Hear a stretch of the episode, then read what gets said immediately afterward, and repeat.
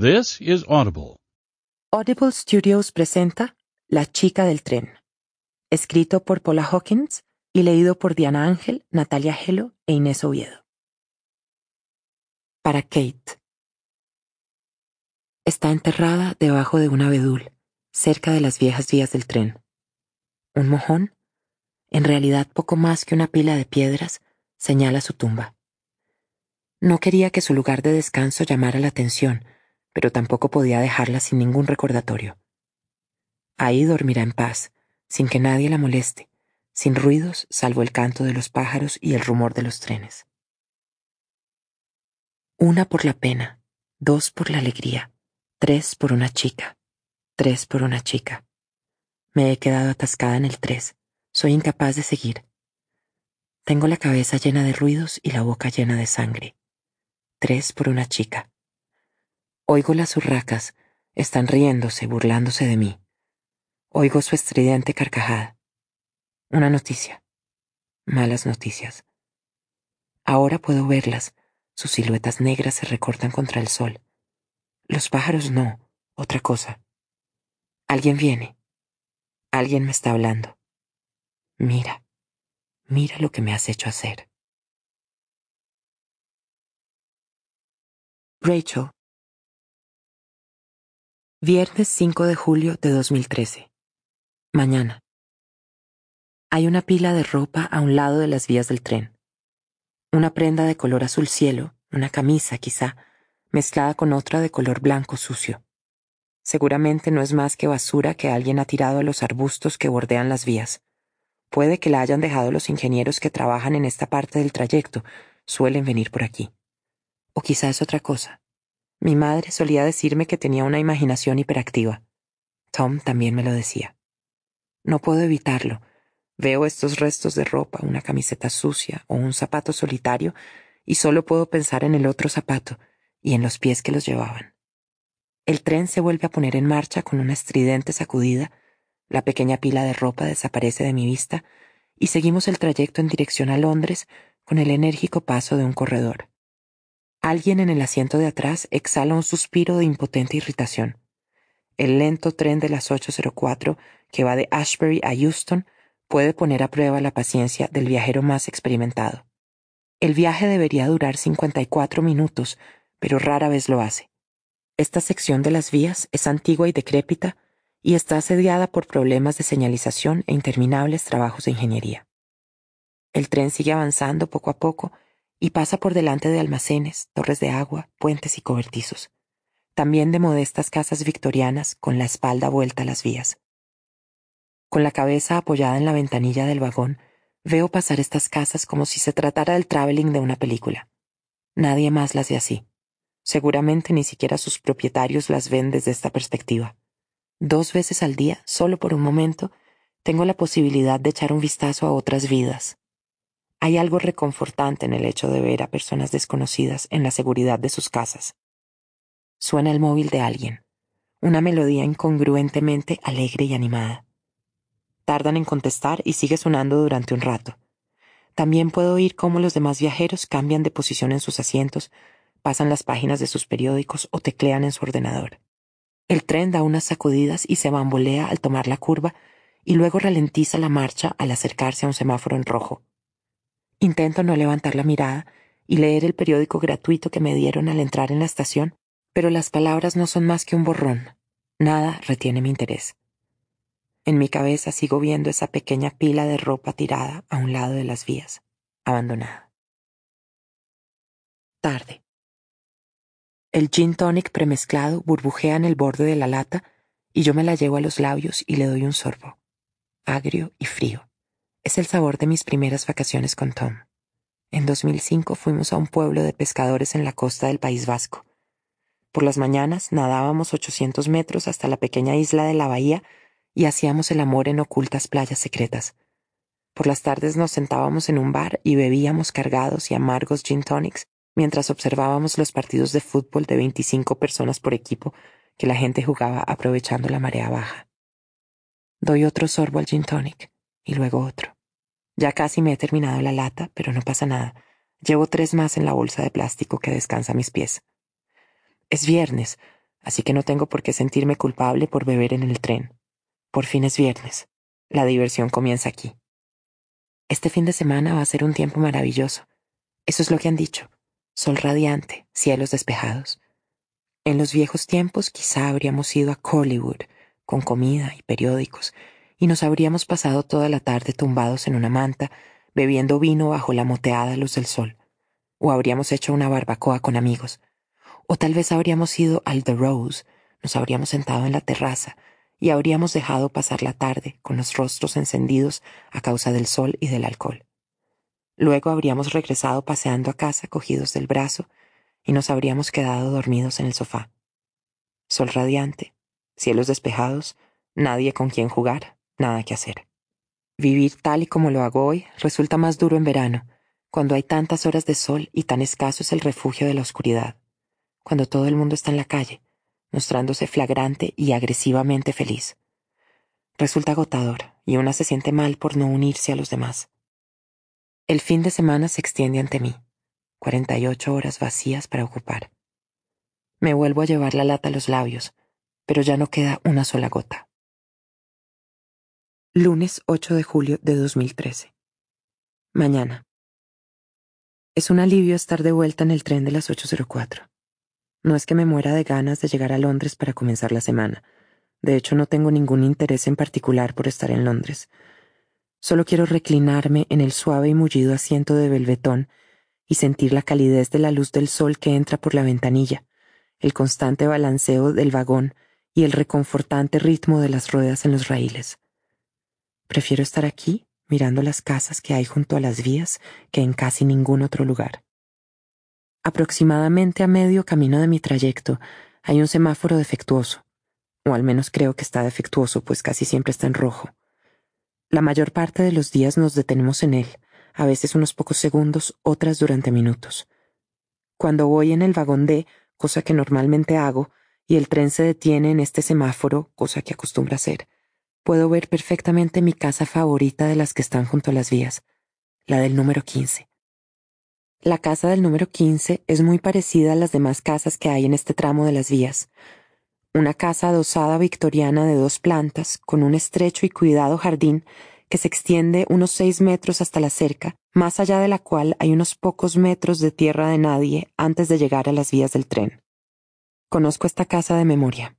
Conozco todos sus ladrillos, el color de las cortinas del dormitorio del piso de arriba, veis, con un estampado azul oscuro, los desconchados de la pintura que hay en el marco de la ventanilla del cuarto de baño y las cuatro tejas que faltan en una sección del lado derecho del tejado.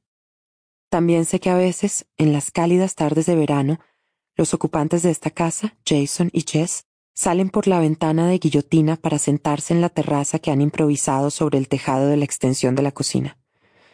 Se trata de una pareja perfecta. Él es moreno y fornido. Parece fuerte, protector y amable. Tiene una gran sonrisa. Ella es una de esas mujeres pequeñas como un pajarillo muy guapa, de piel pálida y pelo rubio muy corto. La estructura ósea de su rostro le permite llevarlo así, prominentes pómulos salpicados de pecas y marcada mandíbula. Mientras estamos parados en el semáforo en rojo, echo un vistazo por si los veo. Por las mañanas, Jess suele estar en el jardín tomando café, sobre todo en verano. A veces cuando la veo ahí, tengo la sensación de que ella también me ve a mí y me entran ganas de saludarla. Soy excesivamente consciente de mí misma. A Jason no lo veo tan a menudo porque suele estar de viaje de trabajo. Pero incluso si no están en casa, suelo pensar en lo que deben de estar haciendo. Esta mañana puede que se hayan tomado el día libre y ella esté tumbada en la cama mientras él prepara el desayuno, o quizás se han ido a correr juntos, porque ese es el tipo de cosas que hacen.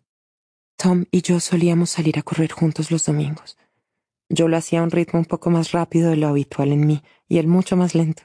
Así podíamos ir los dos juntos. Tal vez Jess esté en la habitación de sobra del piso de arriba pintando, o quizá estén duchándose juntos, ella con las manos contra las baldosas y él sujetándola por las caderas. Tarde. Volviéndome lentamente hacia la ventanilla para darle la espalda al resto del vagón, Abro una de las pequeñas botellas de Chenin Blanc que compré en la estación de Euston. No está fría, pero servirá. Tras verter un poco de vino en un vaso de plástico, vuelvo a cerrar la botella y la guardo en el bolso. Los lunes no es tan aceptable beber en el tren, a no ser que lo hagas en compañía, y este no es mi caso. En estos trenes hay rostros familiares, gente que veo todas las semanas yendo de un lado para otro. Los reconozco y seguramente ellos me reconocen a mí. Lo que no sé es si me ven tal y como realmente soy. Es una tarde magnífica, cálida, pero no demasiado.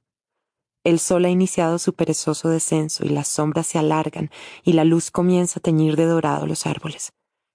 El traqueteante tren sigue adelante y pasamos frente a la casa de Jason y Jess, apenas un borrón bajo la luz vespertina.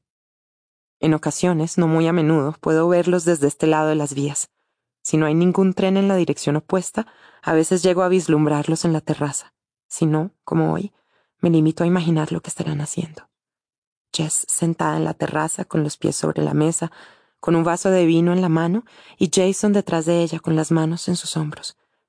Imagino el tacto y el peso de las manos de él, reconfortantes y protectoras. A veces me sorprendo a mí misma recordando la última vez que tuve un contacto físico significativo con otra persona, solo un abrazo o un cordial apretón de manos, y siento una punzada en el corazón. Martes 9 de julio de 2013. Mañana. La pila de ropa de la semana pasada sigue ahí, y todavía parece más polvorienta y solitaria que hace unos días. Leí en algún lugar que un tren puede arrancarte la ropa al impactar con tu cuerpo. No es tan inusual morir atropellada por un tren. Dicen que sucede unas doscientas o trescientas veces al año, es decir, al menos uno cada dos días. No estoy segura de cuántas de esas muertes son accidentales. Al pasar lentamente junto a la ropa, miro si hay algún resto de sangre, pero no veo ninguno. Como es habitual, el tren se detiene en el semáforo y veo a Chess en el patio, de pie delante de las puertas correderas. Lleva un vestido con un estampado de color claro y los pies desnudos. Está mirando hacia la casa por encima del hombro. Es probable que esté hablando con Jason, que estará preparando el desayuno. Mientras el tren se vuelve a poner en marcha, mantengo la mirada puesta en Jess. No quiero ver las otras casas. En particular no quiero ver la que hay cuatro puertas más abajo, la que era mía. Viví en el número 23 de Blenheim Road durante cinco años, un periodo dichosamente feliz y absolutamente desgraciado. Ahora no puedo mirarla. Fue mi primera casa. No la de mis padres, ni un piso compartido con otros estudiantes, mi primera casa. Ahora no soporto mirarla. Bueno, sí puedo, lo hago. Quiero hacerlo, no quiero hacerlo, intento no hacerlo. Cada día me digo a mí misma que no debo mirarla y cada día lo hago. No puedo evitarlo, a pesar de que ahí no hay nada que quiera ver y de que todo lo que vea me dolerá, a pesar de que recuerdo claramente cómo me sentí la vez que la miré y advertí que el estor de color crema del dormitorio del piso de arriba había sido reemplazado por algo de un infantil color rosa pálido.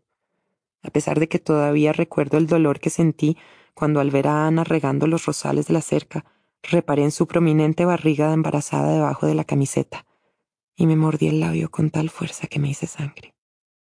Cierro los ojos y cuento hasta diez, quince, veinte. Ya está. Ya ha pasado, ya no hay nada que ver. Entramos en la estación de Whitney y luego volvemos a salir y el tren comienza a ganar velocidad a medida que los suburbios dan paso al sucio norte de Londres y las casas con terrazas son reemplazadas por puentes llenos de grafitis y edificios vacíos con las ventanas rotas. Cuanto más cerca estamos de Houston, más inquieta me siento. Aumenta la presión. ¿Qué tal será el día de hoy? Unos 500 metros antes de que lleguemos a Houston, en el lado derecho de las vías, hay un sucio edificio bajo de hormigón. En un lateral, alguien ha pintado una flecha apuntando a la estación al lado de las palabras El viaje termina. Pienso en la pila de ropa a un lado de las vías y siento un nudo en la garganta. Tarde. El tren que cojo por la tarde, el de las 17 y 56, es un poco más lento que el de la mañana. Tarda una hora y un minuto, siete minutos más que el de la mañana, a pesar de que no se detiene en ninguna otra estación. No me importa. Del mismo modo que no tengo ninguna prisa por llegar a Londres por las mañanas, tampoco la tengo por llegar a Ashbury por las tardes y no solo porque se trate de Ashbury, aunque sin duda es un lugar suficientemente malo. Este pueblo, creado en los sesenta y que se extiende como un tumor por el centro de Buckinghamshire, no es ni mejor ni peor que docenas de poblaciones similares. Un centro plagado de cafeterías, tiendas de móviles y sucursales de JD Sports, rodeado de suburbios y, más allá de estos, el reino de los cines múltiplex y los grandes almacenes Tesco. Yo vivo en un edificio más o menos elegante y más o menos nuevo, situado en el punto en el que el centro comercial del pueblo comienza a dar paso a las afueras residenciales, pero no es mi hogar. Mi hogar es la casa adosada victoriana de las vías, de la que era copropietaria. En Ashbury no soy propietaria de nada, ni tampoco arrendataria, sino una mera huésped del pequeño segundo dormitorio del insulso e inofensivo dúplex de Cathy, a cuya buena voluntad estoy sujeta. Cathy y yo éramos amigas en la universidad, medio amigas en realidad. Nuestra relación nunca llegó a ser tan estrecha. El primer año vivía al otro lado del pasillo y hacíamos el mismo curso, de modo que surgió una alianza natural en esas amedrantadoras primeras semanas en las que todavía no habíamos conocido a gente con la que teníamos más cosas en común. Ya no nos solíamos ver demasiado una vez pasado ese primer año, y prácticamente nada después de la universidad, salvo en alguna boda ocasional. Sin embargo, cuando me encontré en apuros, resultó que ella tenía una habitación de sobra disponible y me pareció una opción aceptable. Yo estaba convencida de que solo sería por un par de meses, seis a lo sumo, y no sabía qué otra cosa hacer. Nunca había vivido sola, había pasado de vivir en casa de mis padres a hacerlo en una residencia y luego con Tom. La idea pues me resultaba abrumadora, así que finalmente acepté la oferta de Kathy. De eso ya casi hace dos años. No es tan horrible. Kathy es una buena persona, de un modo incluso impositivo. Se asegura de que seas consciente de su bondad. Su bondad es palpable, se trata de su rasgo definitorio, y necesita que se le reconozca con frecuencia, casi a diario. Eso puede resultar agotador, pero en el fondo no es tan malo. Se me ocurren peores cosas en una compañera de piso. No, lo que más me molesta de mi nueva situación todavía me parece nueva, aunque ya hayan pasado dos años. No es Kathy, ni tampoco Ashbury, sino la pérdida de control. En el apartamento de Kathy siempre me siento como una invitada, no especialmente bienvenida. Es algo que percibo en la cocina, donde a duras penas cabemos cuando ambas hacemos la cena a la vez, o en el sofá cuando me acomodo a su lado, ella aferrada al mando a distancia. El único espacio que siento mío es mi diminuto dormitorio, ocupado casi por entero por una cama doble y un escritorio, y sin apenas espacio entre ellos para poder caminar. Es lo bastante cómodo, pero no es un lugar en el que apetezca pasar el rato, de modo que suelo estar en el salón o en la mesa de la cocina, sintiéndome incómoda e impotente. He perdido el control de todo, incluso de los lugares que visito mentalmente. Miércoles 10 de julio de 2013. Mañana. Cada vez hace más calor. Apenas son las ocho y media y el calor ya aprieta y la humedad es altísima. Me gustaría que cayera una tormenta, pero hoy el cielo es de un insolente pálido y acuoso azul. Me seco el sudor del labio superior. Desearía haberme acordado de comprar una botella de agua. Esta mañana no veo a Jason y a Jess y siento una profunda decepción. Es una tontería, ya lo sé. Observo atentamente la casa, pero no se ve nada. Las cortinas de la planta baja están descorridas, pero las puertas correderas están cerradas y la luz del sol se refleja en el cristal. La ventana de guillotina del piso de arriba también está cerrada. Jason debe estar fuera por trabajo. Es médico, creo. Seguramente trabaja en una de esas organizaciones que operan en el extranjero. Está siempre de guardia, con la bolsa preparada en el estante superior del armario. Cuando hay un terremoto en Irán o un tsunami en Asia, él lo deja todo, coge su bolsa, y al cabo de unos minutos ya está en Heathrow preparado para volar y salvar vidas. En cuanto a Jess y sus atrevidos estampados, sus zapatillas de deporte Converse, su belleza y su presencia, trabaja en la industria de la moda, o quizá en el negocio de la música, o en publicidad. También podría ser estilista o fotógrafa, y además pinta bien, tiene una marcada vena artística. Ya la imagino en la habitación de sobra del piso de arriba con la música a todo volumen, las ventanas abiertas, un pincel en la mano y un enorme lienzo apoyado en la pared. Estará ahí hasta medianoche. Jason sabe que no debe molestarla mientras está trabajando. En realidad no puedo verla, claro está. No sé si pinta, ni si Jason se ríe mucho, ni tampoco si Jess tiene los pómulos marcados. Desde aquí no puedo ver su estructura ósea y nunca he oído la voz de Jason. Ni siquiera los he visto nunca de cerca. Cuando yo vivía en esa calle ellos todavía no vivían ahí.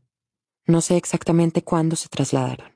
Creo que comencé a reparar en ellos hará cosa de un año, y poco a poco, a medida que fueron pasando los meses, se fueron volviendo cada vez más importantes para mí. Tampoco conozco sus nombres, así que tuve que inventármelos.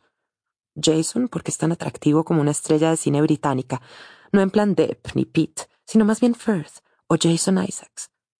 Y Jess simplemente porque queda bien con Jason y a ella le pega. Hace juego con lo guapa y despreocupada que parece. Son un dueto, un equipo. Y son felices, lo noto. Son lo que yo era. Son Tom y yo hace cinco años. Son lo que perdí. Son todo lo que quiero ser. Tarde. La camisa me va demasiado pequeña. Los botones del pecho parecen a punto de reventar y unas amplias manchas de sudor son visibles bajo las axilas. Me escuecen los ojos y la garganta. Esta tarde no quiero que el viaje se alargue. Quiero llegar cuanto antes a casa, desvestirme y meterme en la ducha donde nadie pueda verme. Me quedo mirando al hombre que va sentado delante de mí. Es más o menos de mi edad, unos treinta y poco años, y tiene el pelo moreno y las sienes canosas. Piel cetrina. Va trajeado, pero se ha quitado la americana y la ha colgado en el respaldo del asiento de al lado. Un MacBook delgado como un papel descansa sobre su regazo. Teclea despacio. En la muñeca derecha lleva un reloj plateado con una esfera de gran tamaño. Parece caro, quizá un Breitling.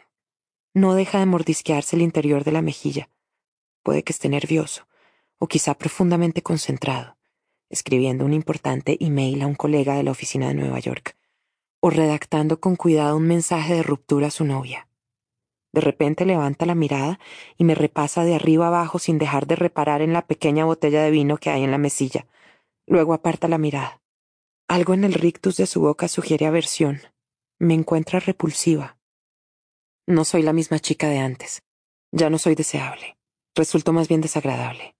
No es solo que haya engordado un poco, ni que tenga el rostro hinchado por la bebida y la falta de sueño. Es como si la gente pudiera ver el dolor escrito en todo mi cuerpo. Es visible en mi cara, en mi postura, en mis movimientos. Una noche de la semana pasada salí de mi habitación para tomar un vaso de agua y sin querer oí a Kathy hablando con Damien, su novio, en el salón. Estoy realmente preocupada con ella, no ayuda el hecho de que esté siempre sola. Y luego añadió, ¿no conocerás a alguien en tu trabajo o quizá en el club de rugby? A lo que Damien le contestó, ¿para Rachel? No pretendo ser gracioso, Kath, pero no estoy seguro de conocer a nadie tan desesperado. Jueves 11 de julio de 2013. Mañana. No dejo de toquetear la tirita que llevo en el dedo índice. Esta mañana he lavado la taza del café con ella puesta, de modo que todavía está mojada, y también sucia, a pesar de que antes estaba limpia. No quiero quitármela porque el corte es profundo, cuando llegué ayer por la tarde, casi no estaba en casa, de modo que fui a la licorería y compré un par de botellas de vino. Me bebí la primera y luego se me ocurrió aprovechar el hecho de estar sola y decidí hacerme un filete con salsa de cebollas rojas y una ensalada verde, una comida buena y sana. Mientras cortaba las cebollas me hice un corte en la punta del dedo, así que fui al cuarto de baño para limpiarme la herida y luego a la habitación a tumbarme un rato. Debí de olvidarme de todo y quedarme dormida porque me desperté sobre las diez y Kathy y Damian estaban hablando. Él decía lo mal que le parecía que yo hubiera dejado la cocina así. Kathy subió a verme. Tras llamar con suavidad a la puerta, la abrió ligeramente, asomó la cabeza ladeándola un poco y me preguntó si estaba bien. Yo le pedí disculpas, sin estar segura de por qué lo hacía. Ella dijo que no pasaba nada, pero que si no me importaba limpiar un poco la cocina. Había sangre en la tabla de cortar. La cocina olía a carne cruda y el filete se estaba volviendo gris sobre la encimera. Damien ni siquiera me dijo hola. Se limitó a negar con la cabeza al verme y se marchó al dormitorio de Cathy. Cuando ambos se hubieron ido a la cama, recordé que todavía no me había bebido la segunda botella, de modo que la abrí. Me senté en el sofá y puse la televisión con el sonido muy bajo para que no la oyeran. No recuerdo qué estaba viendo, pero en un momento dado me debí de sentir sola o feliz o algo, porque quería hablar con alguien. La necesidad debía de ser abrumadora, y no había nadie a quien pudiera llamar, salvo Tom. No hay nadie con quien quiera hablar, salvo Tom. El registro de llamadas de mi móvil indica que le llamé cuatro veces, a las 23.02, las 23.12, las 23.54 y las 0009. A juzgar por la duración de las llamadas dejé dos mensajes. Puede que él incluso llegara a descolgar el teléfono, pero no recuerdo haber hablado con él. Sí recuerdo dejar el primer mensaje. Creo que solo le pedía que me llamara. Eso debió de ser lo que dije en ambos, lo cual tampoco es tan malo. Al llegar al semáforo en rojo, el tren se detiene con una sacudida y levanto la mirada. Jess está sentada en el patio, bebiendo una taza de café. Tiene los pies encima de la mesa y toma el sol con la cabeza echada hacia atrás. Detrás de ella creo ver la sombra de alguien moviéndose. Jason. Me muero de ganas de vislumbrar su atractivo rostro. Quiero que salga fuera y tal como suele hacer, se coloque detrás de ella y le bese en la coronilla. Él no sale, y en un momento dado ella levanta la cabeza. Hay algo en sus movimientos que parece distinto. Son más pesados, como si alguien tirara de sus extremidades hacia abajo. Espero que Jason salga, pero el tren se pone en marcha con una sacudida y comienza a avanzar sin que dé ninguna señal. Jess está sola. Y de repente me sorprendo a mí misma mirando directamente mi casa, incapaz de apartar la vista. Los ventanales están abiertos de par en par y la luz entra en la cocina. No sé si lo estoy viendo de verdad o son imaginaciones mías. ¿Está ella lavando los platos? ¿Hay una niña pequeña sentada en la mecedora para bebé que descansa sobre la mesa de la cocina? Cierro los ojos y dejo que la oscuridad se extienda hasta que pasa de ser de una sensación de tristeza a algo peor. Un recuerdo, un flashback. No solo le pedí que me devolviera la llamada. Ahora también recuerdo que lloraba y que le dije que lo quería y que siempre lo haría. Por favor, Tom, por favor, necesito hablar contigo, te echo de menos. No, no, no, no, no, no, no. He de aceptarlo. De nada sirve intentar no pensar en ello. Me voy a sentir fatal todo el día. Las oleadas, fuertes, luego más débiles y luego más fuertes otra vez, me provocarán un nudo en la boca del estómago, la zozobra de la vergüenza y un repentino calor en el rostro, y yo me limitaré a cerrar con fuerza los ojos como si de ese modo pudiera conseguir que desapareciera todo. Mientras tanto, no dejaré de decirme que al fin y al cabo tampoco es lo peor que he hecho. No es como si me hubiera caído en público o le hubiera gritado a un desconocido en la calle. Tampoco como si hubiera humillado a mi marido durante una barbacoa veraniega al insultar a gritos a la esposa de uno de sus amigos. Ni como si nos hubiéramos peleado una noche en casa, hubiera ido a por él con un palo de golf y hubiera abierto un boquete en la pared del pasillo. Ni como si hubiera vuelto con paso tambaleante a la oficina después de un almuerzo de tres horas y que todo el mundo me mirara y luego Martin Miles me hubiera llevado a un lado y me hubiera dicho, creo que deberías irte a casa, Rachel. Una vez leí el libro de una exalcohólica en el que contaba que les había practicado una felación a dos hombres que acababa de conocer en el restaurante de una abarrotada calle de Londres. Cuando lo leí pensé que yo no estaba tan mal. Ahí es donde pongo el límite. Tarde. He estado pensando en Jess todo el día y no he podido concentrarme en nada salvo en lo que he visto esta mañana. ¿Qué es lo que me ha hecho pensar que algo iba mal? A esa distancia no podía verla bien, pero he tenido la sensación de que estaba sola. Más que sola, abandonada. Quizá efectivamente lo estaba, quizá él ha viajado a uno de esos países calurosos a los que acude para salvar vidas, y ella lo echa de menos, y se preocupa, aunque sepa que él tiene que ir. Claro que lo echa de menos, igual que yo. Jason es amable y fuerte, todo lo que un marido debería ser. Y los dos forman un auténtico equipo, puedo verlo, lo sé. La fuerza de Jason, la actitud protectora que irradia, no quiere decir que ella sea débil. Ella es fuerte de otro modo. Las conexiones intelectuales que realiza lo dejan a él con la boca abierta de admiración. Es capaz de diseccionar el meollo de un problema y analizarlo en el tiempo que otras personas tardan en decir buenos días. En las fiestas él suele cogerla de la mano, aunque hace años que están juntos. Se respetan mutuamente, jamás infravaloran al otro. Esta tarde me siento agotada. Estoy completamente sobria. Algunos días me muero por beber, otros soy incapaz. Hoy la simple idea hace que se me revuelva el estómago. Pero la sobriedad en el tren vespertino es un desafío, sobre todo ahora con este calor. Una fina capa de sudor cubre cada centímetro de mi piel, siento un hormigueo en el interior de la boca y los ojos me escuecen cuando, al frotármelos, el rímel se me mete por las comisuras. De repente el móvil vibra en mi bolso, me sobresalta. Las dos chicas que van sentadas al otro lado del vagón se vuelven hacia mí y luego se miran entre sí e intercambian una sonrisa. No sé qué pensarán de mí, pero sé que no es algo bueno. El corazón me late con fuerza cuando cojo el teléfono. Sé que esto tampoco será algo bueno.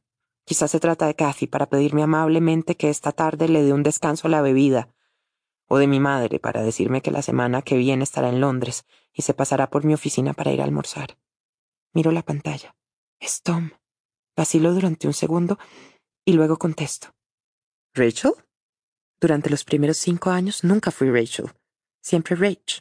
O a veces Shelley, porque él sabía que lo odiaba y le hacía gracia ver cómo me enfadaba, y que a pesar de ello al final no pudiera evitar unirme a sus risas.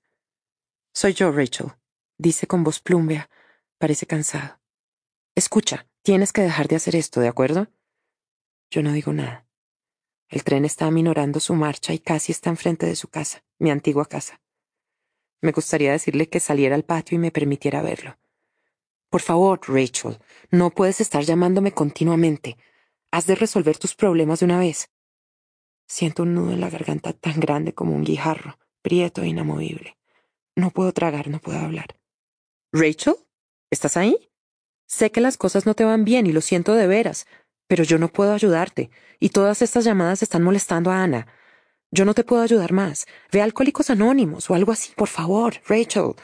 Cuando salgas hoy del trabajo, ve a una reunión de Alcohólicos Anónimos.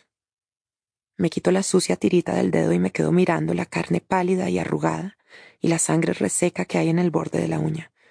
Entonces presiono con el pulgar de la mano derecha el centro del corte hasta que noto cómo se abre. El dolor es intenso y candente. Contengo el aliento y la herida comienza a sangrar. Las chicas que van sentadas al otro lado del vagón se me quedan mirando con el rostro lívido. Megan.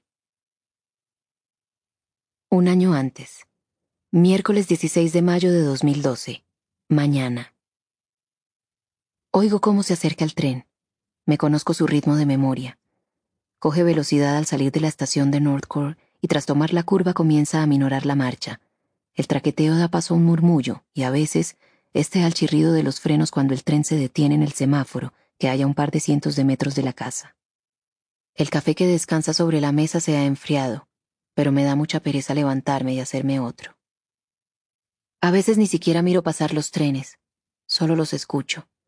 Sentada aquí por las mañanas con los ojos cerrados y la anaranjada luz del cálido sol en los párpados, tengo la sensación de que podría estar en cualquier lugar, en el sur de España, en la playa, o en Italia, en Cinque Terre, con todas esas bonitas casas de colores y los trenes que llevan a la gente de una población a otra.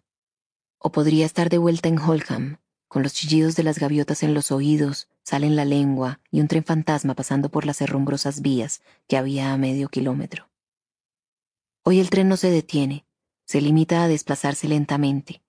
Oigo el ruido de las ruedas cuando pasan por el cambio de agujas y casi noto su balanceo. No puedo ver los rostros de los pasajeros, y sé que no son más que trabajadores que se dirigen a Houston para sentarse detrás de sus escritorios, pero eso no impide que sueñe con viajes más exóticos, con aventuras al final de la línea y más allá. Mentalmente regreso una y otra vez a Holcomb. Es extraño que en mañanas como esta todavía piense en ese lugar con tal afecto y nostalgia, pero lo hago. El viento en la hierba, el cielo extendiéndose sobre las dunas, la destartalada casa infestada de ratones y llena de velas, polvo y música. Ahora es todo como un sueño. De pronto noto que mi corazón se acelera ligeramente. Luego oigo sus pasos en la escalera y la pregunta que me hace. ¿Quieres otra taza de café, Mex? El hechizo se ha roto. Estoy despierta. Tarde. Los dos dedos de vodka del martini seco que me he servido me han hecho entrar en calor a pesar de la fresca brisa que corre. Estoy en la terraza esperando que Scott vuelva a casa. Voy a intentar convencerlo para que me lleve a cenar al italiano de Kingley Road. Hace siglos que no vamos. Hoy no he hecho mucho. Debería haber cumplimentado el formulario de admisión para el curso de telas de la escuela San Martins y he comenzado a hacerlo en la cocina. Pero de repente he oído a una mujer gritando de un modo horrible y he pensado que estaban matando a alguien. He salido corriendo al jardín pero no he visto nada. Sin embargo, todavía podía oírla. En un tono de voz estridente y desesperado, la mujer ha exclamado entonces, ¿Qué estás haciendo? ¿Qué pretendes hacerle a la pequeña? Dámela, dámela. He tenido la sensación de que ha estado gritando durante mucho rato, aunque probablemente solo han sido unos segundos. He subido corriendo a la terraza del piso de arriba. y a través de los árboles he visto que unos cuantos jardines más allá, junto a la cerca, había dos mujeres. Una de ellas estaba llorando, o tal vez lo hacían las dos, y también había un bebé desgañitándose. He pensado en llamar a la policía, pero finalmente la situación se ha calmado. La mujer que gritaba se ha metido corriendo en casa con el bebé en brazos y la otra se ha quedado fuera. Luego también ella ha salido corriendo hacia la casa, pero ha tropezado y tras ponerse otra vez en pie, se ha quedado dando vueltas por el jardín. Realmente extraño. Dios sabrá a qué se ha debido todo esto, pero es lo más excitante que me ha pasado en semanas. Ahora que ya no voy a la galería, mis días están vacíos. De veras lo echo de menos. Echo de menos hablar con los artistas. Echo de menos tratar con todas esas aburridas mamás jóvenes que miraban embobadas los cuadros con un vaso de café de Starbucks en la mano, mientras le decían a sus amigas que cuando su pequeña Jessie iba a la guardería, pintaba mejor. A veces me entran ganas de ponerme en contacto con alguien de los viejos tiempos, pero luego pienso que no tendríamos nada de lo que hablar. Ni siquiera reconocerían a Megan, la suburbanita felizmente casada. En cualquier caso no puedo arriesgarme a mirar atrás. Eso es siempre una mala idea. Esperaré a que termine el verano y buscaré un trabajo. Sería una pena desperdiciar estos largos días de verano. Ya encontraré algo, aquí o en otro lugar. Sé que lo haré. Martes 14 de agosto de 2012. Mañana. Repaso por enésima vez la ropa que cuelga de mi armario, toda perfecta para la encargada de una pequeña pero vanguardista galería de arte, pero no para ser de niñera. Dios mío, hasta la palabra me da arcadas. Finalmente me pongo unos pantalones vaqueros y una camiseta y me hago una coleta, ni siquiera me molesto en maquillarme. No tiene ningún sentido ponerme guapa para pasarme todo el día con un bebé. Bajo a la planta baja con ganas de pelea. Scott está haciendo café en la cocina. Se vuelve hacia mí con una sonrisa y al instante me siento más animada. Mi mohín se transforma en una sonrisa. Él me ofrece una taza de café y me da un beso. No tiene sentido culparlo de esto, fue idea mía. Yo me ofrecí voluntaria para hacerlo, para convertirme en niñera de esa pareja de nuestra calle. En aquel momento me pareció que podía ser divertido. En realidad fue una estupidez, debía de estar loca, loca y aburrida. Sentía curiosidad. Creo que la idea se me ocurrió después de oír a la mujer gritando en el jardín. Quería saber qué había sucedido. No es que se lo haya preguntado, claro está. Eso no es algo que se pregunte sin más, ¿verdad? Scott me animó a hacerlo. Se puso realmente contento cuando lo sugerí. Cree que pasar tiempo alrededor de bebés despertará mi instinto maternal. En realidad, sin embargo, está consiguiendo exactamente lo contrario. En cuanto salgo de su casa, voy corriendo a la mía, me desvisto y me meto en la ducha para quitarme el olor a bebé. Añoro mis días en la galería, arreglada, peinada, hablando con adultos sobre arte, películas o sobre nada en particular. Nada en particular sería un progreso respecto a mis conversaciones con Ana. Qué aburrida es, por Dios. Probablemente antes tenía alguna cosa que contar, pero ahora solo habla del bebé. ¿Va lo bastante abrigada? ¿Va demasiado abrigada? ¿Cuánta leche ha tomado? Siempre está presente. De modo que la mayor parte del tiempo me siento como si yo solo fuera de repuesto. Mi trabajo consiste en vigilar al bebé mientras Ana descansa, para darle un respiro. Me pregunto exactamente de qué. Se trata de una mujer extrañamente nerviosa. Todo el rato soy consciente de su presencia no deja de revolotear a mi alrededor.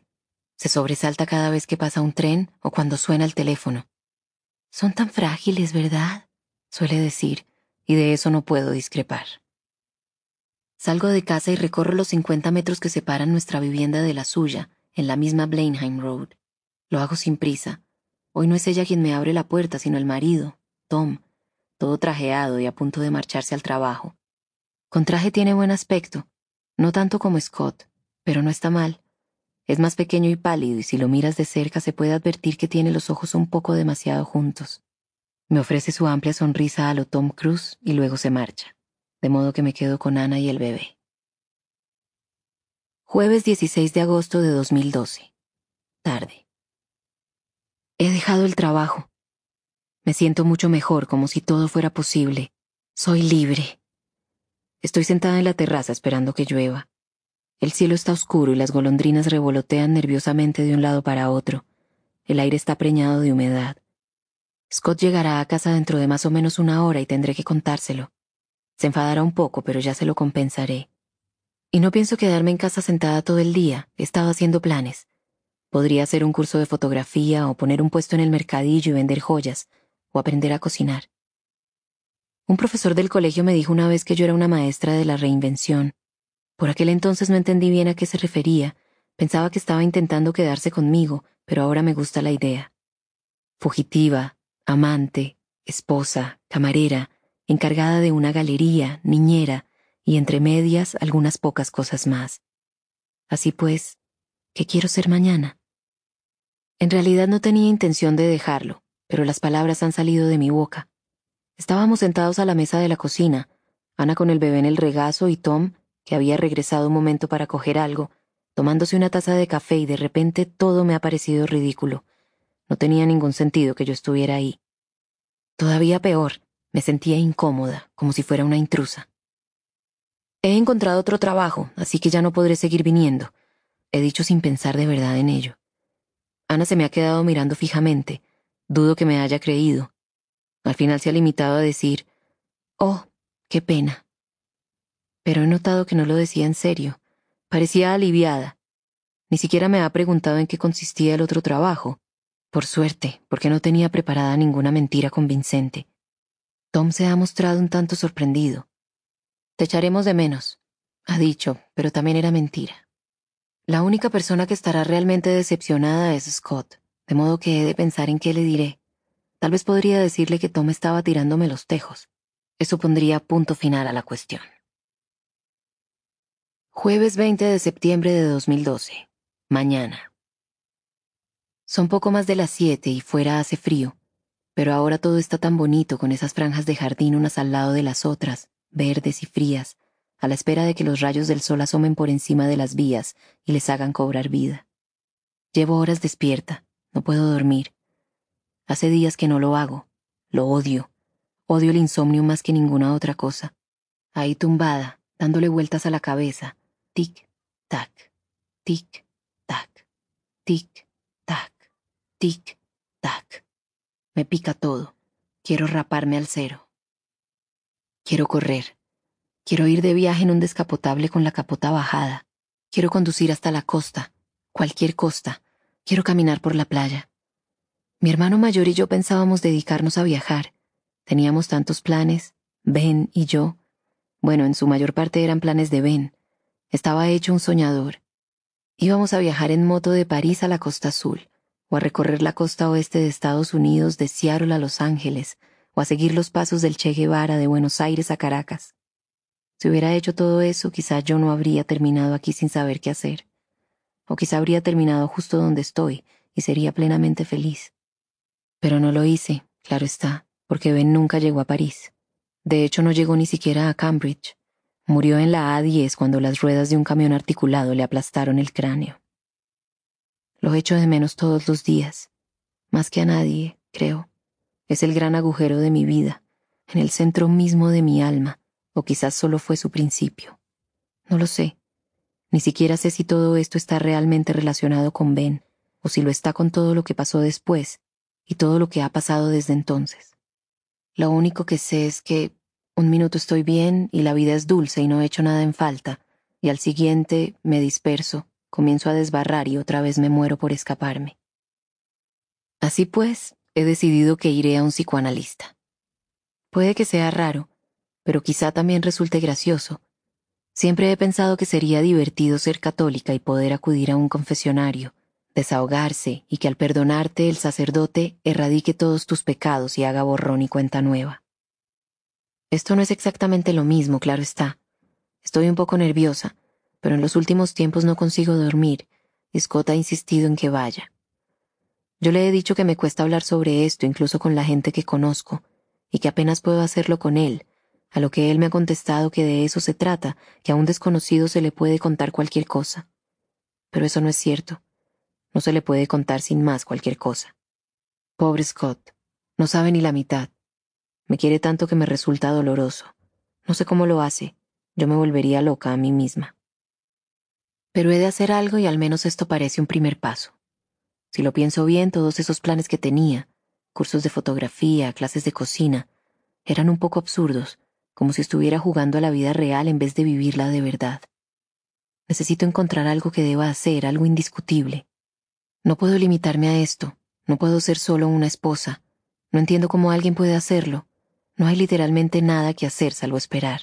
Esperar a que el hombre regrese a casa y te quiera.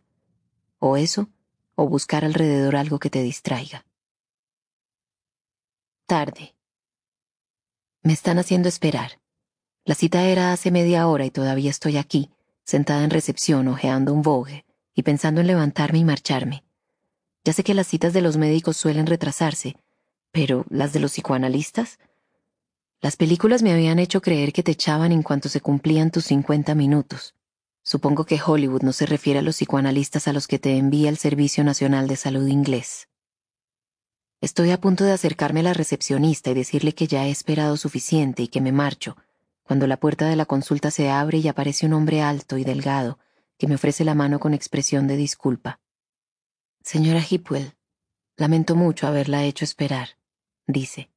Yo sonrío, le digo que no pasa nada, y en este mismo momento tengo la sensación de que todo irá bien, pues solo llevo en su compañía uno o dos minutos y ya me siento más tranquila. Creo que se debe a su voz, suave y baja, con un ligero acento, cosa que ya esperaba porque se llama Kamal Abdik Debe de tener unos treinta y pico años, aunque con esa increíble piel de color miel oscura parece más joven. Tiene unas manos de largos y delicados dedos que no puedo evitar imaginar sobre mí. Casi puedo sentirlos recorriendo mi cuerpo. Se trata de una sesión introductoria para conocernos, así que no hablamos de nada sustancial. Me pregunta cuál es el problema, y le explico lo de los ataques de pánico, el insomnio, el hecho de que por las noches permanezco despierta demasiado asustada como para quedarme dormida. Él quiere que desarrolle un poco más esto, pero yo todavía no estoy lista. Me pregunta si tomo drogas o bebo alcohol. Yo le digo que actualmente tengo otros vicios. Me fijo en su expresión y creo que sabe a qué me refiero. Luego tengo la sensación de que me debería estar tomando todo esto algo más en serio, de modo que le hablo del cierre de la galería y que no sé qué hacer, de mi falta de dirección, del hecho de que paso demasiado rato encerrada en mis pensamientos. Él no habla mucho, apenas realiza algún apunte ocasional, pero quiero oírlo hablar más, de modo que cuando ya me voy, le pregunto de dónde es. Maidstone, explica, en Kent, aunque me mudé a Corley hace ya algunos años. Sabe que eso no es lo que le he preguntado y me ofrece una sonrisa lobuna. Cuando llego a casa, Scott me está esperando y de inmediato me pone una copa en la mano y me pregunta qué tal ha ido. Yo le contesto que bien. Luego me pregunta por el psicoanalista. ¿Me ha gustado? Parecía un tipo agradable. Le vuelvo a decir que ha estado bien porque no quiero parecer demasiado entusiasta. Me pregunta entonces si hemos hablado sobre Ben. Scott piensa que todo está relacionado con Ben. Puede que tenga razón. Puede que me conozca mejor de lo que pienso. Martes 25 de septiembre de 2012. Mañana. Esta mañana me he despertado temprano, pero he podido dormir unas cuantas horas, lo cual supone una mejora respecto a la semana pasada. Al levantarme casi me sentía revitalizada, de modo que en vez de sentarme en la terraza he decidido ir a dar un paseo. Últimamente me he estado recluyendo casi sin darme cuenta. Solo voy a comprar comida, a las clases de pilates y al psicoanalista de vez en cuando voy a casa de Tara. El resto del tiempo lo paso encerrada en casa. No me extraña que esté inquieta. Salgo de casa, tuerzo a la derecha, luego a la izquierda y enfilo Kingley Road. Dejo atrás el pub de Rose. Antes íbamos siempre. No consigo recordar por qué dejamos de hacerlo. A mí nunca me gustó mucho. Demasiadas parejas de treinta y largos años bebiendo excesivamente mientras escudriñan el local en busca de algo mejor y se preguntan si tendrán el valor necesario. Quizá por eso dejamos de ir, porque no me gustaba. Dejo atrás el pop, pues, y también las tiendas. No quiero ir muy lejos, solo dar una pequeña vuelta para estirar las piernas. Es agradable estar en la calle temprano, antes de que los padres lleven a los niños a la escuela y de que los trabajadores acudan a sus empleos. Las calles están vacías y limpias, y el día lleno de posibilidades. Vuelvo a girar a la izquierda y me dirijo hacia el pequeño parque infantil, el único, y más bien pobre, espacio verde del que disponemos. Ahora está vacío, pero en unas pocas horas estará repleto de niños pequeños, madres y au pairs. La mitad de las chicas de Pilates también estarán aquí, vestidas de la cabeza a los pies con ropa deportiva sweaty Betty, estirando los músculos competitivamente y con una taza de café Starbucks en sus cuidadas manos. Sigo adelante y llego a Roseberry Avenue. Si girara por esta calle llegaría a mi galería, o a lo que antes era mi galería y ahora un escaparate vacío. Pero no quiero hacerlo, porque eso es algo que todavía me duele un poco. Hice todo lo posible para que funcionara, pero la abrí en el lugar equivocado y en el momento equivocado. En los suburbios no interesa el arte, no con esta situación económica. En vez de eso, pues, tuerzo a la derecha y paso por delante del Tesco Express. Luego por delante del otro pub, es el que va la gente de la zona, y emprendo el camino de vuelta a casa. Ahora siento mariposas en el estómago. Estoy comenzando a ponerme nerviosa. Temo toparme con los Watson, porque cuando nos vemos la situación resulta algo incómoda. Está claro que no tengo ningún trabajo nuevo y que mentí porque no quería seguir trabajando para ellos. O más bien, la situación resulta incómoda siempre que la veo a ella. Tom simplemente me ignora. Ana, en cambio, parece tomarse las cosas de forma personal. Está claro que piensa que mi corta carrera como niñera llegó a su fin por culpa de ella, o tal vez de su hija. En realidad, su hija no tuvo nada que ver, aunque el hecho de que no dejara de llorar tampoco la hacía demasiado adorable. Es todo mucho más complicado, aunque claro está, a ella no puedo explicárselo. En cualquier caso, supongo que esta es una de las razones por las que he estado recluida, para evitar ver a los Watson. Una parte de mí espera que simplemente se muden, Sé que a ella no le gusta nada vivir aquí. Odia la casa, odia vivir entre las cosas de la exesposa de él, odia los trenes. Me detengo en la esquina y me quedo mirando el paso subterráneo. Ese olor a frío y humedad siempre me provoca un pequeño escalofrío. Es como levantar una roca para ver qué hay debajo, humedad, gusanos y tierra. Me recuerda a cuando de niña jugaba en el jardín y buscaba ranas en el estanque con Ben. La calle está despejada, no hay señal alguna de Tomo Ana y la parte de mí que no puede resistirse a un poco de melodrama se siente algo decepcionada. Tarde. Scott acaba de llamar para decir que se quedará a trabajar hasta tarde, lo cual no era lo que quería oír. Me siento intranquila, llevo así todo el día. No puedo estarme quieta. Necesitaba que volviera a casa y me tranquilizara, pero ahora todavía tardará unas horas más. Mi mente no va a dejar de dar vueltas y más vueltas y más vueltas, y sé que me espera otra noche en vela. No puedo limitarme a permanecer aquí sentada mirando los trenes. Estoy demasiado agitada. El corazón me va a mil por hora, como si fuera un pájaro intentando escapar de su jaula. Me pongo las chanclas, desciendo a la planta baja y salgo a la calle.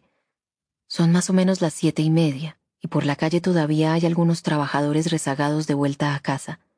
No hay nadie más a la vista, aunque se pueden oír los gritos de los niños jugando en los jardines traseros, aprovechando los últimos rayos del sol veraniego antes de que los llamen para ir a cenar. Recorro la calle rumbo a la estación. Me detengo un momento delante del número 23 y pienso en llamar al timbre. ¿Qué diría? ¿Que me he quedado sin azúcar? ¿Si les apetece charlar? Tienen las persianas medio abiertas, pero no veo a nadie dentro. Sigo adelante en dirección a la esquina y sin pensar realmente en ello, Continúo hasta el paso subterráneo. Justo cuando estoy recorriéndolo pasa un tren por encima. Es glorioso. Parece un terremoto. Lo puedo sentir en el centro del cuerpo revolviéndome la sangre. Entonces bajo la mirada y advierto que en el suelo hay algo. Es una cinta para la cabeza de color púrpura, muy usada y dada de sí. La habrá tirado un corredor, pero algo en ella me provoca escalofríos y quiero salir de ahí a toda prisa y volver a estar bajo la luz del sol. De camino a casa lo veo pasar a mi lado con el coche. Nuestras miradas se encuentran un segundo y me sonríe. Rachel. Viernes 12 de julio de 2013. Mañana. Estoy agotada y con la cabeza abotargada por el sueño que tengo. Cuando veo apenas puedo dormir. Pierdo completamente el conocimiento durante una hora o dos y luego me despierto, presa del miedo y asqueada conmigo misma. Los días en los que no veo nada, en cambio, por la noche me quedo sumida en el más pesado de los sueños y caigo en una profunda inconsciencia. Al día siguiente no consigo despertarme del todo y continúo adormilada durante horas, a veces incluso todo el día. Hoy hay poca gente en mi vagón y ninguna en mi vecindad inmediata. Nadie me está mirando, así que apoyo la cabeza contra el cristal y cierro los ojos. El chirrido de los frenos del tren me despierta. Estamos en el semáforo. A esta hora de la mañana, en esta época del año, el sol ilumina directamente la parte posterior de las casas que hay junto a las vías, inundándolas de luz. Casi puedo sentir la calidez de esos rayos de sol matutinos en el rostro y los brazos, mientras permanezco sentada a la mesa del desayuno, delante de Tom, con los pies sobre los suyos, porque siempre están mucho más calientes que los míos, y con la mirada puesta en el periódico. Él me sonríe y yo me sonrojo. Noto cómo el rubor se extiende desde mi pecho hasta el cuello, tal y como siempre hacía cuando él me miraba de un modo determinado. Parpadeo con fuerza y Tom desaparece. Todavía estamos en el semáforo. Veo a Jess en el jardín y detrás de ella un hombre que sale de casa. Lleva algo en las manos, una taza de café quizá, y al mirarle bien la cara, me doy cuenta de que no se trata de Jason. Este hombre es más alto, más delgado, más oscuro. Debe de ser un amigo de la familia, o quizá un hermano de ella o de Jason. El tipo se inclina y deja la taza sobre la mesa metálica del patio. Tal vez se trata de un primo de Australia que ha venido a pasar un par de semanas, o el más viejo amigo de Jason, que hizo de padrino en su boda. Jess se acerca a él, coloca las manos alrededor de su cintura y le da un largo y profundo beso. El tren se pone en marcha. No me lo puedo creer. Cuando por fin consigo coger aire, me doy cuenta de que había estado conteniendo la respiración. ¿Por qué iba ella a hacer algo así? Jason la quiere, lo sé, son felices. No puedo creerme que ella le haga eso. Él no se lo merece. Siento una profunda decepción, como si la persona engañada hubiera sido yo. Un dolor familiar me inunda el pecho. Ya me he sentido antes así, a una escala mayor y un nivel más intenso, claro está, pero recuerdo este tipo de dolor. Es imposible olvidarse de él. Lo descubrí del modo que todo el mundo parece descubrirlo hoy en día, un despiste electrónico. A veces se trata de un mensaje de texto o de voz, en mi caso fue un email ese equivalente moderno del lápiz de labios en el cuello. Fue un accidente, no estaba fisgoneando. Tenía prohibido tocar el ordenador de Tom porque él temía que le pudiera borrar por error algo importante, o abrir algo que no debiera y descargar con ello un virus, un troyano o algo así. La tecnología no es tu punto fuerte, ¿verdad, Rage? dijo una vez, que borré sin querer todos los contactos de su cuenta de correo electrónico. Así pues, no debía tocar su ordenador. Pero ese día estaba haciendo algo bueno, Solo quería compensarlo por haber estado últimamente un poco arisca y difícil. Había planeado hacer una escapada para celebrar nuestro cuarto aniversario, un viaje para recordar cómo éramos antes. Quería que fuera una sorpresa, de modo que tuve que mirar su agenda de trabajo. Tuve que hacerlo. No estaba fisgoneando. Mi intención no era pillarlo ni nada de eso. No quería convertirme en una de esas lamentables esposas recelosas que rebuscan en los bolsillos de sus maridos. Una vez contesté su móvil mientras él estaba en la ducha y él se enfadó mucho y me acusó de no confiar en él. Pareció sentirse realmente dolido, de modo que me sentí fatal. Necesitaba ver su agenda de trabajo y él había dejado su portátil encendido porque llegaba tarde a una reunión. Era la oportunidad perfecta, de modo que eché un vistazo en su calendario y anoté algunas fechas. Cuando cerré la ventana de la agenda, la de su cuenta de correo electrónico con la sesión abierta quedó a plena vista. El último mail recibido era de aboyd.cinnamon.com. Lo abrí. XXXX. Eso era todo. Una línea de X. Al principio pensé que se trataba de correo basura, pero luego me di cuenta de que eran besos. Era la respuesta a un email que él había enviado hacía unas pocas horas, justo antes de las siete, cuando yo todavía estaba durmiendo. Anoche me quedé dormido pensando en ti soñando con que besaba tu boca, tus pechos, el interior de tus muslos. Al despertarme esta mañana, tú seguías ocupando mis pensamientos y me moría por tocarte. No esperes que esté cuerdo, no puedo, no sin ti. Revisé sus emails. Había docenas escondidos en una carpeta llamada Admin. Descubrí que la mujer se llamaba Anna Boyd y que mi marido estaba enamorado de ella. Eso era lo que él le decía frecuentemente. También que nunca antes se había sentido así, que se moría de ganas de estar con ella que dentro de poco estarían juntos. No tengo palabras para describir lo que sentí aquel día, pero ahora sentada en el tren me invade la furia. Me clavo las uñas en las palmas de las manos y las lágrimas acuden a mis ojos. Siento una oleada de intensa ira. Tengo la sensación de que algo me ha sido arrebatado. ¿Cómo ha podido hacerlo? ¿Cómo ha podido Jess hacer algo así? ¿Qué diantre le pasa? Con la vida que tienen. Es realmente maravillosa. Nunca he comprendido cómo la gente puede ignorar, como si tal cosa, el daño que causa al seguir el dictado de su corazón. ¿Quién ha dicho que hacer eso sea algo bueno? Es puro egoísmo, mero interés personal por conquistarlo todo. Me inunda el odio. Si viera a esa mujer ahora, si viera a Jess, le escupiría en la cara, le arrancaría los ojos. Tarde. Hay un problema en la línea. Han cancelado el tren rápido de las 17.56 a Stoke, de modo que sus pasajeros han ocupado el mío y van apretujados de pie en el vagón.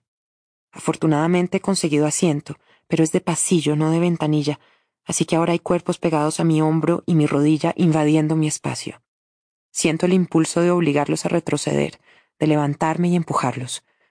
El calor ha ido en aumento todo el día, asfixiándome cada vez más.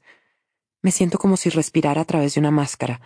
Todas las ventanas del vagón están abiertas y a pesar de que estamos en marcha parece que no haya aire. Es como si fuéramos encerrados en una caja metálica. Mis pulmones no tienen suficiente aire. Siento náuseas. Sigo pensando en la escena de la cafetería. Me siento como si todavía estuviera ahí, viendo la expresión de sus rostros. Culpo a Jess. Esta mañana seguía obsesionada con el asunto. No podía dejar de pensar en lo que le había hecho a Jason y en la pelea que tendrían cuando él lo descubriera y su mundo, como antaño el mío, se hiciera pedazos. Iba absorta en mis pensamientos sin fijarme por dónde iba, y sin darme cuenta me he metido en la cafetería a la que acude todo Huntington Whiteley. No los he visto hasta que estaba en la puerta, y para entonces ya era demasiado tarde. Me estaban mirando. Han abierto los ojos como platos durante una fracción de segundo, pero rápidamente han fingido una sonrisa. El triunvirato de incomodidad formado por Martin Miles, Sasha y Harriet ha comenzado a hacerme señas y a indicarme que me acercara. Rachel, ha dicho Martin extendiendo los brazos y dándome un abrazo. No me lo esperaba, y mis brazos han quedado atrapados entre ambos, incómodamente apretujados contra su cuerpo. Sasha y Harriet me han sonreído y me han dado un par de vacilantes besos en la mejilla, procurando no acercar demasiado el rostro al mío. ¿Qué estás haciendo aquí? Durante un momento excesivamente largo me he quedado en blanco. He bajado la mirada al suelo. He notado que me sonrojaba y al darme cuenta de que estaba empeorando la situación, he fingido una sonrisa y he dicho, una entrevista, una entrevista. Oh. Martin no ha conseguido ocultar su sorpresa mientras que Sasha y Harriet han asentido y sonreído. ¿Con quién? No he conseguido recordar el nombre de ninguna empresa de relaciones públicas, ni una sola, tampoco el de ninguna inmobiliaria, y ya no digamos una en la que fuera plausible que estuvieran contratando personal. Me he limitado a quedarme ahí de pie, frotándome el labio inferior con el dedo índice y negando con la cabeza hasta que finalmente Martin ha dicho. Es alto secreto, ¿no? Algunas empresas son así de raras, ¿verdad? No quieren que uno diga nada hasta que los contratos estén firmados y todo es oficial. Eso era una gilipollez y él lo sabía. Lo ha dicho para salvarme y nadie se lo ha tragado pero todo el mundo ha hecho ver que sí ya ha sentido. Avergonzadas de mí, Harriet y Sasha no dejaban de mirar la puerta por encima de mi hombro en busca de una escapatoria. Será mejor que vaya a pedir mi café, he dicho. No quiero llegar tarde. Martin me ha colocado la mano sobre mi antebrazo y ha afirmado. Me alegro de verte, Rachel. Su compasión era casi palpable. Hasta estos últimos uno o dos años no me había dado cuenta de lo vergonzoso que resulta que se compadezcan de una. Mi plan para esa mañana consistía en ir a la biblioteca de Holborn, en Theobald Road, pero después de ese encuentro ya no tenía ánimos para ello, así que he optado por ir a Regent's Park. Una vez ahí, me he dirigido al extremo más lejano, cerca del zoo, me he sentado bajo la sombra de un sicomoro y me he puesto a pensar en todas las horas que se extendían ante mí mientras recordaba la conversación de la cafetería y la expresión en el rostro de Martin cuando se ha despedido de mí. No debía de llevar ni media hora en el parque cuando de repente ha sonado el móvil. Era otra vez Tom, esta vez llamándome desde el fijo de casa. He intentado visualizarlo trabajando con el portátil en nuestra soleada cocina, pero la imagen se ha visto arruinada por las intrusiones de su nueva vida. Ella estaría rondando a su alrededor, haciendo té o dando de comer a la pequeña. Así pues, he dejado que saltara el buzón de voz y he vuelto a guardar el móvil en el bolso. No quería volver a oír a Tom, hoy no, ya estaba haciendo un día lo bastante horrible y todavía no eran las diez y media de la mañana. Sin embargo, al cabo de tres minutos, he vuelto a coger el móvil para consultar el buzón de voz. Me he preparado para lo doloroso que todavía me resulta oír su voz, esa voz antiguamente risueña y luminosa y que ahora utiliza solo para regañarme, consolarme o mostrarme su compasión. Pero no era él. Rachel, soy Ana. He colgado de golpe. De repente me costaba respirar y no he podido evitar que los pensamientos se arremolinaran en mi cabeza ni que me picara la piel de modo que me he puesto en pie y he ido hasta el colmado de Teachfield Street. Allí he comprado cuatro latas de gin tonic y tras regresar al parque he abierto la primera, me la he bebido tan rápido como he podido y rápidamente he abierto la segunda. Todo de espaldas al sendero, para no ver a los corredores, a las madres con cochecitos o a los turistas, pues si no los veía podía fingir que ellos tampoco me veían a mí, como si fuera una niña. Entonces he vuelto a llamar al buzón de voz. Rachel, soy Ana. Una larga pausa. Necesito hablar contigo sobre las llamadas. Otra larga pausa. Tal y como suelen hacer las esposas y las madres ocupadas, mientras hablaba conmigo, estaba haciendo otra cosa, recogiendo la casa, cargando lavavajillas. Mira, sé que lo estás pasando mal, ha dicho, como si ella no tuviera nada que ver con mi dolor. Pero no puedes llamarnos continuamente por la noche. Su tono de voz era cortante e irritado. Cuando llamas, no solo nos despiertas a nosotros, sino también a Ivy, y eso es inaceptable. Últimamente nos está costando mucho que se duerma. Últimamente nos está costando mucho que se duerma. Nos, a nosotros, a nuestra pequeña familia, con nuestros problemas y nuestras rutinas. Puta zorra. Es un cuco que dejó su huevo en mi nido, me lo quitó todo, absolutamente todo, y ahora me llama para decirme que mi sufrimiento le incomoda. En cuanto me he terminado la segunda lata, he abierto la tercera. Por desgracia, el dichoso bienestar provocado por la presencia del alcohol en el flujo sanguíneo tan solo ha durado unos minutos, y luego me he comenzado a sentir mal. Estaba yendo demasiado deprisa, incluso para mí, y he tenido que bajar el ritmo. Si no lo hacía iba a pasar algo malo. Haría algo de lo que me arrepentiría. La llamaría y le diría que no me importa ella, ni me importa su familia, ni me importa si su hija no vuelve a dormir bien el resto de su vida. Le diría que la frase que Tom utilizó con ella, no esperes que esté cuerdo, también la había utilizado conmigo al principio de nuestra relación. Me la escribió en una carta en la que me declaraba su imperecedera pasión. Y ni siquiera era suya, la había copiado de Henry Miller. Todo lo que ella tenía era de segunda mano. Me gustaría saber cómo le hacía sentir eso. Me gustaría llamarla y preguntárselo, ¿Cómo te sienta, Ana, vivir en mi casa, rodeada de los muebles que compré yo, dormir en la cama que compartí con él durante años, dar de comer a tu hija en la mesa de la cocina sobre la que me follaba? Todavía me parece increíble que decidieran quedarse ahí, en esa casa, en mi casa. Cuando Tom me lo dijo no podía creérmelo. A mí me encantaba esa casa. Era la que insistí que compráramos a pesar de su localización. Me gustaba estar cerca de las vías y ver pasar los trenes, me encantaba su sonido. No el aullido del express interurbano, sino el anticuado traqueteo de los viejos trenes. Tom me dijo que no siempre sería así, que poco a poco irían actualizando la línea y al final solo habría trenes rápidos, pero a mí me costaba creer que eso fuera a pasar. Yo me habría quedado ahí cuando nos divorciamos. Si hubiera tenido el dinero, le habría comprado a Tom su parte. Pero no lo tenía, y no encontramos un comprador que pagara un precio decente, de modo que fue él quien compró mi parte y ambos decidieron quedarse. Imagino que ella debía de sentirse muy segura de sí misma y de ambos para que no le molestara caminar por donde lo había hecho otra mujer. Está claro que no me considera una amenaza. Pienso en Ted Hughes y en el hecho de que acogiera a Asia Weevil en la casa que él había compartido con Platt. La imagino a ella llevando las ropas de Silvia o peinándose con su cepillo. Me entran ganas de llamar a Ana y recordarle que Asia terminó metiendo la cabeza en el horno igual que Silvia. Debo de haberme quedado dormida, arrullada por los gin tonics y el sol. De pronto me he despertado con un sobresalto y he comenzado a buscar desesperadamente el bolso. Todavía estaba ahí. Me picaba la piel. Estaba llena de hormigas. Las tenía en el pelo, en el cuello y en el pecho.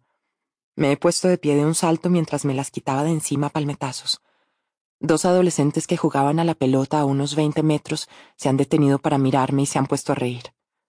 El tren frena. Estamos casi delante de la casa de Jess y Jason, pero no puedo ver nada por la ventana porque hay demasiada gente en medio. Me pregunto si estarán en casa y si él ya se ha enterado y se ha marchado, o si todavía está viviendo una vida que es una mentira. Sábado 13 de julio de 2013. Mañana.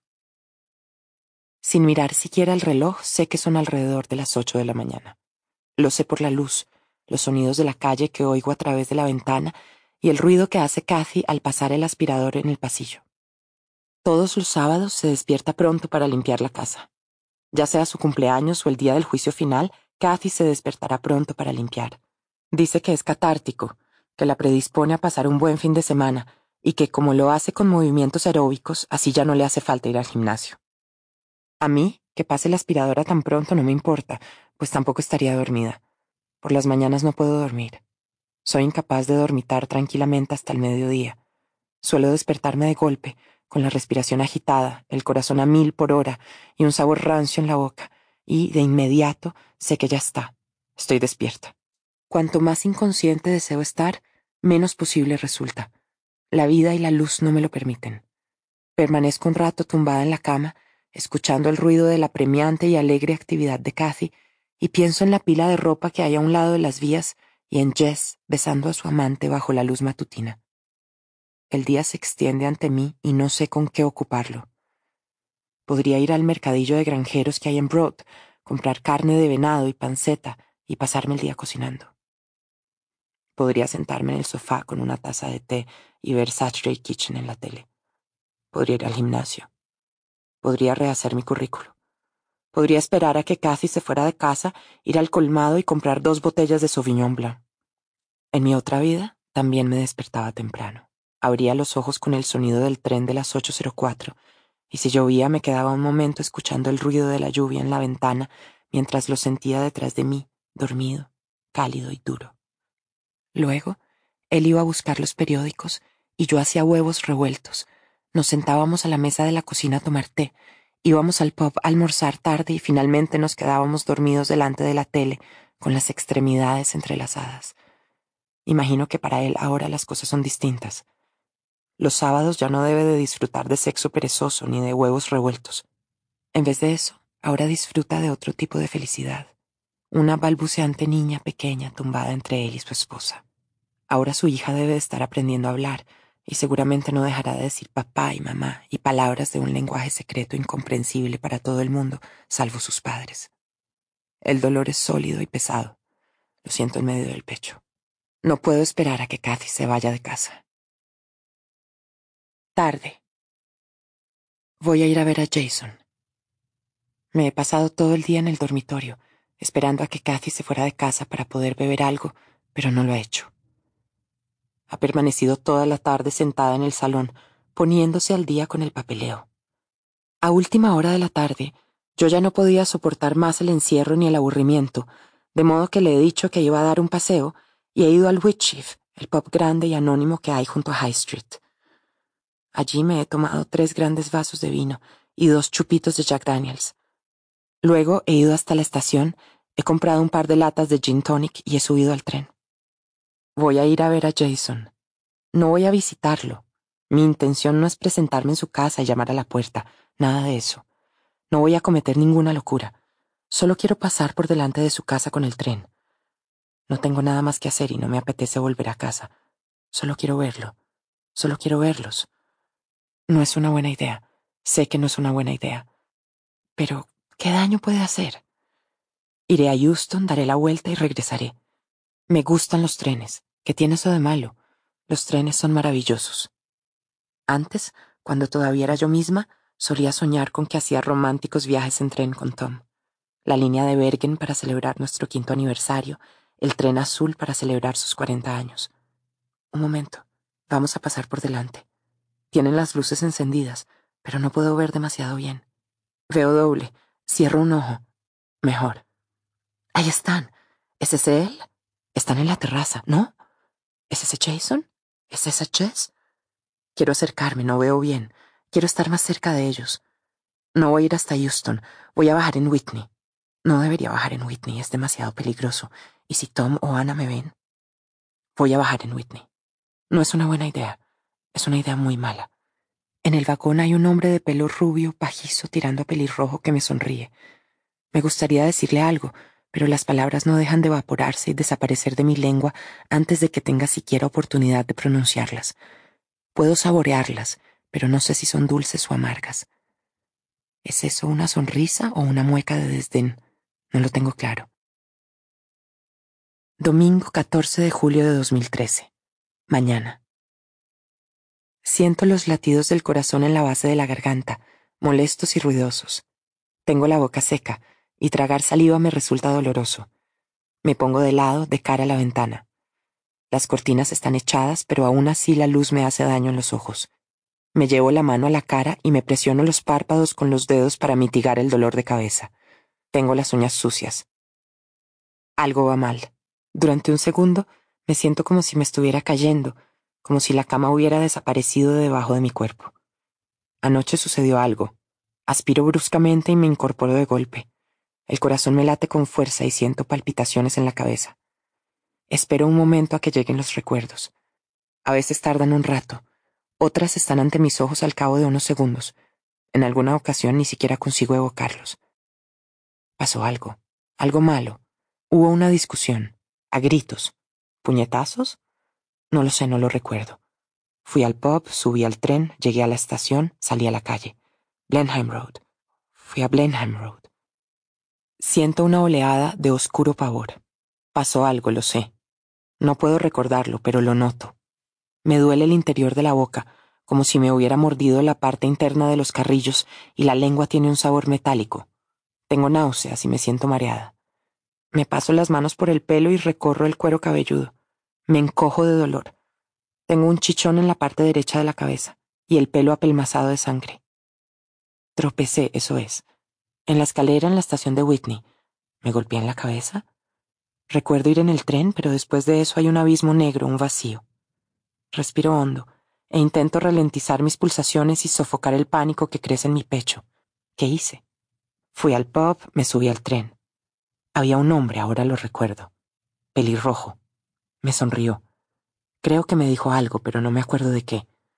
Hay algo más relacionado con este tipo y su recuerdo, pero no consigo saber de qué se trata, no consigo evocarlo en medio de la negrura de mi mente. Estoy asustada, pero no estoy segura de qué, lo cual todavía exacerba más el miedo que siento. Ni siquiera sé si hay algo de lo que tener miedo. Miro a mi alrededor. Mi móvil no está en la mesita de noche, mi bolso no está en el suelo, tampoco en el respaldo de la silla donde suelo dejarlo. Pero si estoy en casa es que tenía las llaves, así que no debí de perderlo. Me levanto de la cama. Estoy desnuda. Me miro en el espejo de cuerpo entero del armario. Me tiemblan las manos. Tengo el rímel corrido por las mejillas y un corte en el labio inferior. También moratones en las piernas. Siento náuseas. Me vuelvo a sentar en la cama y coloco la cabeza entre las rodillas para que se me pasen. Luego me pongo otra vez en pie, cojo mi bata y entreabro la puerta de la habitación. El apartamento está en silencio. Por alguna razón estoy segura de que Kathy no está. ¿Me dijo que se quedaría en casa de Damien? Tengo la sensación de que sí, aunque no puedo recordar cuándo. ¿Antes de que yo saliera de casa? ¿O hablé con ella después? Salgo al pasillo con cuidado de no hacer ruido. Veo que la puerta del dormitorio de Kathy está abierta. Echo un vistazo. La cama está hecha. Es posible que ya se haya levantado y la haya hecho, pero no creo que pasara aquí la noche, lo cual supone cierto alivio. Si no está aquí, anoche no me vio ni me oyó llegar y no sabe lo mal que iba. Esto no debería importarme, pero lo hace. La vergüenza que siento por un incidente es proporcional no solo a la gravedad de la situación, sino al número de personas que fueron testigos del mismo. En lo alto de la escalera me vuelvo a sentir mareada y me cojo con fuerza la barandilla. Es uno de mis grandes miedos, junto con desangrarme internamente cuando por fin me reviente el hígado, caer por la escalera y romperme el cuello. Pensar en ello hace que vuelva a sentir náuseas. Quiero tumbarme, pero antes necesito encontrar el bolso y consultar el móvil. Al menos he de asegurarme de que no perdí las tarjetas de crédito. También necesito saber a quién llamé y cuándo. Veo mi bolso tirado en el pasillo frente a la puerta de entrada. Mis pantalones vaqueros y mi ropa interior descansan a su lado formando una pila de ropa arrugada.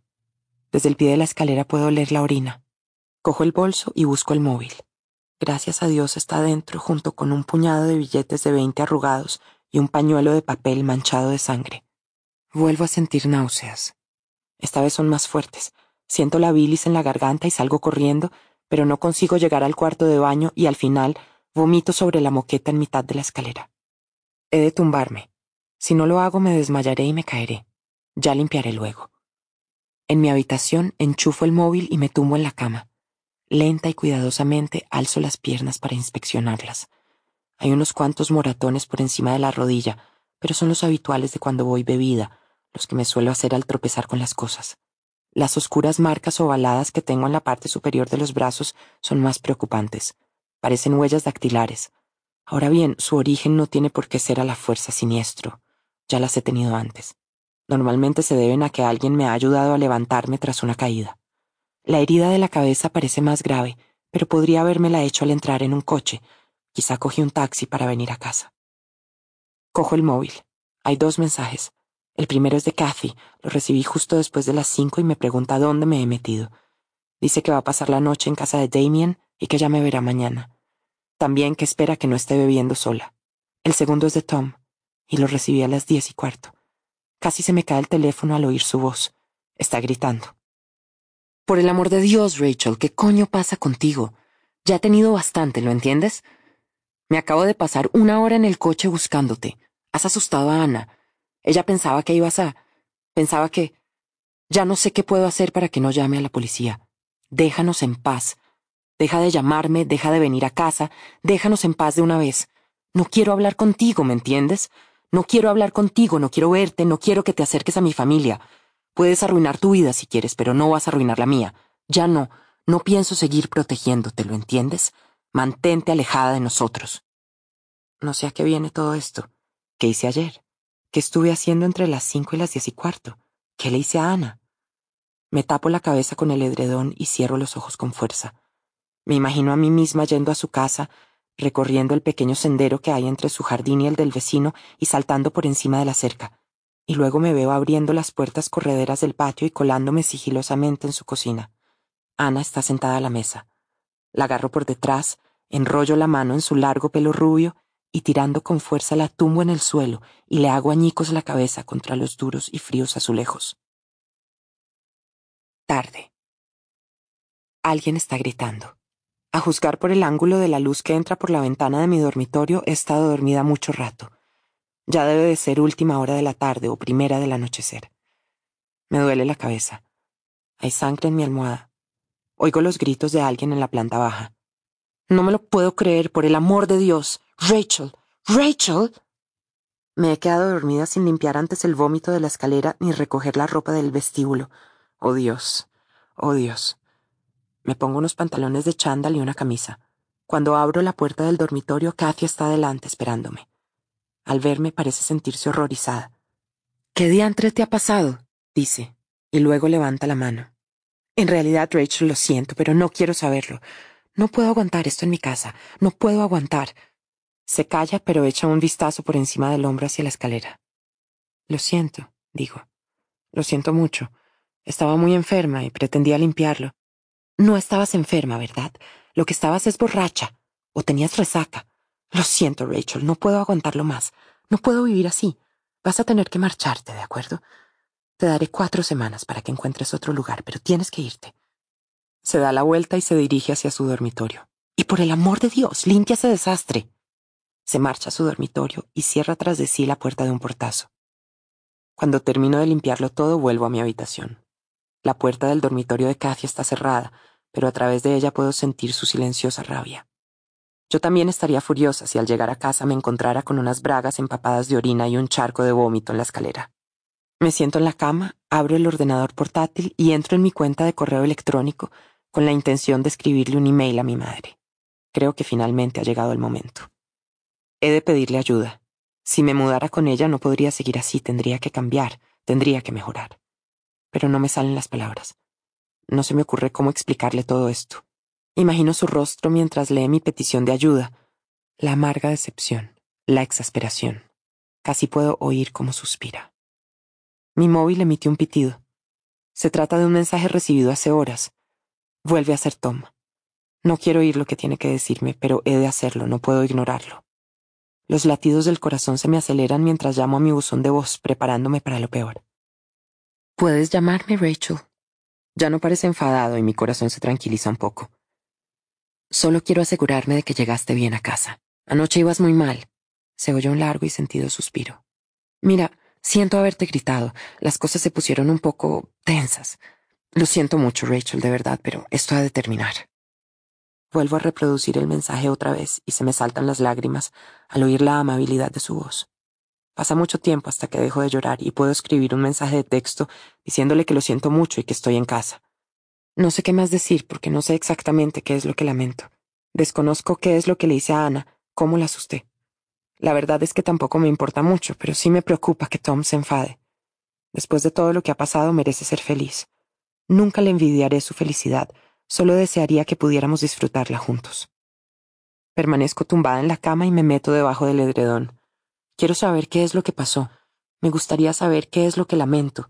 Intento desesperadamente encontrarle sentido a mis elusivos recuerdos fragmentarios. Estoy segura de que estuve involucrada en una discusión o de que fui testigo de una. ¿Fue con Ana? Me llevo los dedos a la herida de la cabeza y el corte del labio. Casi puedo verlo, casi puedo oír las palabras, pero el recuerdo vuelve a eludirme. No consigo evocarlo. Cada vez que estoy a punto de hacerlo, se oculta de nuevo en las sombras y queda fuera de mi alcance. Megan. Martes 2 de octubre de 2012. Mañana. Va a llover pronto, lo noto. Me castañetean los dientes y tengo las puntas de los dedos blancas y amoratadas, pero no pienso entrar en casa. Aquí se está bien, es catártico, purificador, como un baño de hielo. En cualquier caso, pronto regresará Scott y me llevará adentro. Luego me envolverá en mantas como si fuera una niña. Anoche de vuelta a casa sufrí un ataque de pánico. En la calle había un motorista que no dejaba de dar gas una y otra vez. Un coche rojo que avanzaba lentamente como si su conductor buscara prostitutas en la acera, y dos mujeres con cochecitos que me bloqueaban el paso. No podía rodearlas, de modo que bajé a la calzada y casi me atropella otro coche que venía en la dirección opuesta y que no había visto. El conductor tocó el claxon y me gritó algo. De repente comencé a respirar con dificultad. El corazón se me aceleró y sentí retortijones en el estómago, como cuando te has tomado una pastilla y está a punto de hacerte efecto. Ese subidón de adrenalina que te hace sentir indispuesta, excitada y asustada a la vez. Apreté a correr hacia casa, y nada más entrar la atravesé de punta a punta en dirección a las vías, y me senté en el jardín a la espera de que pasara el tren y su traqueteo se llevara los demás ruidos. Esperé que Scott viniera y me calmara, pero no estaba en casa. Intenté saltar la cerca porque quería sentarme un rato en el otro lado, donde nunca hay nadie, pero me hice un corte en la mano, de modo que entré en casa. Luego llegó Scott y me preguntó qué había pasado. Yo le dije que había estado fregando los platos y se me había caído un vaso.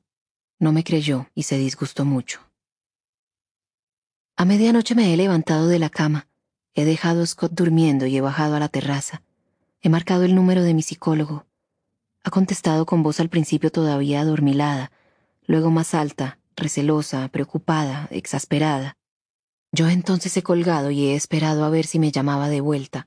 No había ocultado mi número, de modo que he pensado que quizá lo haría.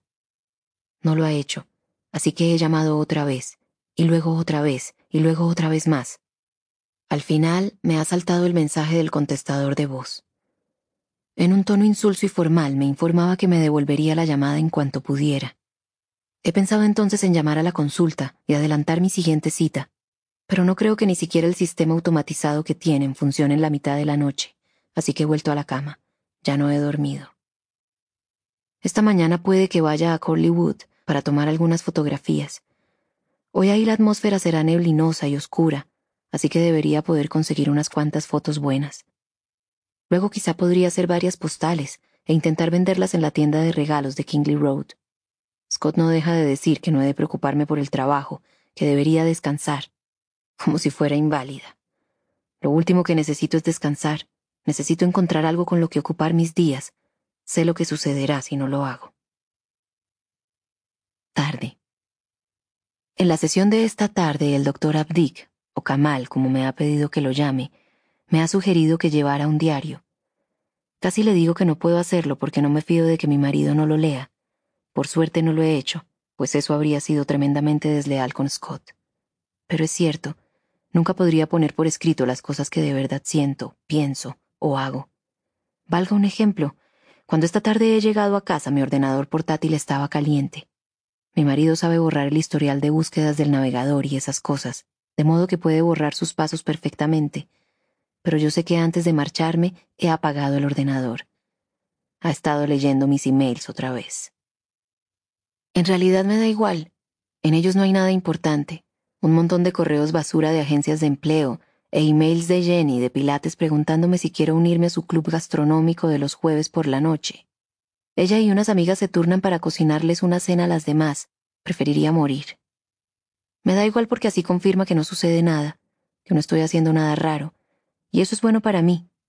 Es bueno para los dos, aunque no sea cierto. Además, tampoco puedo enfadarme con él porque tiene razones para mostrarse celoso. En el pasado le he dado razones para ello, y probablemente volveré a hacerlo.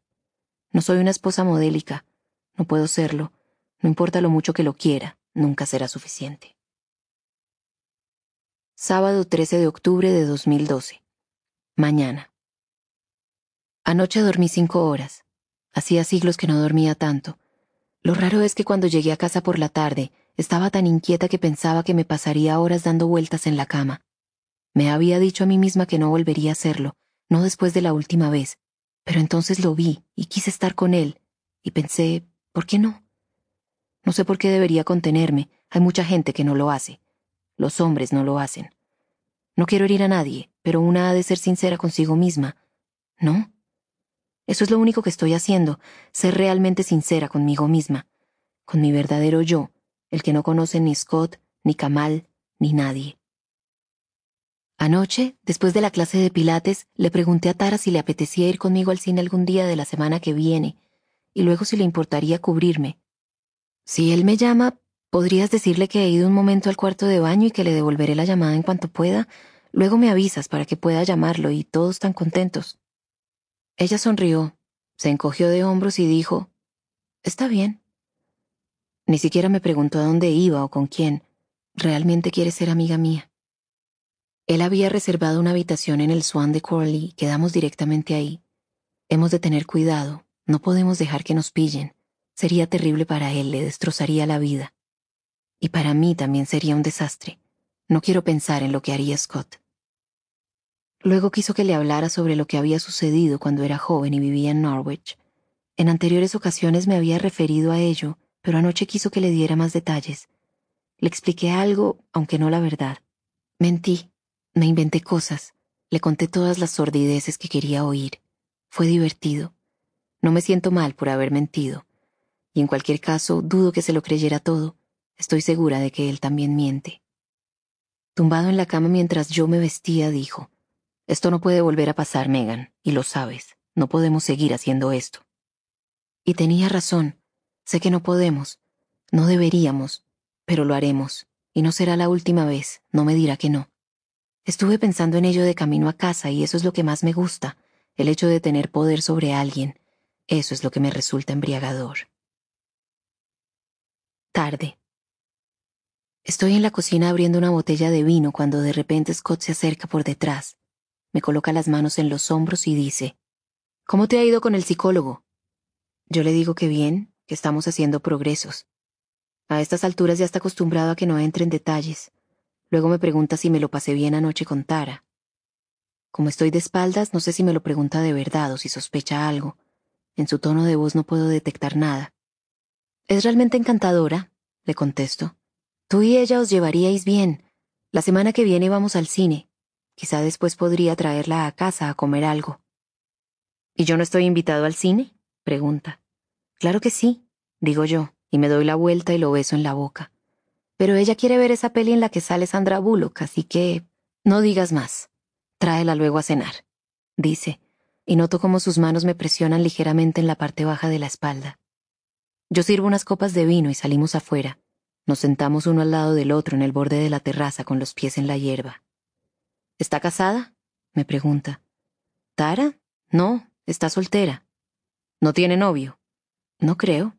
¿Novia? me pregunta con una ceja enarcada y yo me río. ¿Cuántos años tiene? No sé, contesto. Unos cuarenta. ¿Y no tiene a nadie? Es un poco triste. Mm, creo que es algo solitaria. Siempre atraes a las solitarias, ¿no? Acuden directamente a ti. ¿Ah, sí? ¿Tampoco tiene hijos? me pregunta, y no sé si me lo estoy imaginando, pero en cuanto sale el tema de los niños creo percibir un cambio en el tono de su voz. Noto que se acerca una discusión y no quiero, ahora no tengo fuerzas, de modo que me pongo en pie y le digo que coja las copas de vino y vayamos al dormitorio. Él viene detrás de mí y mientras subimos la escalera yo me voy quitando la ropa. Cuando llegamos a la habitación y me empuja a la cama, ni siquiera estoy pensando en él, pero no importa porque no lo sabe. Soy lo bastante buena para que no se dé cuenta. Rachel. Lunes 15 de julio de 2013. Mañana. Justo cuando yo iba a salir del apartamento esta mañana, Kathy me ha llamado y me ha dado un pequeño y rígido abrazo. Creía que iba a decirme que al final no me echaba, pero en vez de eso me ha dado una nota escrita máquina en la que me comunicaba oficialmente mi desahucio, incluida la fecha límite. Mientras lo hacía, no ha podido mirarme a los ojos. La verdad es que me ha sabido mal por ella, aunque no tanto como por mí. Luego ha sonreído con tristeza y me ha dicho, odio hacerte esto, Rachel, de verdad. Estaba haciendo todo muy incómodo. Nos encontrábamos de pie en el vestíbulo, que a pesar de mis esfuerzos con la lejía seguía oliendo un poco a vómito, y me han entrado ganas de llorar, pero no quería hacerla sentir peor, de modo que he sonreído alegremente y le he contestado. No te preocupes, no supone ningún problema, en serio, como si me acabara de pedir un pequeño favor. En el tren, las lágrimas acuden a mis ojos y no me importa que la gente me mire. Que ellos sepan puede que hayan atropellado a mi perro, o quizá me han diagnosticado una enfermedad terminal, o podría ser una alcohólica estéril divorciada y dentro de poco sin hogar. Cuando pienso en ello me parece ridículo. ¿Cómo he llegado hasta aquí? Me pregunto cuándo comenzó mi declive, en qué momento podría haberlo interrumpido, dónde tomé el camino equivocado. No cuando conocí a Tom, él me salvó del dolor por la muerte de mi padre. Tampoco cuando nos casamos, despreocupados y llenos de dicha en un mayo extrañamente ventoso de hace siete años. Por aquel entonces yo era feliz, solvente, exitosa. Tampoco cuando nos mudamos al número 23 de Blenheim Road, una casa más espaciosa y encantadora de lo que había imaginado que viviría a la tierna edad de 26 años.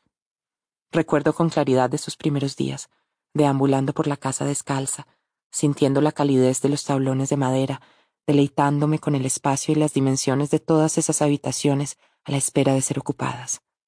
También a Tom y a mí haciendo planes. ¿Qué plantaríamos en el jardín? ¿Qué colgaríamos en las paredes? ¿De qué color pintaríamos la habitación de sobra? Que en mi cabeza ya era la habitación del bebé. Puede que fuera entonces. Quizá fue ese el momento en el que las cosas comenzaron a ir mal, cuando ya no nos imaginé como una pareja, sino como una familia. En cuanto tuve esa imagen en la cabeza, el hecho de que fuéramos solo nosotros dos dejó de ser suficiente. Ya nunca lo sería. ¿Fue entonces cuando Tom empezó a mirarme de otro modo y su decepción comenzó a reflejar la mía? Después de todas las cosas a las que había renunciado para que estuviéramos juntos, le dejé pensar que él no era suficiente para mí. Dejo que me sigan cayendo las lágrimas por las mejillas hasta que llegamos a Northcote. Luego me recompongo, me seco los ojos y comienzo a escribir una lista de cosas para hacer en el dorso de la carta de desahucio de Cathy. Biblioteca de Holborn. Enviar email a mamá. Enviar email a Martin. Carta de recomendación. Informarme sobre reuniones de AA, Centro de Londres, Ashbury. Contarle a Cathy lo del trabajo. Cuando el tren se detiene en el semáforo, levanto la vista y veo a Jason en la terraza observando las vías. Me da la impresión de que me está mirando directamente a mí y tengo una sensación extraña, como si ya me hubiera mirado así antes, como si en realidad me hubiera visto.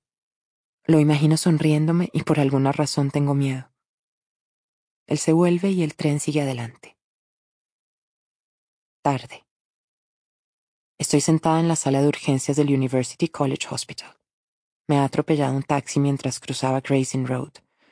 Quiero dejar claro que estaba completamente sobria, aunque reconozco que me sentía algo alterada y distraída, casi asustada. Tengo un corte de un centímetro y medio sobre el ojo derecho que me ha cosido un médico junior extremadamente apuesto, pero decepcionantemente brusco y formal. Cuando ha terminado de coserme la herida, ha reparado en el bulto en mi cabeza. No es nuevo, le digo.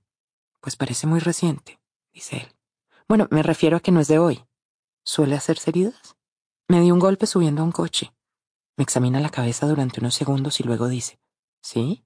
Retrocede y me mira a los ojos. No lo parece. Diría más bien que alguien la ha golpeado con algo, añade, y yo siento un escalofrío. De pronto me viene a la mente el recuerdo de agacharme y levantar los brazos para evitar un golpe. ¿Es un recuerdo auténtico? El médico se vuelve a acercar a mí y mira la herida con más detenimiento. Algo afilado, quizás cerrado. No, digo, fue un coche. Me dio un golpe al subir a un coche. Intento convencerme a mí misma tanto como a él. De acuerdo. Me sonríe y vuelve a retroceder. Luego se agacha un poco para que sus ojos queden a la altura de los míos y me pregunta, ¿Se encuentra usted bien? Consulta sus notas. ¿Rachel? ¿Sí? Se me queda mirando un largo rato. No me cree. Está preocupado. Tal vez piensa que soy una esposa maltratada. Está bien. Voy a limpiarle la herida. Tiene mal aspecto. ¿Hay alguien a quien pueda llamar por usted? ¿A su marido, quizá? Estoy divorciada, le digo. ¿A alguna otra persona? No le importa que esté divorciada. A una amiga, por favor. Estará preocupada por mí. Le doy el nombre y el número de Cathy. No estará nada preocupada por mí. Ni siquiera estoy llegando tarde a casa, pero espero que la noticia de que me ha atropellado un taxi le haga sentir lástima por mí y me perdone por lo que sucedió anoche. Probablemente pensará que si me han atropellado es porque estaba borracha. Me pregunto si puedo pedirle al médico que me haga un análisis de sangre o algo así para demostrarle a Kathy que estaba sobria. Le sonrío, pero él no me mira. Está tomando notas. De todos modos, es una idea ridícula. Ha sido culpa mía, no del taxista. He cruzado la calle sin mirar, corriendo, de hecho. No sé hacia dónde creía que iba. Supongo que no estaba pensando, al menos no en mí misma. Estaba pensando en Jess, que no es Jess, sino Megan Hipwell, y ha desaparecido. Me encontraba en la biblioteca de Thibault Road. Acababa de enviarle un email a mi madre desde mi cuenta de Yahoo. No le contaba nada de importancia, solo tanteaba el terreno para ver lo maternal que se siente ahora.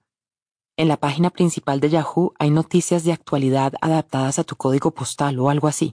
Solo Dios sabe cómo conocen mi código postal, pero lo hacen. Y había una fotografía de Jess, mi Jess, la rubia perfecta, junto a un titular que decía, Preocupación por mujer desaparecida en Whitney. Al principio he dudado de que fuera ella. La chica de la foto se parecía, tenía exactamente el mismo aspecto que Jess tiene en mi cabeza, pero seguía sin estar segura.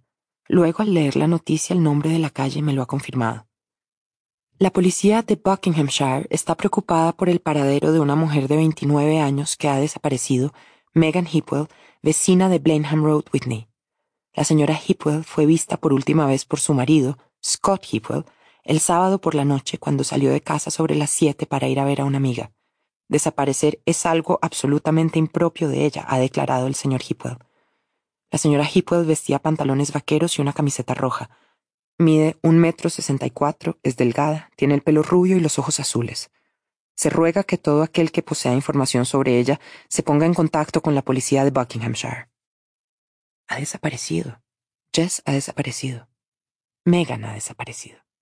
Nadie la ha visto desde el sábado. He buscado más detalles en Google, pero solo he encontrado la noticia en el Whitney Argus y no decían nada más. Entonces he recordado a Jason, Scott, en la terraza esta mañana mirándome, sonriéndome, y he cogido mi bolso, me he puesto en pie y he salido corriendo a la calle sin reparar en el taxi negro que venía. Rachel, Rachel. El médico atractivo está intentando llamar mi atención. Tu amiga ha venido a recogerte. Megan.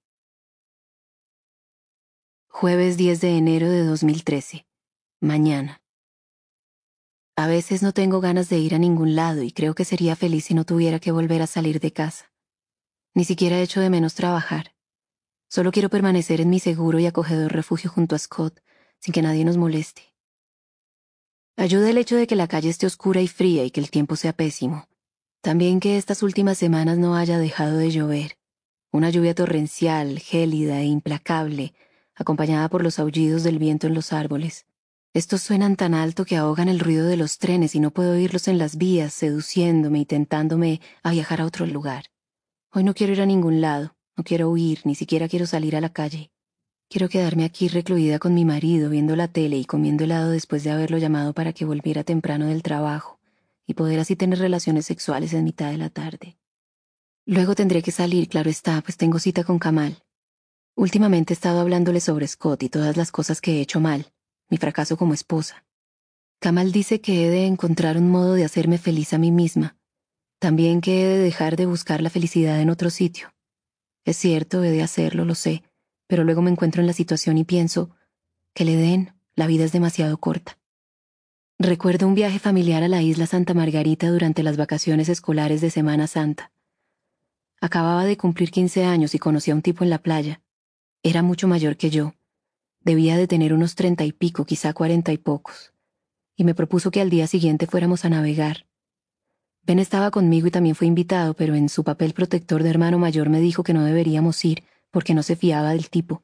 Tenía la impresión de que se trataba de un pervertido asqueroso. Estaba claro que lo era, pero yo me puse hecha una furia. ¿Cuándo íbamos a tener otra oportunidad de navegar por el mar de Liguria en el yate privado de alguien? Ben me dijo entonces que tendríamos muchas otras oportunidades y que nuestras vidas estarían llenas de aventuras. Al final no fuimos y ese verano Ben perdió el control de su motocicleta en la A10 y ya nunca pudimos ir a navegar. Echo de menos cómo éramos Ben y yo cuando estábamos juntos. No sentíamos miedo alguno. Le he contado a Kamal todo sobre Ben y ahora nos estamos acercando a lo otro, a la verdad, a toda la verdad, a lo que sucedió con Mac, lo de antes y lo de después. Con Kamal me siento segura, a causa de la confidencialidad que ha de tener con sus pacientes, no se lo puede contar a nadie. E incluso si se lo pudiera contar a alguien, no creo que lo hiciera. Confío de veras en él. Es curioso, pero lo que ha estado impidiendo que se lo cuente todo no es el miedo a su reacción, ni tampoco a ser juzgada, sino Scott. Si le cuento a Kamal algo que no puedo contarle a él, tendría la sensación de estar traicionándolo. Teniendo en cuenta todo lo que he hecho, las demás traiciones, esto podría parecer insignificante, pero no lo es. Por alguna razón esto es peor porque se trata de la vida real y es mi corazón lo que no estoy compartiendo con él. Sigo callándome cosas, pues obviamente no puedo contarle todo lo que siento. Soy consciente de que para eso sirve la terapia, pero simplemente no puedo. He de ser imprecisa, mezclar todos los nombres, los amantes y las exparejas. Pero me digo a mí misma que no pasa nada, porque no importa quiénes sean estos.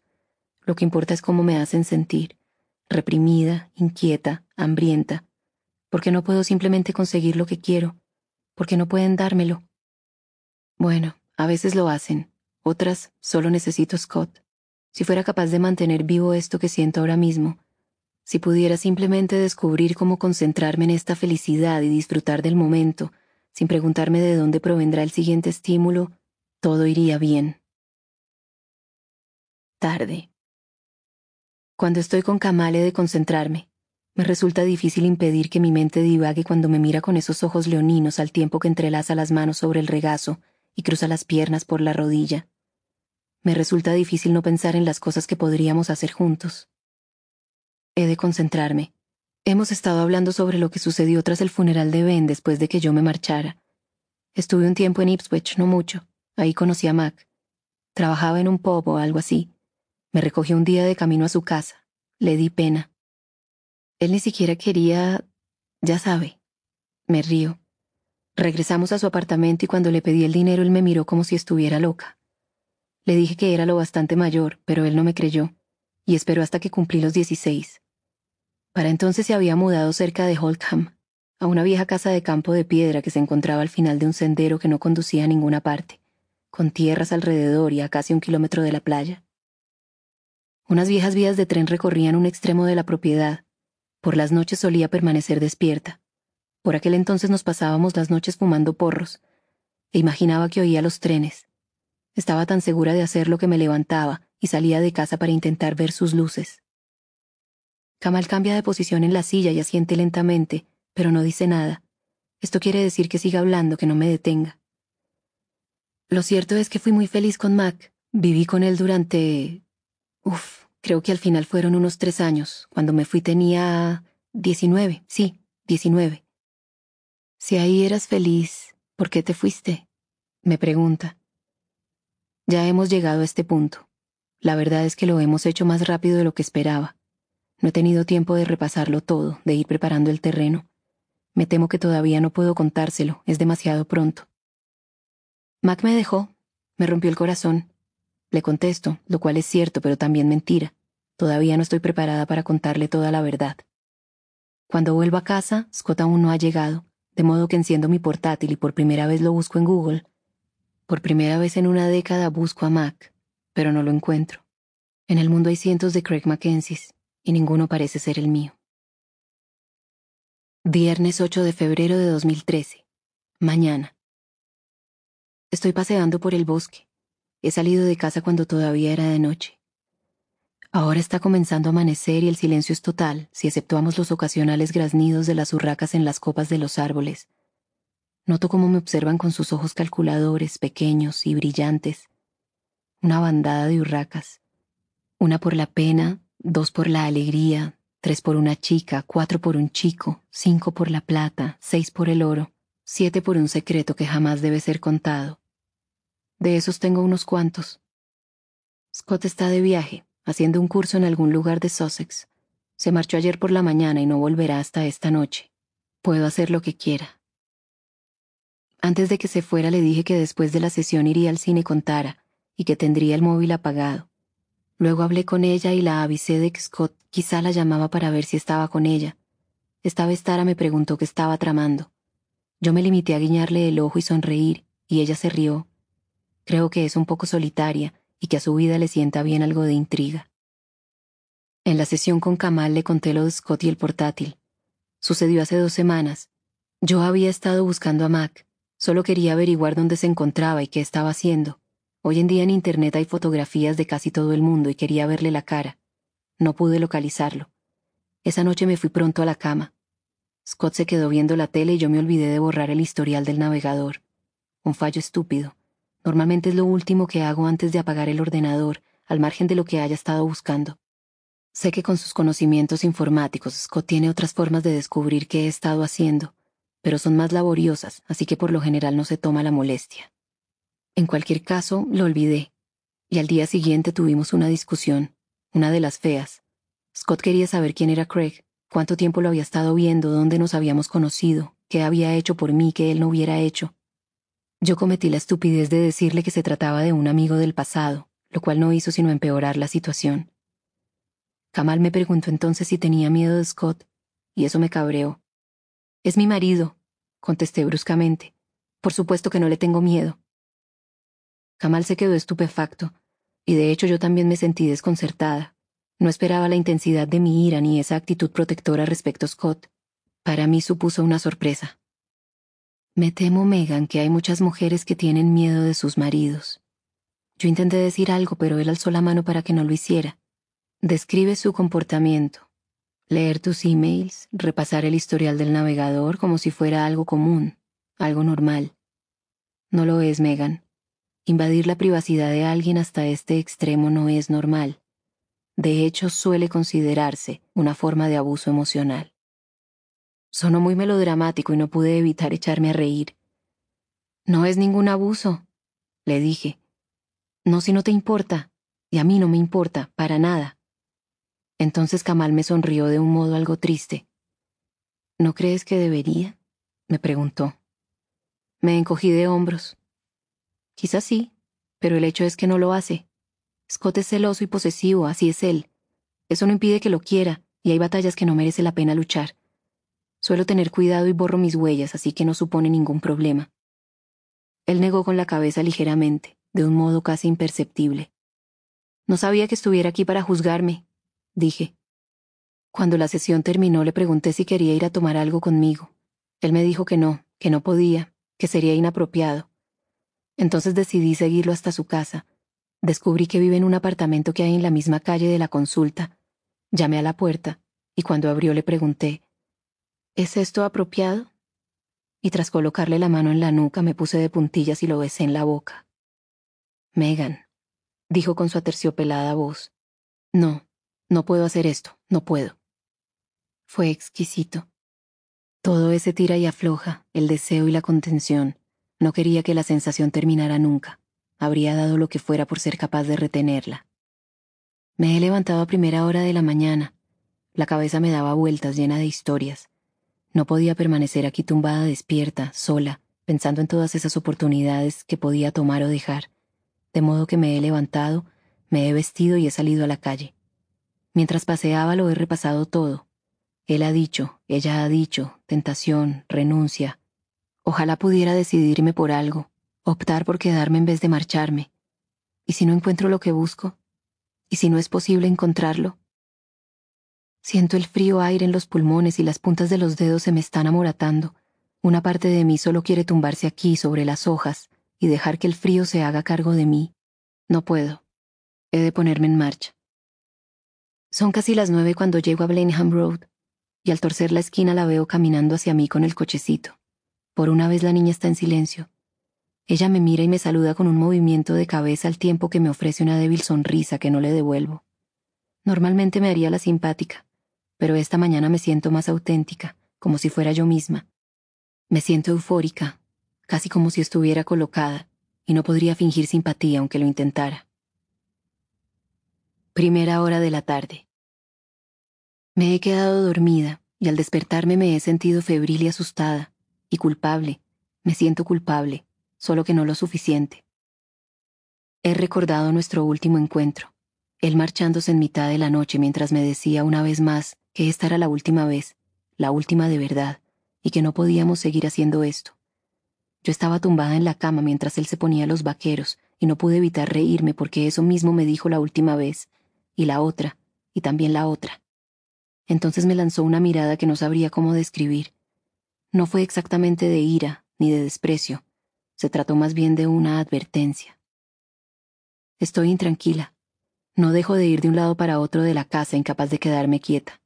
Me siento como si alguien hubiera estado aquí mientras dormía. No hay nada fuera de su lugar, pero la casa parece diferente, como si hubieran tocado las cosas y las hubieran cambiado ligeramente de sitio, y mientras deambulo por la casa tengo la sensación de que hay alguien escondido. Compruebo tres veces las puertas correderas del jardín, pero están cerradas. No veo el momento de que Scott llegue a casa. Lo necesito. Rachel. Martes 16 de julio de 2013. Mañana. Estoy en el tren de las 8.04, pero no me dirijo a Londres sino a Whitney. Lo hago con la esperanza de que eso me refresque la memoria y que al llegar a la estación lo pueda ver todo con claridad y recuerde qué sucedió. No confío mucho en ello, pero no puedo hacer otra cosa. No puedo llamar a Tom. Estoy demasiado avergonzada y en cualquier caso ha sido tajante. Ya no quiere saber nada de mí. Megan sigue desaparecida. Hace más de sesenta horas que no se sabe nada de ella y la noticia ya es de alcance nacional. Esta mañana ha salido en las páginas web de la BBC y del Daily Mail, además de menciones en otros medios. He impreso los artículos de la BBC y del Mail y los llevo conmigo. De su lectura he deducido lo siguiente.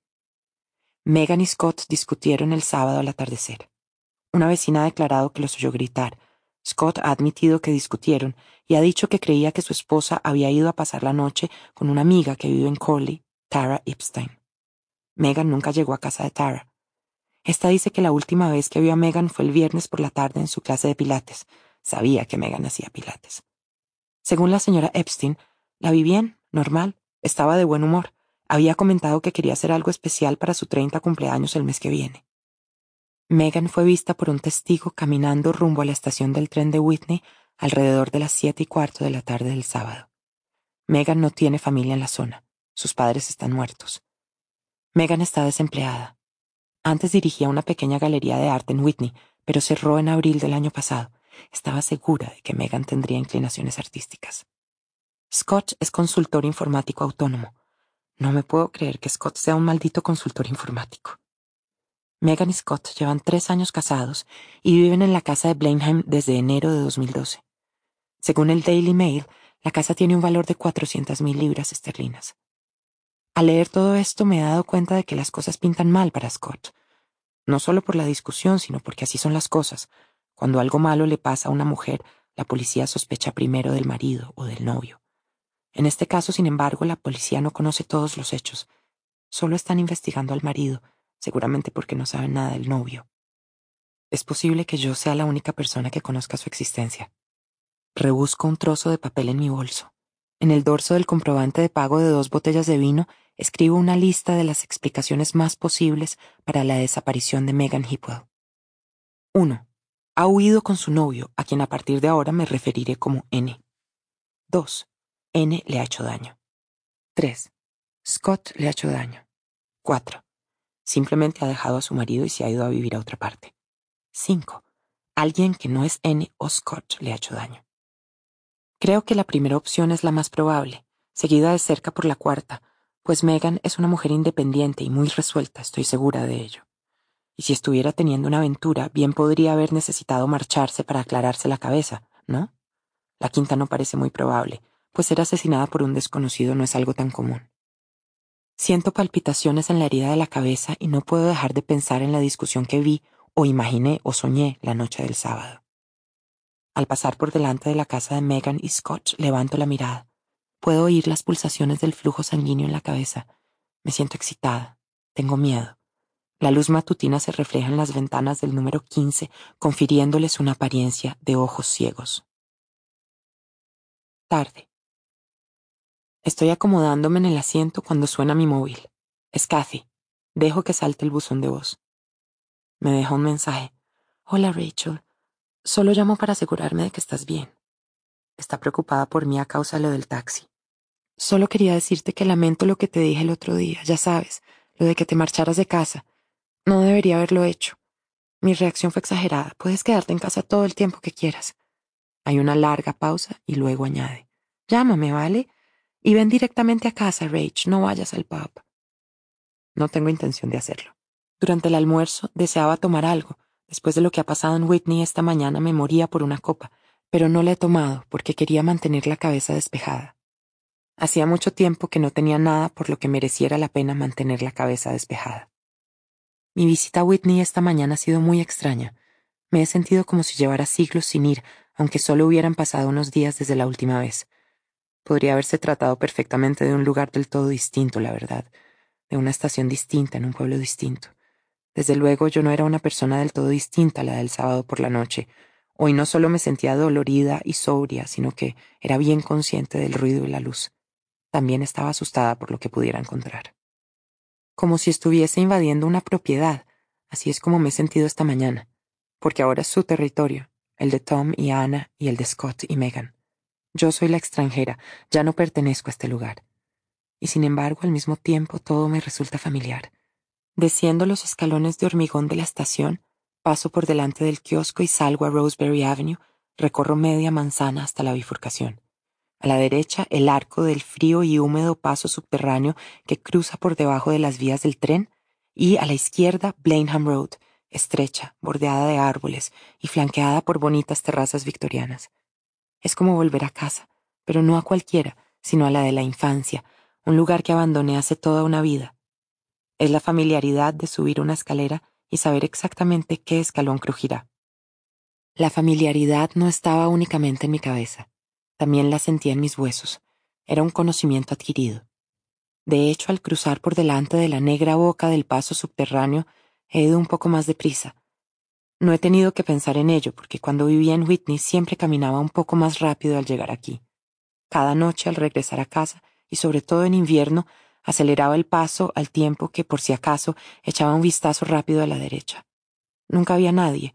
No lo hice por aquel entonces ni tampoco lo hago hoy. Y sin embargo esta mañana me he detenido de golpe, porque de repente me he visto a mí misma. Dentro del paso subterráneo, tirada en el suelo con la espalda contra la pared y la cabeza apoyada en las manos, y tanto la cabeza como las manos manchadas de sangre. El corazón me ha comenzado a latir con fuerza, y me he quedado ahí parada, mientras los transeúntes me rodeaban para seguir su camino hacia la estación. Uno o dos se me han quedado mirando mientras pasaban a mi lado. Yo seguía completamente inmóvil. No sabía ni todavía sé si el recuerdo es real. ¿Para qué demonios me iba a meter en el paso subterráneo? ¿Qué razón podía tener para ir a ese lugar oscuro y húmedo que huele a meado? Finalmente he dado media vuelta y he regresado a la estación. Ya no quería estar ahí. No quería llegar a la casa de Scott y Megan. Quería marcharme. Ahí había pasado algo malo, estaba segura de ello. Tras pagar el billete he subido rápidamente la escalera de la estación para llegar al otro lado del andén y entonces he tenido otro recuerdo súbito. Esta vez no estoy en el paso subterráneo, sino en la escalera. Tropiezo y un hombre me coge del brazo para que no caiga. Es el pelirrojo del tren. Rememoro la escena sin diálogo. En un momento dado me río de mí misma o de algo que dice él. Ese tipo se portó bien conmigo, estoy segura. O casi. Sé que sucedió algo malo, pero no creo que él tuviera nada que ver con ello. Luego he subido al tren y he ido a Londres.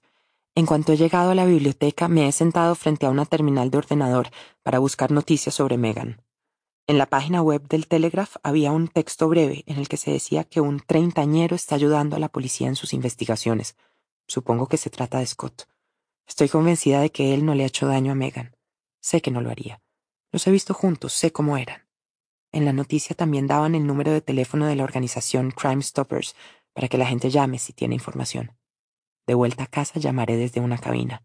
Les contaré lo de N, lo que vi. Mi móvil suena justo cuando estamos llegando a Ashbury. Vuelve a ser Kathy. Pobrecilla, realmente está preocupada por mí. Rach, ¿estás en el tren? ¿Estás de camino a casa? Parece inquieta. Sí, estoy de camino, le explico.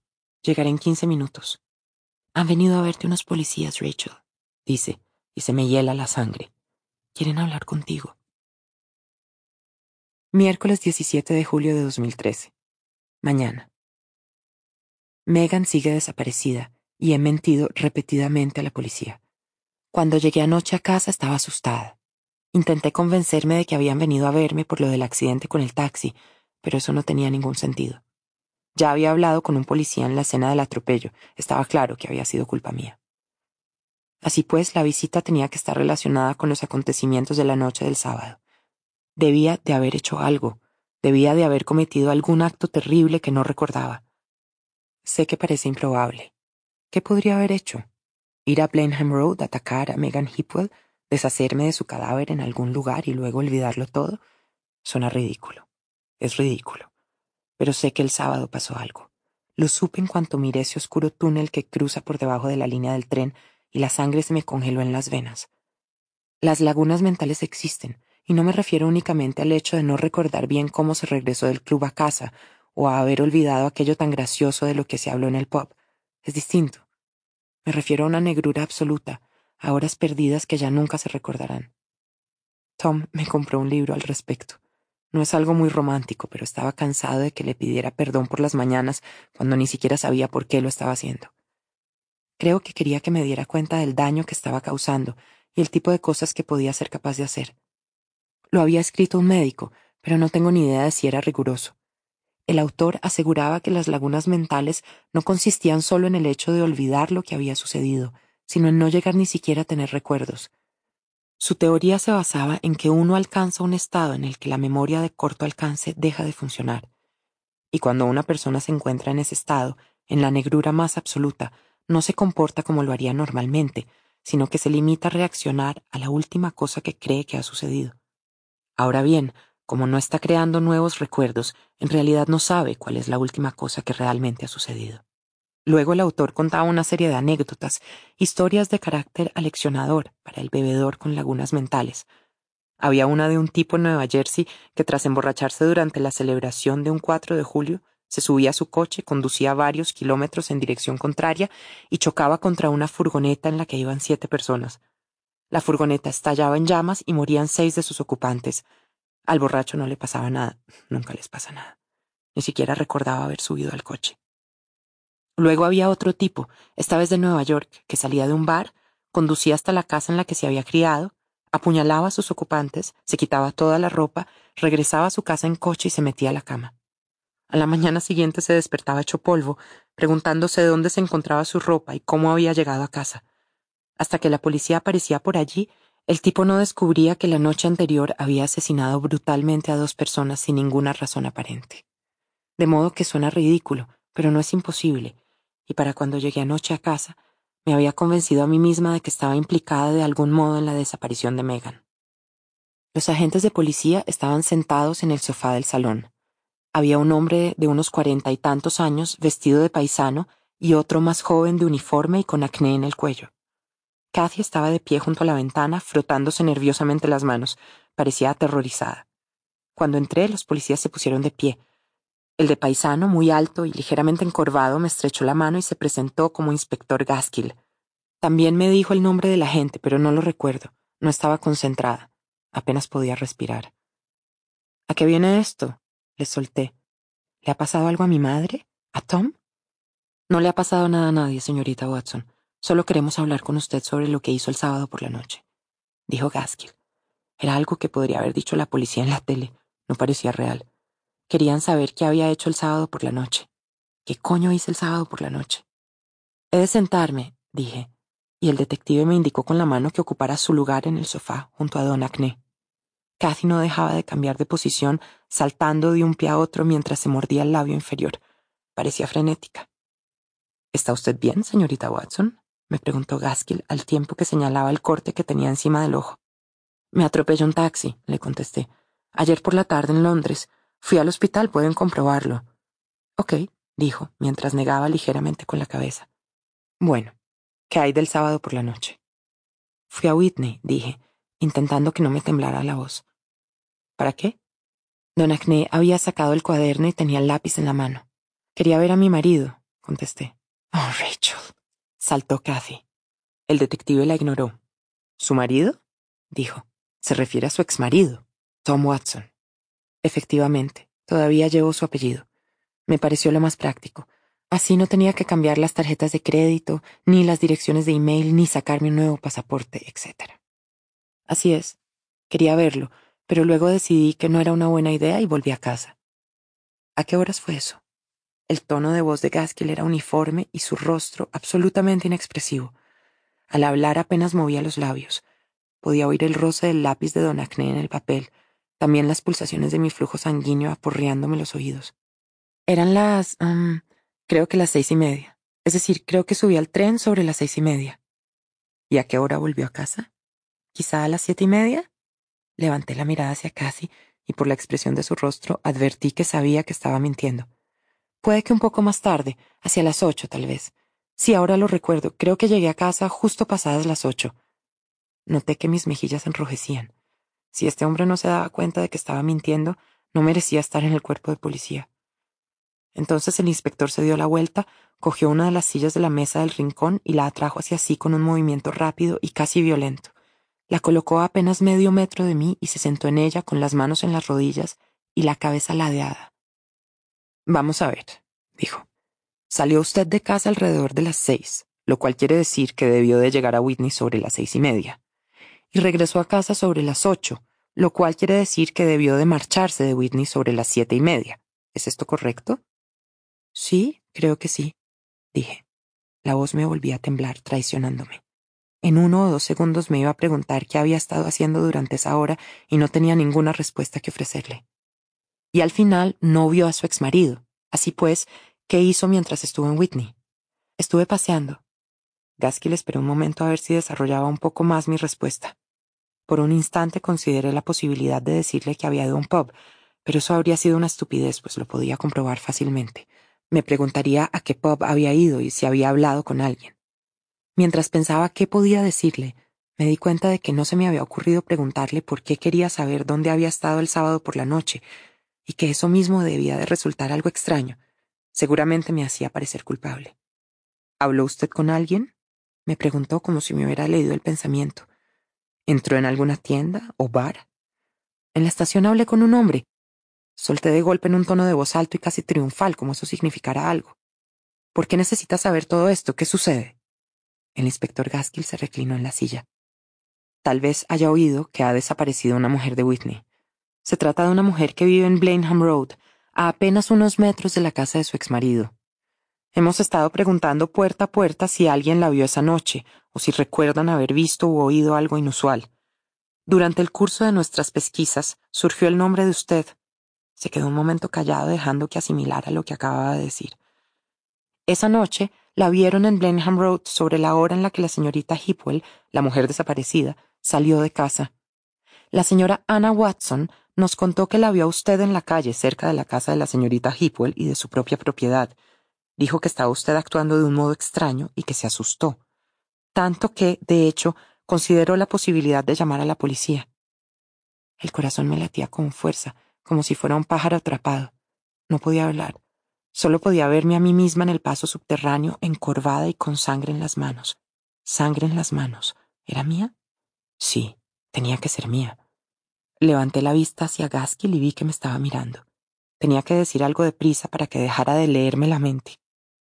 No hice nada, dije. Yo solo, solo quería ver a mi marido, su ex marido. Gaskill me corrigió otra vez. Cogió una fotografía que llevaba en el bolsillo de la americana y me la enseñó. Era de Megan. ¿Vio a esta mujer el sábado por la noche? me preguntó. Yo me quedé mirando la fotografía un largo rato. Me parecía surrealista que me estuvieran enseñando a la rubia perfecta a la que solía observar desde el tren y cuya vida había construido y deconstruido tantas veces en mi cabeza. Sus rasgos eran un poco más marcados de lo que había imaginado, no tan suaves como los que le había atribuido a mi Jess. Señorita Watson, ¿la vio? La verdad era que no sabía si la había visto, y todavía no lo sé. Creo que no, dije.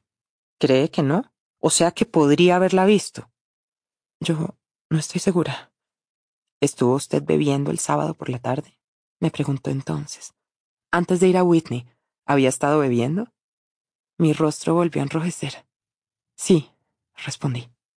La señora Watson, Anna Watson, nos dijo que cuando la vio fuera de su casa tuvo la impresión de que estaba usted borracha. ¿Lo estaba? No, contesté manteniendo la mirada firme sobre el detective para no ver la expresión acusatoria de Cathy. Me había tomado un par de copas por la tarde, pero no estaba borracha. Gaskill suspiró. Parecía decepcionado conmigo. Se volvió hacia don Acné y luego otra vez hacia mí. Luego se puso en pie lenta y deliberadamente y volvió a colocar la silla junto a la mesa. Si recuerda usted algo, cualquier cosa que nos pueda ser de ayuda, ¿haría usted el favor de llamarme? dijo. Y me entregó una tarjeta. Mientras Gaskill se despedía de Cathy con un movimiento de cabeza y se disponía a marcharse, yo me dejé caer en el sofá y mi corazón comenzó a tranquilizarse. Volvió a acelerarse rápidamente cuando antes de salir por la puerta, Gaskill me preguntó. ¿Se dedica usted a las relaciones públicas, no es así? ¿Huntington Whiteley? Así es, dije. Huntington Whiteley. Ahora temo que lo compruebe y descubra que mentí. No puedo dejar que lo averigüe por sí mismo. He de decírselo yo. De modo que eso es lo que voy a hacer esta mañana. Voy a ir a la comisaría de policía para confesar. Voy a contárselo todo, que perdí mi trabajo hace meses, que el sábado por la noche estaba muy borracha y que no tengo ni idea de qué hora era cuando llegué a casa. Voy a decirle lo que debería haberle dicho ayer, que estaba buscando en la dirección equivocada. Voy a revelarle a Gaskill mis sospechas de que Megan Hipwell tenía una aventura. Tarde. La policía me ha tomado por una fisgona, una acosadora, una pirada, alguien mentalmente inestable. No debería haber ido nunca a la comisaría. Solo he empeorado mi situación y no creo haber ayudado a Scott, razón por la cual había acudido en primer lugar. Él necesita mi ayuda, pues resulta obvio que la policía sospechará que le ha hecho algo a Megan y yo sé que no es cierto porque lo conozco. Al menos así es como lo siento, por loco que parezca. He visto cómo la trata. Él no podría haberle hecho daño. Bueno, ayudar a Scott no ha sido la única razón por la que he ido a la policía. También estaba la cuestión de la mentira que debía rectificar, lo de que todavía trabajaba en Huntington Whiteley. Me ha costado mucho hacer acopio del coraje necesario para ir a la comisaría. He estado a punto de dar media vuelta y volver a casa una docena de veces, pero finalmente he entrado. Una vez dentro le he preguntado al sargento del mostrador si podía hablar con el inspector Gaskill, y me ha conducido a una sofocante sala de espera en la que he estado sentada más de una hora hasta que alguien ha venido a buscarme. Para ese entonces estaba sudando y temblando como una mujer de camino al cadalso. Luego me han llevado a otra habitación más pequeña y todavía más sofocante, en la que no había ni ventanas ni aire. Ahí he permanecido diez minutos más hasta que por fin ha aparecido Gaskill junto a una mujer también de paisano. El inspector Gaskill no parecía sorprendido de verme de nuevo. Me ha saludado educadamente y me ha presentado a su acompañante, la sargento Riley. Esta era más joven que yo, alta, delgada, de pelo moreno y unos atractivos y marcados rasgos algo zorrunos. No me ha devuelto la sonrisa. Nos hemos sentado y nadie ha dicho nada. Se han limitado a mirarme expectantes. He recordado el aspecto del hombre, he dicho. Ayer le dije que en la estación había un hombre. Puedo describirlo. Riley ha enarcado las cejas ligeramente y ha cambiado de posición en el asiento. Era un tipo de altura y constitución medias, pelirrojo. Resbalé en la escalera y él me cogió del brazo. Gaskill se ha inclinado hacia adelante y tras colocar los codos sobre la mesa, ha enlazado las manos delante de la boca. Llevaba, creo que llevaba una camisa azul. Esto no es del todo cierto. Recuerdo un hombre, estoy segura de que era pelirrojo y creo que me sonrió o me hizo una mueca cuando todavía estábamos en el tren. También creo que bajó en Whitney y también que me dijo algo. Es posible que yo resbalara en la escalera. Eso lo recuerdo, pero no estoy segura de si ese recuerdo pertenece al sábado por la noche o a otro día. Ha habido muchos resbalones en muchas escaleras. No tengo ni idea de cómo iba vestido. A los detectives no les ha impresionado mi historia. Riley ha negado con la cabeza de un modo prácticamente imperceptible. Gaskill ha desenlazado las manos y las ha extendido hacia adelante con las palmas hacia arriba. ¿De verdad es esto lo que ha venido a contarme, señorita Watson? Me ha preguntado. No lo ha dicho enfadado, sino en un tono alentador. Yo quería que Riley se marchara. Con él podía hablar, confiaba en él. Ya no trabajo en Huntington Whiteley, he dicho. Oh, se ha reclinado en el asiento. Esto parecía interesarle más. Lo dejé hace tres meses. A mi compañera de piso, bueno, en realidad casera, no se lo he dicho. Estoy intentando encontrar otro trabajo. No quería que lo supiera porque pensé que se preocuparía por el alquiler. Tengo algo de dinero. Puedo pagar el alquiler, pero... En cualquier caso, ayer le mentí sobre mi trabajo y le pido perdón. Riley se ha inclinado hacia adelante y me ha ofrecido una sonrisa falsa. Entiendo. Ya no trabaja en Huntington Whiteley ni en ningún otro lugar. Así pues está desempleada, ¿correcto? He sentido. ¿Y recibe alguna prestación de desempleo? No. ¿Y su compañera de piso no se ha dado cuenta de que ya no va a trabajar cada día? Es que sí lo hago. Bueno, no voy a ninguna oficina, pero sí a Londres, tal y como hacía antes, a la misma hora y todo, para que ella, para que ella no lo descubra. Riley se ha vuelto hacia Gaskill. Este me estaba mirando fijamente con el ceño un tanto fruncido. Suena extraño, ya lo sé, he añadido y me he quedado callada, pues en voz alta no solo sonaba extraño, sino descabellado. Así pues, cada día hace usted ver que va a trabajar, me ha preguntado Riley, también con el ceño fruncido, como si estuviera preocupada por mí, como si pensara que estoy completamente trastornada. Yo no he respondido ni he sentido nada. He permanecido en silencio. ¿Puedo preguntarle por qué dejó su trabajo, señorita Watson? No tenía ningún sentido que mintiera. Si antes de esta conversación no se les había ocurrido comprobar mi historial laboral, estaba condenadamente claro que ahora sí lo harían. Me despidieron, he dicho. La despidieron, ha repetido Riley. En su tono de voz se podía percibir una ligera nota de satisfacción. Estaba claro que era la respuesta que esperaba. ¿Y a qué se debió el despido? En ese momento he exhalado un leve suspiro y me he vuelto hacia Gaskill. ¿Es esto importante? ¿De verdad es relevante porque deje mi trabajo? Gaskill no ha dicho nada. Estaba consultando unas notas que le había pasado Riley, pero ha negado ligeramente con la cabeza. Riley ha cambiado entonces de táctica. Señorita Watson, me gustaría hacerle unas preguntas sobre el sábado por la noche. Yo me he quedado mirando a Gaskill como diciendo, esta conversación ya la hemos tenido, pero él no me ha devuelto la mirada. Está bien, he contestado. No dejaba de llevarme la mano al cuero cabelludo preocupada por la herida. No podía evitarlo. Dígame, ¿Por qué fue a Plainham Road el sábado por la noche? ¿Por qué quería hablar con su exmarido? No creo que sea asunto suyo, he dicho. Y rápidamente, antes de que ella tuviera tiempo de decir nada más, he añadido. ¿Les importaría darme un vaso de agua? Gaskill se ha puesto en pie y ha salido de la habitación. Eso no era exactamente lo que yo pretendía. Riley no ha dicho una sola palabra. Se ha limitado a mirarme sin parpadear con una leve sonrisa en los labios. Incapaz de sostenerle la mirada, he optado por echar un vistazo alrededor de la habitación. Era consciente de que se trataba de una táctica. Riley pretendía incomodarme con su silencio para que yo sintiera la necesidad de decir algo, aunque no quisiera hacerlo. Quería discutir algunas cosas con él. He respondido al fin. Asuntos privados. He sonado pomposa y ridícula. Riley ha suspirado y yo me he mordido el labio, decidida a no hablar más hasta que Gaskill regresara a la sala. En cuanto ha aparecido y ha dejado un vaso de agua turbia delante de mí, Riley por fin me ha contestado. Asuntos privados, ha dicho de golpe. Así es. Riley y Gaskill han intercambiado una mirada, no estoy segura si de irritación o de diversión. Yo he advertido entonces que me sudaba el labio superior, así que he bebido un poco de agua. Sabía fatal. Mientras tanto, Gaskill ha ordenado los papeles que tenía delante y luego los ha apartado, como si ya hubiera terminado con ellos o como si su contenido no le interesara tanto. Señorita Watson, parece usted suscitar cierta inquietud en su... esto... en la actual esposa de su exmarido, la señora Anna Watson. Según esta, usted ha estado acosándolos tanto a ella como a su marido. Se ha presentado varias veces en su casa sin haber sido invitada y en una ocasión Gaskill ha consultado sus notas, pero Riley lo ha interrumpido. En una ocasión entró en casa del señor y la señora Watson e intentó llevarse a su hija recién nacida. Un agujero negro se ha abierto entonces en el centro de la habitación y se me ha tragado. Eso no es cierto, he dicho. Yo no intenté llevarme. No sucedió así, eso es falso, yo no. Y no intenté llevármela. Entonces he comenzado a temblar y a llorar y he dicho que me quería marchar. Riley se ha puesto en pie de golpe empujando con ellos su silla hacia atrás, se ha encogido de hombros mirando a Gaskill y ha salido de la habitación. Este me ha ofrecido un pañuelo de papel. Puede irse cuando quiera, señorita Watson.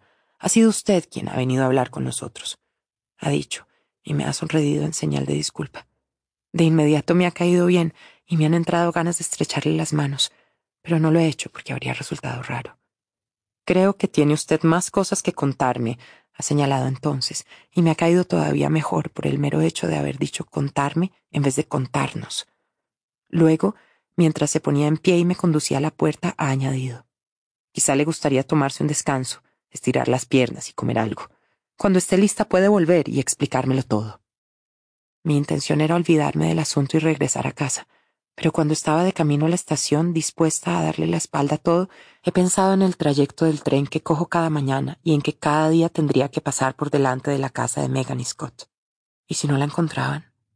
No dejaría de preguntarme si el hecho de haberle dicho hoy algo a la policía podría haberla ayudado. Sé que no es muy probable, pero bueno.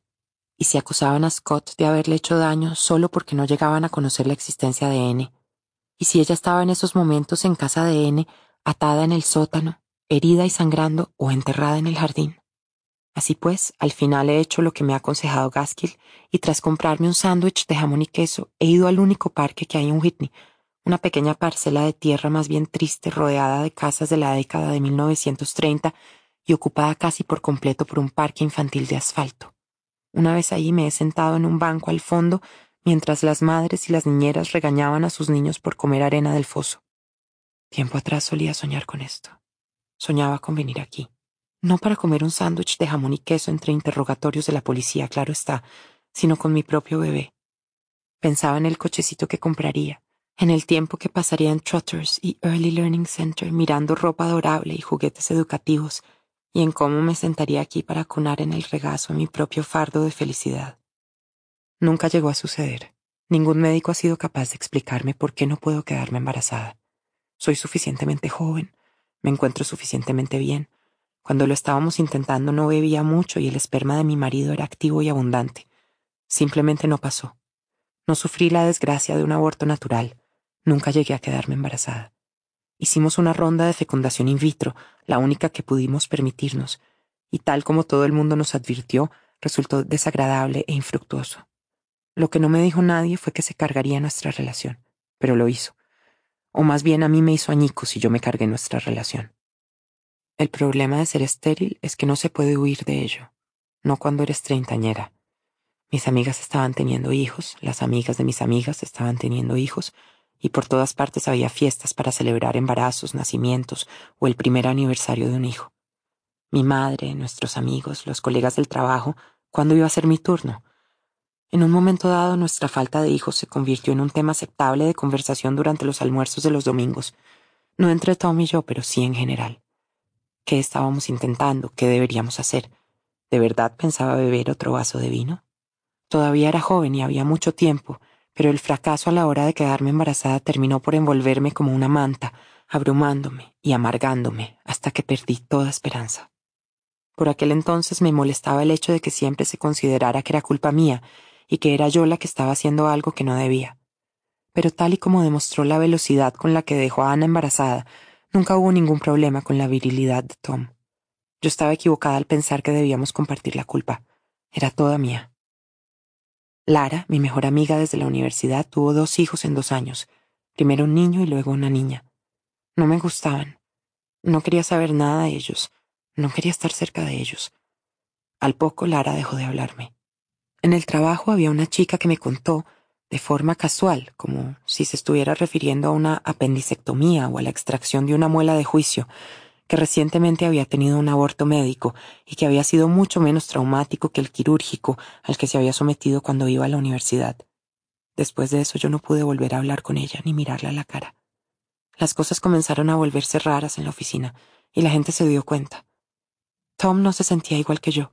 Para empezar, no era culpa suya, y en cualquier caso no necesitaba un hijo como yo. Quería ser padre, realmente lo quería. Estoy segura de que soñaba con jugar al fútbol con su hijo en el jardín, o con llevar a su hija sobre los hombros en el parque, pero también pensaba que nuestras vidas podían ser buenas sin hijos. Somos felices, solía decirme. ¿Por qué no nos limitamos a seguir siéndolo? Al poco comenzó a sentirse frustrado conmigo. Nunca comprendió que era posible echar de menos y llorar lo que nunca se ha tenido. Me sentía aislada en mi tristeza. Me volví solitaria, de modo que comencé a beber un poco, y luego un poco más, y entonces me volví todavía más solitaria, pues a nadie le gusta estar alrededor de una borracha. Perdía y bebía, y bebía y perdía. Me gustaba mi trabajo, pero no tenía una carrera especialmente brillante, y aunque la hubiera tenido, la realidad es que a las mujeres todavía se las valora únicamente por dos cosas, su aspecto y su papel como madres. Yo no soy guapa y no puedo tener hijos. ¿En qué me convierte eso? En alguien inútil. No puedo echarle la culpa de todo esto a la bebida, tampoco a mis padres, ni a mi infancia, ni a que abusara de mí un tío o alguna otra tragedia terrible. Fue únicamente culpa mía. Yo ya bebía, siempre me había gustado el alcohol, pero me volví más triste, y al cabo de un tiempo la tristeza se vuelve aburrida tanto para la persona triste como para la gente que hay a su alrededor. Entonces pasé de ser una bebedora a una borracha, y no hay nada más aburrido que eso. Ahora ya llevo mejor lo de los niños. Desde que vivo sola he mejorado. He tenido que hacerlo. He leído muchos libros y artículos y me he dado cuenta de que tengo que aceptar la situación. Hay estrategias, hay esperanza. Si enderezara mi situación y dejara de beber, podría adoptar. Y ni siquiera he cumplido los treinta y cuatro, todavía tengo tiempo. Estoy mejor de lo que estaba hace unos pocos años, cuando abandonaba el carrito y salía del supermercado si dentro había demasiadas madres con hijos. Por aquel entonces no habría sido capaz de venir a un parque como este, sentarme cerca del parque infantil y ver cómo los niños se deslizan por el tobogán. Hubo momentos cuando peor estaba y mis ansias eran más acuciantes en los que creí que iba a perder la cabeza. Puede que alguna vez lo hiciera. El día por el que me han preguntado en la comisaría de policía puede que estuviera algo trastornada. Algo que Tom dijo esa mañana terminó de desquiciarme y enloquecí. O mejor dicho, algo que escribió. Lo leí en Facebook. No fue una sorpresa, sabía que ella iba a tener una hija. Él me lo había dicho, la había visto a ella y también la persiana rosa de la ventana del cuarto del bebé, así que sabía que estaba a punto de llegar. Para mí, sin embargo, se trataba del bebé de ella, hasta que vi la fotografía de Tom mirando y sonriendo a la recién nacida que tenía en brazos. Debajo había escrito, Así que esto es de lo que tanto hablan.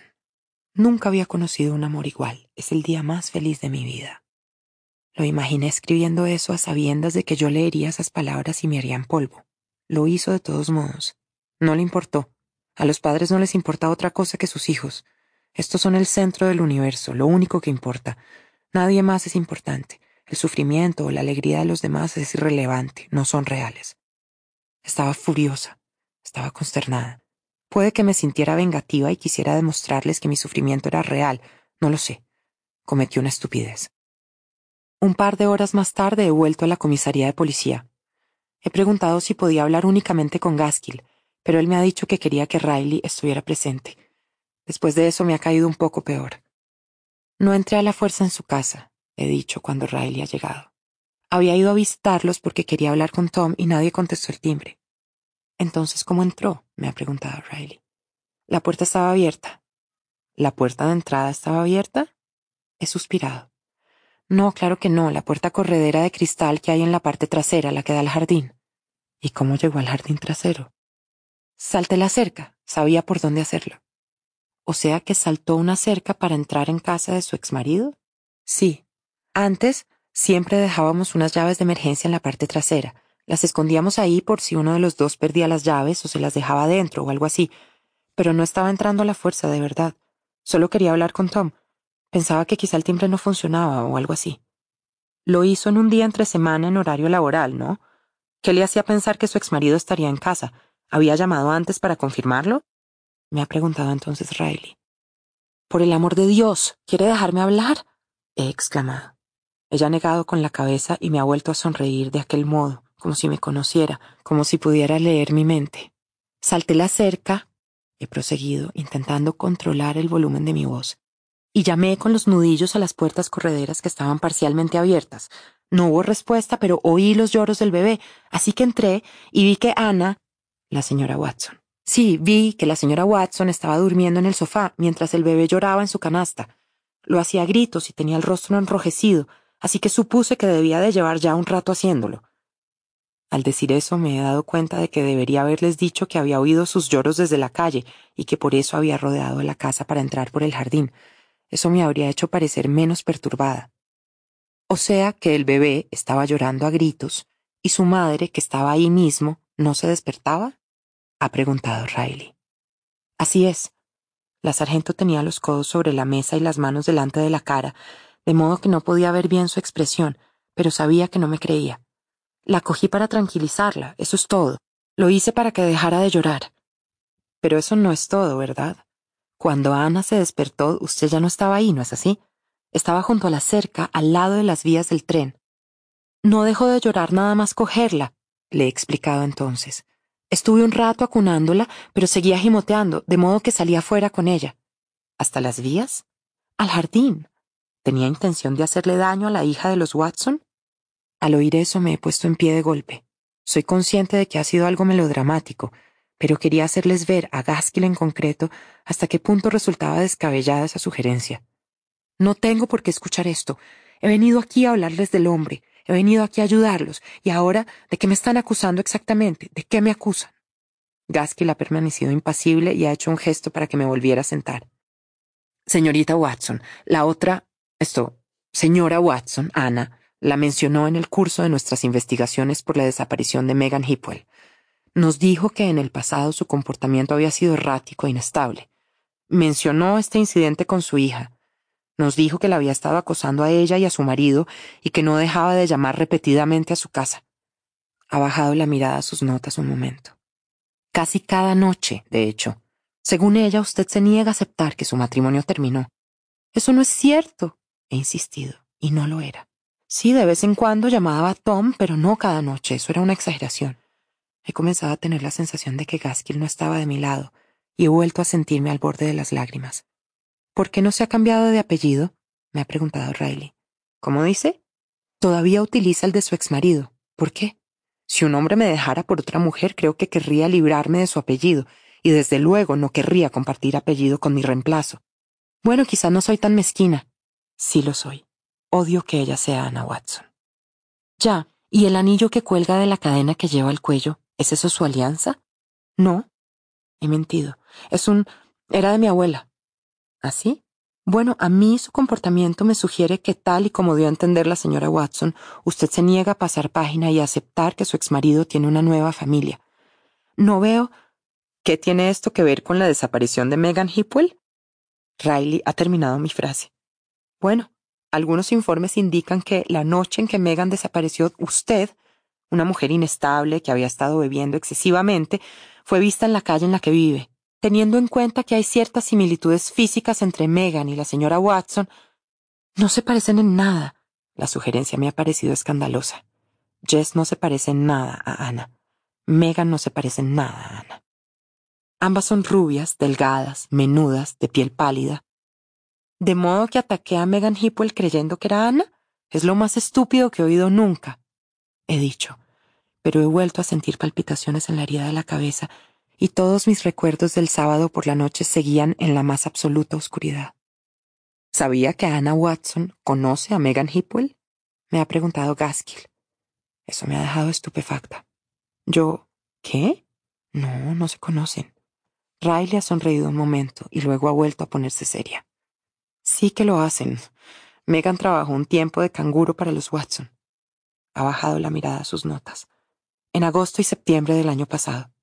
No he sabido qué decir. No podía siquiera imaginármelo.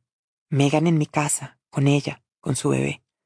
¿El corte que tiene en el labio se lo hizo cuando la atropellaron el otro día? Me ha preguntado Gaskill. Sí, me mordí cuando caí, creo. ¿Dónde tuvo lugar este accidente? en Londres, en Thibault Road, cerca de Holborn. ¿Y qué estaba haciendo ahí? ¿Cómo dice? porque estaba en el centro de Londres. Me he encogido de hombros. Ya se lo he dicho, he contestado fríamente. Mi compañera de piso no sabe que he perdido el trabajo, de modo que sigo viajando cada mañana a Londres. Voy a bibliotecas para buscar trabajo y revisar mi currículo. Riley ha negado con la cabeza. Ignoro si de incredulidad o de asombro. ¿Cómo puede una llegar a este punto? He empujado mi silla hacia atrás, dispuesta a marcharme.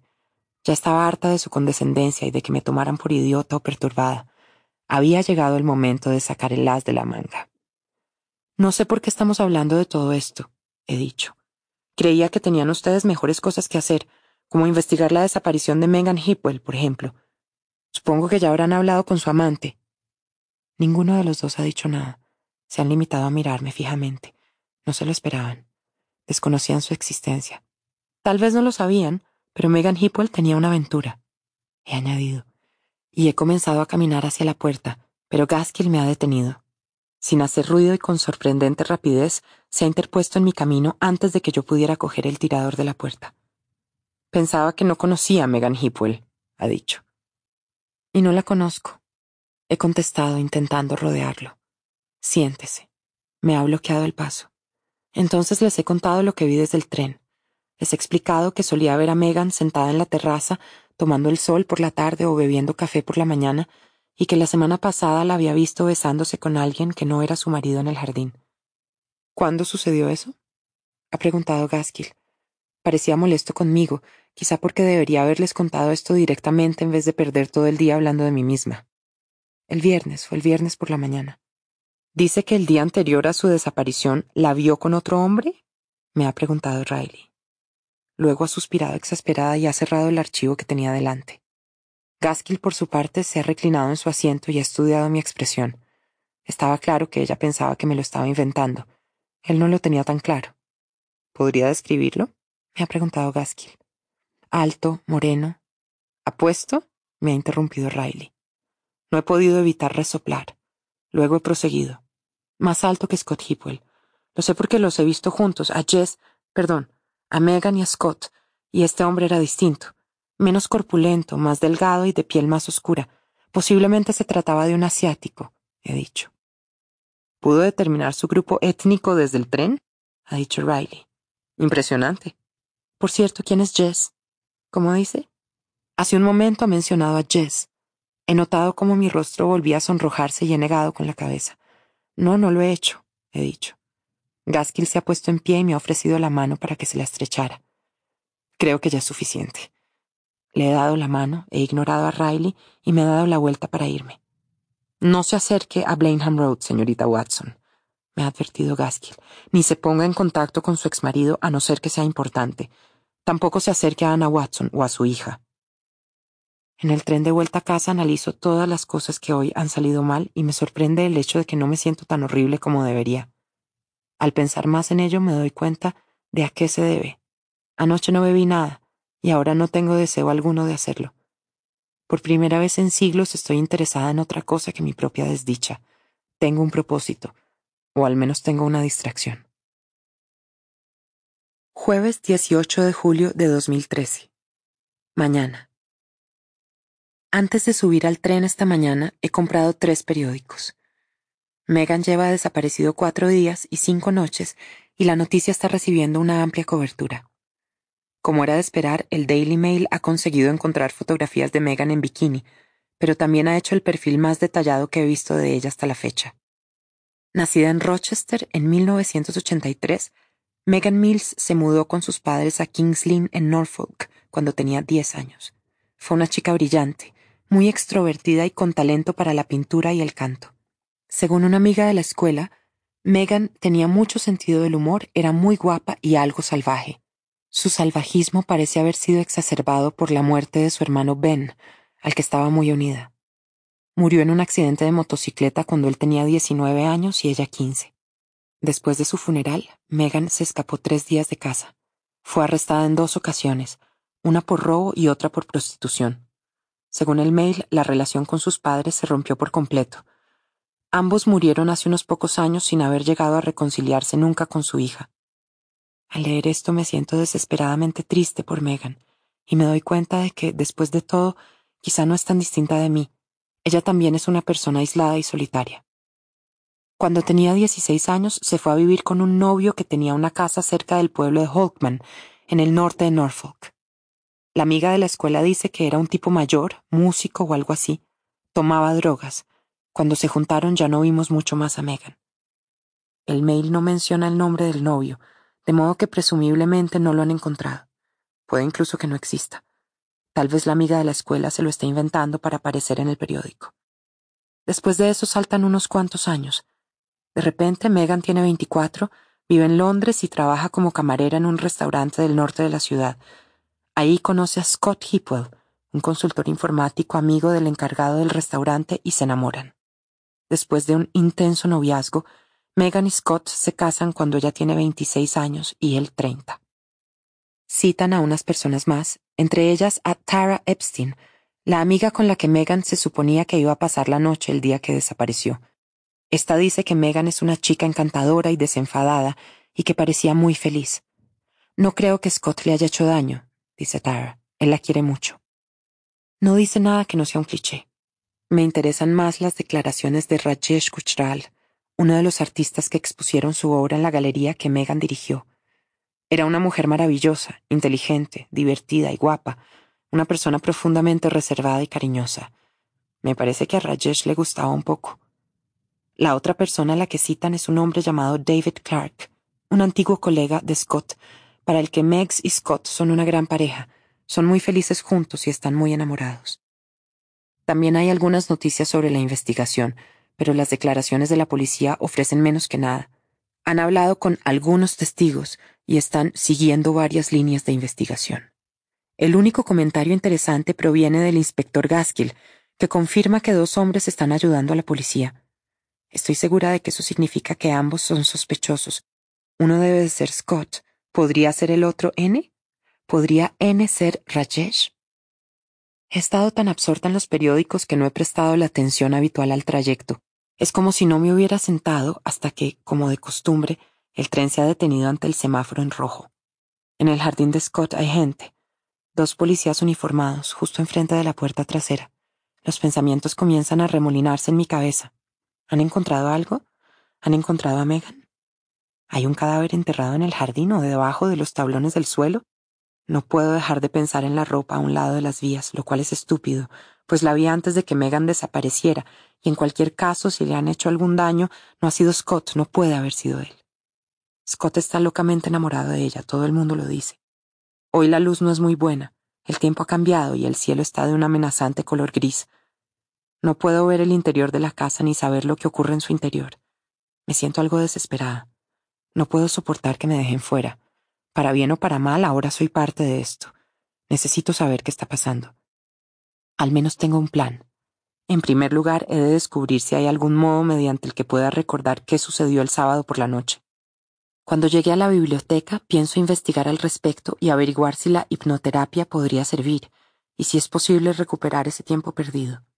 En segundo, y creo que esto es importante, pues dudo que la policía me creyera cuando les dije que Megan tenía un amante, he de ponerme en contacto con Scott Hipwell.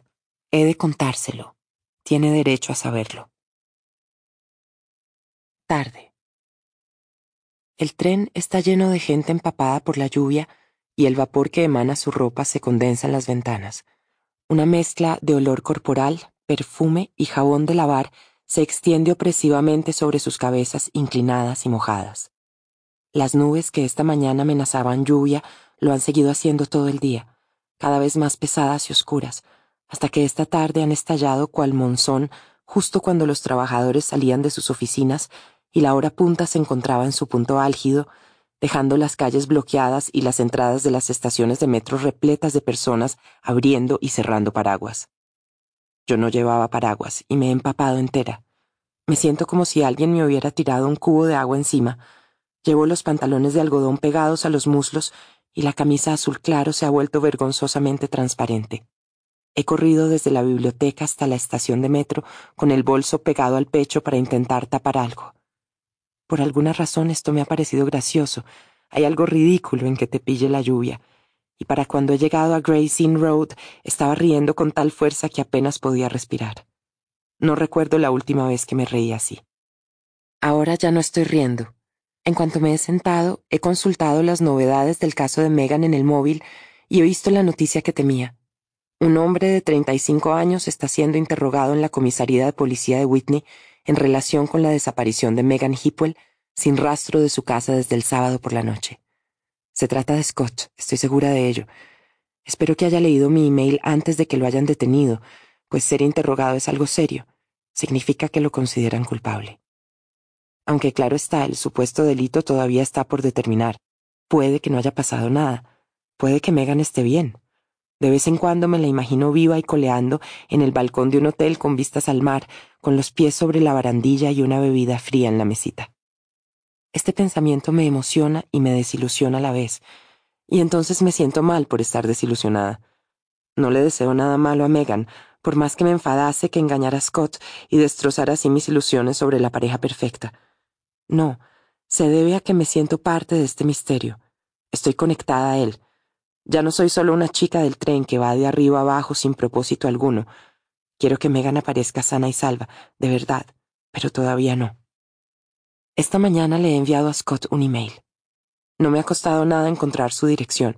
He buscado en Google y rápidamente he encontrado www.hipwellconsulting.co.uk la página web en la que ofrece diversos servicios de consultoría informática para empresas y organizaciones sin ánimo de lucro. He sabido que se trataba de él, porque la dirección del negocio era la misma que la de su casa. Le he enviado un breve mensaje a la dirección que aparecía en la página. Estimado Scott, me llamo Rachel Watson. No me conoces. Me gustaría hablar contigo sobre tu esposa. No tengo información de su paradero ni sé qué le ha pasado, pero poseo información que podría ayudarte. Entendería que no quisieras hablar conmigo, pero en caso de que sí lo hagas, envíame un email a esta dirección. Atentamente, Rachel. No sé si, de ser él, yo me habría puesto en contacto conmigo, lo dudo. Al igual que la policía, probablemente Scott habrá pensado que estoy chiflada y que no soy más que una tía rara que ha leído sobre el caso de Megan en el periódico. Ahora nunca lo sabré. Si lo han arrestado, puede que no llegue a leer el mensaje. De hecho, si lo han arrestado, las únicas personas que lo verán serán policías, lo cual supondrá un problema para mí. Pero tenía que intentarlo de todos modos. Y ahora me siento desesperada y frustrada.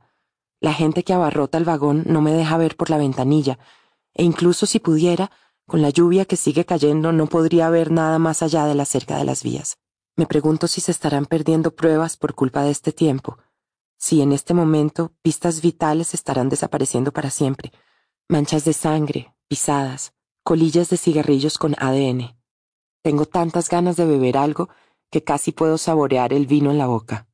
Puedo imaginar perfectamente la sensación del alcohol al llegar a mi flujo sanguíneo y la euforia extendiéndose por mi cuerpo.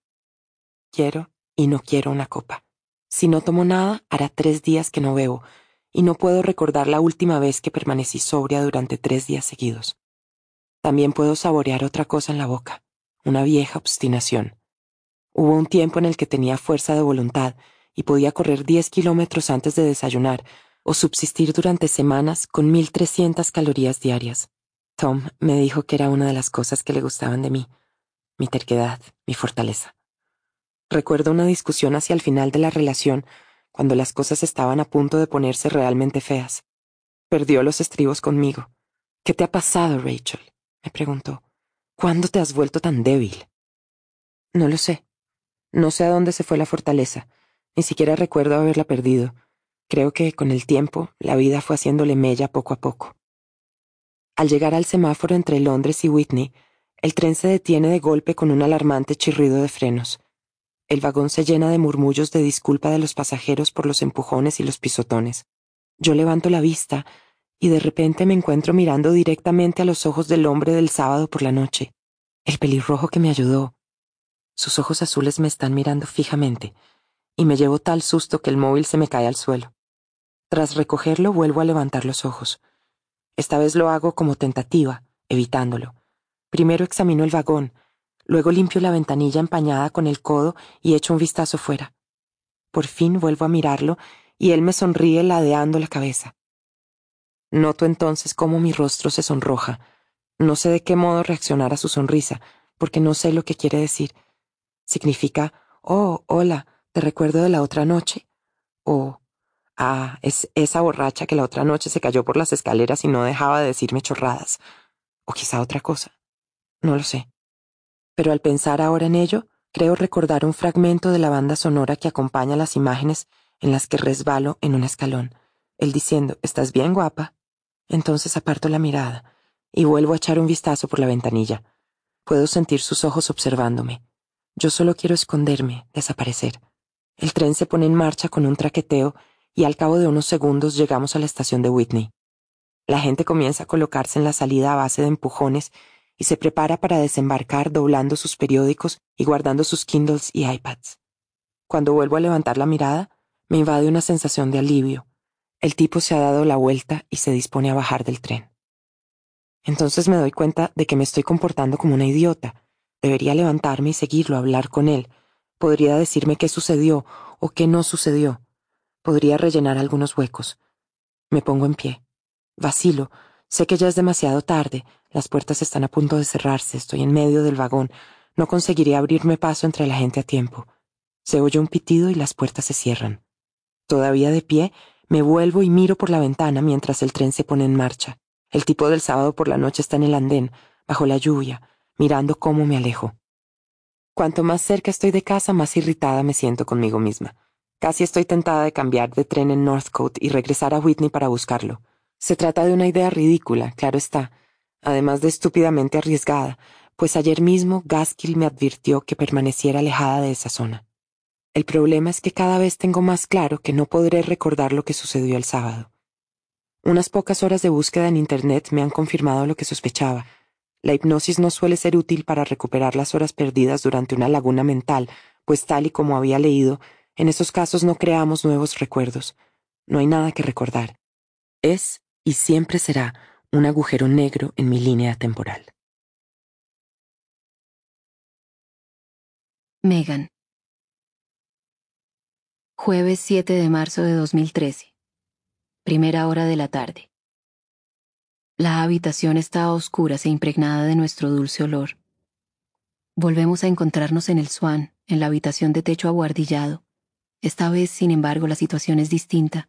Él todavía está aquí, observándome. ¿A dónde quieres ir? me pregunta. A una casa en la playa en la Costa de la Luz, le digo. Él sonríe. ¿Y qué haremos? Yo me río. Además de esto, me acaricia lentamente la barriga con los dedos. Además de esto, abriremos una cafetería, haremos exposiciones, aprenderemos a hacer surf. Él besa la punta del hueso de la cadera. ¿Qué hay de Tailandia? dice. Yo arrugo la nariz. Demasiados jóvenes de viaje antes de empezar la universidad, mejor Sicilia, digo yo. Las Islas Cegadas. Abriremos un chirringuito en la playa, iremos a pescar. Él se vuelve a reír, acerca su cuerpo al mío y me besa. Irresistible, farfulla, eres irresistible. Quiero reírme. Quiero decir en voz alta, ¿lo ves? He ganado. Ya te dije que no sería la última vez, nunca lo es. Pero me muerdo el labio y cierro los ojos. Tenía razón, sabía que la tenía, pero no me haría ningún bien decirlo. Disfruto de mi victoria en silencio.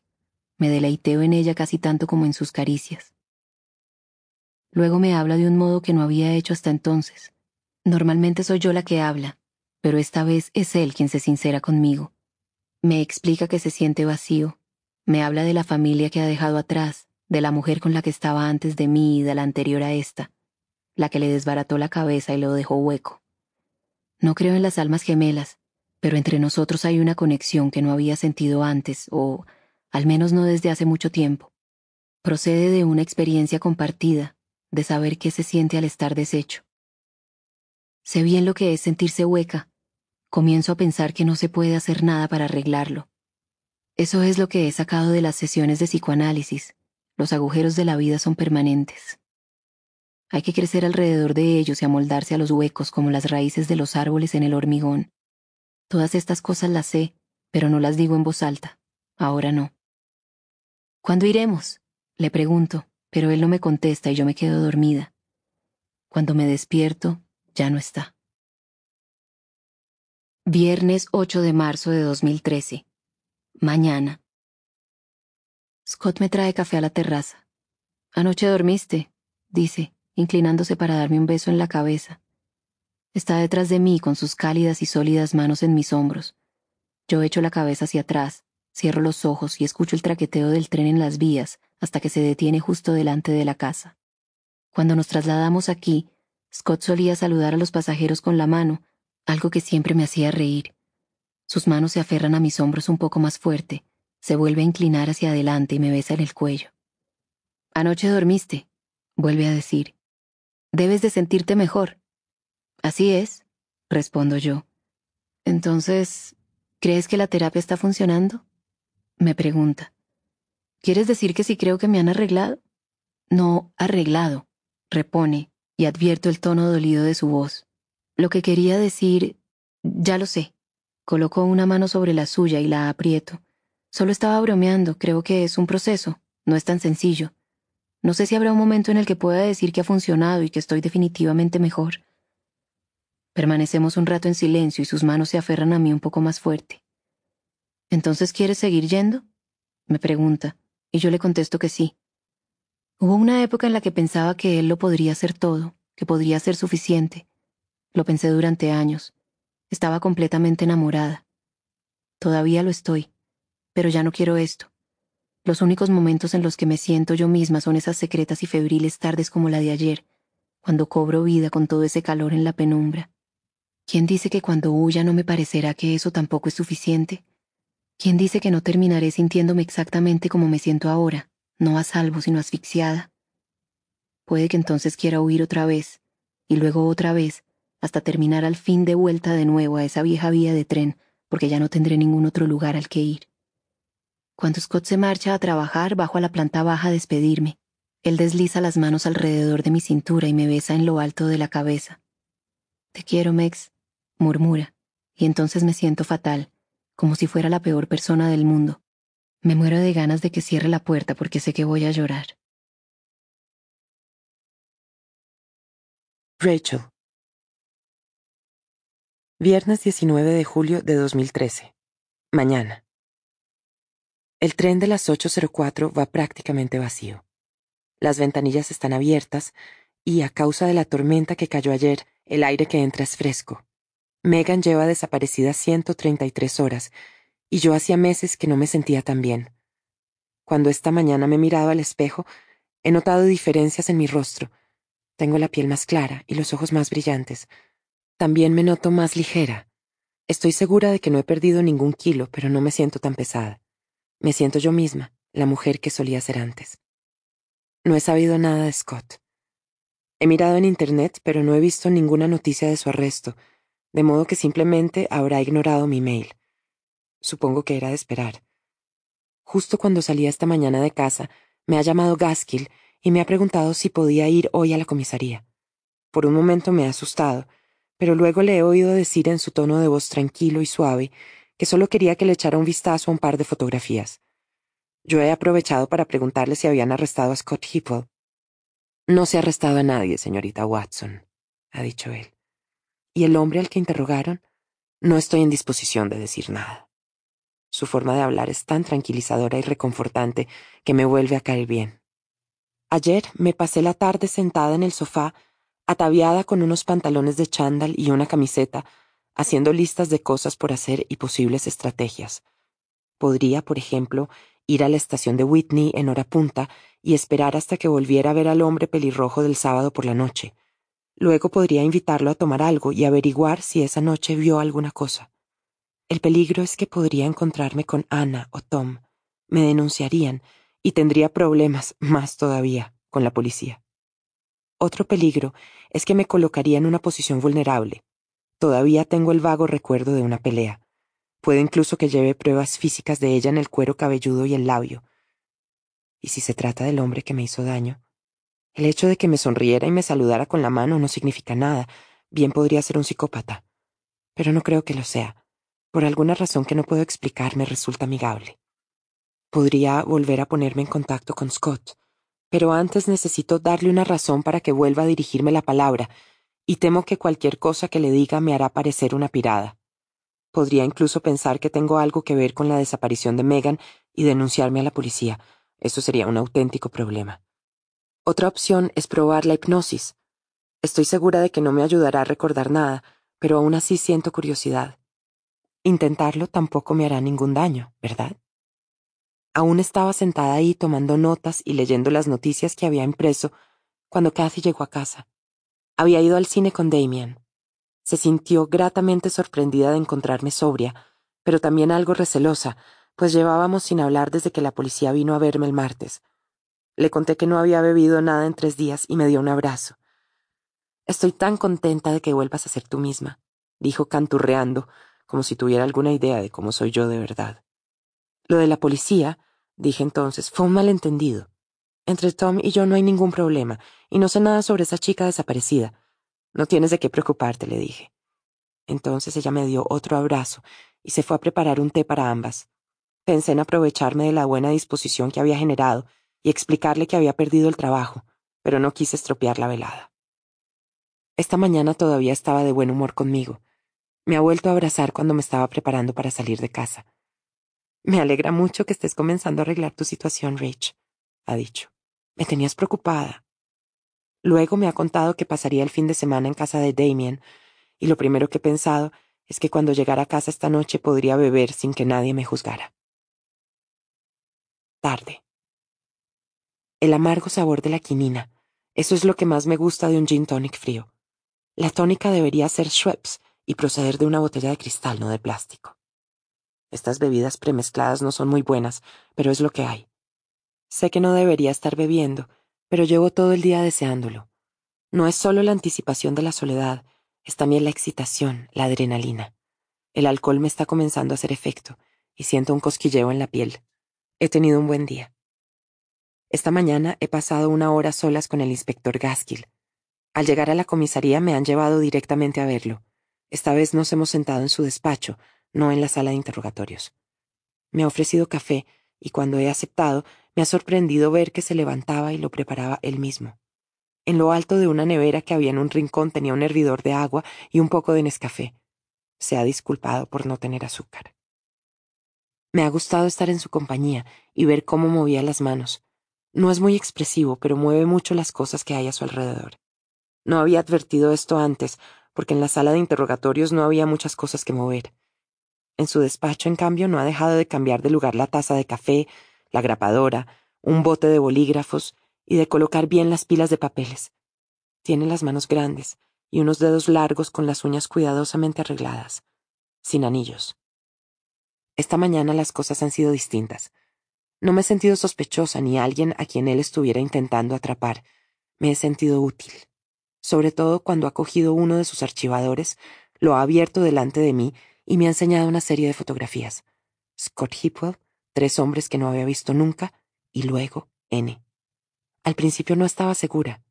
Me he quedado un momento mirando la fotografía mientras intentaba evocar la imagen del hombre que vi aquel día encorvado y con la cabeza inclinada para abrazar a Megan. Es este, he dicho finalmente. Creo que es este. ¿No estás segura? Eso creo. Él entonces ha cogido la fotografía y la ha examinado un instante. Los vio besarse, ¿no es así? El pasado viernes, hace una semana. Sí, así es. El viernes por la mañana. Estaban fuera, en el jardín. ¿Y no es posible que malinterpretara lo que vio? ¿Que fuera un abrazo o, no sé, un beso platónico? No, fue un beso de verdad, fue romántico. Entonces me ha parecido que sus labios hacían un ligero movimiento trémulo, como si estuviera a punto de sonreír. ¿Quién es? le he preguntado a Gaskill. ¿Es... cree que ha sido él? No me ha contestado. Se ha limitado a negar ligeramente con la cabeza. ¿Se trata de... ¿Le he ayudado? ¿He sido de alguna ayuda?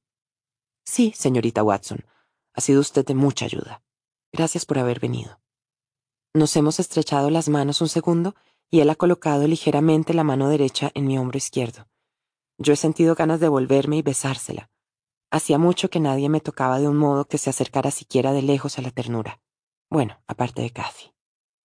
Gaskill me ha acompañado entonces a la salida. Hemos pasado por la amplia sala principal de la comisaría, donde había más o menos una docena de agentes de policía. Uno o dos me han mirado de reojo, puede que con cierto interés o desdén, no estoy segura. Luego hemos comenzado a recorrer un pasillo y entonces lo he visto caminando hacia mí. Scott Hipwell, Acababa de entrar junto a Riley. Iba con la cabeza gacha, pero lo he reconocido al instante. Ha levantado la mirada, ha saludado a Gaskill con un movimiento de cabeza y luego me ha mirado a mí. Durante un segundo, nuestras miradas se han encontrado y habría jurado que me reconocía. He pensado en aquella mañana que lo vi en la terraza. Él estaba mirando las vías y tuve la sensación de que me miraba directamente a mí. Hemos pasado uno al lado del otro en el pasillo. Ha estado tan cerca de mí que podría haberlo tocado. En carne y hueso era muy guapo, y su tensa apariencia irradiaba una poderosa energía. Al llegar al vestíbulo he tenido la sensación de que me estaba mirando, y me he dado la vuelta, pero quien lo estaba haciendo era Riley. He cogido el tren a Londres y he ido a la biblioteca. Una vez ahí he leído todos los artículos que he encontrado sobre el caso, aunque no he averiguado nada nuevo. Luego he buscado hipnoterapeutas en Ashbury, pero he dejado ahí la cosa, porque es caro y no está claro si realmente sirve para recuperar la memoria. Mientras leía las historias de aquellos que aseguran que han recuperado la memoria a través de la hipnoterapia, me he dado cuenta de que estaba más asustada del éxito que del fracaso. No solo tengo miedo de lo que pueda averiguar sobre la noche del sábado, sino de muchas más cosas. No estoy segura de que pueda soportar revivir las estupideces que he hecho, ni oír las palabras cargadas de rencor que he dicho, ni recordar la expresión del rostro de Tom mientras las decía. Tengo mucho miedo de adentrarme en esa oscuridad. He pensado en enviarle otro email a Scott, pero en realidad no hacía ninguna falta. El encuentro de esa mañana con el inspector Gaskill me ha dejado claro que la policía me toma en serio. Mi papel aquí ha terminado. He de aceptarlo. Al menos puedo alegrarme de haber sido de ayuda, pues no deja de ser increíble la coincidencia de que Megan desapareciese al día siguiente de que la viera con ese hombre. Con un clic y un alegre burbujeo, abro la segunda lata de gin tonic y de repente me doy cuenta de que no he pensado en Tom en todo el día, al menos hasta ahora. Mis pensamientos los han ocupado Scott, Gaskill, N, el hombre del tren. Tom ha quedado relegado al quinto lugar. Le doy un trago a la bebida y pienso que al menos tengo algo que celebrar. Sé que voy a estar mejor, que voy a ser feliz. No falta mucho. Sábado 20 de julio de 2013. Mañana. Nunca prendo. Me despierto con una devastadora sensación de azoramiento y vergüenza, y al instante sé que hice algo estúpido. Inicio entonces el lamentable y doloroso ritual de intentar recordar de qué se trata exactamente. Envío un email, eso es. En un momento dado, Tom ascendió de puesto en la lista de hombres en los que pensaba y se me ocurrió enviarle un email. Mi ordenador portátil está ahora en el suelo junto a la cama, a modo de inmóvil presencia acusatoria. Me levanto de la cama y paso por encima para ir al cuarto de baño. Bebo agua directamente del grifo y me echo un fugaz vistazo en el espejo. No tengo buen aspecto. Aún así, tres días sin beber no están mal, y hoy comenzaré otra vez. Me paso un largo rato en la ducha, reduciendo poco a poco la temperatura del agua hasta que se encuentra verdaderamente helada. No es aconsejable meterse de golpe bajo un chorro de agua fría, resulta demasiado traumático, demasiado brutal. Si se hace de forma gradual, en cambio, apenas se nota. Es como freír una rana, pero a la inversa. El agua fría me alivia la piel y atenúa el ardiente dolor que me atraviesa la cabeza por encima del ojo. Voy a la planta baja con el portátil y me preparo una taza de té. Existe la pequeña posibilidad de que le escribiera el email a Tom, pero no se lo enviara. Respiro hondo y abro mi cuenta de Gmail. Me alivio a ver que no tengo nuevos mensajes. Pero cuando abro la carpeta de emails enviados, ahí está. Sí le escribí un email. Simplemente no ha contestado. Todavía. Se lo envié poco después de las once. Para entonces ya llevaba unas cuantas horas bebiendo, lo cual significa que la adrenalina y la excitación que sentía al principio se me habrían pasado haría mucho. Abro el mensaje. ¿Podrías decirle a tu esposa que deje de mentir a la policía sobre mí? ¿No te parece algo rastrero intentar meterme en problemas? ¿Qué es eso de decirle a la policía que estoy obsesionada con ella y su fea mocosa? ¿Quién se ha creído que es? Dile que me deje en paz de una puta vez. Cierro los ojos y el portátil y literalmente me encojo. Todo mi cuerpo se pliega sobre sí mismo. Quiero hacerme más pequeña, quiero desaparecer.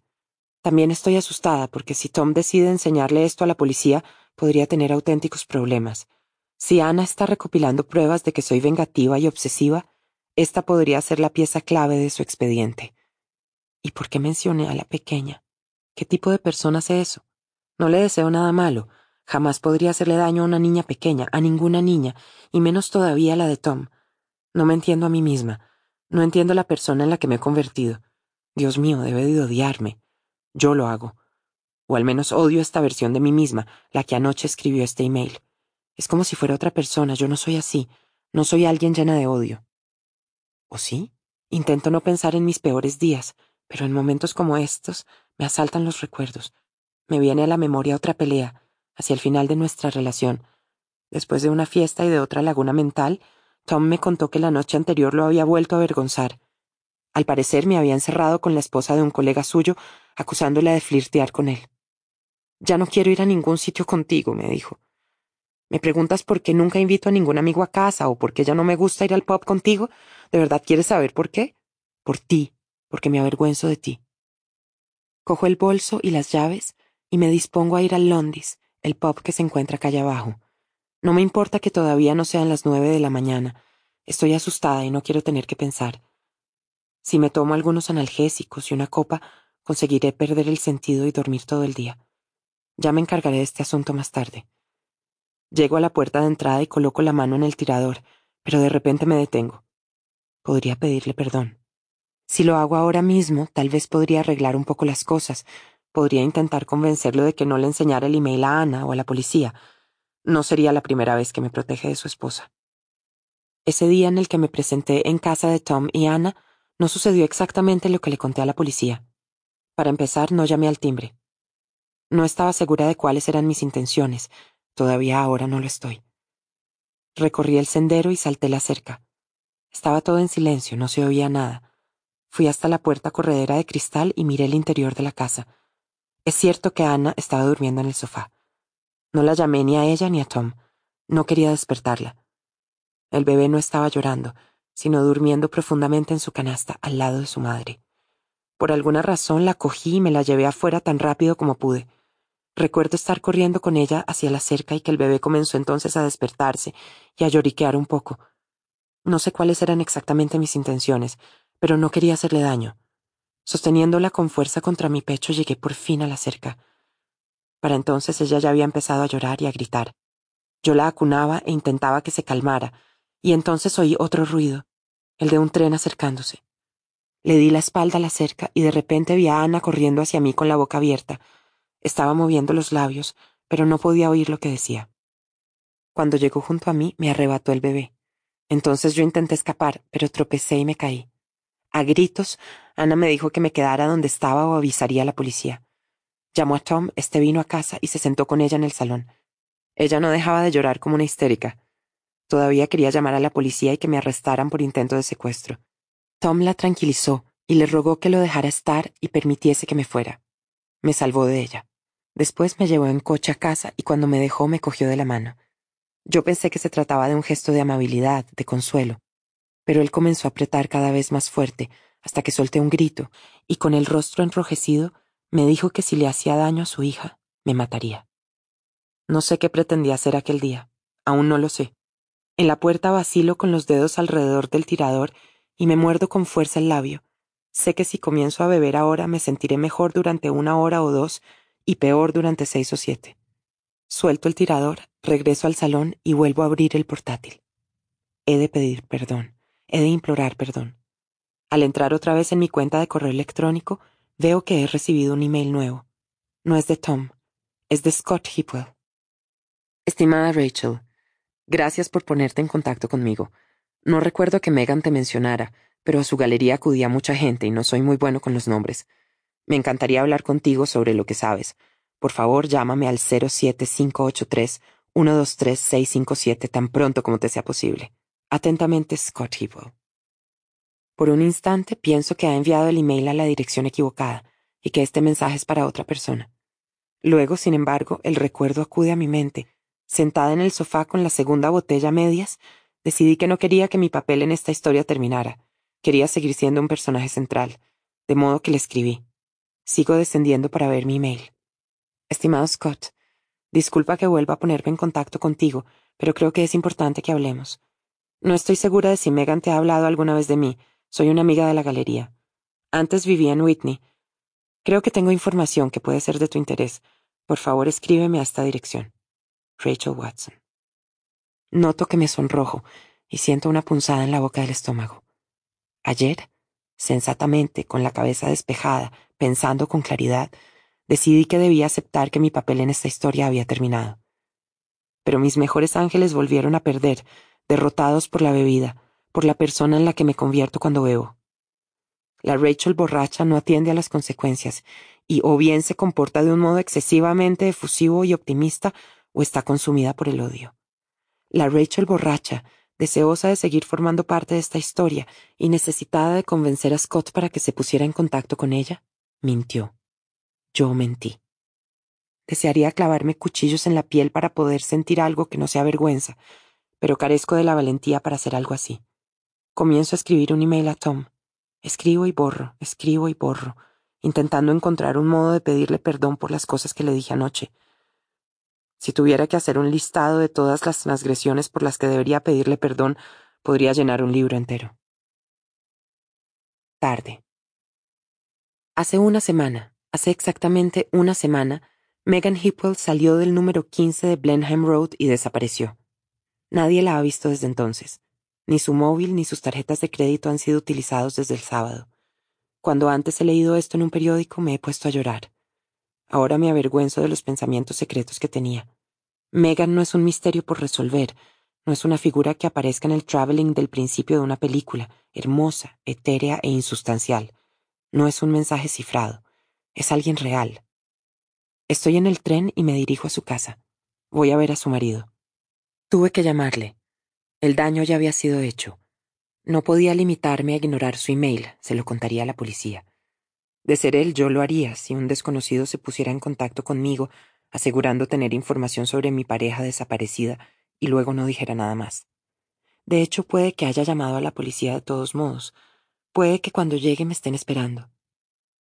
Sentada aquí, en mi sitio habitual, pero en un día que no lo es, me siento como si estuviera saltando en coche por un acantilado. Tuve la misma sensación cuando lo llamé por teléfono. Fue como si me cayera por un agujero oscuro sin saber cuándo llegará el impacto con el suelo. Me habló en un tono de voz bajo, como si hubiera alguien más en la habitación y no quisiera que lo oyeran. ¿Podemos hablar en persona? me preguntó. Yo no. No creo. Por favor. Vacilé un momento y luego acepté. ¿Podrías venir a casa? No, no digo ahora mismo, hay gente. ¿Esta tarde? Me dio la dirección y yo hice ver que la notaba. Gracias por ponerte en contacto conmigo, me dijo, y colgó. Nada más aceptar me he dado cuenta de que no se trata de una buena idea. Lo que sé acerca de Scott por los periódicos no es prácticamente nada, y lo que sé por mis propias observaciones no lo sé de verdad. Es decir, no sé nada sobre Scott. Sé cosas sobre Jason. Alguien que he de recordarme a mí misma constantemente no existe.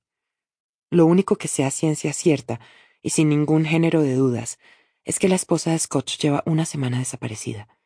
También que probablemente él es sospechoso, y también porque vi ese beso que tiene un motivo para matarla.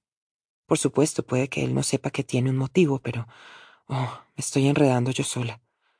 En cualquier caso, ¿cómo iba a desaprovechar la oportunidad de ir a la casa que he observado cientos de veces desde las vías o la calle, cruzar su puerta de entrada, acceder a su interior, sentarme en su cocina, en su terraza, donde ellos lo hacían, donde yo los veía. Era demasiado tentador. Ahora voy sentada en el tren, con los brazos cruzados y las manos debajo de las axilas para evitar que me tiemblen, emocionada como una niña en plena aventura. Estaba tan contenta de tener un propósito que había dejado de pensar en la realidad, había dejado de pensar en Megan. Ahora lo vuelvo a hacer. He de convencer a Scott de que la conocía. Un poco, tampoco mucho. De ese modo me creerá cuando le cuente que la vi con otro hombre. Si admito directamente que le he mentido, nunca confiará en mí. Así pues, intento imaginar cómo habría sido ir a la galería y charlar con ella mientras nos tomábamos un café.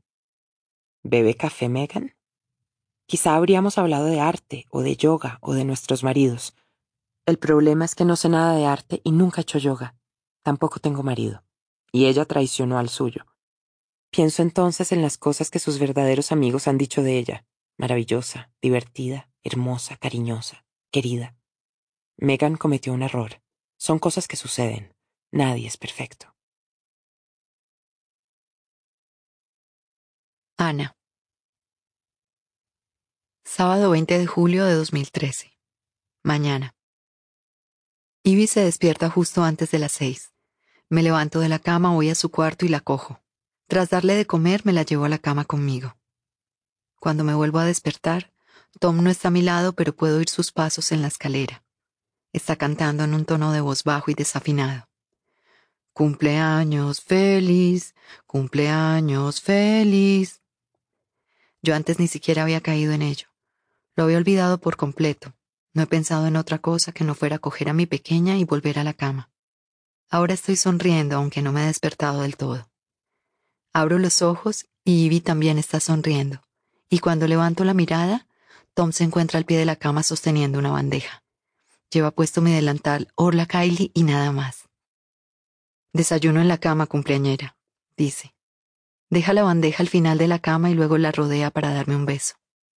Abro mis regalos, un bonito brazalete de plata con una incrustación de onix de parte de Ivy y un picardías de seda negra y bragas a juego de la de Tom. No puedo dejar de sonreír. Él se mete en la cama y permanecemos tumbados con Ivy entre nosotros.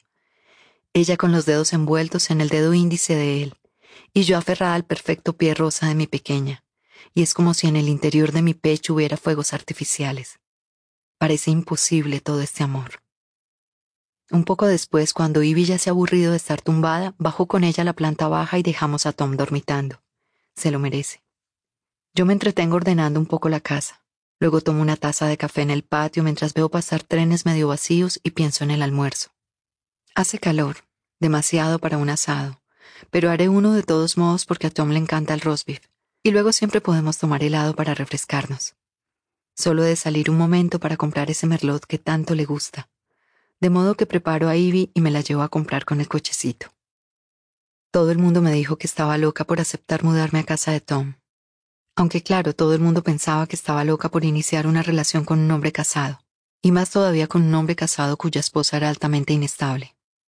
Les demostramos que en este punto estaban equivocados. No importa cuántos problemas nos cause su exmujer, Tom y Ivy lo compensan con creces.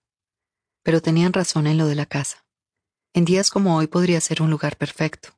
El sol brilla en el cielo y nuestra pequeña calle, limpia y bordeada por árboles, no exactamente sin salida, pero con la misma sensación de comunidad, está repleta de madres, perros con correa y niños pequeños en patinete. Podría ser ideal. Podría si no se oyeran los chirriantes frenos de los trenes. Podría si no me topara con el número 15 cada vez que miro calle abajo. Cuando vuelvo a casa, Tom está sentado a la mesa del comedor viendo algo en el ordenador. Va con pantalones cortos pero sin camisa. Puedo ver sus músculos moviéndose bajo la piel cuando cambia de posición. Todavía siento mariposas en el estómago cuando lo veo. Le digo hola, pero está ensimismado en su mundo, y cuando le paso los dedos por el hombro se sobresalta y cierra el portátil de golpe. Hey, dice, poniéndose en pie. Está sonriendo, pero se lo ve cansado y preocupado. Coge a Ivy de mis brazos y mirarme a los ojos. ¿Qué? pregunto. ¿Qué sucede? Nada. Contesta y se da la vuelta y se dirige hacia la ventana sin dejar de acunar a Ivy en los brazos. ¿Qué pasa, Tom? No es nada. Se vuelve hacia mí y se me queda mirando y sé lo que va a decir antes incluso de que lo haga. Rachel, otro email. Niega con la cabeza. Parece tan herido, tan disgustado. Lo odio. No puedo soportarlo. A veces me entran ganas de matar a esa mujer. ¿Qué dice? Él vuelve a negar con la cabeza. No importa. Es solo lo habitual. Chorradas. Lo siento. Digo y no le pregunto qué chorradas exactamente, porque sé que no me lo dirá. Odia molestarme con esto. Está bien, no es nada. Solo sus habituales desvaríos de borracha. Dios mío, ¿es que no se va a ir nunca? ¿Es que no nos va a dejar ser felices? Él se acerca a mí con nuestra hija en brazos y me besa. Ya somos felices, dice. Lo somos. Tarde. Somos felices. Después de almorzar nos tumbamos en el césped, y cuando ya no soportamos más el calor, volvemos a entrar en casa y tomamos helado mientras Tom ve el gran premio. Ivy y yo jugamos con plastilina, que ella también se come un poco. Pienso entonces en lo que está sucediendo calle abajo y en lo afortunada que soy. Tengo todo lo que quería. Cuando miro a Tom también doy gracias a Dios de que él me encontrara a mí y que yo estuviera ahí para rescatarlo de esa mujer. Ella habría terminado volviéndolo loco, estoy convencida de ello. Lo habría destruido lentamente, lo habría convertido en algo que no es. Tom lleva a Ivy al piso de arriba para bañarla. Desde el salón oigo sus risas y vuelvo a sonreír. La sonrisa apenas ha abandonado mis labios en todo el día. Friego los platos, ordeno el salón y pienso en la cena. Algo ligero. Es curioso porque hace unos años habría odiado la idea de quedarme en casa y cocinar en mi cumpleaños, pero ahora es perfecto. Es como debe ser. Solo nosotros tres. Recojo los juguetes de Ivy que están desperdigados por el suelo del salón y los vuelvo a dejar en su caja. Tengo ganas de meterla pronto en la cama y ponerme ese picardías que Tom me ha comprado. Todavía faltan horas para que oscurezca, pero enciendo las velas de la repisa de la chimenea y abro la segunda botella de merlot para que se vaya ventilando. Luego me inclino sobre el sofá para cerrar las cortinas, y de repente veo a una mujer que avanza por el lado opuesto de la calle con la cabeza gacha. No levanta la mirada, pero es ella, estoy segura. Con el corazón latiéndome con fuerza me inclino hacia adelante para intentar verla mejor pero el ángulo es malo y al final dejo de verla. Me doy la vuelta para salir corriendo por la puerta e ir detrás de ella, pero justo entonces aparece Tom con Ivy envuelta en una toalla en los brazos. ¿Estás bien? me pregunta. ¿Qué sucede? Nada, digo al tiempo que meto las manos en los bolsillos para que no pueda ver cómo me tiemblan. No pasa nada. Nada de nada. Rachel. Domingo 21 de julio de 2013. Mañana. Me despierto pensando en él. No parece real, nada lo parece. Me escuece la piel. Me encantaría beber algo, pero no puedo. He de mantener la cabeza despejada. Por Megan, por Scott. Ayer hice un esfuerzo. Me lavé el pelo, me maquillé y me puse los únicos pantalones vaqueros que todavía me caben, una camisa estampada de algodón y sandalias de tacón bajo. Tenía buen aspecto no dejaba de decirme que era ridículo que me preocupara por mi imagen, pues era lo último en lo que Scott iba a estar pensando, pero no pude evitarlo. Era la primera vez que iba a estar con él y me importaba, mucho más de lo que debería. Cogí el tren en Ashbury alrededor de las seis y media y llegué a Whitney poco después de las siete. Una vez ahí tomé el camino de Roseberry Avenue, el que discurre por delante del paso subterráneo. Esta vez no lo miré, no pude hacerlo. Al pasar por delante del número 23, donde viven Tom y Anna, aceleré el paso, agaché la cabeza y oculta detrás de unas gafas de sol recé porque no me vieran. En la calle no había nadie salvo un par de coches que avanzaban lentamente entre las hileras de vehículos aparcados. Se trata de una pequeña calle tranquila, limpia y pudiente, habitada en su mayor parte por familias jóvenes. A las siete y media están todas cenando o sentadas en el sofá viendo X Factor con los pequeños entre papá y mamá. Del número 23 al 15 no puede haber más de 50 o 60 pasos, pero mientras la recorría, esa distancia pareció alargarse y se me hizo eterna. Me pesaban las piernas y mis pies eran inestables, como si estuviera borracha y fuera a caerme al suelo. Scott abrió la puerta casi antes de que hubiera terminado de llamar. Mi trémula mano todavía estaba alzada cuando apareció en la entrada, cerniéndose sobre mí y ocupando el espacio de la puerta. ¿Rachel? preguntó al tiempo que me miraba sin sonreír. Yo asentí. Me ofreció la mano y se la estreché. Luego me indicó con una seña que entrara en la casa, pero por un momento no me moví. Tenía miedo de él. De cerca resultaba físicamente intimidante. Era alto y de espaldas anchas, con los brazos y el pecho bien definidos. Sus manos eran enormes. No pude evitar pensar que podía aplastarme el cuello, la caja torácica, sin demasiado esfuerzo. Pasé junto a él y me adentré en el pasillo. Al hacerlo mi brazo rozó el suyo y noté que me sonrojaba. Scott olía sudor y tenía el pelo oscuro apelmazado, como si llevara algún tiempo sin ducharse. Al entrar en el salón sentí un déjà vu tan fuerte que resultó incluso aterrador. Al instante reconocí la chimenea de la pared del fondo, flanqueada por dos hornacinas. También el modo en el que la luz de la calle entraba a través de las persianas horizontales, y sabía que al girar a la izquierda vería la puerta corredera de cristal y detrás de esta una extensión verde y más allá las vías del tren. Giré y efectivamente ahí estaba la mesa de la cocina y detrás la puerta corredera y el exuberante césped del patio. Conocí esta casa. De repente sentí un mareo y tuve la necesidad de sentarme. Pensé entonces en el agujero negro del sábado por la noche, en todas esas horas perdidas. Eso no quería decir nada, claro está. Conocía esa casa, pero no porque hubiera estado en ella. La conocía porque era exactamente igual que la del número 23. Un pasillo conducía a la escalera y a mano izquierda se encontraba el salón con cocina americana. El patio y el jardín me resultaban familiares porque los solía ver desde el tren. No subí al piso de arriba, pero sé que si lo hubiera hecho habría llegado a un descansillo con una gran ventana de guillotina y que por esa ventana se salía la terraza que habían improvisado en el tejado de la extensión de la cocina. También sé que habría visto dos dormitorios, el principal con dos grandes ventanas que dan a la calle y otro más pequeño en la parte trasera, con vistas al jardín.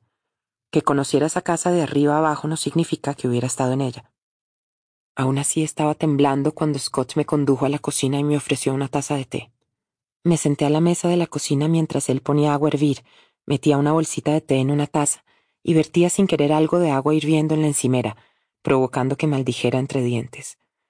En la casa se podía percibir un intenso olor antiséptico, pero Scott iba hecho un desastre, con una mancha de sudor en la parte trasera de la camiseta y los pantalones vaqueros caídos como si le fueran demasiado grandes. Me pregunté cuándo habría sido la última vez que había comido. Dejó la taza de té delante de mí y se sentó en el lado opuesto de la mesa de la cocina con las manos entrelazadas. El silencio se extendió entre nosotros y luego llenó toda la cocina. Resonaba en mis oídos y me sentía acalorada, incómoda. Tenía la mente en blanco. No sabía qué estaba haciendo ahí. ¿Por qué diablos había ido? De repente oí un rumor lejano. El tren se estaba acercando. Ese viejo sonido me resultó reconfortante. ¿Eres amiga de Megan? dijo él finalmente. Oírle pronunciar su nombre provocó que se me hiciera un nudo en la garganta. Bajé la mirada a la mesa y apreté con fuerza la taza que envolvía en mis manos. Sí, dije. La conozco, un poco, de la galería. Él siguió mirándome, esperando, expectante. Advertí cómo los músculos de su mandíbula se le marcaban al apretar los dientes. Intenté decir algo, pero las palabras no acudieron a mí. Debería haberme preparado mejor. ¿Ha habido alguna novedad? pregunté. Él se me quedó mirando fijamente un segundo, y no pude evitar sentir miedo. No debería haberle preguntado eso.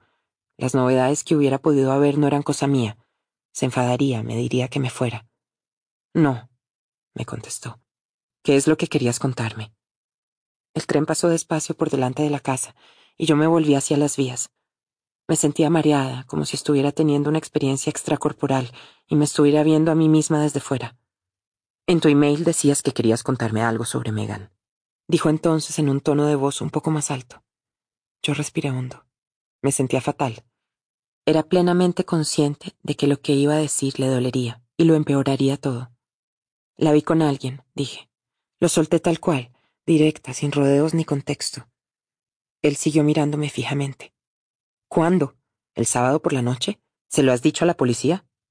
No, el viernes por la mañana, respondí, y sus hombros se derrumbaron. Pero el viernes ella todavía no había desaparecido. ¿Qué tiene eso de especial? Volví a reparar en los músculos de su mandíbula. Se estaba enfadando. ¿Con quién la viste? ¿Con un hombre? Sí, yo. ¿Qué aspecto tenía? Se puso en pie. Su cuerpo bloqueó la luz. ¿Se lo has dicho a la policía? Volvió a preguntarme. Lo hice, pero no estoy segura de que me tomaran muy en serio, dije. ¿Por qué? Yo solo... no sé, pensaba que debía saberlo. Se inclinó hacia adelante y se apoyó en la mesa con los puños. ¿Qué estás diciendo? ¿Dónde la viste? ¿Qué estaba haciendo? Volví a respirar hondo. Estaba en el jardín, dije, ahí mismo. Señalé un punto del patio. La vi desde el tren. La expresión de incredulidad de su rostro era inconfundible. Cada día tomo el tren de Ashbury a Londres y paso por aquí delante. La vi con alguien y no eras tú. ¿Cómo lo sabes? ¿El viernes por la mañana? ¿El día anterior a su desaparición? Sí. Yo no estaba aquí dijo. Había ido a Birmingham para asistir a una conferencia. Regresé el viernes por la tarde. Sus mejillas comenzaron a encenderse. Su escepticismo estaba dando paso a otra cosa. ¿Y dices que la viste en el jardín con alguien? Y... Ella lo besó, dije. Tarde o temprano tenía que decirlo, tenía que contárselo. Se estaban besando. Scott se irguió. Sus manos, todavía con los puños apretados, colgaban a ambos lados. El tono de sus mejillas era cada vez más oscuro y él parecía más enfadado. Lo siento, dije. Lo siento mucho. Sé que es terrible oír que... Scott hizo un gesto desdeñoso con la mano para indicarme que me callara. No estaba interesado en mi compasión. Sé cómo sienta eso. Recuerdo con una claridad casi perfecta cómo me sentí en la cocina de mi casa, cinco puertas más abajo, sentada junto a mi antigua mejor amiga Lara, mientras su regordete bebé no dejaba de moverse en su regazo. Me dijo lo mucho que lamentaba que mi matrimonio hubiera terminado, y recuerdo haber perdido los estribos ante sus trillados comentarios. Ella no sabía nada de mi dolor. Le dije que se fuera a la mierda, y ella me contestó que no le hablara así delante de su hijo. No la he vuelto a ver desde entonces. ¿Qué aspecto tenía ese hombre con el que la viste? me preguntó entonces Scott. Ahora estaba de espaldas a mí mirando el jardín. Era alto, quizá más que tú, de piel oscura. Creo que tal vez asiático o hindú, algo así. ¿Y se estaban besando en el jardín? Sí, exhaló un largo suspiro. Dios mío, necesito tomar algo. Se volvió hacia mí. ¿Quieres una cerveza? Sí, me moría por beber algo, pero le dije que no, y me limité a observar cómo cogía una botella de la nevera, la abría y le daba un largo trago. Casi podía notar el frío líquido descendiendo por mi garganta. Mi mano se moría por coger un vaso. Scott se inclinó sobre la encimera y se quedó con la cabeza prácticamente pegada al pecho. Me sentí fatal. No lo estaba ayudando, solo había conseguido que aumentara su dolor y se sintiera peor. Esto no estaba bien, me había entrometido en su pena. No debería haber ido a verlo, no debería haber mentido, obviamente no debería haber mentido. Yo ya estaba poniéndome de pie cuando dijo, podría, no sé, quizá podría ser algo bueno, ¿no? Eso significaría que está bien, que solo soltó una risa ahogada. Ha huido con alguien. Se limpió una lágrima de la mejilla con el dorso de la mano y se me encogió el corazón. Aún así me cuesta creer que no me haya llamado. Me miró como si yo tuviera respuestas, como si yo supiera algo. Me habría llamado, ¿no? Sabría lo asustado, lo, lo desesperado que estaría yo. Ella no puede ser tan perversa, ¿verdad? Me estaba hablando como alguien en quien podía confiar, como si realmente fuera amiga de Megan, y yo sabía que estaba mal, pero al mismo tiempo me sentía bien. Él le dio otro trago a su cerveza y se volvió hacia el jardín. Seguí su mirada hasta una pila de piedras que había contra la cerca, una rocalla iniciada hacía mucho y que nunca había llegado a terminarse. Alzó la botella para darle otro trago, pero se detuvo antes de hacerlo y se volvió hacia mí. ¿Dices que viste a Megan desde el tren? me preguntó entonces. ¿Estabas mirando por la ventanilla y casualmente viste a una mujer a la que conocías? De repente la atmósfera había cambiado. Ya no estaba tan seguro de si era una aliada y podía confiar en mí. Una expresión de duda pareció dibujarse fugazmente en su rostro. Sí, yo sabía dónde vive ella, dije, y lamenté las palabras en cuanto salieron de mi boca. ¿Dónde vivís vosotros dos? quiero decir. Yo ya había estado aquí antes, hace mucho tiempo, así que a veces me fijaba por si la veía. Él me estaba mirando fijamente y yo noté que me sonrojaba. Solía estar en el jardín. Scott dejó la botella vacía sobre la encimera, dio un par de pasos hacia mí y se sentó en la silla de la mesa más cercana. Eso quiere decir que conocías bien a Megan, o al menos lo bastante bien para haber venido a casa. Podía sentir las pulsaciones de mi flujo sanguíneo en el cuello y el sudor en la base de la columna vertebral, también el nauseabundo subidón de la adrenalina. No debería haber dicho que ya había ido allí, no debería haber complicado la mentira. Fue solo una vez, pero ya conocía este sitio porque antes yo también vivía en esta calle. Él enarcó las cejas. Más abajo, en el número 23. Él asintió lentamente. Watson, dijo. Entonces, ¿eres la ex esposa de Tom? Sí, nos separamos hace un par de años. Pero, ¿seguiste visitando la galería de Megan? A veces. Y cuando la veías, ¿hablabais de cosas personales? ¿Hablabais sobre mí? Y con voz más ronca añadió, ¿sobre otra persona? Negué con la cabeza. No, no. Normalmente solo iba a pasar el rato, ya sabes. Hubo un largo silencio. De repente tuve la sensación de que el calor de la sala aumentaba y el olor antiséptico emanaba de todas las superficies. Tenía la sensación de que me iba a desmayar. A mi derecha había una mesita auxiliar adornada con fotografías enmarcadas. En una de ellas, Megan sonreía de un modo alegremente acusador. Debería marcharme, dije. Ya te he robado mucho tiempo. Comencé a levantarme, pero él extendió un brazo y colocó una mano en mi muñeca sin dejar de mirarme atentamente a los ojos. No te vayas todavía, dijo con suavidad. No me puse en pie, pero aparté la mano de debajo de la suya. Me daba la incómoda sensación de que estaba siendo retenida. Ese hombre, añadió, el que estaba con Megan, ¿crees que podrías reconocerlo si lo vieras? No podría decirle que ya lo había identificado en la comisaría. Mi justificación para ir a verlo había sido que la policía no se había tomado en serio mi historia. Si ahora reconocía la verdad, su confianza en mí desaparecería. Así pues, volví a mentir. No estoy segura, pero creo que podría. Esperé un momento y luego proseguí. En un periódico leí las declaraciones de un amigo de Megan. Se llamaba Rajesh. Me preguntaba si...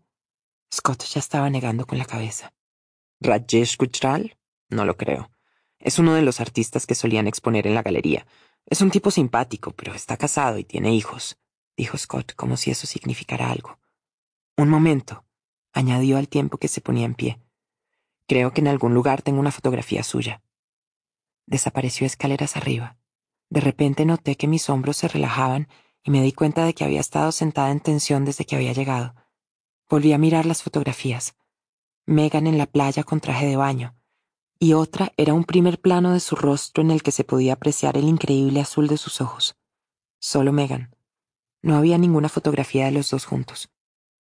Scott regresó con un folleto promocional de una exposición de la galería. Le dio la vuelta y me enseñó una fotografía. Este es Rajesh. Estaba de pie junto a un colorido cuadro abstracto. Era más mayor, con barba, bajo, fornido.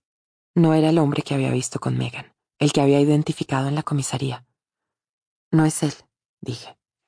Scott se quedó un momento a mi lado mirando el folleto hasta que de repente se dio la vuelta y volvió a subir al piso de arriba. Al poco regresó con un portátil y se sentó en la mesa de la cocina. Creo que, dijo, abriendo el ordenador y encendiéndolo.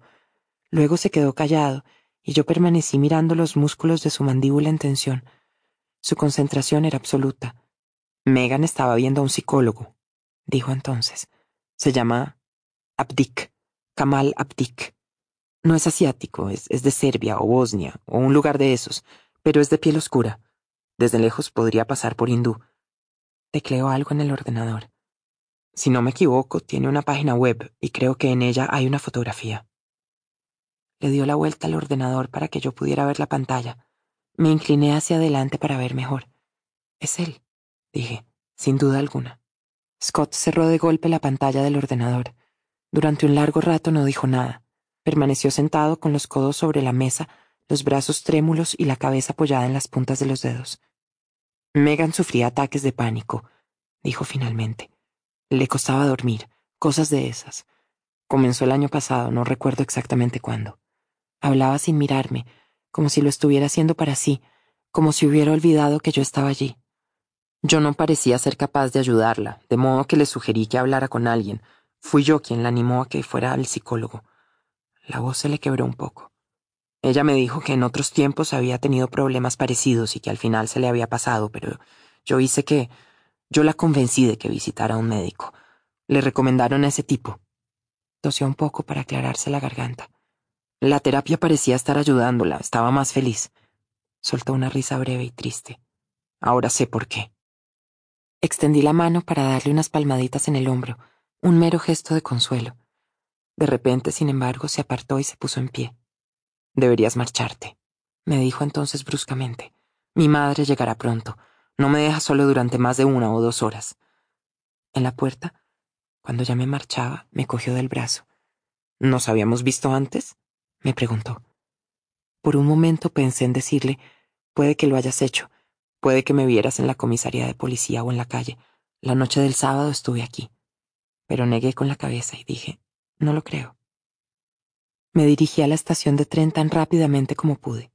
Cuando ya había recorrido la mitad de la calle, eché un vistazo hacia atrás. Él todavía estaba en la puerta, mirándome. Tarde. No he dejado de consultar obsesivamente mi cuenta de correo electrónico, pero no he tenido noticias de Tom. La vida de los borrachos celosos debía de ser mucho mejor antes de los emails, los mensajes de texto y los teléfonos móviles, antes de toda esa parafernalia electrónica y el rastro que deja. Hoy apenas había nada sobre Megan en los periódicos. Sus portadas estaban dedicadas a la crisis política en Turquía, la niña de cuatro años que había sido atacada por unos perros en Wigan, o la humillante pérdida de la selección inglesa de fútbol contra Montenegro. Aunque solo ha pasado una semana desde su desaparición, Megan ya está dejando de ser noticia. Kathy me ha invitado a almorzar. Estaba libre porque Damian ha ido a Birmingham a visitar a su madre. A ella no la ha invitado. Son pareja desde hace casi dos años y ella todavía no conoce a su madre. Hemos ido al Giraffe en High Street, un lugar que odio. Sentadas en el centro de un comedor repleto de gritones camareros mal pagados, Kathy me ha preguntado qué he estado haciendo últimamente.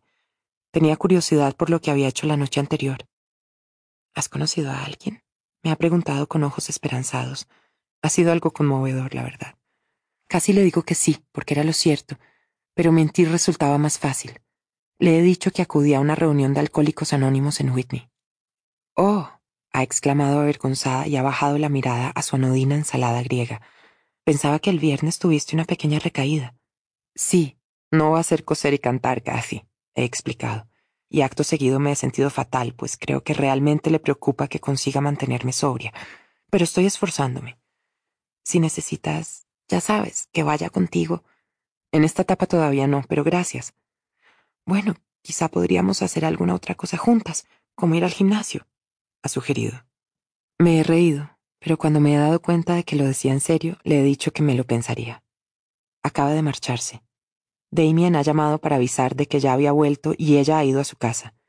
He pensado en decirle algo, porque sales corriendo siempre que te llama, pero no creo que en mi posición pueda dar consejos sobre relaciones de pareja, ni de nada, ya que estamos, y en cualquier caso me apetece beber algo. Lo llevo pensando desde que nos hemos sentado en el giraffe, cuando el camarero con granos nos ha preguntado si queríamos un vaso de vino, y Cathy ha contestado no gracias, con firmeza. Así pues, en cuanto me despido de ella, siento el anticipatorio hormigueo en la piel y dejo a un lado los buenos pensamientos. No recaigas, lo estás haciendo muy bien. Justo cuando me estoy poniendo los zapatos para ir a la licorería, suena mi móvil. Es Tom. Ha de ser Tom. Cojo el teléfono de mi bolso y al ver la pantalla, mi corazón comienza a repiquetear como un tambor. Hola, digo. A continuación hay un silencio, de modo que añado. ¿Va todo bien? Tras una pequeña pausa, Scott contesta. Sí, sí, estoy bien. Solo llamaba para darte las gracias por lo de ayer, por tomarte el tiempo para venir a verme. Oh, no, no hay de qué, no hacía falta que... ¿Te interrumpo? Oh, no, para nada. Hay otro silencio al otro lado de la línea, de modo que vuelvo a decirlo. Para nada. ¿Ha, ¿ha pasado algo? ¿Has hablado con la policía? Un agente de enlace ha venido a verme esta tarde, sí, dice. De repente el pulso se me acelera.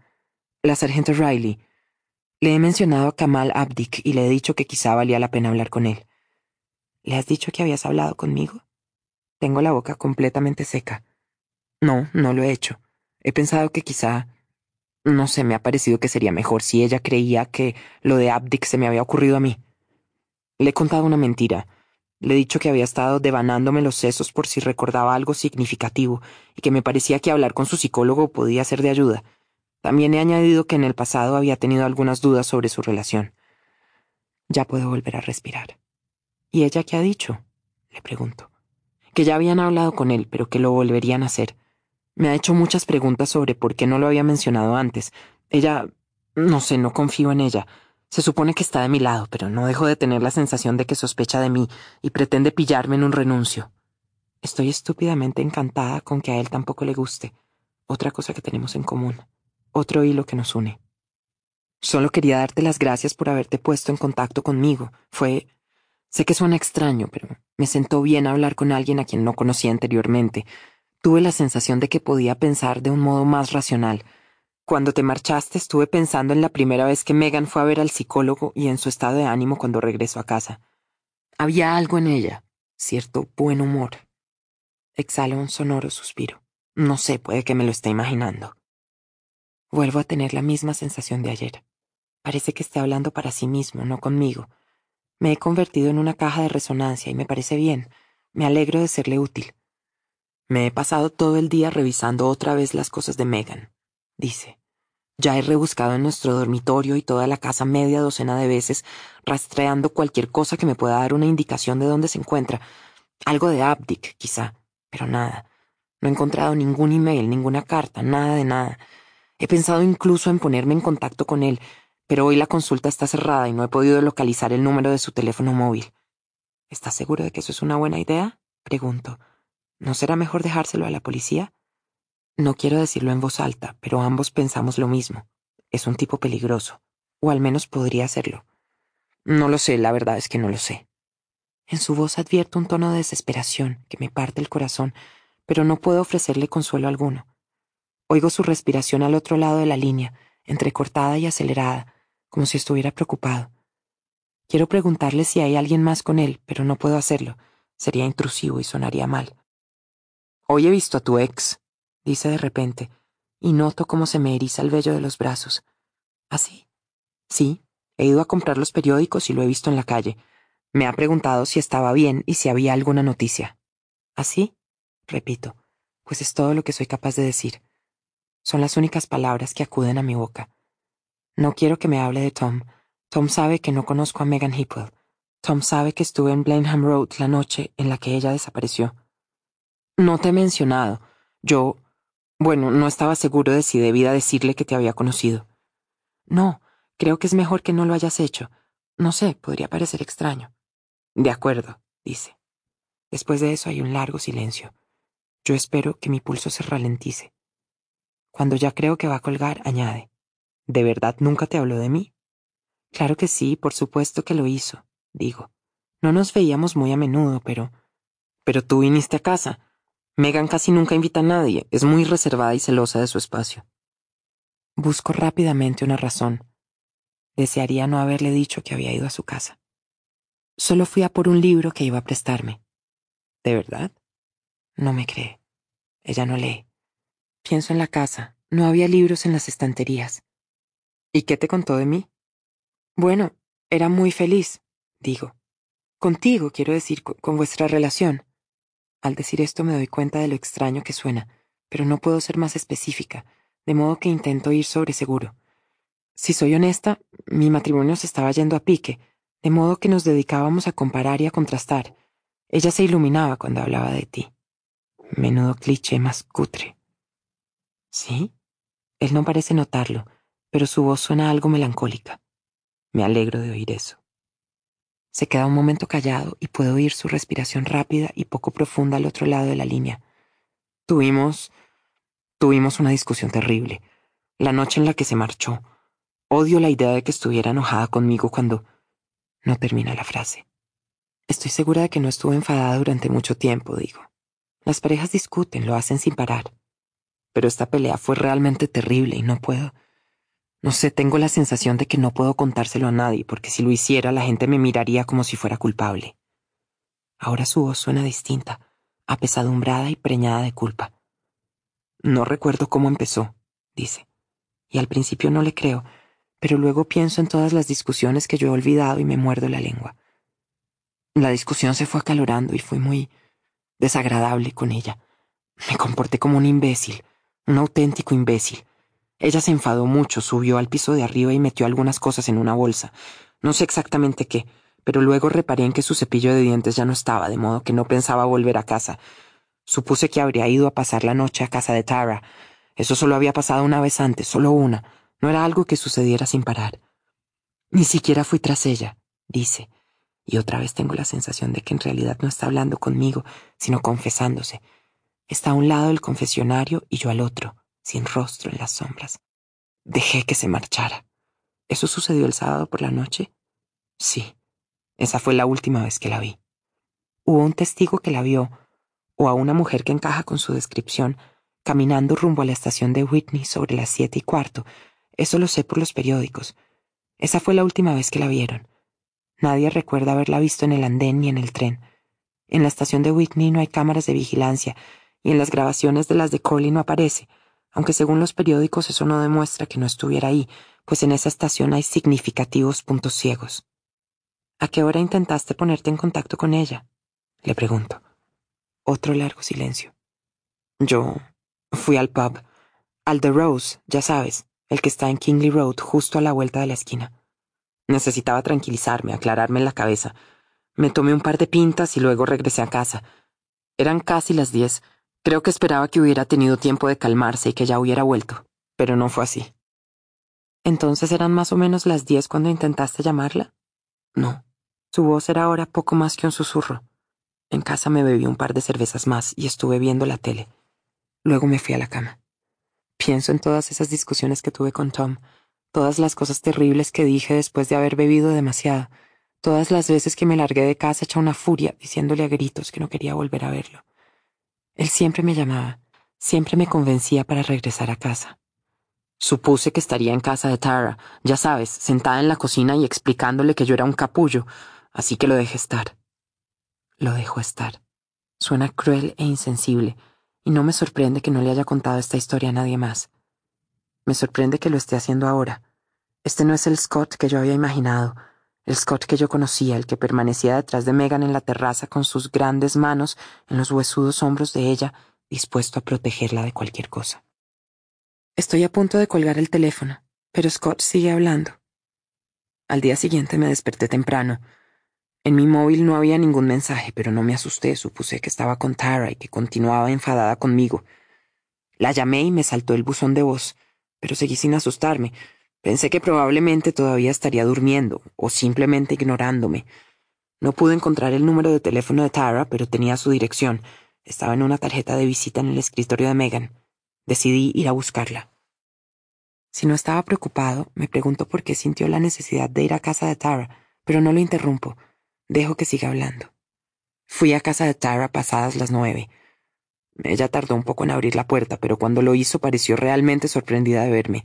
Estaba claro que era la última persona que esperaba ver en su puerta a esas horas de la mañana, y entonces fue cuando lo supe, cuando me di cuenta de que Megan no estaba ahí, y comencé a pensar, comencé... No consigue terminar la frase y me siento mal por haber dudado de él. Tara me dijo que la última vez que había visto a Megan fue en su clase de pilates del viernes por la noche. Entonces empecé a asustarme. Después de colgar, pienso que, si no lo conoces, si no has visto cómo se comportaba con Megan, muchas de las cosas que Scott ha dicho no terminan de sonar bien. Lunes 22 de julio de 2013. Mañana. Me siento algo aturdida. He dormido profundamente, pero no he dejado de soñar en toda la noche y esta mañana me está costando despertarme del todo. Vuelve a hacer calor y a pesar de ir medio vacío, Hoy el vagón resulta sofocante. Esta mañana me he levantado tarde y antes de salir de casa no he tenido tiempo de hojear ningún periódico ni de consultar las noticias en Internet, así que intento acceder a la página web de la BBC desde el móvil, pero por alguna razón no se carga. En Northcote sube un hombre con un iPad y se sienta a mi lado. Él no tiene ningún problema para navegar y abre directamente la página web del Daily Telegraph. Ahí está, en letras grandes y gruesas hombre arrestado en relación con la desaparición de Megan Hipwell. Siento un pánico tal que sin darme cuenta me inclino a un lado para verlo mejor. Molesto y algo alarmado, el tipo se vuelve hacia mí. Lo siento, le digo. La conozco. A la desaparecida, la conozco. Oh, vaya, dice. Es un hombre de mediana edad, educado y de buena apariencia. ¿Quiere leer la noticia? Si no le importa, no consigo que se cargue nada en mi móvil. Él sonríe amablemente y me da la tableta. Abro el enlace y accedo a la noticia. Un hombre de unos 30 años ha sido arrestado en relación con la desaparición de Megan Hipwell, de 29, la mujer de Whitney que desapareció el pasado sábado 13 de julio. La policía no ha confirmado si el hombre arrestado es el marido de Megan Hipwell, Scott Hipwell, interrogado el pasado viernes. En declaraciones de esta mañana, un portavoz de la policía ha dicho, Podemos confirmar que hemos arrestado a un hombre en relación con la desaparición de Megan Hipple. Todavía no ha sido acusado de ningún delito. La búsqueda de Megan continúa y ahora mismo estamos llevando a cabo el registro de una casa que podría ser el escenario de un crimen. Justo en ese momento pasamos por delante de la casa. Por una vez el tren no se ha detenido en el semáforo. Vuelvo rápidamente la cabeza, pero es demasiado tarde. Ya hemos pasado. Con manos trémulas le devuelvo el iPad a su dueño. Él niega con la cabeza, apesadumbrado. Lo siento mucho, dice. No está muerta, afirmo. Mi voz ha sonado como un graznido, y ni siquiera yo misma termino de creer lo que he dicho. Las lágrimas comienzan a asomar a mis ojos. Estuve en su casa. Estuve ahí. Me senté a la mesa con él, lo miré a los ojos, sentí algo. Pienso en sus grandes manos y en que si a mí me podrían aplastar, a la pequeña y frágil Megan habrían podido destrozarla. Los frenos chirrían cuando llegamos a la estación de Whitney y me pongo en pie de golpe. He de bajar, le explico al hombre que va sentado a mi lado. Parece sorprendido, pero asiente comprensivamente. Buena suerte, dice. Recorro el andén y desciendo la escalera a toda velocidad. Avanzo a contracorriente de la gente y ya casi he llegado al pie de la escalera cuando tropiezo con un hombre que me dice Cuidado, pero no levanto la mirada porque no puedo apartar los ojos del borde de un escalón de hormigón, el penúltimo. Hay una mancha de sangre. Me pregunto cómo ha llegado ahí. ¿Podría tener una semana? ¿Podría ser mi sangre? ¿La de Megan? ¿Hay sangre en su casa?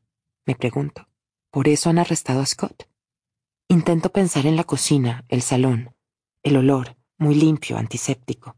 ¿Era lejía? No lo sé, no lo recuerdo bien. Lo único que recuerdo con claridad es la mancha de sudor en su espalda y el olor a cerveza de su aliento.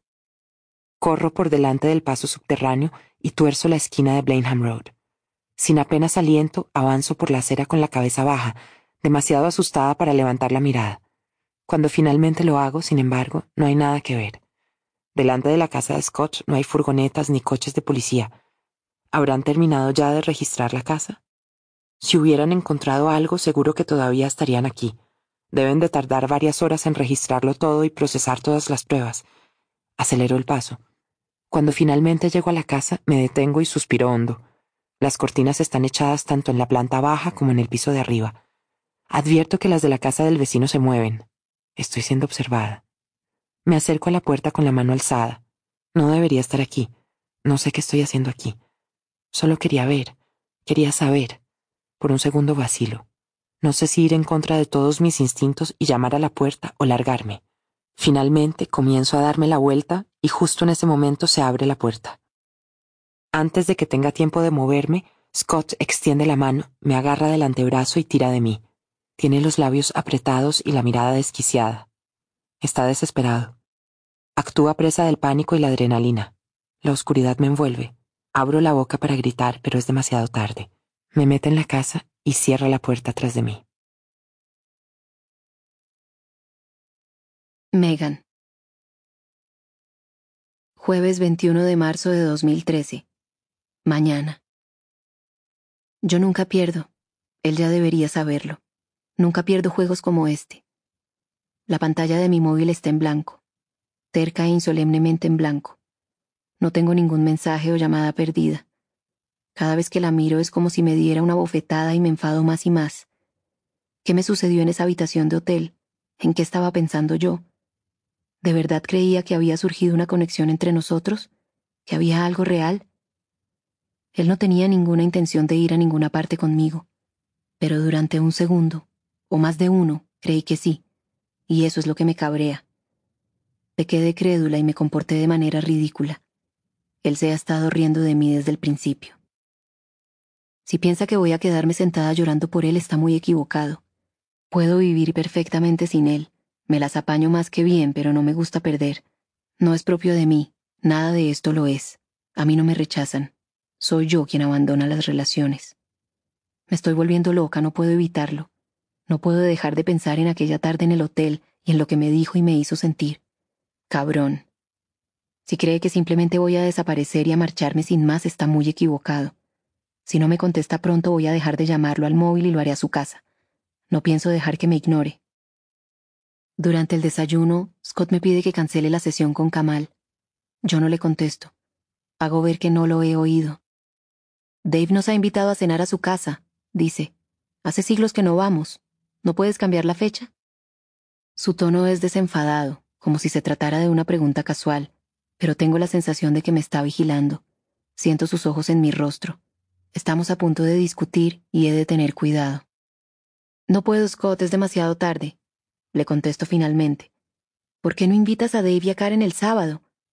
La idea de pasar unas horas con Dave y Karen este fin de semana no me hace especial ilusión, pero he de hacer alguna concesión. No es demasiado tarde, dice dejando la taza de café delante de mí en la mesa. Luego coloca un momento la mano en mi hombro y dice, Cancélalo, ¿de acuerdo? Y se va de la cocina. En cuanto se cierra la puerta, cojo la taza de café y la arrojo contra la pared. Tarde. Podría decirme a mí misma que no se trata realmente de un rechazo. Podría intentar convencerme de que solo está procurando hacer lo correcto moral y profesionalmente. Pero sé que eso no es cierto. O al menos no del todo, porque si uno de verdad desea a alguien, la moral no se interpondrá, ni desde luego el profesionalismo. Todo lo contrario, hará lo que haga falta para conseguir a esa persona. Es solo que no me desea lo suficiente. He ignorado las llamadas de Scott durante toda la tarde. He llegado pasada la hora a la sesión y he entrado directamente en la consulta de Kamal, sin decir una palabra a la recepcionista. Él estaba sentado a su escritorio escribiendo algo. Cuando he entrado, ha levantado la mirada sin sonreír y luego ha seguido escribiendo. Yo me he plantado delante del escritorio y he esperado a que me mirara. Me ha parecido que tardaba siglos en hacerlo.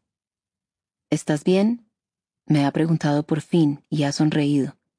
Llegas tarde. Yo tenía un nudo en la garganta y no podía hablar.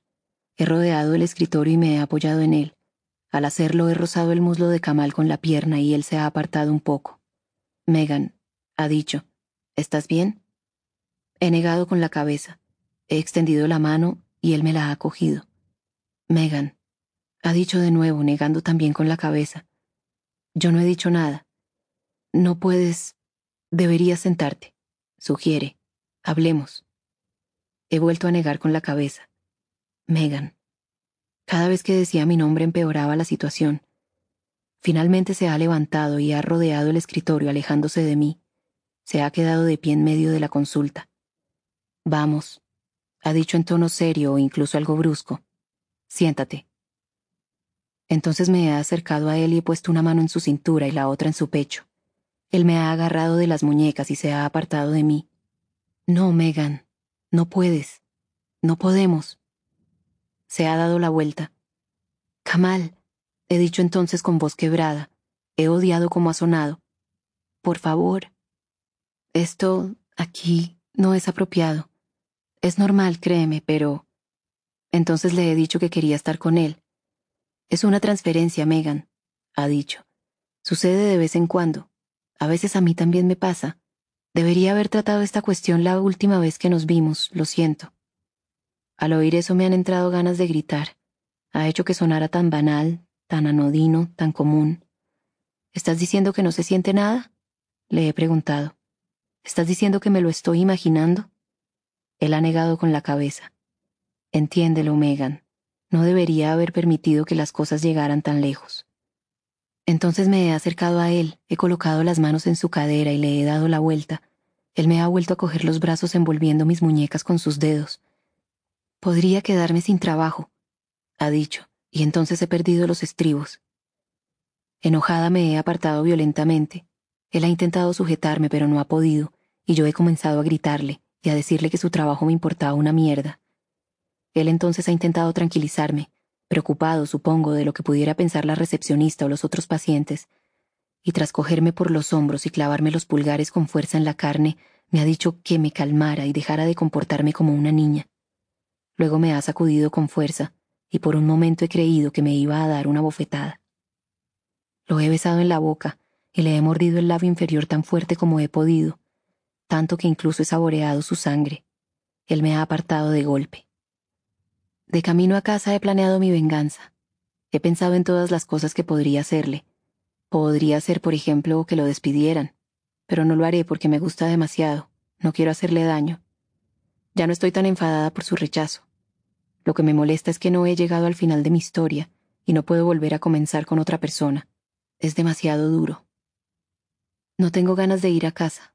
No sé cómo voy a explicar los moretones que tengo en los brazos. Rachel. Lunes 22 de julio de 2013. Tarde.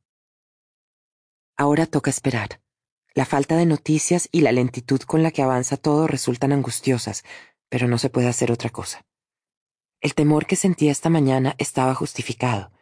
Era solo que no sabía de qué debía tener miedo no de Scott, Cuando me ha metido en la casa, ha debido de percibir el terror en mi mirada porque casi de inmediato me ha soltado. Desaliñado y con la mirada desquiciada, ha retrocedido ante la luz y ha cerrado la puerta rápidamente detrás de nosotros. ¿Qué estás haciendo aquí? Hay fotógrafos y periodistas por todas partes. No puedo estar recibiendo a gente en casa. Los periodistas dirán cosas, intentarán lo que sea para conseguir fotografías o... Ahí fuera no hay nadie, he dicho aunque lo cierto es que tampoco me había fijado bien. Puede que hubiera gente sentada en su coche esperando que sucediera algo. ¿Qué estás haciendo aquí? Me ha vuelto a preguntar. Me he enterado de la noticia. Solo quería... ¿Es él? ¿Lo han arrestado? Scott ha asentido. Sí, a primera hora de esta mañana. La agente de enlace ha venido a decírmelo, pero no podía o no me han querido decir por qué lo han arrestado. Seguro que han encontrado algo, pero no me ha querido decir qué. A ella no, eso sí lo sé. A ella todavía no la han encontrado. Se sienta en la escalera y se rodea el cuerpo con los brazos. Todo su cuerpo está temblando. No puedo soportarlo. No puedo soportar permanecer a la espera de que suene el teléfono. Cuando lo haga, ¿qué noticias recibiré? ¿Serán malas? Se queda callado y levanta la mirada hacia mí como si fuera la primera vez que me ve. ¿Por qué has venido? Quería He pensado que no querrías estar solo. Me ha mirado como si estuviera loca. No estoy solo, ha dicho. Se ha puesto en pie y se ha dirigido al salón. Por un momento he permanecido inmóvil. No sabía si seguirlo o marcharme, pero entonces ha exclamado ¿Quieres una taza de café? En el jardín había una mujer fumando. Era alta, con el pelo entrecano, e iba elegantemente vestida con unos pantalones negros y una blusa blanca abotonada hasta el cuello. Estaba deambulando de un lado a otro del patio, pero en cuanto me ha visto se ha detenido, ha tirado el cigarrillo a los adoquines y lo ha aplastado con el pie. ¿Policía? me ha preguntado, al tiempo que entraba en la cocina. No, soy. Esta es Rachel Watson, mamá, le ha dicho Scott, la mujer que se puso en contacto conmigo por lo de Abdick. Ella ha sentido despacio, como si la explicación de Scott no la hubiera ayudado demasiado, y tras repasarme rápidamente de arriba abajo ha dicho, Ah, yo solo... esto... No tenía ninguna razón justificable para estar ahí. No podía decir solo quería saber, solo quería ver. Bueno, Scott le está muy agradecido. Ahora estamos esperando saber qué está pasando exactamente. Se ha acercado a mí y cogiéndome por el codo me ha conducido cuidadosamente hasta la puerta de entrada. Yo he vuelto la cabeza y le he echado un vistazo a Scott, pero éste se encontraba junto a la ventana, contemplando absorto algún lugar más allá de las vías. Gracias por haber venido, señora Watson. Se lo agradecemos mucho. De repente me he encontrado en el umbral con la puerta firmemente cerrada detrás de mí, y al levantar la mirada los he visto. Tom iba empujando un cochecito junto a Ana. Ambos se han detenido de golpe cuando me han visto, ella se ha llevado la mano a la boca y se ha inclinado para coger a su pequeña, la leona protegiendo a su cachorro. Me han entrado ganas de reírme y de decirle que no estaba ahí por ella y que su hija no me podía interesar menos. No soy bienvenida. La madre de Scott me lo ha dejado claro. No soy bienvenida y eso me duele, pero no importa. Han arrestado a Kamal Abdik. Lo han arrestado y yo he contribuido a ello. He hecho algo bueno, lo han arrestado y no tardarán mucho tiempo en encontrar a Megan y llevarla de vuelta a casa. Ana. Lunes 22 de julio de 2013. Mañana. Tom me ha despertado temprano con un beso y una sonrisa juguetona. A última hora de esta mañana tiene una reunión, de modo que me ha sugerido que fuéramos a desayunar con Ivy a la cafetería de la esquina. Es el lugar en el que solíamos quedar cuando comenzamos a vernos. Nos sentábamos junto a la ventana mientras ella estaba en Londres trabajando, así que no había peligro con que pasara por ahí y nos viera. Eso no quiere decir que no sintiéramos la excitación de lo prohibido. Siempre podía volver a casa antes de tiempo por alguna razón, que se encontrara mal o que hubiera olvidado algunos papeles importantes. Yo soñaba con ello, Deseaba que un día lo hiciera y descubriera a Tom conmigo y supiera en ese mismo instante que él ya no le pertenecía. Ahora me cuesta creer que hubo una vez en la que quería que apareciera. Desde que Megan desapareció he evitado pasar por delante de su casa siempre que he podido. Me da escalofríos, pero para ir a esa cafetería es el único camino posible. Tom va delante de mí empujando el cochecito y cantándole algo a Ivy que la hace reír. Me encanta cuando salimos los tres así. Puedo ver cómo nos mira la gente. Puedo ver cómo piensan. Qué familia más maravillosa. Me hace sentir orgullosa, más de lo que he estado nunca en mi vida. De modo que voy en mi burbuja de felicidad, y justo cuando estamos llegando al número 15 la puerta se abre. Por un momento creo que estoy sufriendo una alucinación. La persona que sale de la casa es ella, Rachel. Cruza la puerta y al vernos se detiene de golpe. Es horrible. Nos ofrece una extraña sonrisa, casi una mueca, y yo no puedo evitar inclinarme hacia el cochecito y coger a Ivy, haciendo que se sobresalte y comience a llorar. Rachel se aleja rápidamente de nosotros hacia la estación. Tom la llama. Rachel, ¿qué estás haciendo aquí? Rachel. Pero ella no se detiene y sigue alejándose cada vez más rápido, hasta que casi está corriendo. Tom se vuelve entonces hacia mí y al ver la expresión de mi rostro dice, será mejor que volvamos a casa. Tarde. Al llegar a casa hemos descubierto que han arrestado a alguien en relación con la desaparición de Megan Hibwell, un tipo del que nunca había oído hablar, el psicólogo al que acudía. Supongo que es un alivio, pues yo ya había comenzado a imaginar todo tipo de cosas extrañas. Ya te dije que no sería un desconocido, ha dicho Tom. Nunca lo es, ¿no? En cualquier caso no sabemos qué ha pasado. Lo más seguro es que ella esté bien. Probablemente haya huido con alguien. Entonces, ¿por qué han arrestado a ese hombre? Él se ha encogido de hombros. Estaba distraído poniéndose la americana y anudándose bien la corbata, arreglándose para la reunión con el último cliente del día. ¿Qué vamos a hacer? le he preguntado. ¿A qué te refieres? Se me ha quedado mirando inexpresivamente. Con ella, con Rachel. ¿Por qué estaba aquí? ¿Por qué ha salido de casa de los Hibwell? No creerás, no creerás que pretendía llegar a nuestro jardín, ya sabes, saltando desde el de los vecinos. A Tom se le ha escapado una sombría sonrisa. Lo dudo mucho. Estamos hablando de Rachel. Con lo gorda que está no sería capaz de saltar todas esas cercas. No tengo ni idea de qué estaba haciendo ahí. Tal vez estaba borracha y se ha equivocado de puerta. En otras palabras, su intención era venir aquí. Él ha negado con la cabeza. No lo sé. Mira, no te preocupes, ¿vale? Mantén la puerta cerrada con llave. Luego la llamaré y averiguaré qué estaba haciendo. Creo que deberíamos telefonear a la policía. ¿Y decir qué? En realidad Rachel no ha hecho nada. No ha hecho nada últimamente, a no ser que contemos el hecho de que estuviera aquí la noche en la que desapareció Megan Hibwell. He contestado yo. Deberíamos haberle hablado de ella a la policía hace siglos. Vamos, Ana. Me ha rodeado la cintura con los brazos. Dudo mucho que Rachel tenga nada que ver con la desaparición de Megan Hibwell, pero hablaré con ella, ¿de acuerdo? Pero la última vez dijiste, ya lo sé, ha reconocido en voz baja. Sé lo que dije. Entonces me ha besado y ha deslizado la mano por la cintura de mis pantalones vaqueros.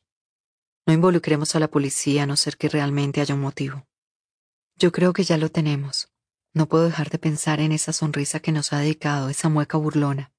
Era casi triunfal. Hemos de alejarnos de aquí. Hemos de alejarnos de ella. Rachel. Martes 23 de julio de 2013. Mañana. Tardo un rato en darme cuenta de qué es lo que siento al despertar. Se trata de una sensación de euforia atemperada con otra cosa, un pavor innominado. Sé que estamos a punto de descubrir la verdad, pero no dejo de tener la sensación de que esta será terrible. Me siento en la cama con mi ordenador portátil, lo enciendo y espero impacientemente que arranque para entrar en Internet. Todo el proceso parece interminable. Mientras tanto, oigo a Kathy deambular por el apartamento, fregando los cacharros del desayuno y subiendo la escalera para ir al cuarto de baño a lavarse los dientes. Al pasar por delante de la puerta de mi habitación, se detiene un momento. Me la imagino con los nudillos alzados, a punto de llamar, pero parece pensarlo mejor y vuelve a bajar la escalera. Entro en la página de noticias de la BBC. La noticia principal trata sobre los recortes en las prestaciones y la segunda sobre otra estrella más de la televisión de los 70 acusada de abusos sexuales. No hay nada sobre Megan, ni tampoco sobre Kamal. Me siento decepcionada. Sé que la policía tiene 24 horas para presentar cargos contra un sospechoso y ya han pasado. También es cierto que en algunas circunstancias pueden retener a alguien otras doce horas más. Sé todo esto porque ayer estuve investigando. Después de que me echaran de casa de Scott, regresé aquí, encendí el televisor y me pasé la mayor parte del día viendo las noticias y leyendo artículos en Internet, a la espera.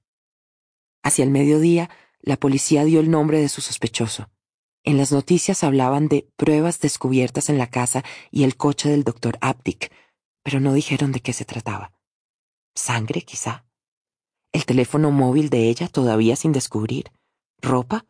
¿Una bolsa? ¿Su cepillo de dientes? Luego mostraron algunas fotografías de Kamal, primeros planos de su rostro oscuro y bien parecido. Las fotografías que utilizaron no eran de la policía, sino personales, de vacaciones en algún lugar, sin sonreír, pero casi. Parecía demasiado blando, demasiado guapo para ser un asesino, pero las apariencias pueden engañar. Dicen que Ted Bundy se parecía a Cary Grant. Estuve todo el día esperando más noticias, que hicieran públicos los cargos, secuestro, asalto o algo peor. Estuve esperando que dijeran dónde se encontraba ella, dónde la había tenido retenida. Mostraron fotografías de Blenheim Road, de la estación, de la puerta de la casa de Scott. Los comentaristas sopesaron las implicaciones más plausibles del hecho de que el teléfono móvil de Megan y sus tarjetas de crédito llevaran sin utilizarse más de una semana.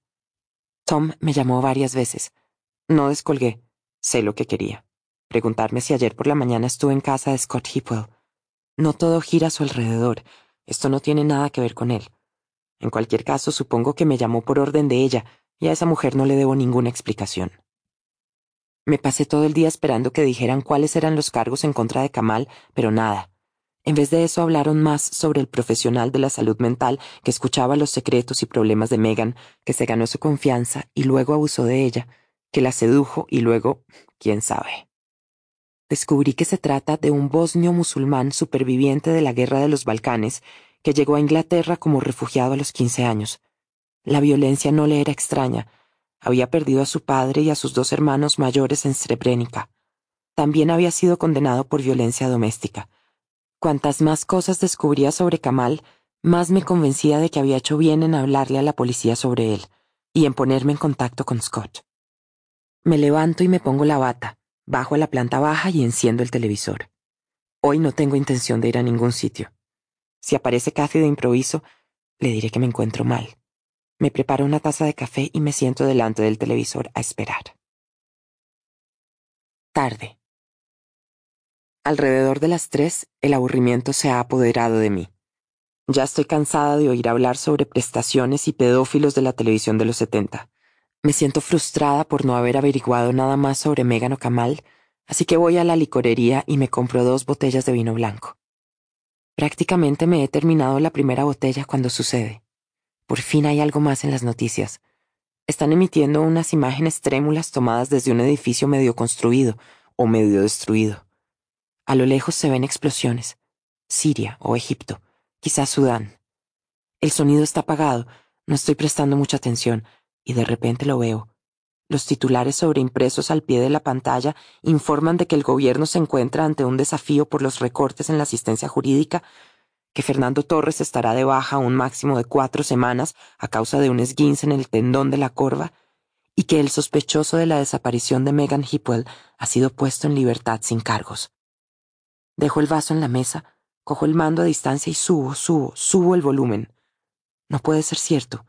El reportaje sobre la guerra parece no terminar nunca y a medida que prosigue aumenta mi presión arterial. Cuando finalmente acaba, vuelven al estudio y la presentadora dice, Kamal Abdik, el hombre arrestado ayer en relación con la desaparición de Megan Hipwell, ha sido puesto en libertad sin cargos. Abdik, que era el psicólogo de la señora Hipwell, fue detenido ayer, pero ha sido liberado esta mañana, pues según la policía no hay suficientes pruebas para presentar cargos en su contra. Después de eso ya no oigo qué más dice la locutora. Permanezco ahí sentada, con los ojos borrosos y un ruido sordo en los oídos mientras pienso, lo tenían, lo tenían y lo han soltado. Más tarde subo al piso de arriba. He bebido demasiado y no puedo ver bien la pantalla del ordenador. Veo doble, triple. Solo puedo leer si me tapo un ojo con la mano, pero me da dolor de cabeza. Kathy ha llegado a casa. Me ha llamado y yo le he dicho que estaba en la cama, indispuesta. Sabe que estoy bebiendo. Tengo la barriga llena de alcohol. Me encuentro mal. No puedo pensar con claridad. No debería haber comenzado a beber tan pronto. No debería haber comenzado a beber, punto. Hace una hora he llamado a Scott y luego otra vez hace unos minutos.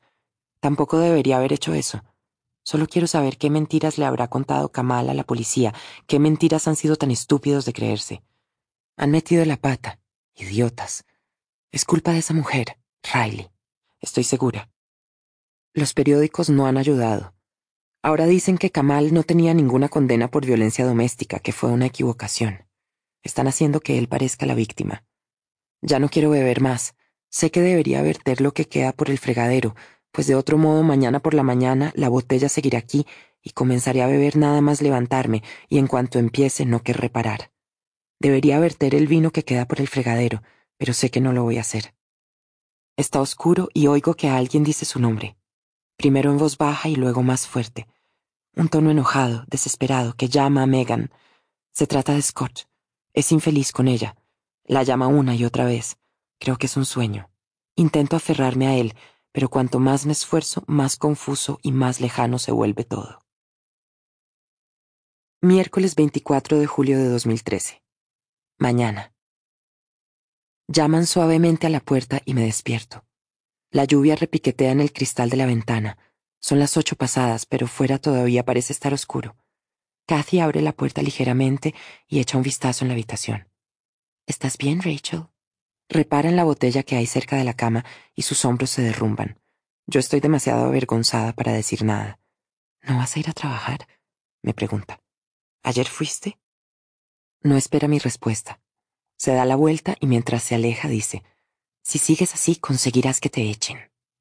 Debería decírselo ahora que ya está enfadada conmigo.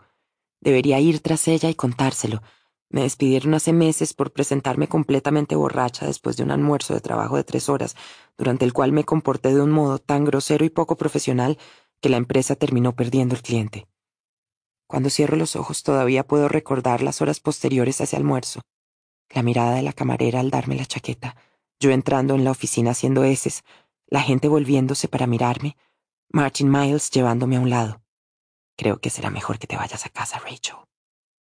Suena un trueno y tras el destello del relámpago me incorporo de golpe. ¿Qué fue lo que pensé anoche? Echo un vistazo en mi pequeño libro negro, pero no he escrito nada desde que ayer al mediodía anoté unos datos sobre Kamal. Edad, etnia, condena por violencia doméstica. Cojo un bolígrafo y tacho este último punto. En la planta baja me preparo una taza de café y enciendo el televisor. Anoche la policía celebró una rueda de prensa y ahora están emitiendo fragmentos en Sky News. El inspector Gaskill tiene mal aspecto. Se le ve pálido y demacrado y humillado. Abatido. No menciona el nombre de Kamal, solo dice que un sospechoso fue detenido e interrogado, pero que ha sido puesto en libertad sin cargos y que la investigación sigue abierta. Las cámaras enfocan entonces a Scott, que permanece en su asiento encorvado e incómodo, parpadeando bajo la luz de las cámaras y con una perceptible expresión de angustia en el rostro. Al verlo siento una punzada en el corazón. Habla en voz baja y sin levantar la mirada. Dice que todavía tiene esperanza y que a pesar de lo que diga la policía, él se aferra a la idea de que Megan volverá a casa. Sus palabras suenan huecas y falsas, pero sin verle los ojos no sé exactamente por qué. No sé si no cree realmente que vaya a regresar a casa, porque toda la fe que tenía se ha venido abajo a causa de los acontecimientos de los últimos días, o porque en realidad sabe que nunca volverá a casa. Y entonces lo recuerdo. Ayer lo llamé por teléfono. ¿Una vez? ¿Dos? Corro al piso de arriba para coger mi móvil y lo encuentro entre las sábanas. Tengo tres llamadas perdidas, una de Tom y dos de Scott. Ningún mensaje. Tom llamó anoche y también Scott la primera vez, pero más tarde, poco después de la medianoche. La segunda llamada de este ha sido esta mañana, hace unos minutos. Mi corazón se anima un poco. Estos son buenas noticias. A pesar de las acciones de su madre, a pesar de sus claras implicaciones. Muchas gracias por su ayuda. Ahora déjenos en paz. Scott todavía quiere hablar conmigo. Me necesita. Me siento momentáneamente inundada de afecto por Kathy, llena de gratitud porque haya tirado el resto del vino. He de mantener la cabeza despejada por Scott. Necesita que piense con claridad. Me doy una ducha, me visto y me preparo otra taza de café. Luego me siento en el salón con el pequeño libro negro a mi lado y llamo a Scott. Deberías habérmelo dicho, dice en cuanto descuelga. Su tono es monótono y frío. Se me hace un nudo en el estómago. Lo sabe. La sargento Riley habló conmigo después de dejar a Kamal en libertad. Él negó tener ninguna aventura con ella, y según Riley, la testigo que sugirió que había algo entre ellos era poco fiable. Se trataba de una alcohólica, tal vez incluso mentalmente inestable. No me dijo su nombre, pero si no me equivoco estaba hablando de ti. Pero no, digo, no, yo no, yo no había estado bebiendo cuando los vi. Eran las ocho y media de la mañana, como si eso quisiera decir algo. Y según las noticias encontraron pruebas, encontraron pruebas insuficientes. Y tras decir eso, cuelga. Viernes 26 de julio de 2013. Mañana. Ya no voy a mi oficina imaginaria. He dejado de hacer ver que todavía tengo trabajo. Apenas me molesto en salir de la cama. Creo que la última vez que me lavé los dientes fue el miércoles. Todavía sigo fingiendo que estoy enferma, aunque estoy segura de que no engaño a nadie. No puedo soportar la idea de levantarme de la cama, vestirme, subir al tren, ir a Londres y deambular por las calles. Cuando brilla el sol ya es duro, pero con esta lluvia resulta imposible. Hoy es el tercer día de un frío aguacero torrencial e implacable. Me cuesta dormir, y ya no se debe solo a la bebida, sino a las pesadillas. Estoy atrapada en algún lugar, y sé que alguien se acerca y hay una salida. Sé que la hay, Sé que la he visto antes, solo que no puedo encontrarla, y cuando el tipo llega no puedo gritar. Lo intento, aspiro aire y luego lo expulso, pero solo consigo emitir un sonido ronco, como si estuviera muriéndome e intentara respirar. A veces en mis pesadillas me encuentro en el paso subterráneo de Blenheim Road. La entrada está bloqueada y no puedo avanzar porque hay alguien allí, esperándome, y me despierto aterrorizada. Nunca van a encontrarla. A cada día, a cada hora que pasa, estoy más segura de ello. Pasará a ser uno de esos nombres y la suya una de esas historias, perdida, desaparecida, sin cadáver. Y Scott ya no tendrá justicia ni paz. Nunca tendrá un cadáver que llorar, nunca sabrá qué le pasó. No habrá conclusión, no podrá pasar página. Permanezco despierta pensando en ello y me duele. No puede haber mayor sufrimiento, nada puede ser más doloroso que no llegar a saber nunca qué pasó. Le he escrito. He admitido mi problema y luego he vuelto a mentirle diciéndole que lo tenía bajo control y que estaba recibiendo ayuda. Le he dicho que no soy mentalmente inestable. Ya no sé si eso es cierto o no. Le he dicho que tengo muy claro lo que vi y que ese día no había estado bebiendo. Eso al menos es cierto. No me ha contestado. Tampoco esperaba que lo hiciera. Me ha apartado de su lado, me ha repudiado. Las cosas que quería decirle ya no puedo decírselas. Tampoco escribírselas, no suenan bien. Me gustaría que supiera lo mucho que siento que mi testimonio no fuera suficiente para que la policía arrestara a Kamal. Ese sábado por la noche debería haber visto algo, debería haber tenido los ojos abiertos. Tarde. Estoy completamente empapada y aterida. Tengo las puntas de los dedos pálidas y arrugadas, y sufro las punzadas en la cabeza de una resaca que ha empezado sobre las cinco y media. Algo de esperar teniendo en cuenta que he comenzado a beber antes del mediodía. He ido a comprar otra botella, pero el cajero automático ha frustrado mis planes con una respuesta que esperaba hacía tiempo. No hay suficientes fondos en su cuenta. Después de eso he estado caminando sin rumbo bajo la lluvia durante más de una hora. Tenía para mí todo el centro peatonal de Ashbury. En un momento dado he decidido que tengo que hacer algo. Debo corregir esta situación. Ahora, empapada y casi sobria, voy a llamar a Tom. No quiero saber qué hice ni qué dije ese sábado por la noche, pero he de averiguarlo. Puede que hablar con él me refresque la memoria. Por alguna razón estoy segura de que hay algo que se me está escapando, algo vital. Puede que no sea más que un autoengaño, otro intento de demostrarme a mí misma que no soy inútil, pero quizá es real. Llevo desde el lunes intentando ponerme en contacto contigo, dice Tom cuando descuelga el teléfono. Te he llamado a la oficina, añade, y se queda callado para asegurarse de que he captado lo que acaba de decir. Ya estoy a la defensiva, avergonzada, ridiculizada. Necesito hablar contigo, digo, sobre el sábado por la noche, ese sábado por la noche. ¿De qué estás hablando? Yo necesito hablar contigo sobre el lunes, Rachel. ¿Qué demonios estabas haciendo en casa de Scott Hipwell? Eso no es importante, Tom. Sí que lo es, joder. ¿Qué estabas haciendo ahí? Es que no te das cuenta de que podría ser... Es decir, no lo sabemos con seguridad, ¿verdad? Podría haberle hecho algo, ¿no? A su esposa. Él no le ha hecho nada a su esposa, le digo con gran seguridad. No ha sido él. ¿Cómo diablos vas a saber lo que está pasando, Rachel? Yo solo... Has de creerme, pero no es eso por lo que te he llamado. Necesito hablar contigo sobre ese sábado y el mensaje que me dejaste. Estabas muy enfadado. En él decías que había asustado a Ana. Bueno, lo hiciste. Te vio caminando a trompicones por la calle y tú comenzaste a insultarla a gritos. Después de lo que había pasado la última vez con Ivy, se asustó mucho. ¿Y qué hizo entonces? ¿Hizo algo? ¿Cómo que algo? ¿Me hizo algo a mí?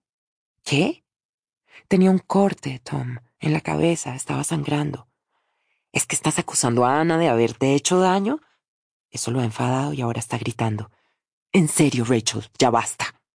En más de una ocasión he convencido a Ana para que no te denunciara a la policía, pero si sigues así, acosándonos e inventándote historias, no la estoy acusando de nada, Tom. Solo estoy intentando averiguar qué pasó. Yo no... ¿No te acuerdas? no, claro que no. Rachel nunca recuerda nada. Tom suspira cansinamente. Mira, Ana te vio. Tú estabas borracha y te mostraste agresiva con ella. Llegó a casa asustada y me lo contó, así que fui a buscarte. Tú seguías en la calle. Creo que te habías caído. Estabas muy alterada, te habías hecho un corte en la mano. No me hice nada en la mano. Bueno, tenía sangre en la mano. No sé cómo había llegado ahí. Me ofrecí a llevarte a casa, pero no querías escucharme. Estabas fuera de control. En un momento dado te marchaste caminando y yo fui a buscar el coche. Cuando regresé ya no estabas. Fui a la estación, pero no te vi. Luego di algunas vueltas. A Ana le preocupaba mucho que estuvieras rondando por ahí. Temía que regresaras e intentaras meterte en casa. Yo estaba preocupado por si te caías o te metías en problemas. Conduje hasta Ashbury y llamé a tu casa pero no estabas ahí. Luego te llamé al móvil un par de veces y te dejé un mensaje, y sí, estaba enfadado. A esas alturas estaba realmente cabreado. Lo siento, Tom, digo. Lo siento de verdad. Ya lo sé, afirma él. Siempre lo sientes. Has dicho que le grité a Ana. Señalo, encogiéndome al pensar en ello. ¿Qué le dije? No lo sé, dice. ¿Quieres que se lo pregunte? Tal vez te gustaría tener una charla con ella al respecto. Tom, Honestamente, ¿qué más da ahora? ¿Viste a Megan Hipple esa noche? No. Ahora suena preocupado. ¿Por qué? ¿Tú sí? No le hiciste nada, ¿verdad? No, claro que no. Se queda un momento callado. Entonces, ¿por qué me lo preguntas? Rachel, si sabes algo. No sé nada, digo. No vi nada. Entonces, ¿por qué estabas el lunes en casa de los Hipple? Por favor, dímelo. Así podré tranquilizar a Ana. Está preocupada.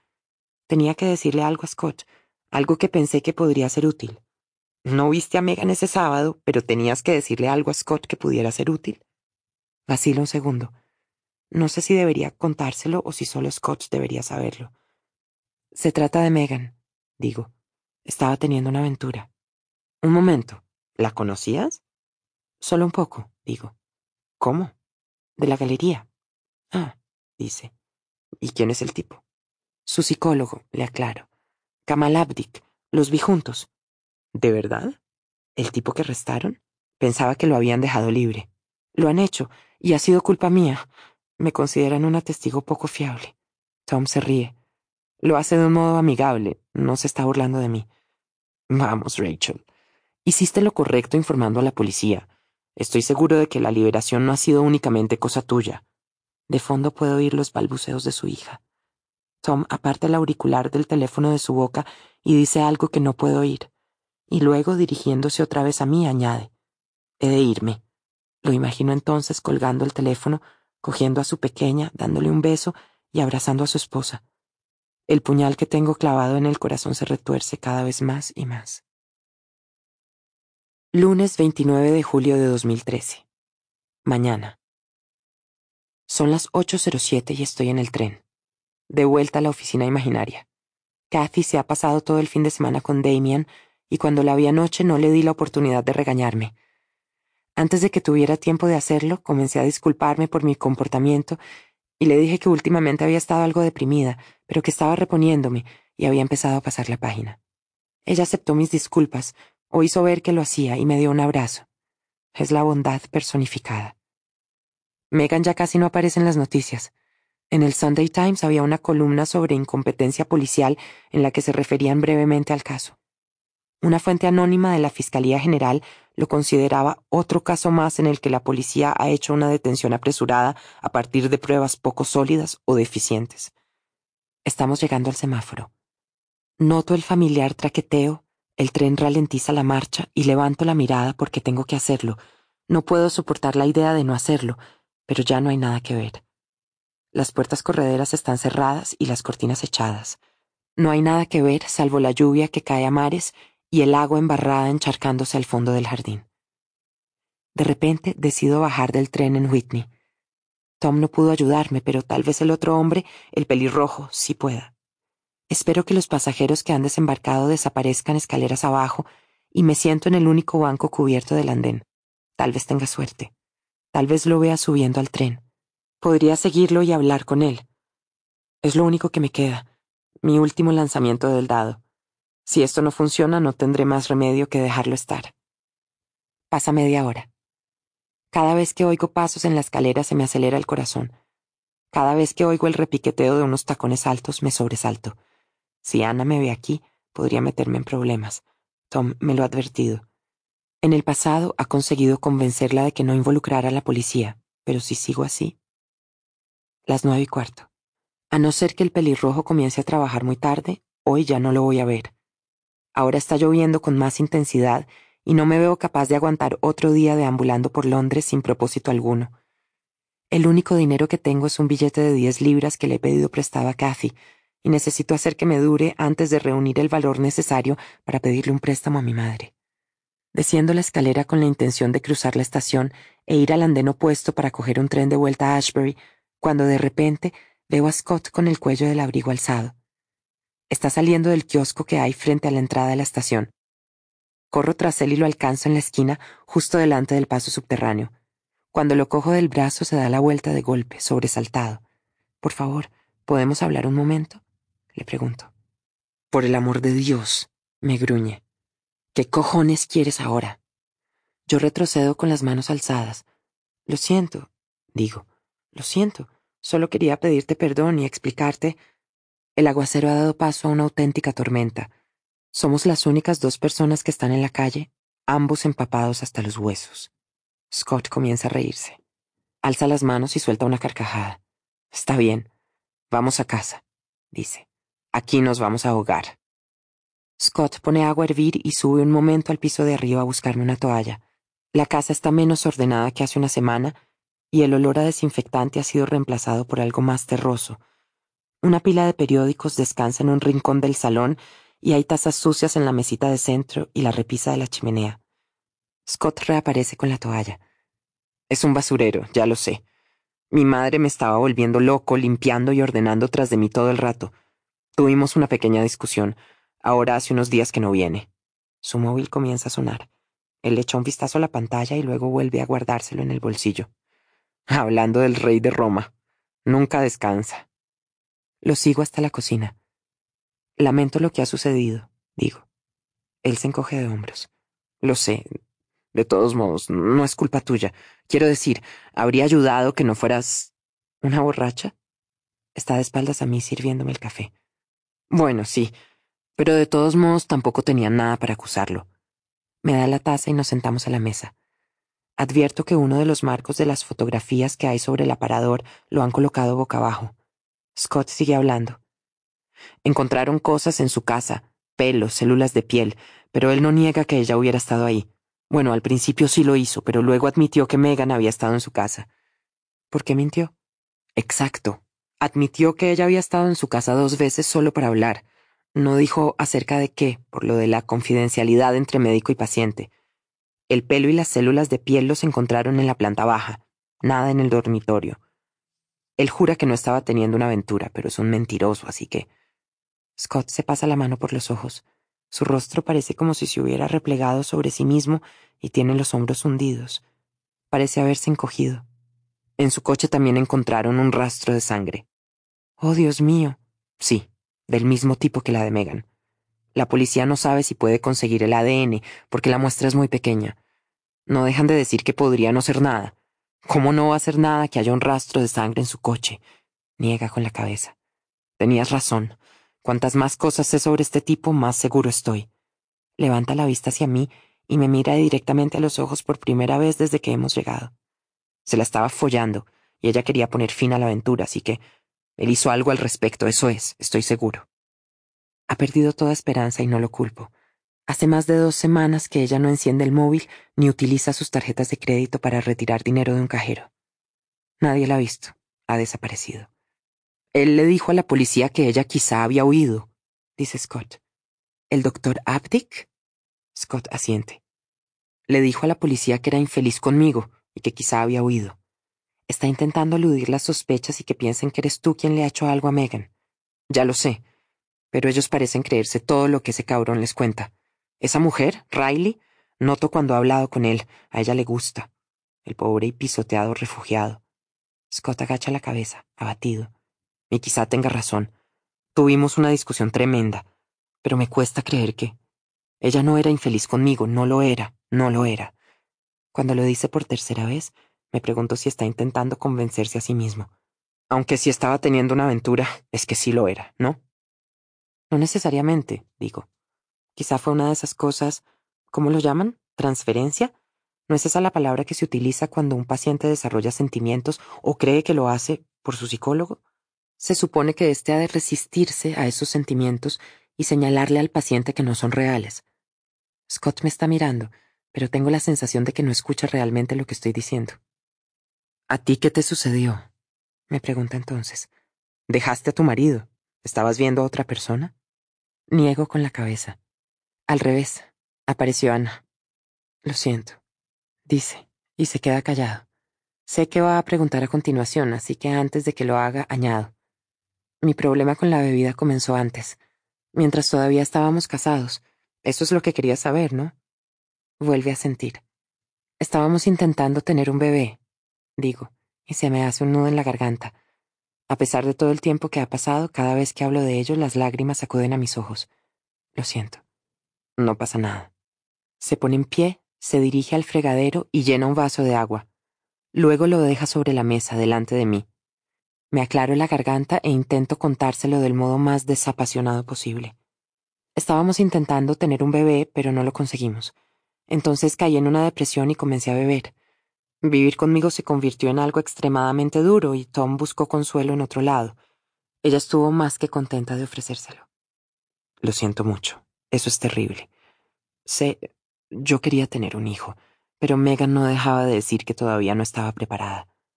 Ahora es él quien se seca las lágrimas. Es una de esas cosas. A veces discutíamos por ello. ¿Era eso sobre lo que discutisteis el día que ella se marchó? Él suspira y se pone en pie de golpe, empujando la silla hacia atrás. No, dice alejándose. Fue por otra cosa. Tarde. Cuando llego a casa, Kathy está esperándome en la cocina mientras bebe un vaso de agua con cara de pocos amigos. ¿Has tenido un buen día en la oficina? me pregunta y frunce los labios. Se ha enterado. Kathy, Damien tenía una reunión cerca de Houston. Al salir se ha encontrado con Martin Miles. Como recordarás, se conocen un poco de cuando Damien trabajaba en Lane Fund Management. Martin se encargaba de las relaciones públicas de esa empresa. Kathy, alza la mano y da otro trago a su vaso de agua. Hace meses que no trabajas ahí. ¿Sabes lo idiota que me siento? ¿Lo idiota que se ha sentido Damien? Por favor, por favor, dime que tienes otro trabajo y que no me lo habías dicho. Por favor, dime que no has estado haciendo ver que ibas a trabajar y que no me has estado mintiendo día tras día durante todo este tiempo. No sabía cómo decírtelo. ¿No sabías cómo decírmelo? ¿Qué tal, Kathy? Me han echado por ir a trabajar borracha. ¿Qué te parece eso? Me encojo y ella suaviza la expresión. Lo siento, pero honestamente, Rachel, es demasiado buena. ¿Se puede saber qué has estado haciendo? ¿A dónde ibas? ¿Qué hacías todo el día? Paseo, voy a la biblioteca. A veces. ¿Vas al pub? A veces, pero. ¿Por qué no me lo contaste? Se acerca a mí y coloca las manos en mis hombros. Deberías haberlo hecho. Estaba avergonzada, digo, y comienzo a llorar. Es lamentable y patético, pero no puedo dejar de llorar. Sollozo y sollozo, y la pobre Katy me abraza y me acaricia el pelo mientras me dice que saldré de esta y que todo irá bien. Me siento muy desdichada y me odio a mí misma más de lo que nunca he hecho. Más tarde, sentada en el sofá y tomando té con Kathy, ella me dice lo que voy a hacer.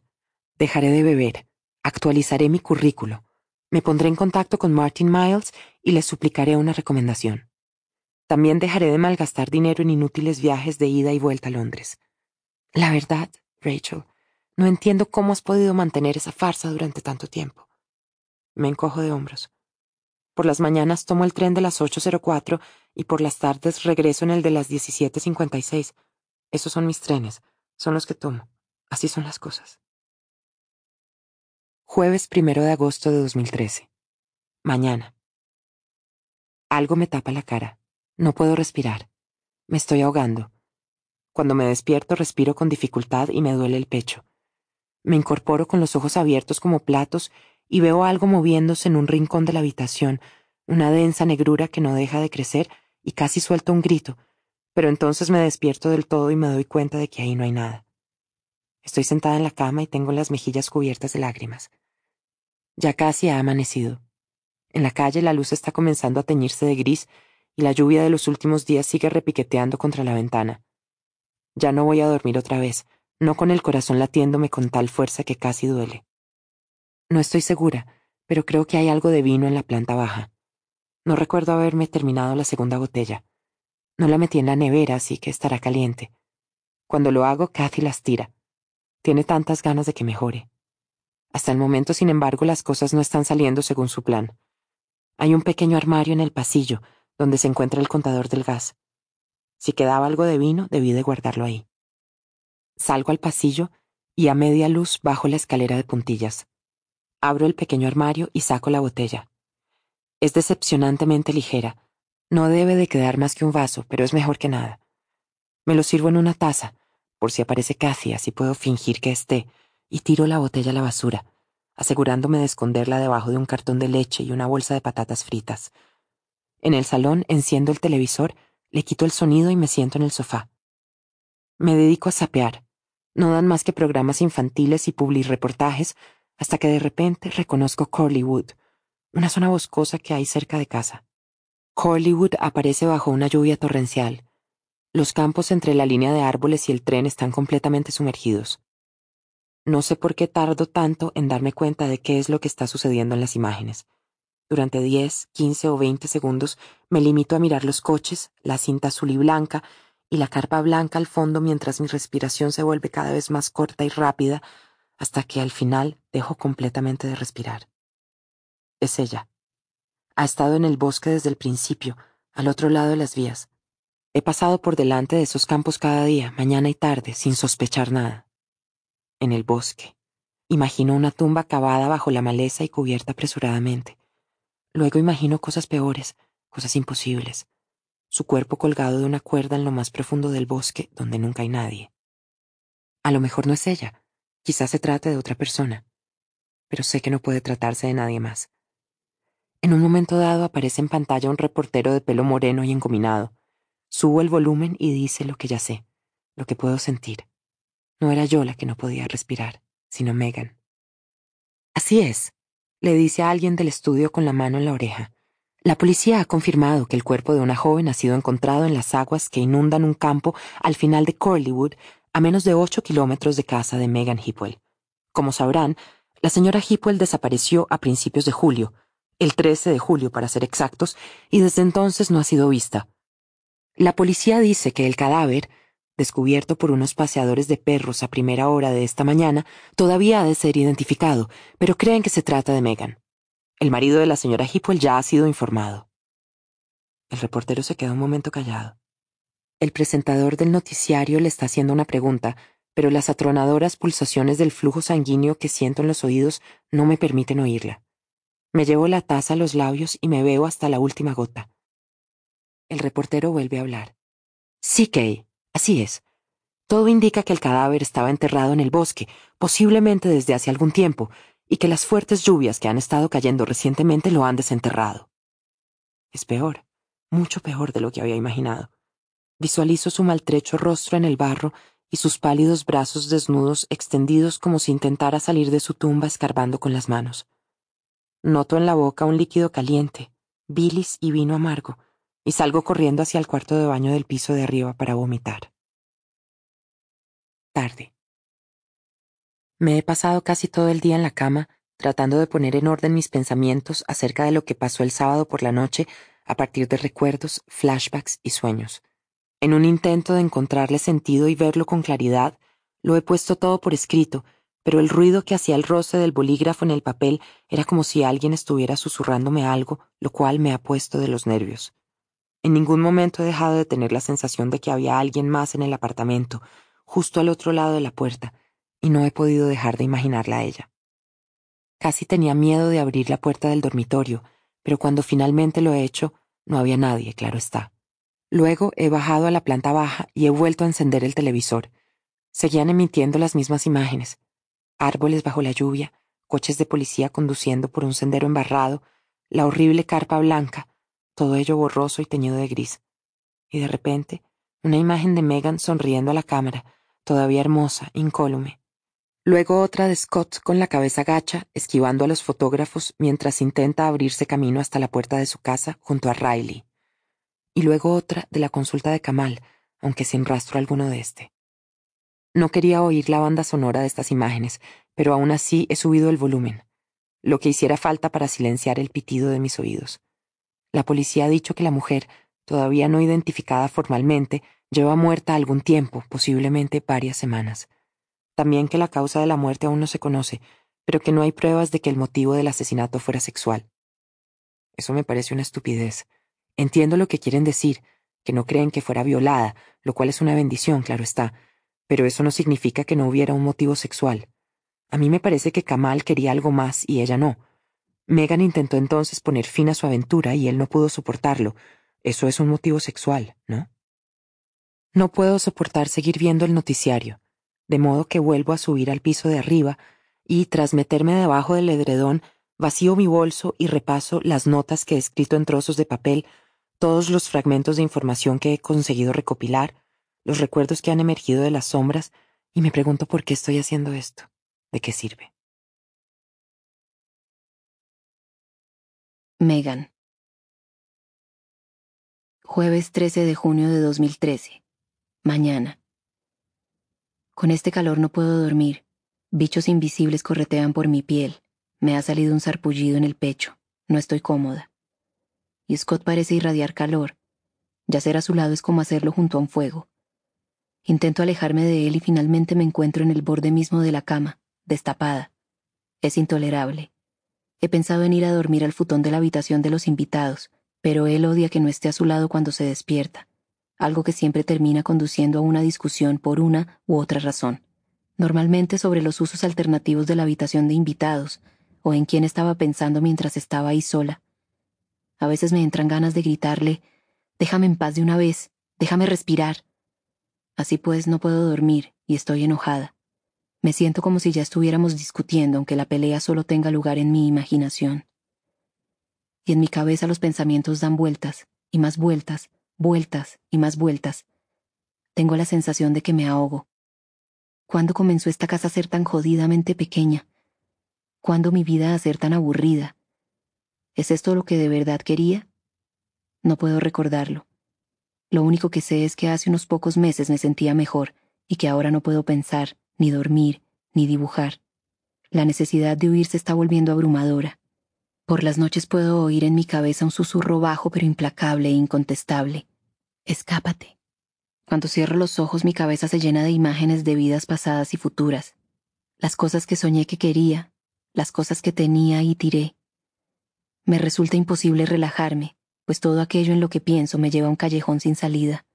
La galería cerrada, las casas en esta calle, las agobiantes atenciones de las tediosas mujeres de Pilates o las vías al final del jardín con sus trenes, siempre llevando a otras personas a otros lugares, recordándome una y otra vez, una docena de veces al día, que yo permanezco inmóvil.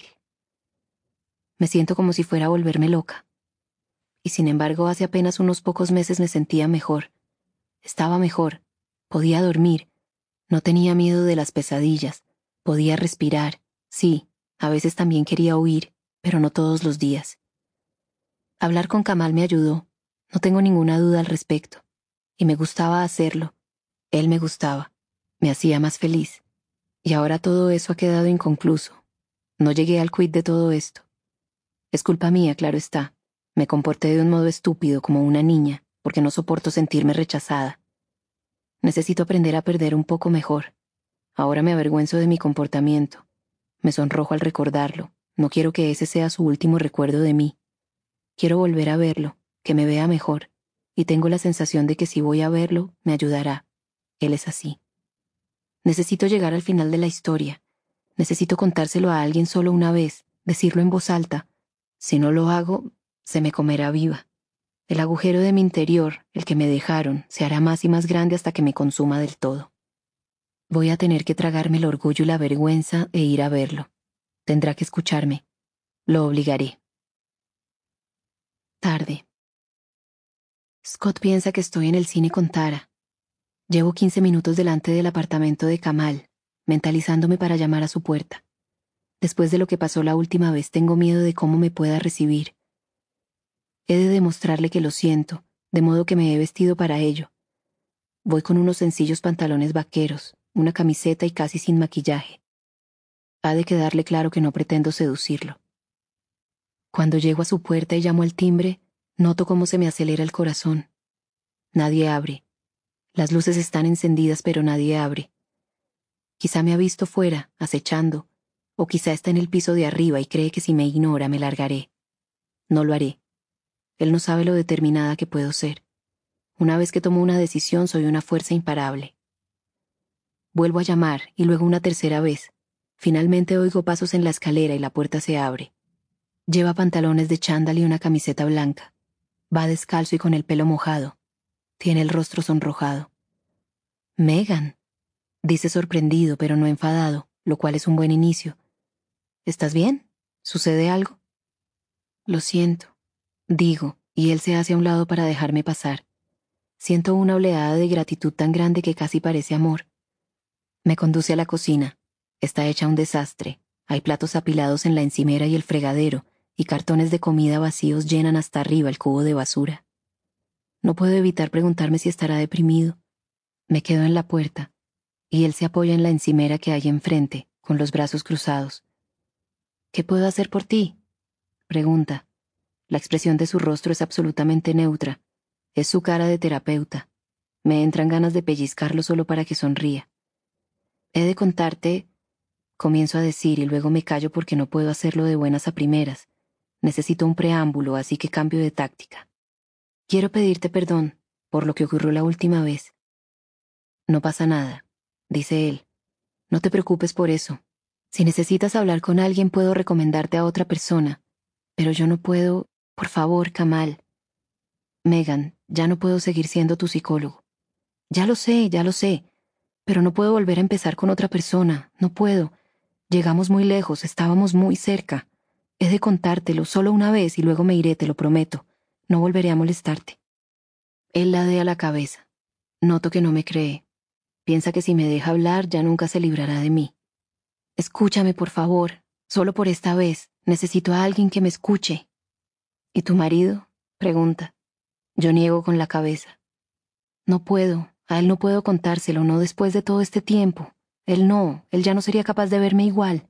Para él pasaría a ser otra persona, no sabría cómo perdonarme. Por favor, Kamal, si no escupo el veneno no conseguiré volver a dormir. Te lo pido como un amigo, no como psicólogo. Por favor, escúchame. Cuando deja caer los hombros y comienza a darse la vuelta, pienso que todo ha terminado y se me hunde el corazón. Entonces abre un armario de la cocina y saca dos vasos. Como amigo, entonces, ¿quieres un poco de vino? Me lleva al salón tenuemente iluminado por lámparas convencionales. Tiene el mismo aire de dejadez doméstica que la cocina nos sentamos en extremos opuestos de una mesa de centro de cristal llena de papeles, revistas y menús de comida para llevar. Mis manos se aferran al vaso de vino. Le doy un sorbo. Es tinto pero está frío y amargo. Le doy otro sorbo. Kamal está esperando a que comience a hablar, pero es duro, más de lo que esperaba. He guardado este secreto durante mucho tiempo. Una década, más de un tercio de mi vida. No es tan fácil compartirlo. Sé que he de empezar a hablar, si no lo hago ahora, puede que no llegue a tener nunca el valor de decir las palabras en voz alta. Podrían quedarse atascadas en la garganta y ahogarme mientras duermo. Cuando dejé Ipswich, me mudé con Mac a su casa de campo en las afueras de Holcomb, al final de un camino. Esto ya te lo he contado, ¿no?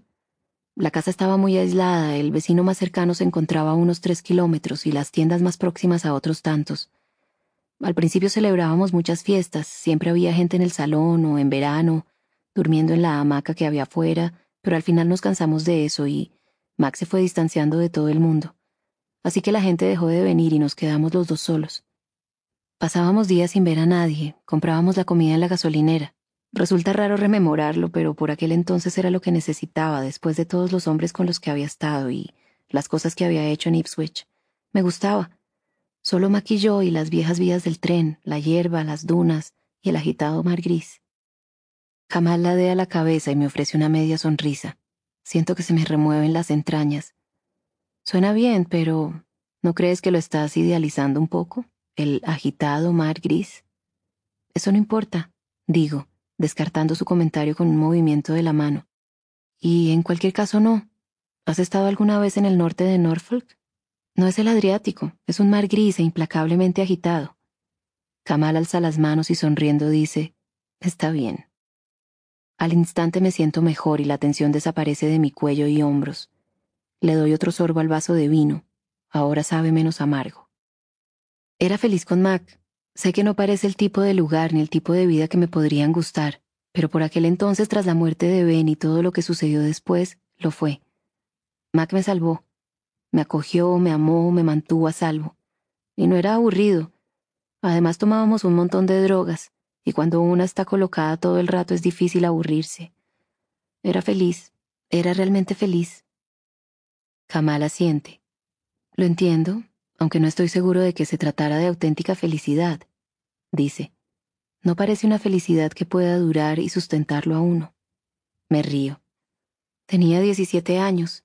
Estaba con un hombre que me excitaba, que me adoraba. Me había marchado de casa de mis padres. Había abandonado una casa en la que todo, absolutamente todo, me recordaba a mi hermano muerto. No necesitaba que la felicidad durara o me sustentara. Solo la necesitaba para entonces. ¿Y qué pasó? De repente es como si el salón se oscureciera. Aquí está, hemos llegado a lo que nunca cuento. Me quedé embarazada. Él asiente y se queda a la espera de que continúe. A una parte de mí le gustaría que me interrumpiera y me hiciera más preguntas, pero no lo hace. Se limita a esperar. El salón se vuelve todavía más oscuro. Ya era demasiado tarde cuando pensé en librarme de ello, de ella, es lo que habría hecho de no haber sido tan estúpida, tan inconsciente. Lo cierto es que no queríamos tener una hija, ninguno de los dos. Kamal se pone en pie, va a la cocina y regresa con un rollo de papel de cocina para que me seque los ojos. Tarda un poco en continuar. Kamal permanece sentado igual que en nuestras sesiones, mirándome directamente a los ojos, con las manos entrelazadas en el regazo, paciente, inmóvil. Esa quietud, esa pasividad, debe de requerir un autocontrol increíble, debe de ser agotadora. Me tiemblan las piernas. Es como si los hilos de un marionetista tiraran de mis rodillas. Para detener el temblor me pongo en pie, voy hasta la puerta de la cocina y luego vuelvo al sillón frotándome las palmas de las manos. Los dos éramos estúpidos, digo a continuación. No queríamos reconocer lo que estaba pasando. Nos limitamos a seguir adelante como si nada. No fui a ver a ningún médico, no comía los alimentos adecuados ni tomaba suplementos. No hice ninguna de las cosas que se supone que se deben hacer. Seguimos viviendo nuestras vidas sin admitir siquiera que algo había cambiado. Yo comencé a engordar, me volví más lenta y estaba más cansada. Ambos estábamos irritables y nos peleábamos todo el rato, pero nada cambió hasta que ella llegó. Kamal deja que llore. Mientras lo hago, viene hasta el sillón que hay junto al mío y se sienta. Sus rodillas casi tocan mi muslo. Se inclina hacia adelante. No me toca, pero nuestros cuerpos están cerca y puedo oler su fragancia limpia en medio de este sucio salón penetrante y astringente. Mi voz es ahora un mero susurro. Me resulta extraño estar contando todo esto en voz alta. La tuve en casa. Prosigo. Fue una estupidez, pero por aquel entonces sentía cierta aprensión por los hospitales porque la última vez que había estado en uno fue cuando murió Ben. Además no me había hecho ninguna ecografía y durante el embarazo había estado fumando y bebiendo un poco, no tenía ganas de sermones ni de vérmelas con médicos. Creo que hasta el último momento no tuve la sensación de que mi embarazo fuera real. No terminaba de creerme que fuera a pasar realmente. Mac tenía una amiga que era enfermera o que había estudiado enfermería o algo así. Vino a casa y la cosa fue bien, no fue tan terrible. Es decir, fue horrible, doloroso y aterrador, claro está, pero al final llegó ella. Era muy pequeña. No recuerdo exactamente cuánto pesó. Eso es terrible, ¿no? Kamal no se mueve ni dice nada. Era adorable. Tenía los ojos oscuros y el pelo rubio, no lloraba mucho y desde el principio dormía bien. Era buena. Era una buena niña. Tengo que parar un momento. Esperaba que sería todo muy duro, pero no lo era. Ha oscurecido todavía más. Estoy segura de ello, pero levanto la mirada y Kamal está ahí, mirándome a los ojos, con una expresión suave. Me está escuchando. Quiere que se lo cuente. Tengo la boca seca, así que doy otro sorbo al vaso de vino. Al tragar me duele la garganta. La llamamos Elizabeth. Libby. Me resulta muy raro pronunciar su nombre en voz alta después de tanto tiempo. Libby, repito disfrutando de la sensación de pronunciar su nombre, Quiero decirlo una y otra vez. Finalmente Kamal toma mi mano entre las suyas. Puedo sentir su pulgar en mi muñeca, en mi pulso. Un día Mac y yo tuvimos una pelea, no recuerdo por qué. Sucedía de vez en cuando. Una pequeña discusión desembocaba en una gran pelea. No llegábamos a las manos ni nada de eso, pero nos gritábamos y yo amenazaba con marcharme, o él se largaba y no lo veía en un par de días. Era la primera vez que eso sucedía desde que ella había nacido la primera vez que Max se largaba y me dejaba sola. Livia apenas tenía unos meses. El tejado tenía goteras. Recuerdo el sonido del agua al caer en los cubos que había en la cocina. Hacía mucho frío, soplaba viento del mar y llevaba días lloviendo. Intenté encender la chimenea del salón, pero se apagaba una y otra vez. Yo estaba muy cansada. Me puse a beber para entrar en calor, pero no parecía funcionar, así que decidí darme un baño con Libby. Una vez en la bañera, me la llevé al pecho y coloqué su cabeza justo debajo de mi barbilla. El salón se vuelve cada vez más y más oscuro hasta que estoy de nuevo ahí, tumbada en el agua, con el cuerpo de la pequeña pegado al mío y una vela parpadeando a mi espalda. Sumergida en el agua caliente puedo oír su titileo y oler su cera. Estoy agotada. Y de repente la vela se apaga y comienzo a tener frío, mucho frío. Me castañetean los dientes y todo mi cuerpo tirita. Tengo la sensación de que toda la casa lo hace, el viento aúlla al acariciar las tejas del tejado. Me quedé dormida. Digo, y luego ya no puedo decir nada más, porque vuelvo a sentir su cuerpo. Ya no está en mi pecho, sino entre mi brazo y la pared de la bañera, boca abajo en el agua. Por un momento ni Kamal ni yo nos movemos. Me siento incapaz de levantar la mirada, pero cuando lo hago él no se aparta. No dice una palabra. Me rodea el hombro con el brazo, me atrae hacia sí y coloca mi rostro contra su pecho. Respiro hondo y espero sentirme distinta, más ligera, mejor o peor ahora que hay otra persona que lo sabe. Me siento aliviada, creo, porque sé por su reacción que he hecho lo correcto.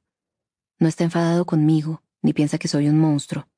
Aquí, con él, estoy completamente a salvo. No sé cuánto tiempo paso en sus brazos, aunque cuando finalmente recobro la compostura mi móvil está sonando.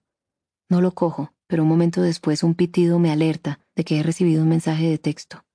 Es de Scott. ¿Dónde estás? Unos segundos después el teléfono vuelve a sonar. Esta vez es Tara. Me deshago del brazo de Kamal y contesto.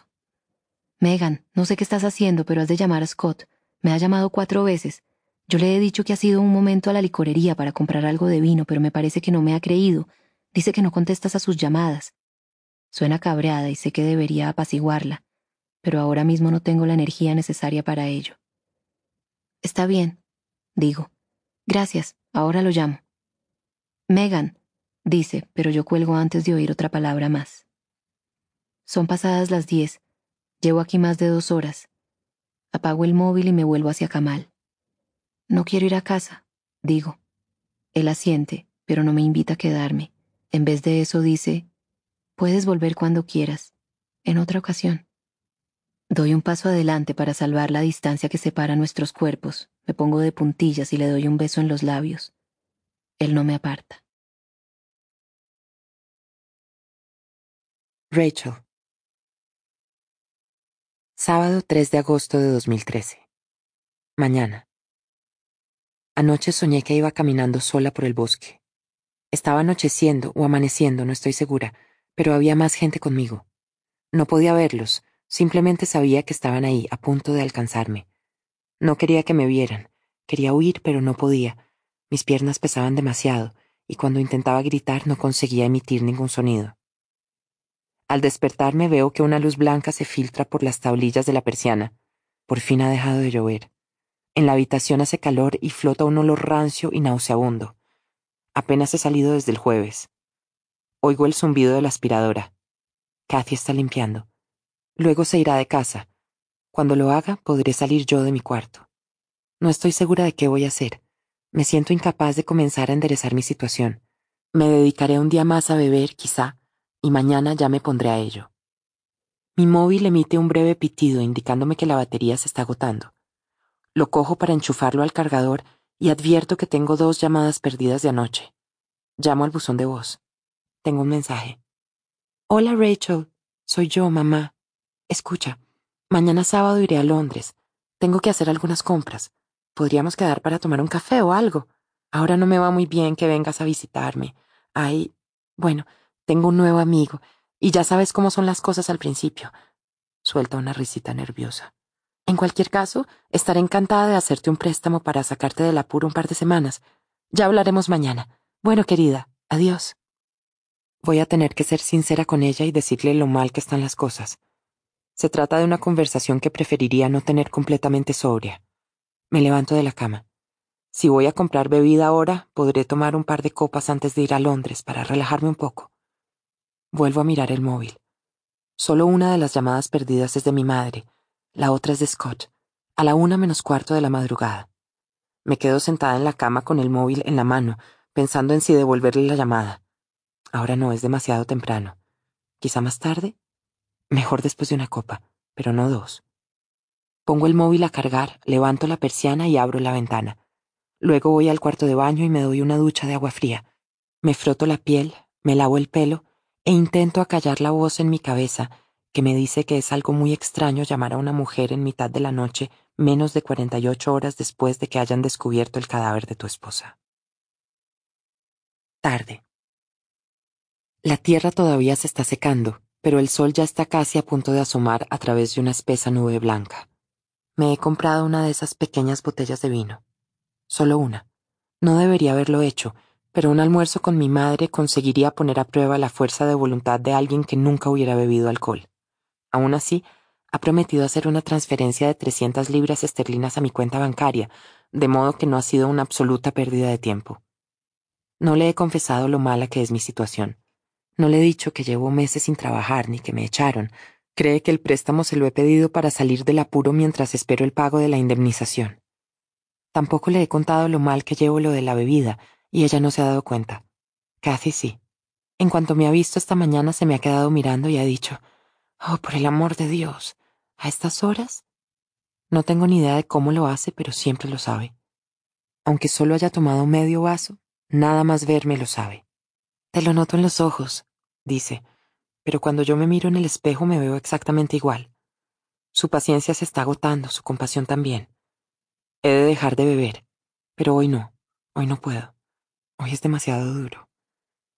Debería haber estado preparada para ello, debería haberlo esperado, pero por alguna razón no ha sido así. Al subir al tren, ella estaba en todas partes. Su rostro aparecía en las portadas de todos los periódicos.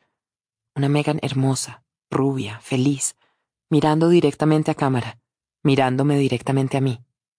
Alguien había dejado en el tren su ejemplar de The Times, así que la noticia la he leído ahí. La identificación formal la hicieron anoche, la autopsia la realizarán hoy. Según las declaraciones de un portavoz de la policía, la causa de la muerte de la señora Hipwell puede ser difícil de establecer, porque su cuerpo ha estado en el exterior durante algún tiempo y ha permanecido sumergido varios días. Es horrible pensar en ello con su fotografía delante. Veo el aspecto que tenía entonces e imagino el que tiene ahora. Hay una breve mención al arresto y posterior puesta en libertad de Kamal y unas declaraciones del inspector Gaskill según las cuales hay varias líneas de investigación, lo cual supongo que significa que no tiene ninguna pista. Cierro el periódico y lo dejo a mis pies en el suelo. No soporto seguir viéndola durante más tiempo. No quiero leer esas palabras desesperanzadas y vacías. Apoyo la cabeza en el cristal de la ventanilla. Pronto pasaremos por delante del número 23. Echo un vistazo, pero a este lado de las vías estamos demasiado lejos para ver bien algo. No dejo de pensar en el día que vi a Kamal, en el modo en que él la besaba, en lo enojada que me puse y en las ganas que me entraron de encararme con ella. ¿Qué habría pasado si lo hubiera hecho? ¿Qué habría pasado si hubiera ido a su casa, hubiera llamado a la puerta y le hubiera preguntado qué diantre pensaba que estaba haciendo? Todavía estaría aquí, en la terraza. Cierro los ojos. En Northcote alguien sube al tren y se sienta a mi lado. No abro los ojos para ver quién es, pero me parece extraño, pues el tren va medio vacío. Se me eriza el vello de la nuca. Por debajo del olor a tabaco, percibo una loción para después del afeitado y sé que he olido esa fragancia antes. Hola. Me vuelvo y reconozco al hombre pelirrojo, el de la estación, el de aquel sábado. Él sonríe y me ofrece la mano para que se la estreche. Estoy tan sorprendida que lo hago. La palma de su mano es dura y callosa. ¿Me recuerda? Sí, digo, asintiendo mientras lo hago. Sí, hace unas semanas en la estación.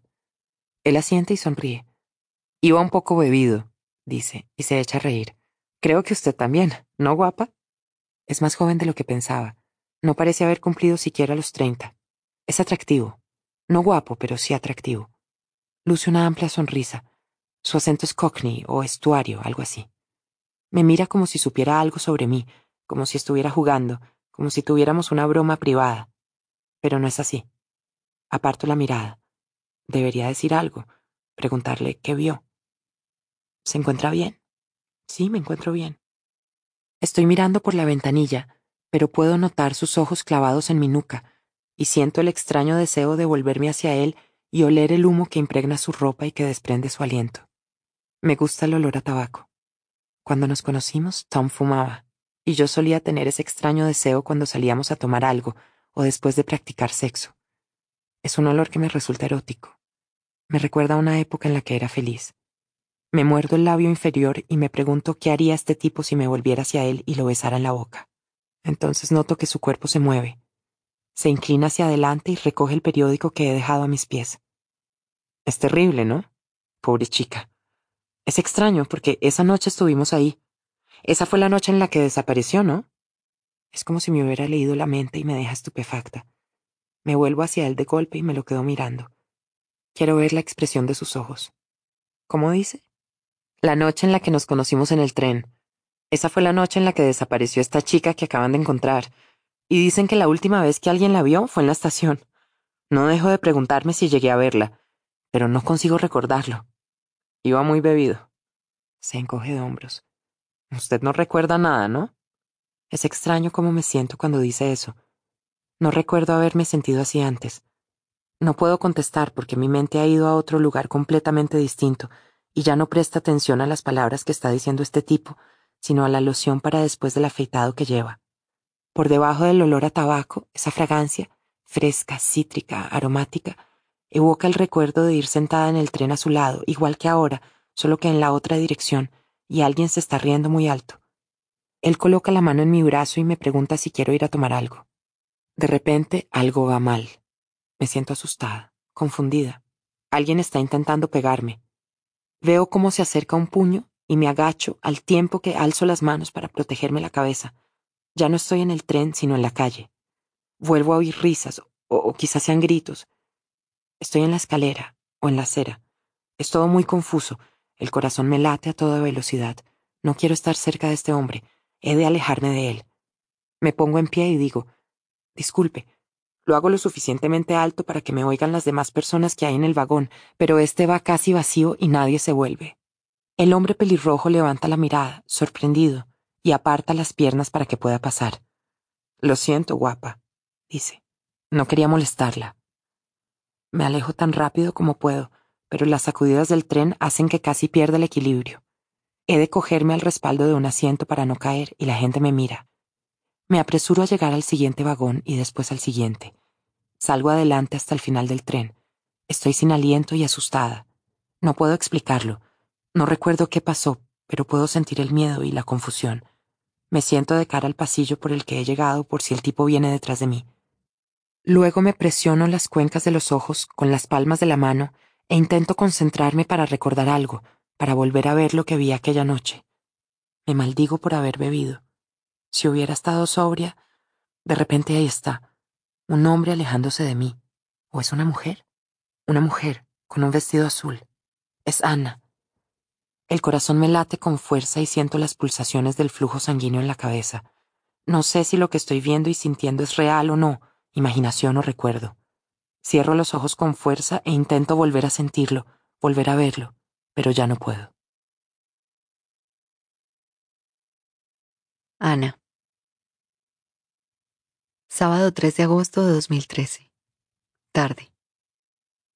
Tom ha quedado con algunos de sus amigos del ejército para tomar algo, y Ivy está echándose una siesta mientras yo permanezco sentada en la cocina, con las puertas y las ventanas cerradas a pesar del calor. La lluvia de los últimos días por fin ha terminado, y con todo cerrado la temperatura vuelve a ser asfixiante. Estoy aburrida, no sé qué hacer. Me gustaría ir de compras y gastar algo de dinero en mí misma, pero con Ivy es imposible. Se estresa y se vuelve irritable. De modo que me he quedado en casa. No puedo ver la televisión ni abrir un periódico. No quiero saber nada al respecto. No quiero ver el rostro de Megan. No quiero pensar en ello.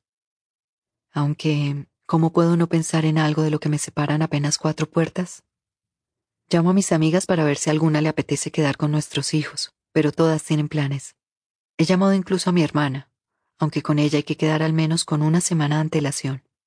En cualquier caso, ha dicho que estaba demasiado resacosa para estar con Ivy.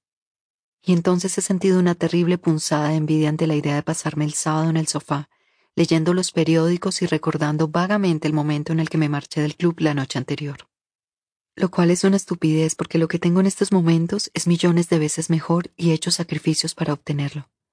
Ahora solo necesito protegerlo. De modo que permanezco en mi calurosa casa intentando no pensar en Megan. Trato de no pensar en ella y me sobresalto cada vez que oigo un ruido o una sombra que pasa por delante de la ventana. Es intolerable. No puedo dejar de pensar en el hecho de que Rachel estuviera aquí la noche en la que Megan desapareció, deambulando por las calles completamente borracha, y que de repente se esfumara. Tom la estuvo buscando durante horas pero no la encontró. No puedo dejar de preguntarme qué debió de hacer. No hay conexión alguna entre Rachel y Megan Hipwell. Hablé con la gente de policía, la sargento Riley, después de ver a Rachel en casa de los Hipwell y me dijo que no había nada de qué preocuparse. No es más que una mirona solitaria y un poco desesperada, me dijo. Solo quiere verse involucrada en algo. Probablemente tiene razón pero entonces pienso en la vez que entró en casa e intentó llevarse a mi niña, y recuerdo el pánico que sentí cuando la vi con Ivy junto a la cerca. O pienso en esa horrible y aterradora sonrisita con la que me miró cuando la vi salir de casa de los Hipwell. La sargento Riley no sabe lo peligrosa que puede ser Rachel. Rachel. Domingo 4 de agosto de 2013. Mañana. La pesadilla que me despierta esta mañana es distinta. En ella he hecho algo malo, pero no sé de qué se trata. Lo único que sé es que ya no puedo arreglarlo. Lo único que sé es que Tom me odia, que ya no me habla, y le ha contado a todo el mundo lo que he hecho, así que ahora todos se han vuelto en mi contra, viejos colegas, amigos o incluso mi madre. Me miran con repulsión y desprecio y nadie me quiere escuchar ni me deja decirle lo mucho que lo lamento. Me siento fatal y desesperadamente culpable, pero no sé bien qué es lo que he hecho. Cuando me despierto pienso que el sueño debe tener su origen en algún recuerdo viejo, alguna transgresión antigua, pero ahora no importa cuál. Ayer, al bajar del tren, me quedé en la estación de Ashbury unos quince o veinte minutos. Quería comprobar si el tipo pelirrojo bajaba del tren conmigo, pero no conseguí verlo por ninguna parte. A pesar de eso, en ningún momento dejé de tener la sensación de que estaba escondido en algún lugar, esperando a que me marchara finalmente a casa para seguirme. Pensé entonces en lo mucho que me gustaría poder ir corriendo a casa y que Tom estuviera esperándome. Me gustaría tener a alguien que me estuviera esperando. De camino a casa pasé por la licorería. Cuando llegué a casa no había nadie, pero daba la sensación de que acababan de dejarla vacía, como si Cathy hubiera salido hacía un momento. Sin embargo, según la nota que me había dejado en la encimera, se había ido a Henley a almorzar con Damien, y no regresaría hasta el domingo por la noche. Inquieta y preocupada, recorrí entonces la casa de habitación en habitación, revisando todas las cosas y volviéndolas a dejar en su sitio. Había algo extraño, pero finalmente decidí que solo eran imaginaciones mías. Aún así, el silencio no dejaba de resonar en mis oídos, como si de un murmullo de voces se tratara, de modo que me serví un vaso de vino y luego otro y luego otro, y al final llamé a Scott. Me saltó directamente el buzón de voz. Un mensaje de otra vida, la voz de un hombre ocupado, seguro de sí mismo y con una hermosa esposa en casa. Volví a llamar al cabo de unos pocos minutos. Esta vez descolgó, pero no dijo nada. ¿Hola? ¿Quién es? Soy Rachel, anuncié. Rachel Watson. Ah. De fondo se podía oír ruidos, voces, una mujer. Su madre, quizá. Yo tenía una llamada perdida tuya, afirmé. No, no. ¿Te llamé? Oh, vaya, sería por error. Parecía nervioso. No, déjalo ahí, pidió, y tardé un momento en darme cuenta de que no se dirigía a mí. Lo siento, dije. Sí. Su tono de voz era monótono y frío. Lo siento mucho. Gracias. ¿Querías... ¿Querías hablar conmigo? No, debí de llamarte por error, señaló, esta vez con más convicción. Oh, podía notar que tenía ganas de colgar. Sabía que debía dejarlo con su familia y su dolor. Sabía que debía hacerlo, pero no lo hice. ¿Conoces a Ana? le pregunté. ¿Ana Watson? ¿Quién? ¿Te refieres a la esposa de tu ex? Sí.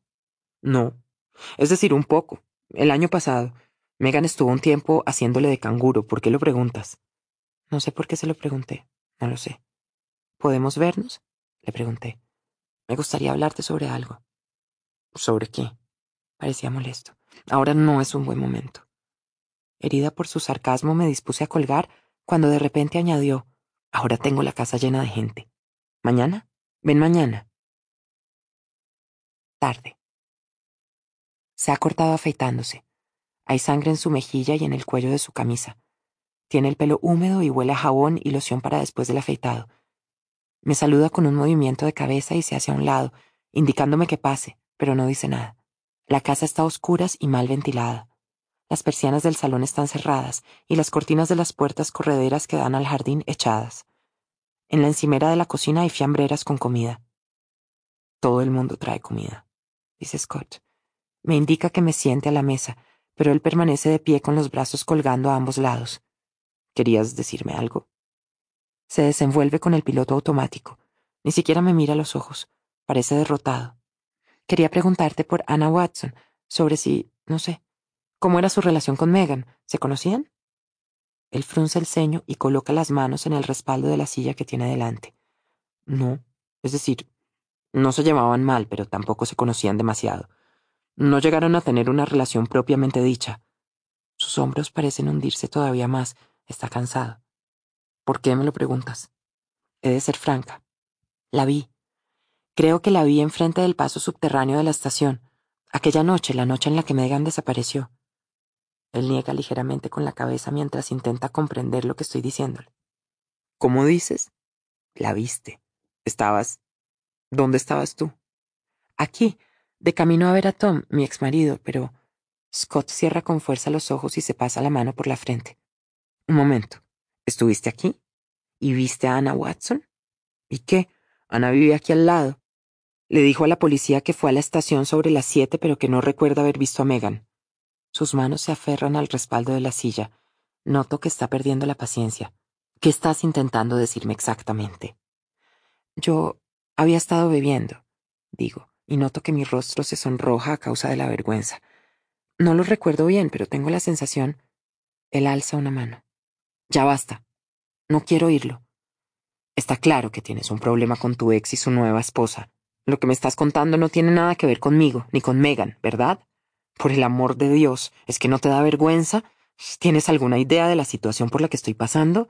¿Sabes que esta mañana la policía me ha interrogado? Está presionando la silla hacia abajo con tanta fuerza que temo que se vaya a romper y me preparo para el inminente crujido. ¿Y ahora me vienes con esta mierda? Lamento que tu vida sea un completo desastre, pero créeme, comparada con la mía es un picnic, así que si no te importa. Con un movimiento de cabeza me señala la puerta de entrada. Me pongo en pie. Me siento estúpida y ridícula, también avergonzada. Solo quería ayudarte, quería... No puedes. ¿De acuerdo? No puedes ayudarme. Nadie puede hacerlo. Mi esposa está muerta y la policía cree que yo la he matado. Su voz es cada vez más alta, y en sus mejillas aparecen unas motas de color. Creen que yo la he matado. Pero Kamal Abdik, Arroja la silla contra la pared de la cocina con tanta fuerza que una de las patas se hace añicos. Yo retrocedo un salto, pero Scott apenas se mueve. Vuelve a tener las manos en los costados, ahora con los puños cerrados. Las venas se le marcan bajo la piel. Kamal Abdik ya no es sospechoso, dice entre dientes. Su tono es uniforme, pero está haciendo todo lo posible para contenerse. Aún así puedo notar la rabia que irradia. Quiero dirigirme hacia la puerta de entrada, pero él está en medio, bloqueándome el paso y tapando la escasa luz que entra en el salón. ¿Sabes lo que ha estado diciendo Kamal? Me pregunta al tiempo que se vuelve para recoger la silla. Obviamente no lo sé. Sin embargo, una vez más me doy cuenta de que en realidad no está hablando conmigo. Tiene un montón de historias. Dice que Megan era infeliz y que yo era un marido celoso y controlador, un... ¿cómo era? Abusador emocional. Pronuncia las palabras con rabia. Dice que Megan me tenía miedo. Pero él... Y no es el único.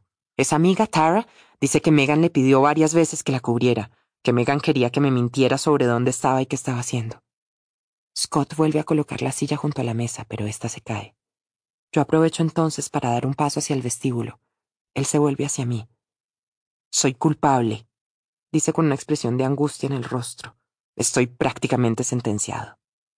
Le da una patada a la silla rota y se sienta en una de las tres restantes. Yo permanezco inmóvil sin saber qué hacer. ¿Me quedo o me voy? Él comienza a hablar otra vez en un tono de voz tan bajo que apenas puedo oírlo. Tenía el móvil en el bolsillo dice, y me acerco a él. En él había un mensaje de texto mío. Lo último que le dije, la última palabra que ella leyó, fue Vete al infierno, zorra mentirosa. Con la cabeza gacha, sus hombros empiezan a temblar. Estoy lo bastante cerca para tocarlo. Alzo la mano y coloco ligeramente los dedos en su nuca. Él no me aparta. Lo siento, digo, y soy sincera pues a pesar de que me sorprende oír eso e imaginar que pudiera hablarle así, sé lo que supone querer a alguien y decirle las cosas más terribles bien por enfado o por sufrimiento. Luego añado, pero un mensaje de texto no es suficiente. Si eso es lo único que tienen, es que no lo es, dice, y yergue la espalda apartando con ello mi mano. Yo entonces rodeo la mesa y me siento enfrente. Sin mirarme, él sigue hablando. Tengo un motivo, y no me comporté no reaccioné del modo adecuado cuando se marchó, ni tampoco me preocupé ni la llamé lo bastante pronto. Ríe con amargura. Y según Kamal Abdik hay un patrón de comportamiento abusivo. Entonces se vuelve hacia mí y se me queda mirando. Su rostro se ilumina, esperanzado. Tú, tú podrías hablar con la policía y decirles que es mentira, que Kamal está mintiendo. Podrías al menos dar otra versión de la historia y decirles que la quería, que éramos felices. Siento que mi pánico va en aumento. Scott cree que puedo ayudarlo. Ha depositado en mí todas sus esperanzas, y lo único que yo puedo ofrecerle a cambio es una mentira, una maldita mentira. No me creerán, digo con voz débil. Para ellos, soy una testigo poco fiable. El silencio entre nosotros se hace cada vez más grande y termina llenando el salón. Una mosca golpetea furiosamente contra el cristal de la puerta corredera. Scott se toca la sangre cerca de la mejilla. Puedo oír cómo sus uñas rascan la piel. Empujo la silla hacia atrás y al oír el roce de las patas en las baldosas, él levanta la mirada. Tú estuviste aquí, declara, como si hasta ahora no hubiera asimilado la información que le he dado hace quince minutos. Estuviste en Whitney la noche en la que Megan desapareció. Apenas puedo oírlo por debajo de las atronadoras pulsaciones de mi flujo sanguíneo. Asiento. ¿Por qué no se lo dijiste a la policía? Pregunta apretando la mandíbula. Lo hice, pero no vi nada, no recuerdo nada. Él se pone en pie, se acerca a las puertas correderas y descorre la cortina. La luz del sol me ciega por un instante. Scott permanece de espaldas a mí con los brazos cruzados. Estabas borracha, dice como si constatara un hecho. Pero recuerdas algo. Por eso vienes a visitarme, ¿no? Se vuelve hacia mí. Es eso, ¿verdad? La razón por la que no dejas de ponerte en contacto conmigo. ¿Sabes algo? No es una pregunta ni una acusación, tampoco una teoría. Lo afirma. ¿Viste su coche? Me pregunta. Piensa. Un Vauxhall Corsa de color azul. ¿Lo viste? Niego con la cabeza, y presa de la frustración, él levanta los brazos al aire. No lo descartes sin más, piénsalo bien. ¿Qué viste? A Anna Watson, de acuerdo, pero eso no significa nada. ¿Qué más viste? Vamos, ¿a quién viste? Parpadeando a causa de la luz del sol, intento desesperadamente encontrarle un sentido a lo que vi, pero soy incapaz. No consigo acordarme de nada real, nada que sea de utilidad, nada que pueda decir en voz alta. Tuve una discusión, o quizá fui testigo de una discusión. Tropecé en la escalera y un hombre pelirrojo me ayudó. Creo que fue amable conmigo, aunque ahora me da miedo. Sé que me hice un corte en la cabeza, otro en el labio y moratones en los brazos. Creo que estuve en el paso subterráneo y que alguien llamó a gritos a Megan. No, eso fue un sueño. Eso no es real. Recuerdo sangre, sangre en la cabeza y en las manos. También recuerdo a Anna. No recuerdo a Tom, tampoco a Kamal, ni a Scott, ni a Megan. Scott se me queda mirando. Espera que diga algo que le ofrezca una pizca de consuelo, pero no tengo nada. Esa noche, ese es el momento clave, dice, y se vuelve a sentar a la mesa, ahora más cerca de mí, dándole la espalda a la ventana. Una pátina de sudor recubre su frente y su labio superior y tiembla como si tuviera fiebre. Fue entonces cuando sucedió, o al menos ellos creen que fue cuando sucedió, no pueden estar seguros. Se queda callado y luego retoma la frase. No pueden estar seguros por las condiciones del cadáver. Respira hondo pero creen que fue esa noche o poco después. Scott ha vuelto al piloto automático. Está hablándole al salón, no a mí. Yo escucho en silencio cómo le cuenta al salón que la causa del fallecimiento fue un trauma cráneoencefálico. Le fracturaron el cráneo en varios puntos. No hubo asalto sexual, o al menos no han podido confirmarlo a causa de la condición de su cuerpo, que era lamentable. Cuando vuelve en sí y me mira de nuevo, en sus ojos advierto miedo y desesperación. Si recuerdas algo, dice, tienes que ayudarme. Por favor, Rachel, intenta recordar. Oír mi nombre en sus labios hace que me sienta fatal y me provoca un nudo en el estómago. En el tren de camino a casa, pienso en lo que ha dicho y me pregunto si será cierto. ¿Es esa la razón por la que no puedo dejar de pensar en toda esta historia? ¿Necesito dar a conocer algo que no recuerdo? Sé que siento algo por él, algo a lo que no puedo poner nombre y que no debería sentir. Ahora bien, es más que eso. Si en mi cabeza hay algo, entonces quizá alguien pueda ayudarme a recordarlo. Alguien como un psiquiatra, un psicólogo, alguien como Kamal Abdik. Martes 6 de agosto de 2013. Mañana. Apenas he dormido. Me he pasado toda la noche despierta pensando en este asunto, dándole vueltas y más vueltas. ¿Es todo esto estúpido, temerario, absurdo? ¿Es peligroso? No sé lo que estoy haciendo. Ayer por la mañana pedí hora con el doctor Kamal Abdik. Llamé a la consulta y le especifiqué a la recepcionista que quería verlo a él. Puede que lo imaginara, pero tuve la impresión de que le sorprendía. Me dijo que podría verlo hoy a las cuatro y media. ¿Tan pronto? Con el corazón latiéndome con fuerza y la boca seca, dije que de acuerdo. La sesión cuesta setenta y cinco libras. Las trescientas que me dejó mi madre no durarán demasiado. Desde que pedí hora no he podido pensar en otra cosa. Estoy asustada pero también excitada. No puedo negar que hay una parte de mí a la que la idea de ver al doctor Kamal le resulta emocionante. Y es que todo esto comenzó con él. Cuando lo atisbé desde el tren, mi vida cambió su curso y se descarriló. Todo cambió en el momento en el que lo vi besar a Megan. Y necesito verlo. Necesito hacer algo porque la policía solo está interesada en Scott. Ayer lo volvieron a interrogar. No lo han confirmado, claro está, pero hay imágenes en Internet. Scott dirigiéndose hacia la comisaría de policía junto a su madre. La corbata le apretaba demasiado y parecía estrangularlo.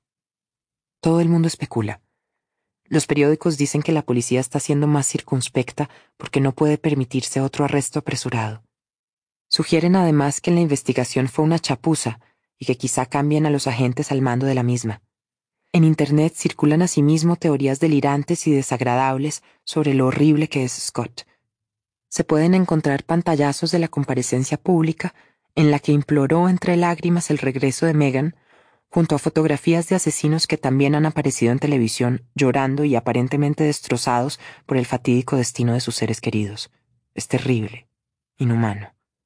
Espero que no llegue a ver estas cosas. Le rompería el corazón. Así pues, por más estúpida y temeraria que sea, voy a ir a ver a Kamal Abdik, porque a diferencia de todos estos especuladores, yo he visto a Scott. He estado lo bastante cerca de él como para tocarlo. Sé que es, y no es un asesino. Tarde. Las piernas todavía me tiemblan mientras subo la escalera de la estación de Coley. Debe de ser la adrenalina. El corazón sigue latiéndome con fuerza. El tren va lleno. Aquí no hay posibilidad de asiento, no es como subir en Houston, de modo que voy de pie en medio del vagón. Es una auténtica sauna. Mantengo la mirada a los pies y respiro lentamente mientras intento desentrañar qué es lo que siento. Euforia, miedo, confusión y culpa, sobre todo culpa. No ha sido lo que esperaba. Cuando he llegado a la consulta me encontraba en un estado de absoluto pánico. Estaba convencida de que Kamal me miraría y de algún modo se daría cuenta de lo que sé y me consideraría una amenaza. Temía decir algo equivocado o que se me escapara el nombre de Megan. He entrado en la aburrida e insulsa sala de espera del doctor y he hablado con una recepcionista de mediana edad que ha tomado nota de mis datos personales sin siquiera levantar la mirada. Luego me he sentado y me he puesto a hojear un ejemplar de Vogue con dedos trémulos. Mientras intentaba concentrarme en la tarea que tenía por delante, procuraba al mismo tiempo parecer tan anodina y aburrida como cualquier otro paciente. Había otras dos personas, un veinteañero que leía algo en su móvil y una mujer mayor que se miraba los pies con aire taciturno. No ha levantado la mirada en ningún momento, ni siquiera cuando la recepcionista ha dicho su nombre. Se ha limitado a levantarse y ha cruzado la sala de espera arrastrando los pies. Sabía hacia dónde iba. Yo he seguido esperando durante cinco minutos más, luego diez, mi respiración se iba volviendo cada vez más rápida. El aire parecía escasear en la sala de espera y no podía evitar tener la sensación de que no me llegaba suficiente oxígeno a los pulmones. Temía desmayarme. Finalmente se ha abierto una puerta y ha salido un hombre. Antes incluso de que pudiera verlo bien, he sabido que era él. Lo he sabido del mismo modo que supe que no era Scott la primera vez que lo vi desde el tren, cuando no era nada más que una sombra que avanzaba hacia ella una silueta alta de movimientos lánguidos y desgarbados. Me ha señalado y ha dicho, Señorita Watson. He levantado la mirada para encontrarme con la suya y un escalofrío ha recorrido toda mi columna vertebral. Nos hemos dado la mano. La suya, grande, estaba caliente y seca, ha envuelto completamente la mía. Pase, ha dicho, y me ha indicado que lo siguiera a su despacho, y yo así lo he hecho sintiéndome mareada y con náuseas. Estaba siguiendo los pasos de Megan. Ella hizo todo esto. Se sentó delante de él en la misma silla en la que Kamal me ha señalado que lo haga yo, y probablemente él entrelazó las manos y asintió del mismo modo que lo hace ahora mientras dice, Muy bien, ¿sobre qué le gustaría hablarme hoy? Todo en él ha resultado acogedor. La mano cuando se la ha estrechado, sus ojos, el tono de su voz. He buscado alguna pista en su rostro, alguna señal del violento desalmado que le abrió la cabeza a Megan, un atisbo del refugiado traumatizado que había perdido a su familia, pero no he podido ver nada. Y por un momento me he olvidado de mí misma. Y también me he olvidado de tenerle miedo. Ahí sentada ya no sentía pánico alguno. He tragado saliva ruidosamente, he recordado lo que había pensado decirle y lo he hecho. Le he contado que desde hace cuatro años tengo problemas con el alcohol y que por su culpa mi matrimonio se había ido a pique y había perdido el trabajo. También que obviamente estaba afectando a mi salud y que temía que mi cordura terminara resintiéndose. Me olvido de cosas, he dicho. Sufro lagunas mentales y no puedo recordar dónde he estado o qué he hecho. A veces me pregunto si estando bebida habré hecho o dicho algo terrible y no puedo recordarlo. Y si... Si alguien me cuenta algo que he hecho pero no recuerdo, ni siquiera tengo la sensación de que tenga que ver conmigo. Y es muy duro sentirse responsable de cosas que no se recuerdan, de modo que nunca me siento suficientemente mal. Es decir, me siento mal, pero lo que haya podido hacer me resulta ajeno. Es como si no tuviera ninguna relación conmigo. Todas estas cosas son ciertas, y se las he soltado en los primeros minutos que he permanecido en su presencia. Estaba preparada para hacerlo, hacía mucho tiempo que deseaba decírselo a alguien, pero no debería haber sido Kamal. En cualquier caso, él me ha escuchado con sus ojos claros de color ámbar mirándome fijamente y las manos entrelazadas e inmóviles. No ha mirado alrededor de la habitación ni ha tomado ninguna nota. Se ha limitado a escucharme y al final ha asentido ligeramente y ha dicho. Así pues, quiere responsabilizarse de lo que ha hecho, pero como no puede recordarlo, le resulta difícil hacerlo y no consigue sentirse del todo responsable. Si así es, entonces, ¿cómo podría asumir su responsabilidad? Quizá podría pedir perdón. Aunque no pueda recordar haber cometido su transgresión, eso no significa que su disculpa o el sentimiento que hay detrás no sean sinceros. Pero yo quiero sentirlo. Quiero sentirme peor. Es algo extraño, pero no dejo de pensar en ello. No me siento suficientemente mal. Sé de qué cosas soy responsable, soy consciente de todas las cosas terribles que he hecho, a pesar de no recordar los detalles, pero me siento distanciada de esos actos. Es como si los hubiera cometido otra persona. Entonces, ¿cree que debería sentirse peor de lo que hace? ¿Que no se siente lo bastante mal por sus errores? Eso es. Kamal ha negado con la cabeza. Rachel me ha dicho que su matrimonio se rompió y que perdió su trabajo. ¿No cree que eso ya es castigo suficiente? Yo he negado con la cabeza. Él se ha reclinado un poco en la silla. Creo que quizá está siendo algo dura consigo misma. No, para nada. Está bien, de acuerdo. ¿Podemos retroceder un poco? Vayamos al inicio del problema. ¿Ha dicho que comenzó hace cuatro años? Me he resistido. La calidez de su voz y la suavidad de sus ojos no me habían embriagado tanto. No estaba tan desesperada. En modo alguno iba a decirle toda la verdad y explicarle lo mucho que deseaba tener un hijo. Me he limitado a contarle que mi matrimonio se fue a pique, que estaba deprimida y que siempre había bebido, pero que entonces las cosas fueron a peor. Dice que su matrimonio se fue a pique. ¿Dejó usted a su marido? ¿Lo hizo él? ¿O rompieron ambos la relación? Él tuvo una aventura. Conoció a una mujer y se enamoró de ella, he dicho. Kamal ha sentido y ha esperado que prosiguiera. Pero la culpa no fue suya, sino mía. ¿Por qué dice eso? Bueno, para entonces yo ya bebía. Así que la aventura de su marido no fue el desencadenante. No, yo empecé a beber antes. Mi problema con el alcohol lo alejó, por eso dejó de... En ese momento me he quedado callada. Kamal ha esperado que terminara la frase. No me ha animado a hacerlo, simplemente ha esperado que pronunciara las palabras. Por eso dejó de quererme, he dicho. Me odio por haber llorado delante de él. No entiendo cómo he podido bajar así la guardia. No debería haber hablado de cosas reales. Debería haber creado un personaje imaginario e inventarme los problemas. Debería haber ido preparada. Me odio a mí misma por haberlo mirado y haber creído, por un momento, que él estaba realmente interesado por mí y es que me miraba como si así fuera, no como si me tuviera lástima, sino como si me comprendiera, como si yo fuera alguien a quien quisiera ayudar. Entonces, Rachel, su problema con la bebida comenzó antes que el hundimiento de su matrimonio. ¿Cree que podría señalar una causa subyacente? No todo el mundo puede hacerlo. Algunas personas simplemente se deslizan de manera progresiva en un estado depresivo o en una adicción.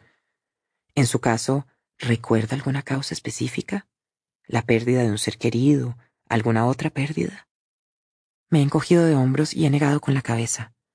No pensaba contárselo. No lo haré. Él ha esperado unos momentos y luego ha echado una rápida mirada al reloj que tenía en el escritorio. Lo retomamos en la siguiente sesión, quizá. Ha dicho con una sonrisa, y entonces se me ha helado la sangre. Todo en él resultaba acogedor, sus manos, sus ojos, su voz, todo salvo la sonrisa. Cuando dejaba a la vista los dientes, se podía percibir el asesino que hay en él. Se me ha hecho un nudo en el estómago, el pulso se me ha vuelto a acelerar y me he marchado de su consulta sin estrecharle la mano. No podía soportar la idea de tocarlo. Puedo entender que vio Megan en él, y no es solo que sea arrebatadoramente atractivo, también es apacible y reconfortante, irradia una paciente amabilidad, Puede que alguien inocente, confiado o simplemente atribulado no sea capaz de ver más allá de eso y advertir que detrás de esa tranquilidad se esconde un lobo. Lo entiendo. Durante casi una hora me he sentido cautivada. Me he sincerado con él. He olvidado con quién estaba hablando en realidad. He traicionado a Scott y también a Megan, y me siento culpable por ello. Pero sobre todo, me siento culpable porque quiero volver. Miércoles 7 de agosto de 2013. Mañana. Lo he vuelto a tener. El sueño en el que hago algo malo, el sueño en el que todo el mundo se pone de parte de Tom y se vuelve en mi contra. El sueño en el que no puedo explicar o pedir perdón por lo que he hecho porque no sé de qué se trata. En el espacio entre el sueño y el desvelo, Recuerdo una discusión auténtica que Tom y yo tuvimos hace mucho tiempo, cuatro años, poco después de que nuestra primera y única ronda de fertilización in vitro no hubiera funcionado. Yo quería volver a intentarlo, pero Tom me dijo que no teníamos suficiente dinero, y yo no lo puse en duda. Sabía que era cierto, pagábamos una hipoteca alta, y él aún tenía algunas deudas de un mal negocio que su padre le había animado a emprender.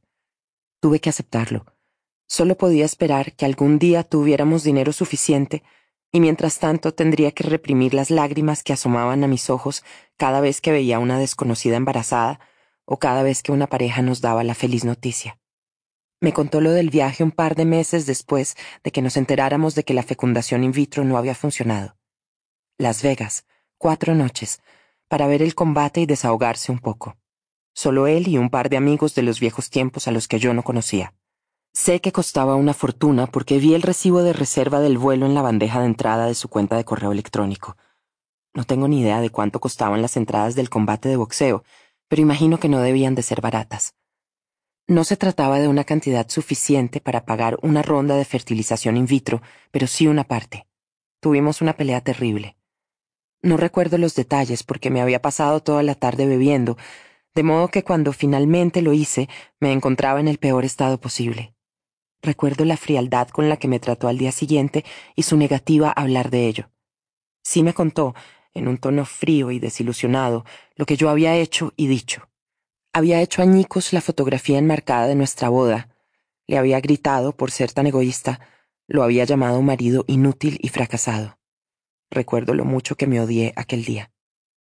Obviamente estuvo mal decirle todo eso, pero ahora también pienso que tampoco era tan inadmisible que me enfadara. Tenía derecho a ello, ¿no? Estábamos intentando tener un bebé. ¿No debíamos acaso estar preparados para hacer algunos sacrificios? Yo me habría cortado una pierna si con ello hubiera podido tener un hijo. ¿No podía él haber renunciado a un fin de semana en Las Vegas? Permanezco un rato tumbada pensando en eso, y luego me levanto y decido ir a dar un paseo, porque si no hago algo terminaré yendo a la licorería. No he bebido nada desde el domingo, y puedo sentir la lucha que está teniendo lugar en mi interior el deseo de un poco de euforia y la necesidad de olvidarme un rato de mí misma frente a la vaga sensación de que he conseguido algo y que sería una pena echarlo a perder. Ashbury no es un buen sitio para pasear. No hay más que tiendas y suburbios. Ni siquiera hay un parque decente. Me dirijo al centro del pueblo, que no está tan mal cuando no hay nadie alrededor. El truco es decirse a una misma que se dirige a un sitio concreto. No hay más que elegir un lugar y partir en su dirección. Yo hoy me decido por la iglesia que hay al final de Pleasance Road, a unos tres kilómetros del apartamento de Cathy. Una vez fui a uno de los encuentros de alcohólicos anónimos que se celebran ahí. No fui a uno más cercano, porque no quería encontrarme a nadie que luego pudiera ver en la calle, en el supermercado o en el tren. Cuando llego a la iglesia, doy media vuelta y emprendo el camino de vuelta a casa. Ando a grandes zancadas y con decisión. Soy una mujer con cosas que hacer y un sitio al que llegar alguien normal. Veo pasar a la gente, dos hombres corriendo con mochilas en la espalda, entrenándose para una maratón, una joven de camino al trabajo con una camiseta negra, zapatillas deportivas blancas y los zapatos de tacón en el bolso, y me pregunto qué esconden. ¿Están en movimiento para no beber? ¿Corriendo para mantenerse en pie? ¿Están pensando quizá en el asesino que conocieron ayer y al que piensan volver a ver? No soy normal. Ya casi he llegado a casa cuando lo veo. Iba absorta en mis pensamientos, preguntándome qué es exactamente lo que pretendo conseguir con estas sesiones con Kamal. ¿De verdad voy a registrar los cajones de su escritorio si sale un momento de su despacho? ¿Cómo voy a tenderle una trampa para conducirle a un territorio peligroso y que se le escape algo revelador? Lo más probable es que sea mucho más listo que yo y advierta mis intenciones, Después de todo, él sabe que su nombre ha aparecido en el periódico. Debe de estar alerta ante la posibilidad de que alguien quiera sonsacarle alguna historia o información. Esto es lo que voy pensando con la cabeza gacha y la mirada puesta en el pavimento cuando paso por delante del pequeño supermercado Londis. Intento no echarle un vistazo para no caer en la tentación, pero con el rabillo del ojo veo su nombre. Levanto la mirada y ahí está, en los titulares de la portada de un tabloide. ¿Mató Megan a su bebé? Ana. Miércoles 7 de agosto de 2013. Mañana. Estaba con las chicas del NCT en el Starbucks cuando ha sucedido. Nos habíamos sentado en nuestro lugar habitual junto a la ventana mientras los niños jugaban en el suelo con piezas de Lego y Bede estaba intentando convencerme una vez más para que me uniera a su club de lectura. Entonces ha aparecido Diane con esa expresión de prepotencia que tiene la gente cuando está a punto de contar un cotilleo especialmente jugoso. Apenas podía contenerse mientras forcejeaba con la puerta de entrada para poder pasar con su cochecito doble. ¿Has visto esto, Ana? ha dicho con el rostro serio, y me ha mostrado un periódico con el titular. ¿Mató Megan a su bebé? No he sabido qué decir. Me lo he quedado mirando y absurdamente me he puesto a llorar. Ivy se ha asustado mucho y ha comenzado a chillar. Ha sido lamentable. Luego he ido a los servicios para limpiarme, a mí y a Ivy, y cuando he regresado estaban todas hablando en voz baja. Dayan me ha mirado taimadamente y me ha preguntado si me encontraba bien. Era evidente que estaba disfrutando de la situación. He tenido que marcharme. No podía quedarme ahí. Todas se han mostrado increíblemente preocupadas y no han dejado de decir lo terrible que debía de ser para mí. Pero yo lo percibía en sus rostros, desaprobación apenas disimulada. ¿Cómo pudiste confiar tu hija a un monstruo? Debes de ser la peor madre del mundo. De camino a casa he intentado hablar con Tom, pero me ha saltado el buzón de voz. Le he dejado el mensaje de que me llamara en cuanto pudiera, procurando mantener un tono de voz animado y uniforme, pero estaba temblando y las piernas apenas me sostenían. No he comprado el periódico, pero no he podido resistirme a leer la noticia en Internet. Era todo más bien vago. Fuentes cercanas a la investigación del asesinato de la señora Hipwell aseguran que ésta podría haber estado implicada en el homicidio de su propia hija, diez años atrás. Esas mismas fuentes también especulaban con que este podría ser el motivo de su asesinato. El inspector a cargo de toda la investigación, Gaskill, el que vino a hablar con nosotros cuando Megan desapareció, no ha querido hacer declaraciones. Tom me ha devuelto la llamada, estaba entre reuniones y no podía venir a casa. Ha intentado calmarme y me ha dicho que seguramente no eran más que tonterías. Ya sabes que uno no se puede creer la mitad de las cosas que publican los periódicos. Yo he procurado no hacer ningún drama, pues al fin y al cabo fue él quien sugirió que ella viniera a ayudarme con Ivy. Debía de sentirse fatal. Y tiene razón, tal vez la noticia no sea verdad. Pero ¿a quién se le podría ocurrir una historia como esa? ¿Por qué iba nadie a inventarse algo así? No puedo dejar de pensar que yo ya lo sabía. Siempre creí que había algo raro en esa mujer. Al principio simplemente pensaba que era un poco inmadura, pero en realidad se trataba de algo más que eso. Estaba como ausente, ensimismada. No voy a mentir, me alegro de que haya muerto. Qué alivio. Tarde. Estoy en el piso de arriba, en el dormitorio. Tom está viendo la televisión con Ivy. Nos hemos enfadado. Es culpa mía. En cuanto ha entrado por la puerta, he ido a por él. Mi tensión había ido en aumento durante todo el día. No podía evitarlo, era incapaz de dejarlo estar. Allá donde mirara la veía ella en mi casa, sosteniendo a mi hija, dándole de comer, cambiándola, jugando con ella mientras yo dormía una siesta.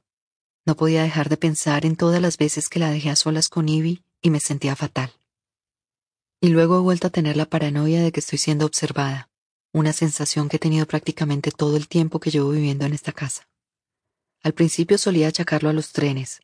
Todos esos cuerpos sin rostro mirándonos por las ventanillas me provocaban escalofríos.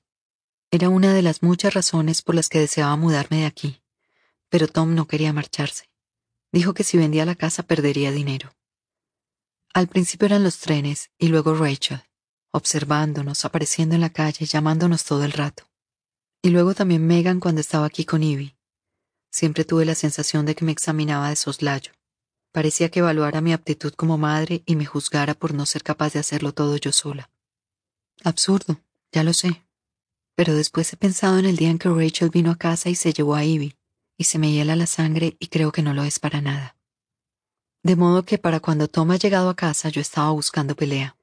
Le he lanzado un ultimátum. Nos tenemos que marchar, no pienso seguir en esta casa, en esta calle, sabiendo todo lo que ha pasado aquí. Allá donde miro no solo veo a Rachel, sino a Megan.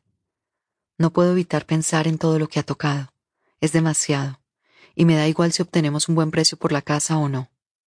¿Te importará cuando nos veamos obligados a vivir en un lugar mucho peor o cuando no podamos pagar la hipoteca? ha respondido él con gran sensatez. Yo le he preguntado entonces si no podía pedirles ayuda a sus padres. tienen mucho dinero. Pero él me ha dicho que ni hablar, que no piensa volver a hacerlo en su vida, y muy enfadado me ha dicho que ya no quería hablar más del tema.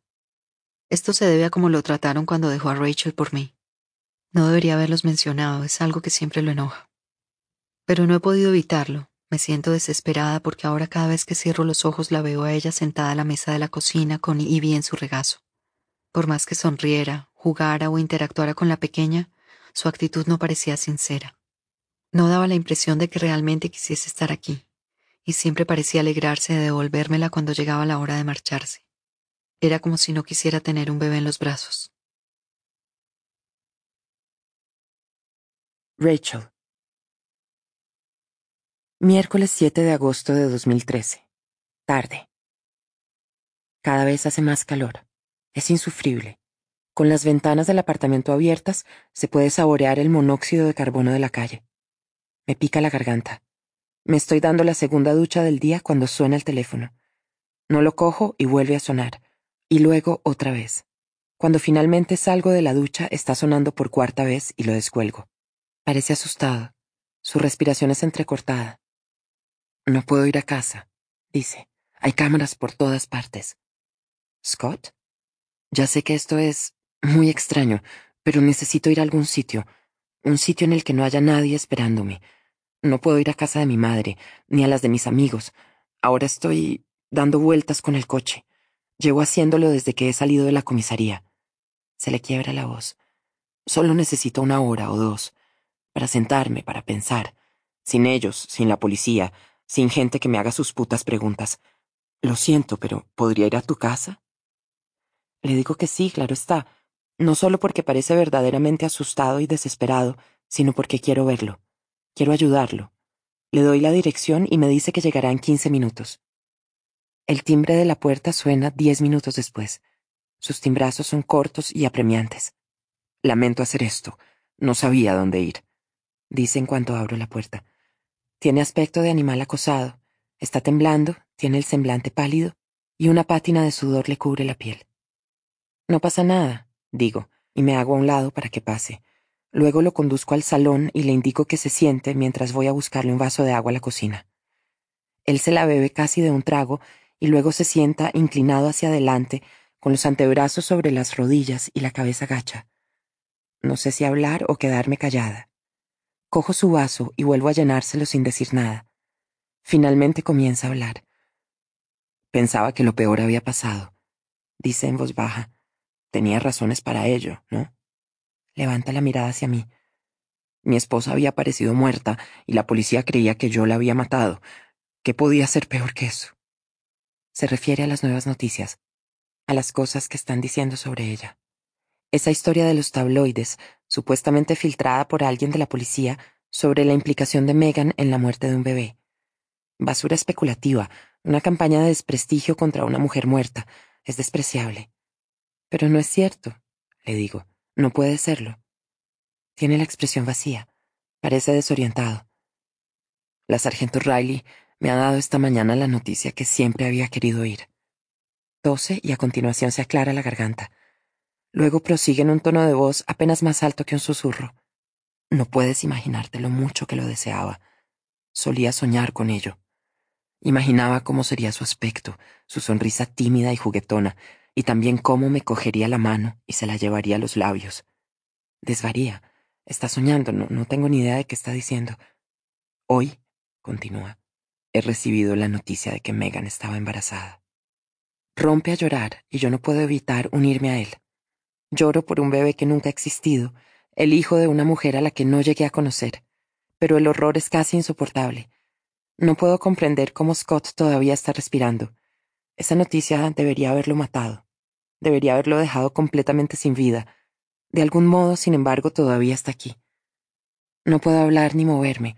En el salón hace calor y no hay aire a pesar de que las ventanas están abiertas. Se oyen los ruidos de la calle, una sirena de policía, los gritos y las risas de unas niñas, la atronadora música de un coche que pasa por delante de casa. Pero aquí dentro, el mundo está llegando a su fin. Para Scott, el mundo está llegando a su fin, y soy incapaz de hablar. Permanezco en silencio sin saber qué hacer, inútil. Hasta que de repente oigo pasos en los escalones de la entrada y el familiar ruido de Kathy rebuscando las llaves de casa en su enorme bolso. Entonces vuelvo en mí. He de hacer algo. Cojo a Scott de la mano. Alarmado, él levanta la mirada hacia mí. Ven conmigo, le digo, y tiro de él para que se ponga en pie. Él me deja arrastrarlo por el pasillo y la escalera antes de que Kathy abra la puerta. Yo cierro la de mi dormitorio detrás de nosotros. Mi compañera de piso. Podría hacer preguntas. Digo a modo de explicación. Sé que no es eso lo que quieres en este momento. Él asiente. Echa un vistazo alrededor de mi pequeña habitación y ve la cama sin hacer, la ropa limpia y sucia apilada en la silla del escritorio, las paredes desnudas, los muebles baratos. Me siento avergonzada. Esta es mi vida, desordenada, desaliñada, pequeña. Nada envidiable. Al mismo tiempo pienso en lo ridícula que soy al creer que a Scott le podría preocupar el estado de mi vida en este instante. Le indico que se siente en la cama. Él obedece y se seca los ojos con el dorso de la mano. Su respiración es pesada. ¿Quieres tomar algo? Le pregunto. ¿Una cerveza? No guardo alcohol en casa, digo, y noto que me sonrojo. Scott, sin embargo, no repara en ello, ni siquiera levanta la mirada. Puedo hacerte una taza de té. Él asiente. Túmbate, descansa. Scott hace lo que le digo. Se quita los zapatos y se tumba en la cama, dócil como un niño enfermo. En la planta baja, mientras hiervo agua, charlo un minuto con Kathy. Ella me habla sobre el nuevo lugar que ha descubierto en Northcote para almorzar, unas ensaladas realmente buenas, y lo irritante que es la nueva mujer de su trabajo. Yo sonrío y asiento, pero casi no le presto atención. En realidad estoy más pendiente de si oigo algún crujido o pasos. Me parece irreal tener a Scott aquí, en el piso de arriba, en mi cama. Me mareo solo de pensarlo. Es como si estuviera soñando. En un momento dado, Kathy se calla y se me queda mirando con el ceño fruncido. ¿Estás bien? me pregunta. Pareces como ausente. Solo estoy un poco cansada, le contesto. No me encuentro muy bien. Creo que voy a irme a la cama.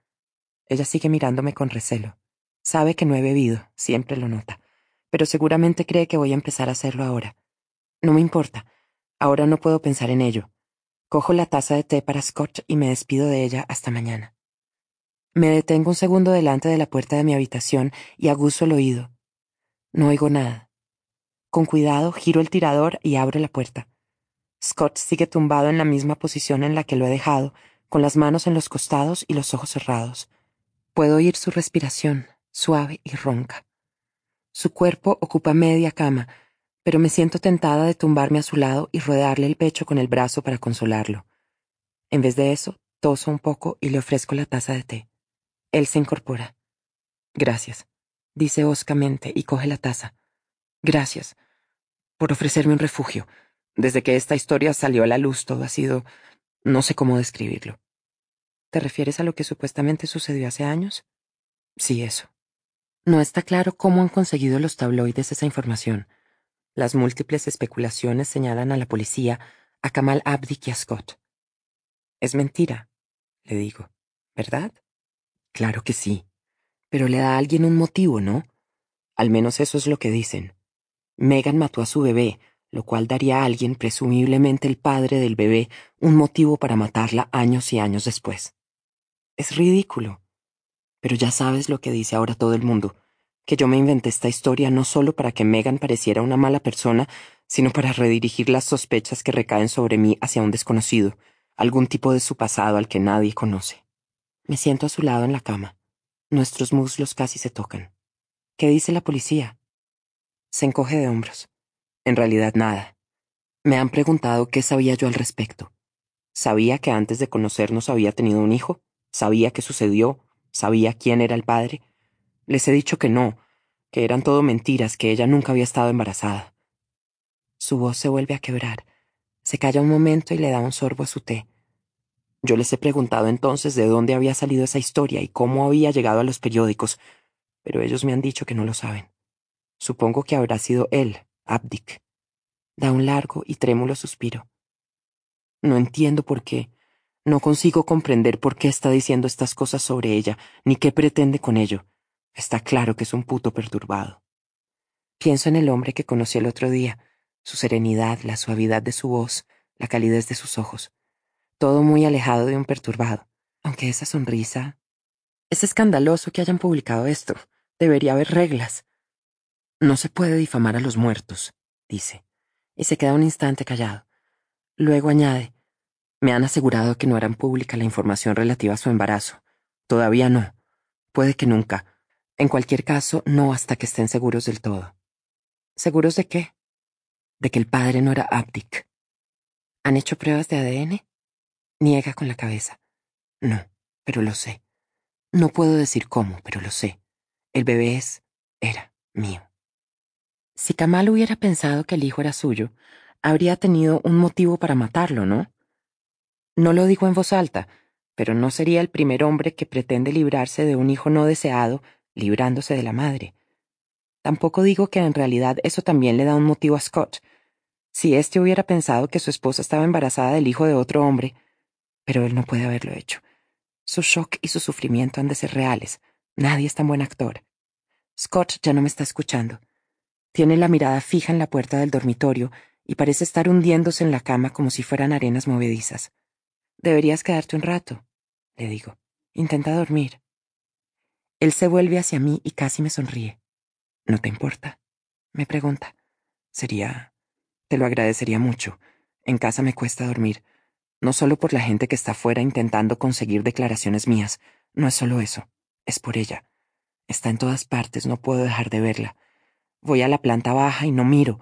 Me obligo a mí mismo a no mirar, pero al pasar por delante de la ventana He de retroceder y comprobar que no está en la terraza. Mientras me lo cuenta, noto cómo las lágrimas comienzan a acudir a mis ojos. Le gustaba sentarse ahí y mirar los trenes. Lo sé, digo, y coloco la mano en su antebrazo. A veces la veía ahí. No dejo de oír su voz, explica. Creo que me llama. Estoy en la cama y creo que me llama desde el jardín. No dejo de pensar que está ahí. Comienza a temblar. Túmbate, descansa, le pido, y le cojo la taza de las manos. Cuando estoy segura de que se ha quedado dormido, me tumbo a su lado. Mi cara está a escasos centímetros de su homoplato. Cierro los ojos y escucho los latidos de mi corazón y siento las pulsaciones del flujo sanguíneo en el cuello. Inhalo el triste y rancio aroma que despide Scott. Cuando me despierto horas después, ya se ha ido. Jueves 8 de agosto de 2013. Mañana. Tengo la sensación de estar traicionando a Scott. Hace unas pocas horas estaba con él y ahora estoy de camino a la consulta de Kamal, a punto de ver otra vez al hombre que él piensa que ha asesinado a su esposa y a su hijo. Me siento fatal. Me pregunto si debería haberle contado mi plan, si debería haberle explicado a Scott que estoy haciendo todo esto por él. Claro que en realidad no estoy segura de que esté haciéndolo solo por él, y tampoco tengo ningún plan. Hoy le hablaré de mí. Ese es el plan.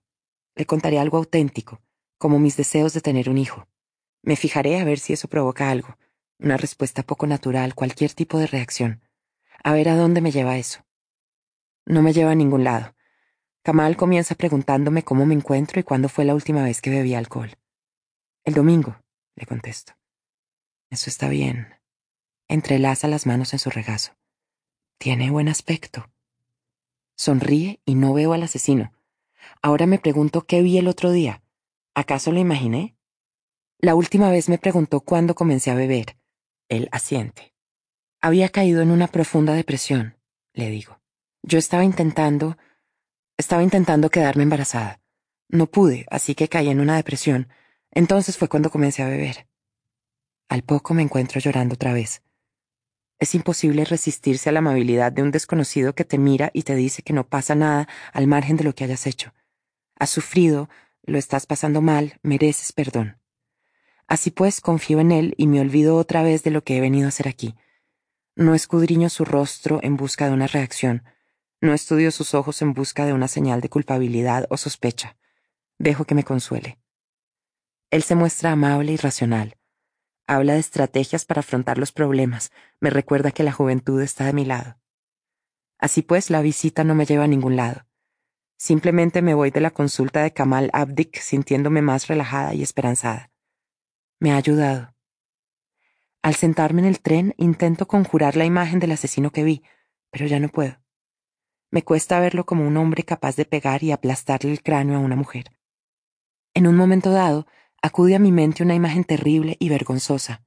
Kamal y sus delicadas manos, su tranquilizadora presencia y su sibilante forma de hablar, en oposición a Scott, enorme y poderoso, salvaje, desesperado. He de recordarme a mí misma que así es Scott ahora, pero que antes de todo esto era distinto. Intento rememorarlo, pero finalmente he de admitir que no sé cómo era. Viernes 9 de agosto de 2013. Tarde. El tren se detiene en el semáforo. Le doy un trago a la fría lata de gin tonic y levanto la mirada hacia la terraza en la que ella se sentaba. Hacía ya varios días que no bebía, pero necesitaba esto, la valentía que solo te da el alcohol. Estoy de camino a casa de Scott y para llegar tendré que sortear todos los peligros de Blenheim Road, Tom, Anna, la policía, la prensa. Y el paso subterráneo, con sus recuerdos fragmentarios de miedo y sangre. Pero Scott me ha pedido que vaya y no puedo negarme. Anoche encontraron al bebé, o lo que queda de ella. Estaba enterrada en los terrenos de una granja cercana a la costa de East Anglia, justo donde le habían indicado a la policía que la buscara. Esta mañana la noticia aparecía en los periódicos. La policía ha abierto una investigación sobre la muerte de un bebé tras haber encontrado restos humanos enterrados en el jardín de una casa cerca de Holkham, en el norte de Norfolk. El descubrimiento se realizó después de que la policía recibiera el soplo de un posible asesinato durante el curso de su investigación sobre la muerte de Megan Hipwell, de Whitney, cuyo cadáver fue hallado en Woods la semana pasada. Al ver las noticias esta mañana he llamado a Scott. No me ha contestado, de modo que he dejado un mensaje diciéndole que lo sentía mucho. Él me ha llamado esta tarde. ¿Estás bien? Le he preguntado. La verdad es que no. Tenía la voz pastosa por el alcohol ingerido. Lo siento mucho. ¿Necesitas algo? Necesito a alguien que no me diga ya te lo dije. ¿Cómo dices? Mi madre ha estado aquí toda la tarde. Al parecer ella siempre lo supo. Había algo raro en esa chica, algo extraño, sin familia ni amigos, venida de la nada. Me pregunto por qué nunca me lo dijo. Oigo el ruido de un cristal rompiéndose. ¿Estás bien? Le he vuelto a decir. ¿Puedes venir aquí? Me ha preguntado. ¿A tu casa? Sí. Yo, la policía, los periodistas, no, estoy segura. Por favor, solo quiero un poco de compañía. Estar con alguien que conociera a Megs y a quien le cayera bien. Alguien que no se crea toda esta... Él estaba borracho, y yo sabía que iba a decir que sí de todos modos. Ahora, sentada en el tren, yo también estoy bebiendo, y pienso en lo que ha dicho. Alguien que conociera a Megs y a quien le cayera bien. Yo no la conocía, y no estoy segura de que todavía me caiga bien. Me termino la lata de gin tonic tan rápido como puedo y abro otra. Bajo del tren en Whitney. Formo parte de la multitud de viajeros del viernes por la tarde. Soy una esclava asalariada más entre la masa de gente acalorada y cansada que se muere por llegar a casa y sentarse en el jardín con una cerveza fría, cenar con los niños y acostarse pronto. Puede que se deba a la ginebra, pero me resulta gratificante verme arrastrada por la muchedumbre de gente que consulta su móvil y rebusca en los bolsillos su billete de tren. Esto me retrotrae al primer verano en el que vivimos en Blenheim Road, cuando solía apresurarme a llegar a casa después de trabajar. Recuerdo que bajaba la escalera y salía de la estación a toda velocidad, para recorrer luego la calle casi corriendo.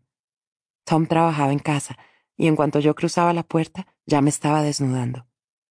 Incluso ahora me sorprendo a mí misma sonriendo al recordar la expectación con la que lo vivía.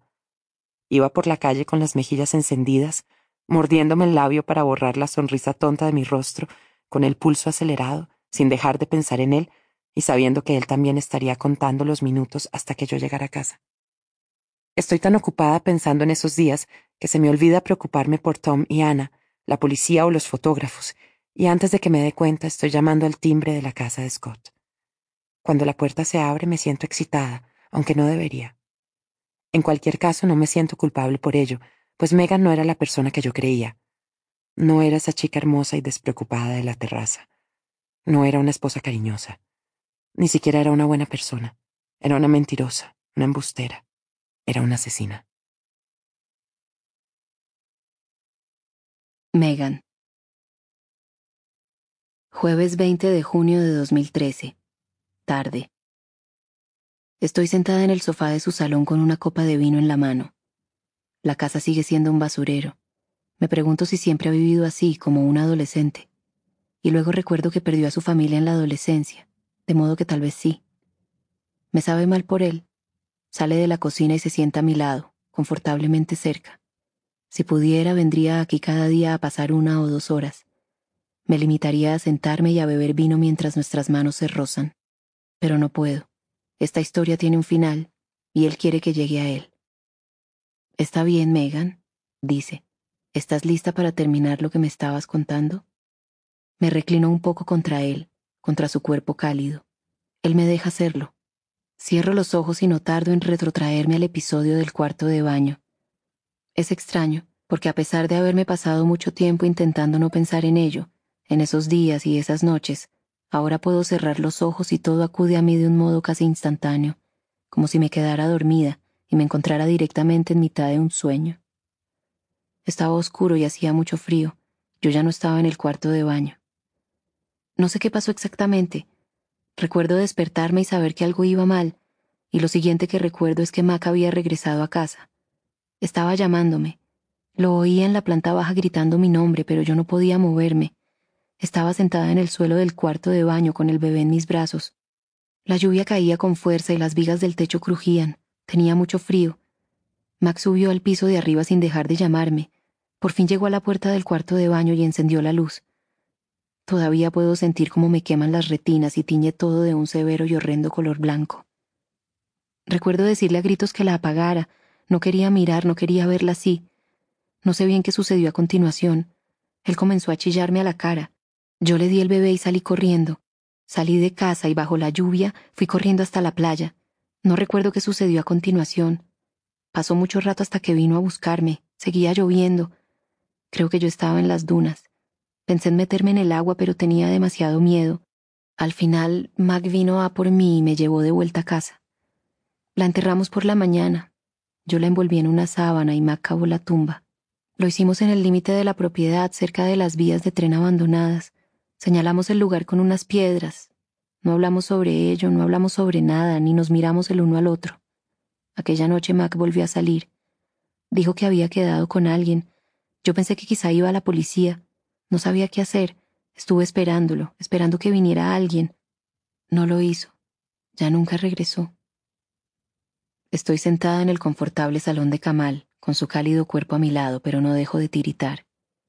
Todavía puedo sentirlo, le digo. Por las noches todavía puedo sentirlo. Es lo que más temo, lo que me mantiene despierta, la sensación de estar sola en esa casa. Tenía mucho miedo, demasiado para irme a dormir, Deambulaba por esas habitaciones oscuras y creía oír sus lloros, oler su piel, veía cosas.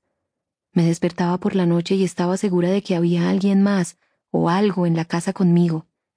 Pensaba que me estaba volviendo loca, pensaba que me iba a morir, pensaba que si me quedaba ahí quizá algún día me encontraría a alguien, al menos así no tendría que dejarla. Me sorbo la nariz y me inclino hacia adelante para coger un pañuelo de papel de la caja que hay en la mesita. La mano de Kamal me recorre la columna vertebral hasta la parte baja de la espalda y se queda ahí. Al final no tuve valor para quedarme. Creo que esperé unos diez días y cuando ya no quedó más comida, ni siquiera una lata de judías, nada, empaqueté mis cosas y me marché. ¿Volviste a ver a Mac? No, nunca. La última vez que lo vi fue esa noche. No me dio un beso ni hubo ninguna despedida propiamente dicha. Solo me dijo que tenía que salir un rato. Me encojo de hombros. Eso fue todo. Más adelante no intentaste ponerte en contacto con él. Niego con la cabeza. No. Al principio estaba demasiado asustada. Temía lo que pudiera hacer si me ponía en contacto con él, y no sabía dónde estaba, ni siquiera tenía un teléfono móvil. Además había perdido todo contacto con la gente que le conocía. Sus amigos eran más bien nómadas, hippies, vagabundos. Hace unos meses después de hablarte de él, por primera vez lo busqué en Google, pero no lo encontré, es extraño. ¿El qué? Al principio creía verlo todo el rato, me parecía reconocerlo en la calle, o veía a un hombre en un bar y estaba tan segura de que era él que el corazón se me aceleraba, o creía oír su voz en la multitud. Pero hace mucho tiempo que dejó de pasarme esto. Ahora tengo la sensación de que debe de estar muerto. ¿Por qué piensas eso? No lo sé. Es solo que tengo esa sensación.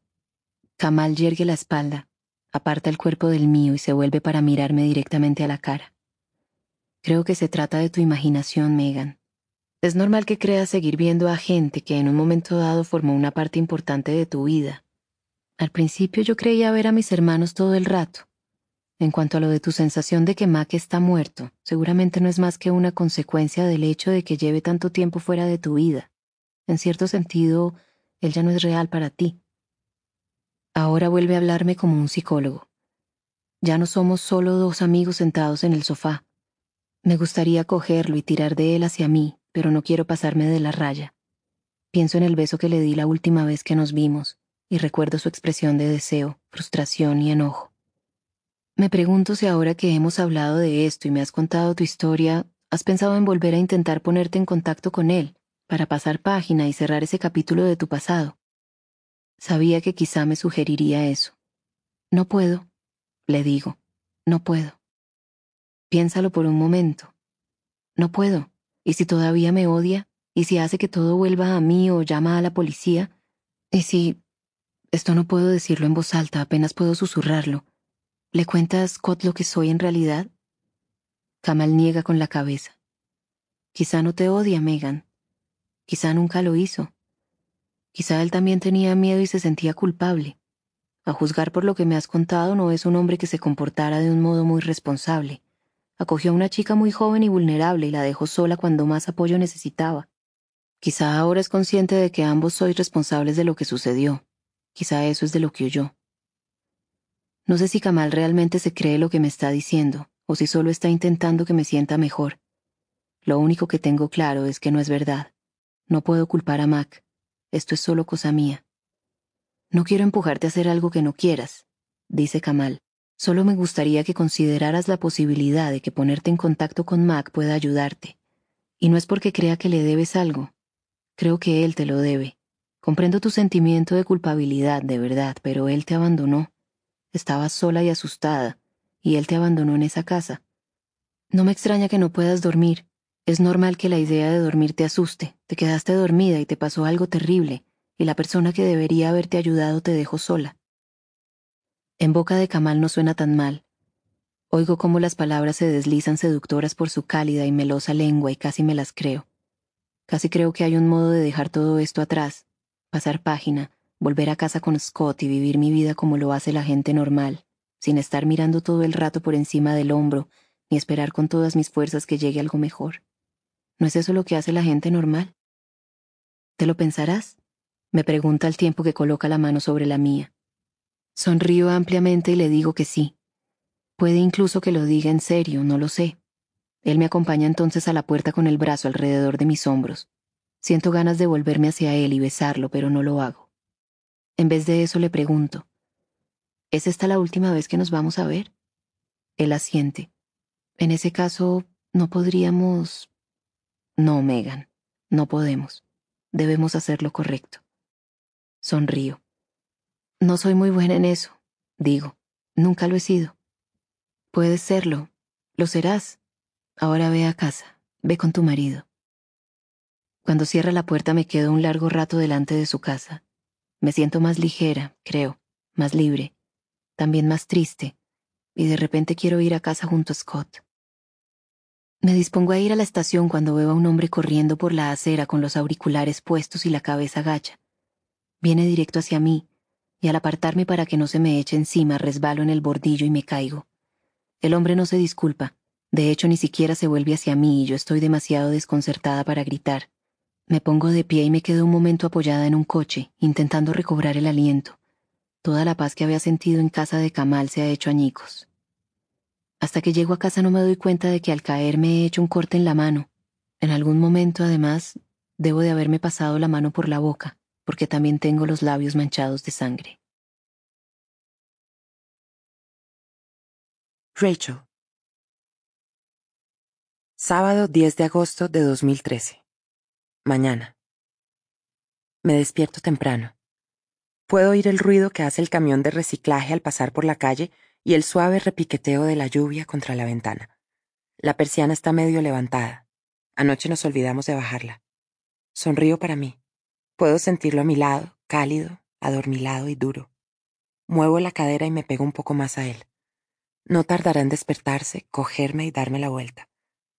No, Rachel, dice, Y yo me detengo de golpe. No estoy en casa. Esto no es mi casa. Todo esto está mal. Me doy la vuelta. Scott se incorpora y se sienta en el borde de la cama dándome la espalda. Cierro los ojos con fuerza e intento recordar qué pasó ayer, pero es todo borroso. Cuando los vuelvo a abrir, puedo pensar con claridad, porque es el mismo dormitorio en el que me he despertado mil veces o más. La cama está en el mismo sitio y tiene el mismo aspecto. Si me siento, podré ver las copas de los robles que hay al otro lado de la calle. Ahí, a la derecha, está el cuarto de baño y a la izquierda el ropero. Es un dormitorio idéntico al que compartía con Tom. Rachel, vuelve a decir, y yo extiendo la mano para tocarle la espalda. Él, sin embargo, se pone en pie de golpe y se vuelve hacia mí. Parece que lo hayan ahuecado, como la primera vez que lo vi de cerca en la comisaría de policía. Es como si le hubieran vaciado las entrañas y solo quedara la cáscara de su cuerpo. Puede que este dormitorio sea como el que yo compartía con Tom, pero es el que él compartía con Megan. Este mismo dormitorio, esta misma cama. Lo sé, digo. Lo siento, lo siento mucho. Esto no ha estado bien. No, no lo ha estado, dice sin mirarme a los ojos, y luego se va al cuarto de baño y cierra la puerta. Yo me tumbo otra vez en la cama y cierro los ojos. El pánico se apodera de mí y vuelvo a sentir una punzada en el estómago. ¿Qué he hecho? Recuerdo que cuando llegué Scott hablaba sin parar. Estaba enfadado con su madre por Megan, con los periódicos por lo que estaban escribiendo sobre ella y sugerir que se lo había buscado, con la policía por su lamentable investigación y por haberle fallado a ella y también a él. Nos sentamos en la cocina a beber cervezas y le estuve escuchando. Y cuando se terminaron las cervezas nos sentamos en el patio. Para entonces él ya no estaba enfadado. Seguimos bebiendo mientras veíamos pasar los trenes y hablábamos de cosas triviales como dos personas normales, televisión, trabajo, a dónde había ido a la escuela. Me olvidé de sentir lo que se suponía que debía sentir. Ambos lo hicimos, pues ahora lo recuerdo sonriéndome y tocándome el pelo. Acude todo a mi mente como una oleada y noto cómo la sangre llega a mi rostro. Recuerdo admitírmelo a mí misma, pensarlo y no solo no descartarlo, sino aceptarlo. Lo quería. Quería estar con Jason. Quería sentir lo que Jess sentía cuando se sentaba aquí fuera con él bebiendo vino al atardecer. Me olvidé de lo que se suponía que debía de sentir e ignoré el hecho de que, en el mejor de los casos, Jess era fruto de mi imaginación y en el peor no era nada, era Megan. Una mujer muerta, un cuerpo apaleado y abandonado. Todavía peor. No lo olvidé, simplemente no me importó. No me importó porque había comenzado a creer lo que decían sobre ella. ¿Acaso yo también siquiera por un breve instante creía que se lo había estado buscando? Scott sale del cuarto de baño. Se ha dado una ducha y ha eliminado mi rastro de su piel. Tiene mejor aspecto, pero sigue sin mirarme a los ojos cuando me pregunta si me apetece un café. Esto no es lo que yo quería. Nada de esto está bien. No quiero hacer esto. No quiero volver a perder el control. Tras vestirme rápidamente, voy al cuarto de baño y me lavo la cara con agua fría. La máscara de los ojos se me ha corrido y se ha extendido por el rabillo de los ojos. También tengo los labios oscuros por sus mordiscos y la cara y el cuello rojos por culpa de su barba incipiente. Me viene a la mente un recuerdo fugaz de anoche, sus manos en mi cuerpo, y se me revuelve el estómago. Algo mareada me siento en el borde de la bañera. El cuarto de baño está más sucio que el resto de la casa. La porquería se extiende por todo el lavamanos y hay manchas de pasta de dientes en el espejo. Veo una taza con un solo cepillo de dientes. No hay perfumes, ni cremas hidratantes, ni maquillaje. Me pregunto si se lo llevó ella cuando se marchó o si habrá sido él quien ha tirado todo. De vuelta al dormitorio, echo un vistazo a mi alrededor en busca de rastros de ella, una bata en la parte trasera de la puerta, un cepillo de pelo en la cómoda, un bote de protector labial, un par de pendientes, pero no veo nada. Cruzo la habitación en dirección al armario, y cuando tengo la mano en el tirador y estoy a punto de abrirlo, me sobresalta su grito. He preparado café. Bajo a la cocina y me da una taza sin mirarme a la cara, Luego se da la vuelta y permanece de espaldas a mí, con la mirada puesta en las vías o más allá. Echo un vistazo a la derecha y me doy cuenta de que las fotografías ya no están. Ninguna de ellas. Siento un cosquilleo en la parte trasera del cuero cabelludo y se me eriza el vello de los antebrazos. Le doy un sorbo al café y me cuesta tragarlo. Nada de esto está bien. Puede que haya sido su madre quien ha limpiado todo y ha quitado las fotografías. Tal y como él no ha dejado de decirme una y otra vez, a su madre no le gustaba Megan. Aún así, ¿quién hace lo que él hizo anoche? ¿Quién se folla a una desconocida en la cama marital cuando su esposa ha sido asesinada hace menos de un mes? Entonces Scott se da la vuelta y me mira, y yo tengo la sensación de que me ha leído la mente, pues tiene una expresión rara en el rostro, desprecio o asco, y de repente yo también me siento asqueada. Dejo la taza. Debería marcharme, digo, y él no me lo impide. Ha dejado de llover y el sol matutino me obliga a entrecerrar los ojos. En cuanto llego a la acera, veo que un hombre se acerca a mí. Yo levanto las manos, me coloco de lado y lo empujo con el hombro para poder seguir adelante. Él me dice algo, pero yo no le escucho. Mantengo las manos alzadas y la cabeza gacha, de modo que, hasta que me encuentro a apenas un metro y medio de ella, no veo a Ana. Está de pie junto a su coche, mirándome con los brazos en jarra.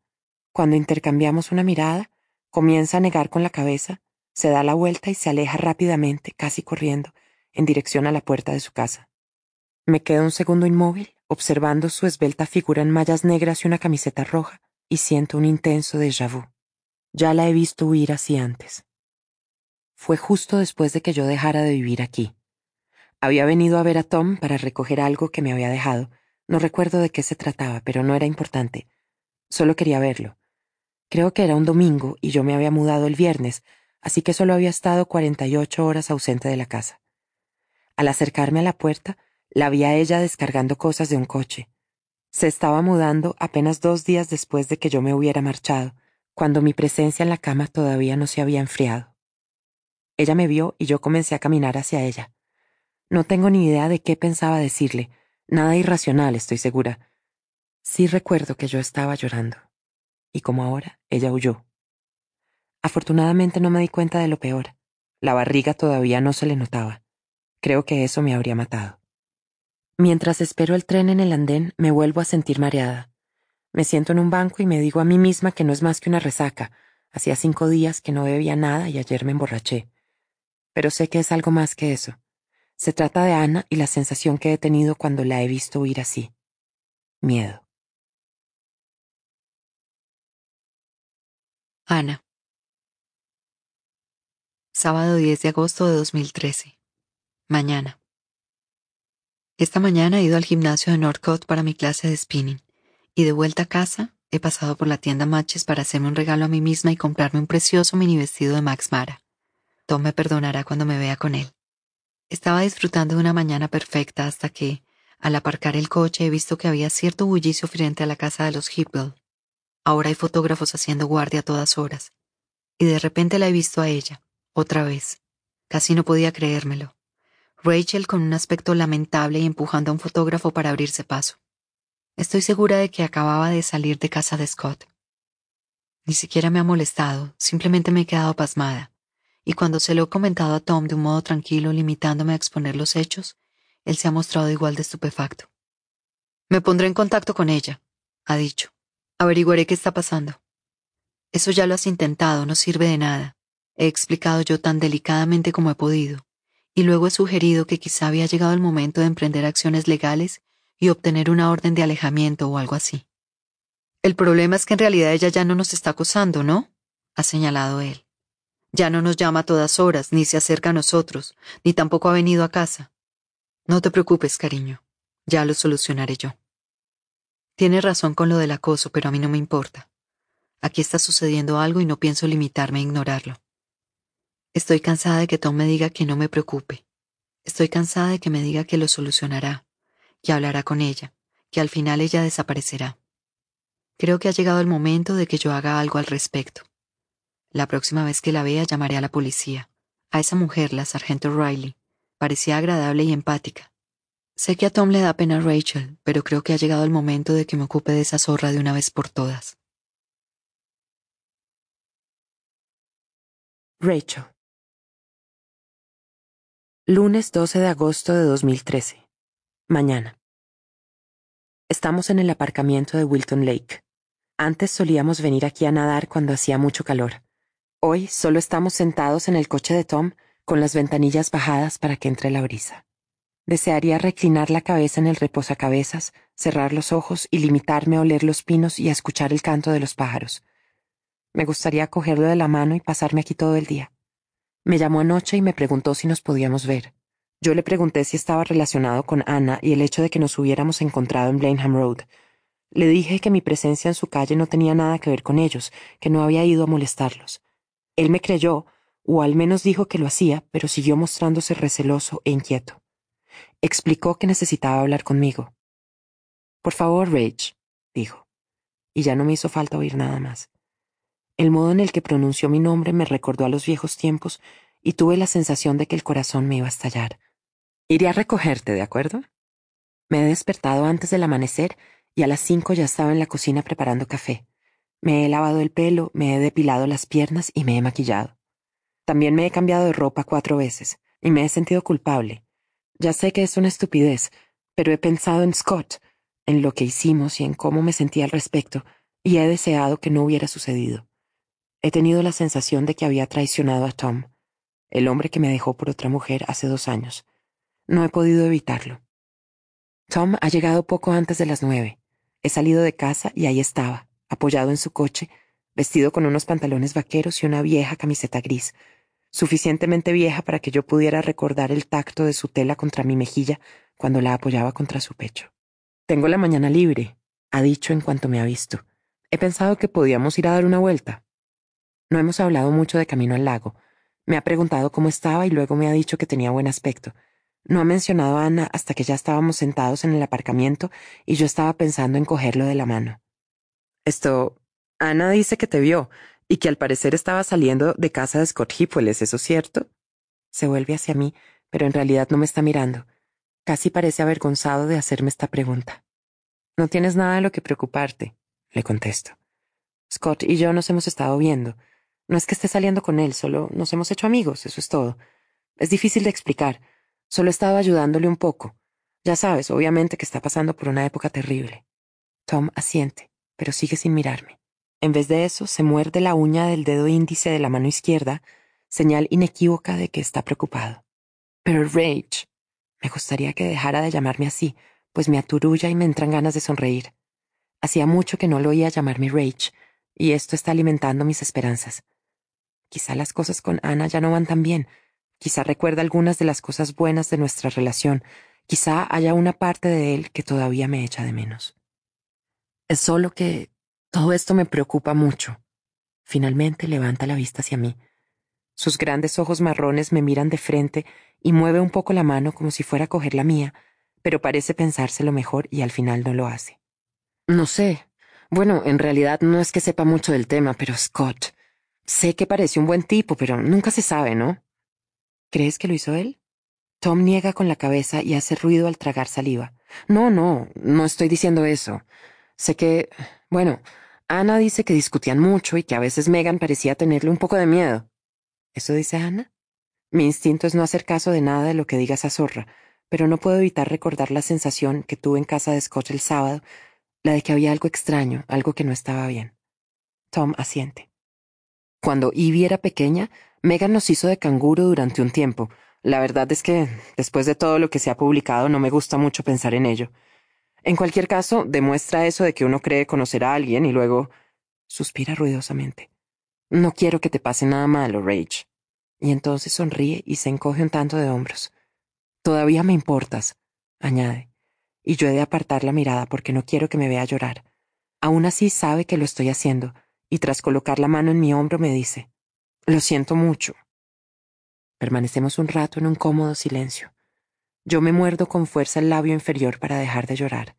No quiero hacerle esto todavía más duro, de verdad que no. Estoy bien, Tom. Estoy mejorando, en serio. Me alegro mucho de oír eso. ¿No estás bebiendo? Menos. Lo llevo mejor. Genial. Tienes buen aspecto. Se te ve guapa. Me sonríe y noto que me sonrojo. Él aparta la mirada de prisa. Esto. ¿Económicamente te va todo bien? Sí, todo me va bien. ¿De verdad? ¿Seguro, Rachel? Porque no me gustaría que. Sí, sí.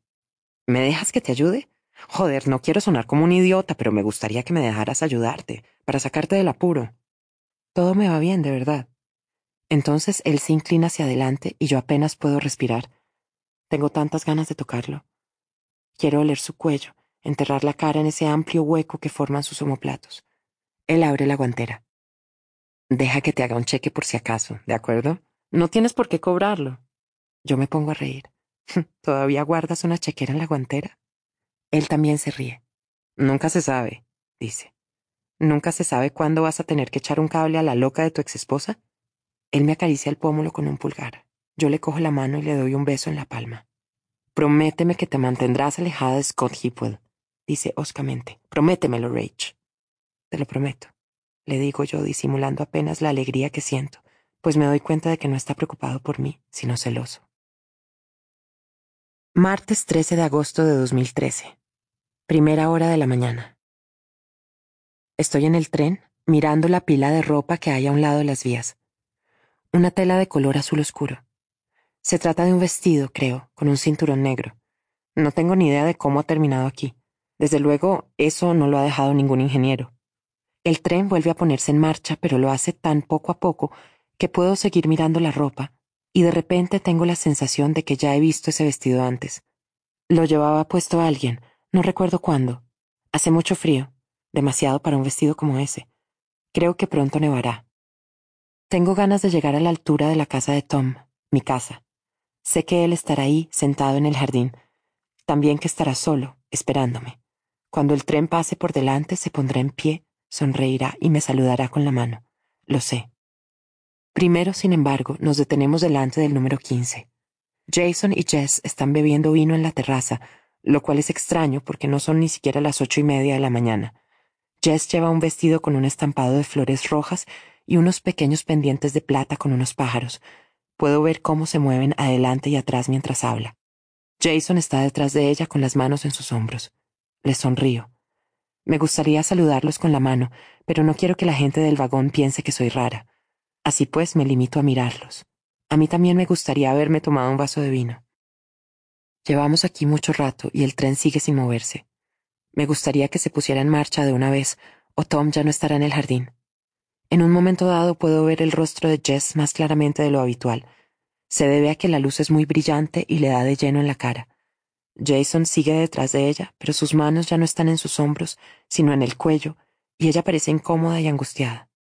Jason la está estrangulando. Puedo ver cómo el rostro de ella enrojece. Está llorando. Me pongo en pie y comienzo a golpear el cristal y a decirle a gritos a Jason que pare, pero no puede oírme. Alguien me coge del brazo. Es el tipo pelirrojo. Me dice que me siente, que ya queda poco para la siguiente parada. Para entonces ya será demasiado tarde, le digo yo, a lo que él me contesta. Ya lo es, Rachel. Y cuando vuelvo a mirar a la terraza, Jess está de pie y Jason la ha agarrado por el pelo rubio y está a punto de aplastarle el cráneo contra la pared. Mañana. Me he levantado hace horas, pero cuando me siento en el tren todavía estoy algo aturdida y las piernas me tiemblan. Me he despertado del sueño asustada y con la sensación de que todo lo que creía saber no era cierto y que lo que había visto sobre Scott y Megan me lo había inventado. Ahora bien, si mi mente me está jugando malas pasadas, ¿no sería más probable que lo ilusorio fuera el sueño? Lo más probable es que el sueño que he tenido no haya sido más que una reacción de mi mente a todas esas cosas que Tom me dijo en el coche y a la culpa que siento por lo que sucedió con Scott la otra noche. Aún así, esta familiar sensación de pánico va a más cuando el tren se detiene en el semáforo y casi temo levantar la mirada. La ventana está cerrada, no se ve nada. Todo está tranquilo o abandonado. En la terraza solo se ve la silla de Megan, vacía. Hoy hace calor, pero yo no puedo dejar de tiritar. He de tener en cuenta que las cosas que Tom dijo de Scott procedían de Anna y nadie sabe mejor que yo que ella no es de fiar. Esta mañana el doctor Aptic me recibe sin demasiado entusiasmo. Anda prácticamente encorvado, como si le doliera algo, y cuando me estrecha la mano su apretón es más débil que las otras veces. Scott me dijo que la policía no haría pública la información sobre el embarazo de Megan, pero me pregunto si a Kamal sí se lo han contado. Me pregunto si está pensando en el hijo de Megan. Me gustaría hablarle del sueño que he tenido, pero no se me ocurre ningún modo de describírselo sin desvelar mis intenciones, de modo que en vez de eso le pregunto acerca de la posibilidad de recuperar la memoria mediante la hipnosis. Bueno, dice al tiempo que extiende los dedos en el escritorio. Algunos psicólogos creen que mediante la hipnosis pueden recuperarse recuerdos reprimidos, pero es un tema controvertido. Yo no lo hago, ni se lo recomiendo a mis pacientes. No estoy convencido de sus beneficios, y en algunos casos creo que puede resultar incluso dañino, dice con una media sonrisa. Lo siento. Sé que esto no es lo que quería oír, pero con los asuntos de la mente no creo que haya remedios rápidos. ¿Conoce algún psicólogo que lo haga? Niega con la cabeza. Lo siento, pero no puedo recomendarle ninguno. Ha de tener en cuenta que los sujetos bajo hipnosis son muy sugestionables. Los recuerdos que se recuperan hace unas comillas en el aire con las manos, no siempre son fiables, no son necesariamente recuerdos auténticos. No puedo arriesgarme. No podría soportar tener todavía más imágenes en mi cabeza, más recuerdos poco fidedignos, mezclándose y transformándose hasta hacerme creer que aquello que ha pasado no lo ha hecho y haciéndome mirar en una dirección cuando debería estar haciéndolo en otra. Entonces, ¿qué me sugiere? le pregunto. ¿Hay algo que pueda hacer para recuperar los recuerdos perdidos? Se frota repetidamente los labios con sus largos dedos. Es posible, sí. El mero hecho de hablar sobre un recuerdo en particular puede ayudarla a clarificar las cosas. Tiene que repasar los detalles en un entorno en el que se sienta segura y relajada. Como este, por ejemplo. Kamal sonríe. Como este, si es que en efecto aquí se siente segura y relajada. Su entonación me indica que me está haciendo una pregunta. No respondo y su sonrisa desaparece. Concentrarse en otros sentidos aparte de la vista puede ayudar. Sonidos, el tacto de las cosas.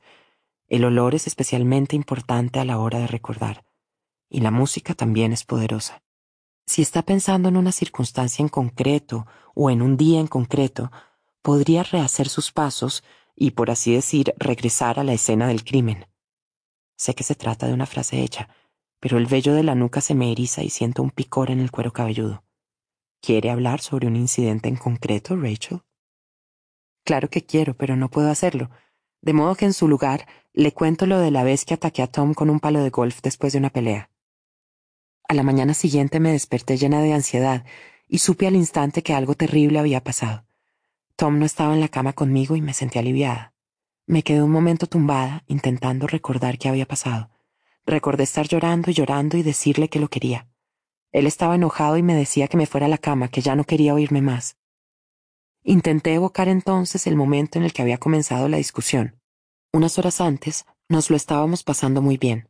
Yo había cocinado gambas a la plancha con mucho chili y cilantro y estábamos tomando ese delicioso Chenin Blanc que le había regalado a Tom un cliente satisfecho.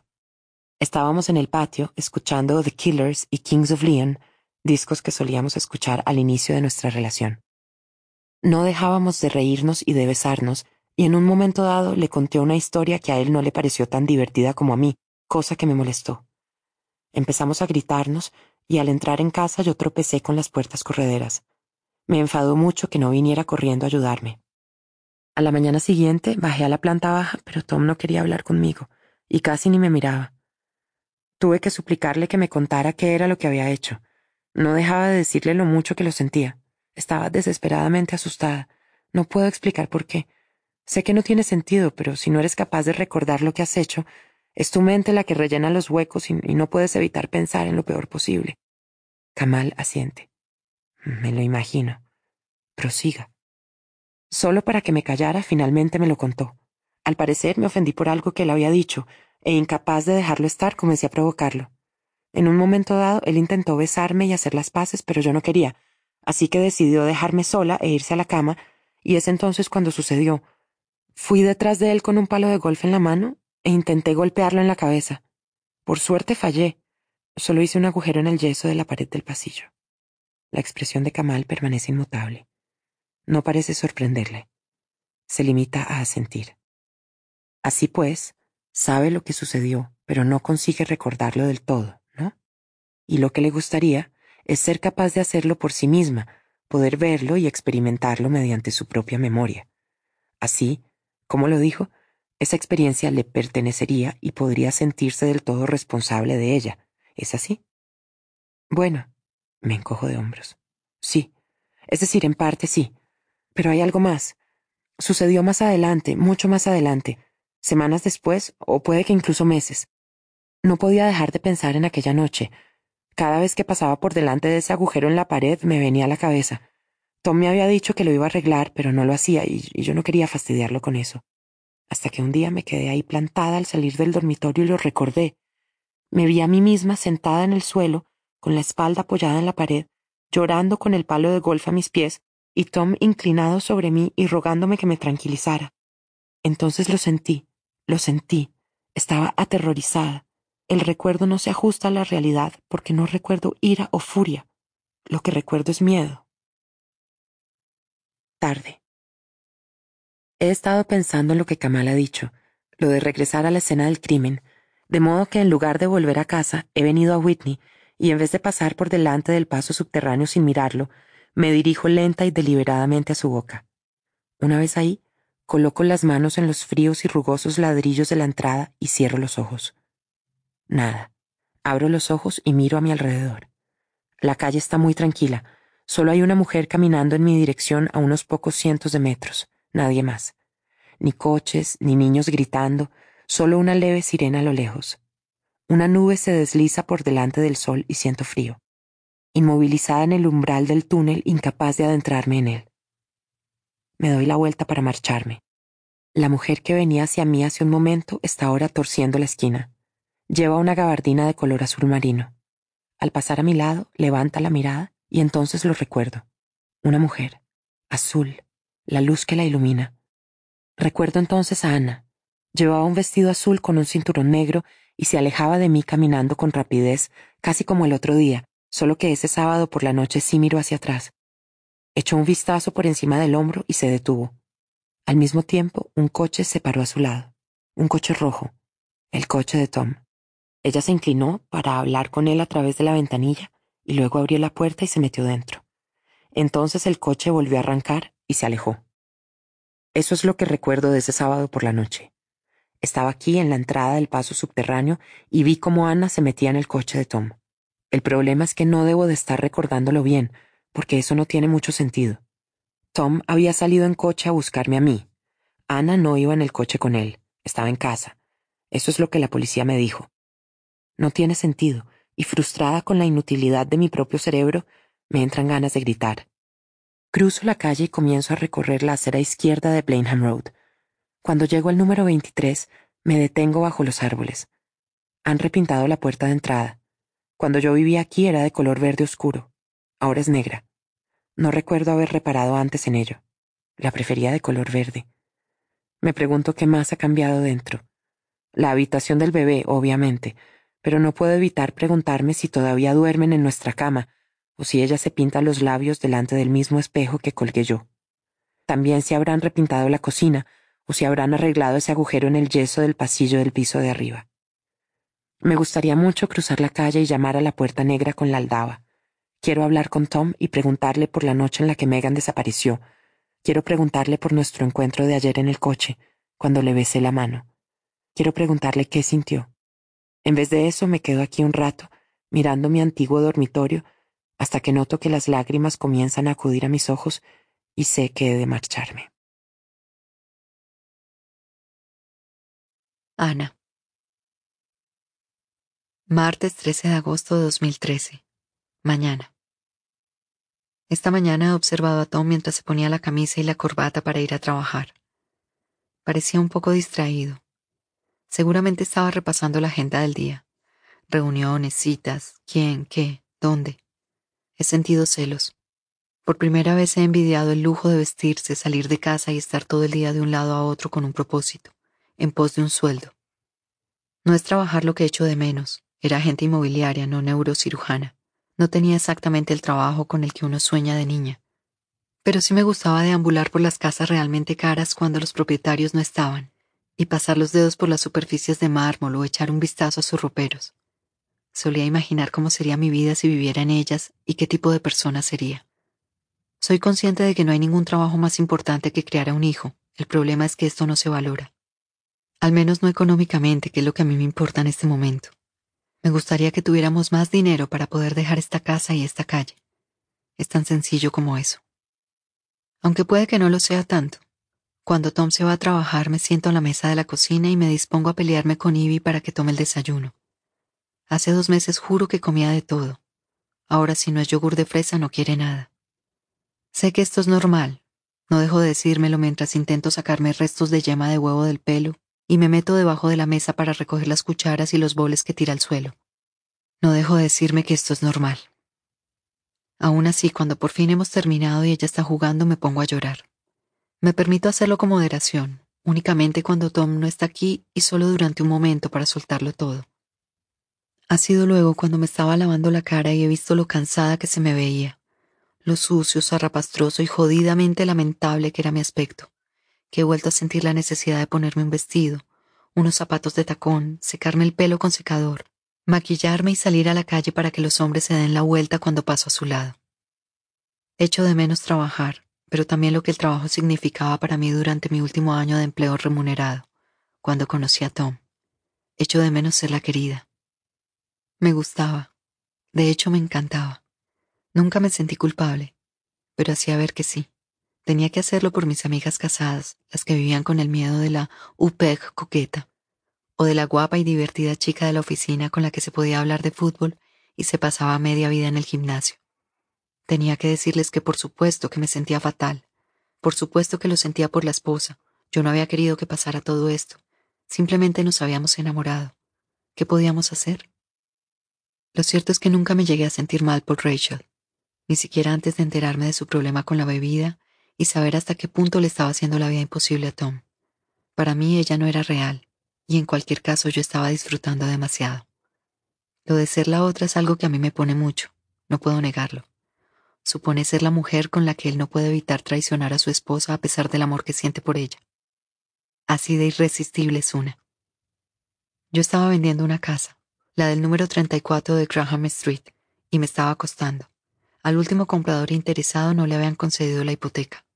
Al parecer había habido algún problema con la tasación, de modo que para asegurarnos de que todo estaba bien, encargamos una tasación independiente. Los vendedores ya se habían mudado y la casa estaba vacía, así que fui yo quien fue a abrirle la puerta al tasador. Desde el momento en que le abrí la puerta tuve claro lo que iba a suceder.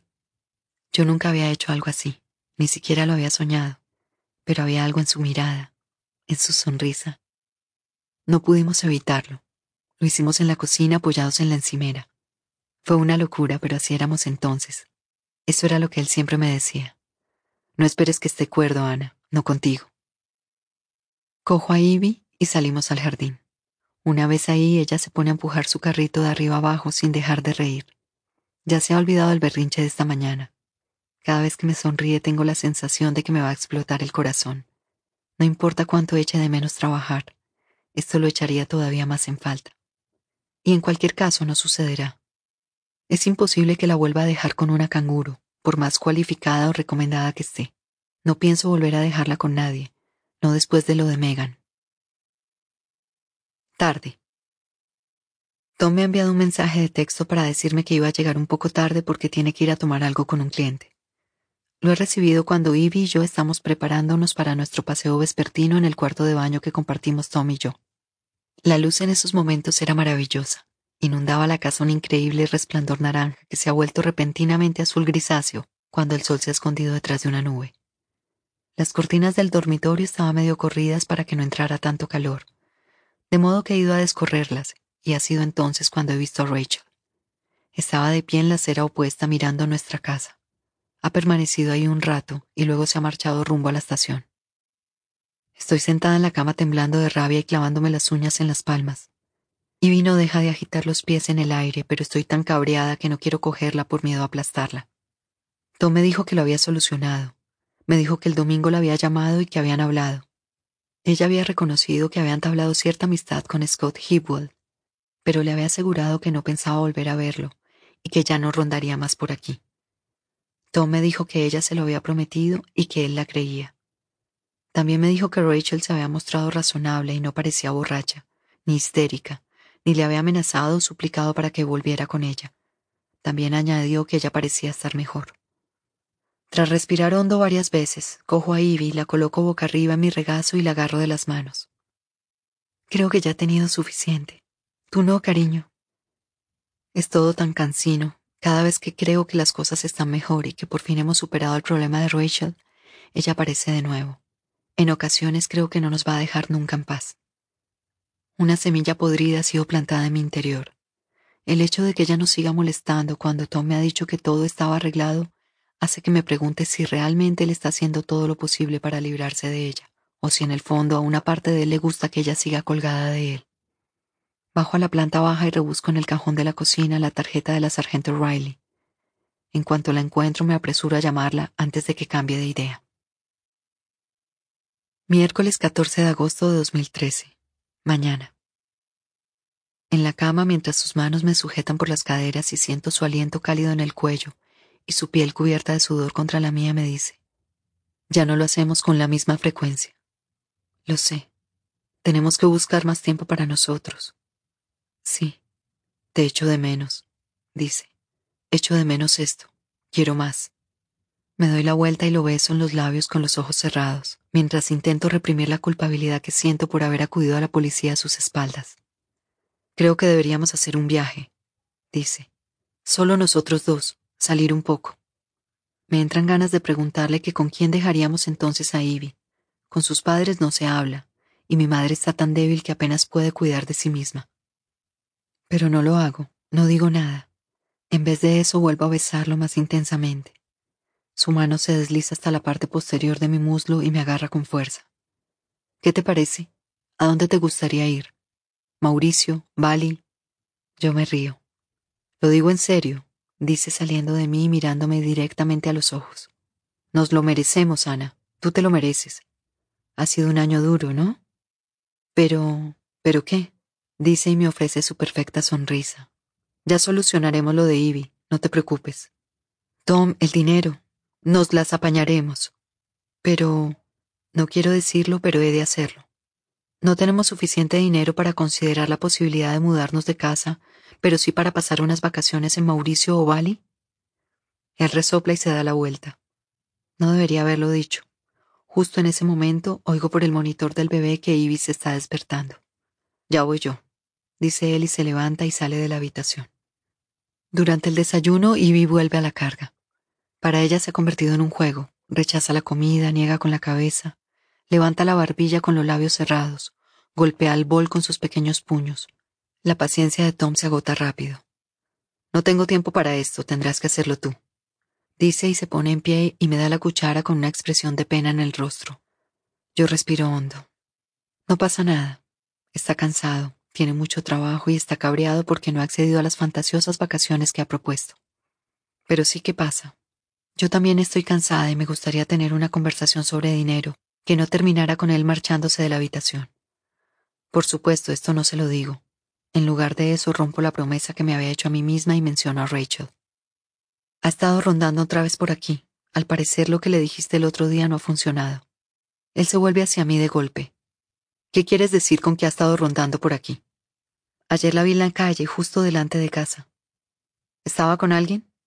No, estaba sola. ¿Por qué lo preguntas? Joder exclama y su rostro se ensombrece como cuando se enfada de verdad. Le dije que se mantuviera alejada. ¿Por qué no me lo contaste anoche? No quería molestarte, digo en voz baja y lamento haber sacado el tema. No quería que te preocuparas. ¡Mierda! Suelta y deja la taza de golpe en la encimera. El ruido hace que Ivy se asuste y comience a llorar. Esto no ayuda. No sé qué decir, la verdad. Cuando hablé con ella parecía estar bien. Escuchó lo que le dije y me prometió que no vendría más por aquí. Tenía buen aspecto, se la veía incluso sana, de vuelta a la normalidad. ¿Tenía buen aspecto? Le pregunto, y antes de que me dé la espalda, puedo ver en su rostro que sabe que lo he pillado. ¿No me dijiste que habías hablado con ella por teléfono? Él respira hondo, luego suspira ruidosamente, y por último se vuelve otra vez hacia mí con el rostro inexpresivo. Sí, bueno, te dije eso porque sabía que te molestaría que la hubiera visto en persona, así que te mentí lo que haga falta para mantener la paz. ¿Estás de coña? Él niega con la cabeza y se acerca a mí con una sonrisa y las manos alzadas como si suplicara. Lo siento, lo siento. Ella quería hablar conmigo en persona y a mí me pareció que sería mejor. Lo siento, ¿vale? Solo hablamos. Quedamos en una cafetería cutre de Ashbury y estuvimos hablando durante veinte o treinta minutos, no más. Luego me rodea con los brazos y me atrae hacia sí. Yo intento resistirme, pero él es más fuerte que yo, y además huele muy bien, y yo no quiero pelea. Quiero que estemos del mismo lado. Lo siento. Vuelve a mascullar con su boca mi pelo. Está bien, no pasa nada, digo yo. No insisto porque ahora ya me estoy encargando yo de este asunto. Ayer llamé a la sargento Riley, y en cuanto comenzamos a hablar, supe que había hecho lo correcto poniéndome en contacto con ella. Cuando le dije que había visto a Rachel saliendo de casa de Scott Hibwell en varias ocasiones, una pequeña exageración, ella se mostró muy interesada. Quiso saber fechas y horas. Le pude dar dos, respecto a las demás veces fui más imprecisa y me preguntó si antes de la desaparición de Megan Hewell ya tenían algún tipo de relación y si yo pensaba que su vínculo era de carácter sexual. He de decir que la idea no se me había pasado por la cabeza. Me cuesta imaginarlo pasar de Megan a Rachel. En cualquier caso, el cadáver de su esposa todavía no se había enfriado. También le volví a contar lo del intento de secuestro de Ivy por si se le había olvidado. Es muy inestable, dije. Puede pensar que estoy reaccionando de un modo exagerado, pero tratándose de mi familia no puedo tomar ningún riesgo. Para nada, me contestó ella. Muchas gracias por ponerse en contacto conmigo. Si ve otra cosa que le resulte sospechosa, hágamelo saber. No tengo ni idea de qué harán con ella. Puede que simplemente le den una advertencia. En cualquier caso, será de utilidad si más adelante contemplamos la posibilidad de solicitar una orden de alejamiento. Por el bien de Tom, esperemos que no haga falta. En cuanto Tom se va a trabajar, llevo a Ivy al parque y estamos un rato jugando con los columpios y los caballitos de madera. Cuando la vuelvo a meter en el cochecito se queda dormida casi de inmediato, lo cual significa que puedo ir a comprar. Decido ir al Sainsbury's por calles secundarias. Este camino implica dar un rodeo, pero hay muy poco tráfico y además así podemos pasar por delante del número 34 de Graham Street. Incluso ahora siento escalofríos al pasar por delante de esa casa. De repente tengo mariposas en el estómago, una sonrisa se forma en mis labios y se me sonrojan las mejillas. Recuerdo subir la escalinata de la entrada a toda velocidad con la esperanza de que ningún vecino me viera entrar, y prepararme en el cuarto de baño poniéndome perfume y el tipo de ropa interior que una se pone para que se la quiten. Cuando él llegaba a la puerta me enviaba un mensaje de texto, y nos pasábamos una o dos horas en el dormitorio del piso de arriba. Él solía decirle a Rachel que estaba con un cliente, o que había quedado con unos amigos para tomar una cerveza. ¿No temes que lo compruebe? le preguntaba yo, y él negaba con la cabeza. Miento muy bien. Me contestó en una ocasión con una sonrisa. Y otra vez me dijo, incluso si lo comprobara, mañana ya no lo recordaría. Entonces empecé a darme cuenta de hasta qué punto era mala la situación de Tom con ella. Pero pensar en esas conversaciones me borra la sonrisa del rostro. No me gusta recordarlo riendo en plan conspirador mientras recorre mi tripa con los dedos, sonríe y me dice, miento muy bien. Efectivamente lo hace. Lo he comprobado en persona. He visto cómo convencía al personal de un hotel de que estábamos celebrando nuestra luna de miel, por ejemplo, o cómo se libraba de hacer horas extras en el trabajo asegurando tener una emergencia familiar.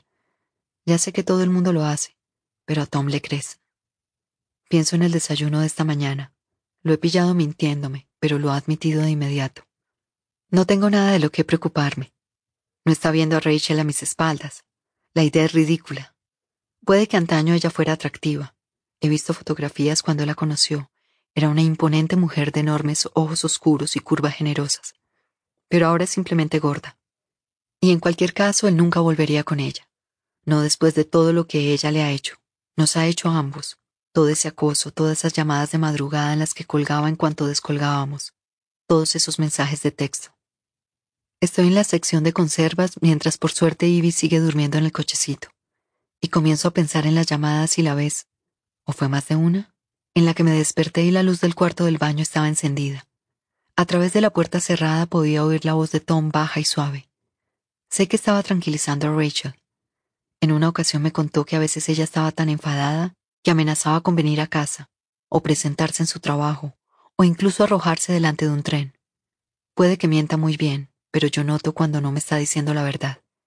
A mí no me engaña. Tarde. Solo que, ahora que lo pienso, sí me ha engañado, ¿no? Cuando me dijo que había hablado con Rachel por teléfono y que parecía estar mejor, casi feliz, yo no lo dudé ni por un momento y cuando vino a casa el lunes por la noche y le pregunté por su día, me habló de una reunión realmente agotadora que había tenido esa mañana, y yo lo escuché muy comprensiva sin sospechar ni una sola vez que esa reunión no había tenido lugar y que en realidad había estado en una cafetería de Ashbury con su ex esposa. Esto es lo que estoy pensando mientras vacío lavaplatos con mucho cuidado y gestos precisos, pues Ivy está echándose una siesta y el ruido de la cubertería contra la vajilla podría despertarla. Me ha engañado. Sé que no siempre es honesto sobre todo al ciento por ciento. Pienso, por ejemplo, en esa historia sobre sus padres, lo de que los invitó a la boda pero que se negaron a venir porque estaban muy enfadados con él por haber dejado a Rachel. Siempre he pensado que era extraño, pues en las dos ocasiones en las que he hablado con su madre, ella pareció alegrarse de hablar conmigo y se mostró amable y se interesó por mí y por Ivy. Espero que podamos verla pronto, me dijo, pero cuando se lo comenté a Tom, él lo descartó.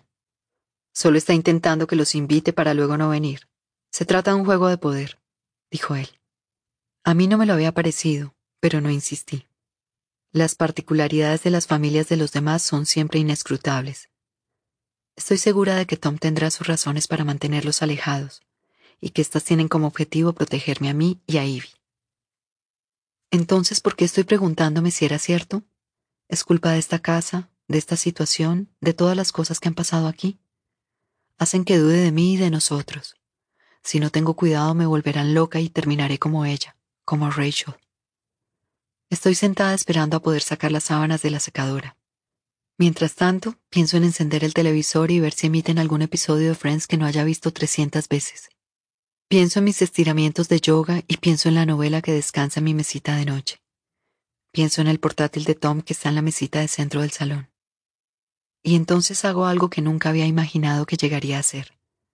Tras coger la botella de vino tinto que abrimos anoche para cenar y servirme un vaso, agarro su portátil, lo enciendo e intento averiguar su contraseña.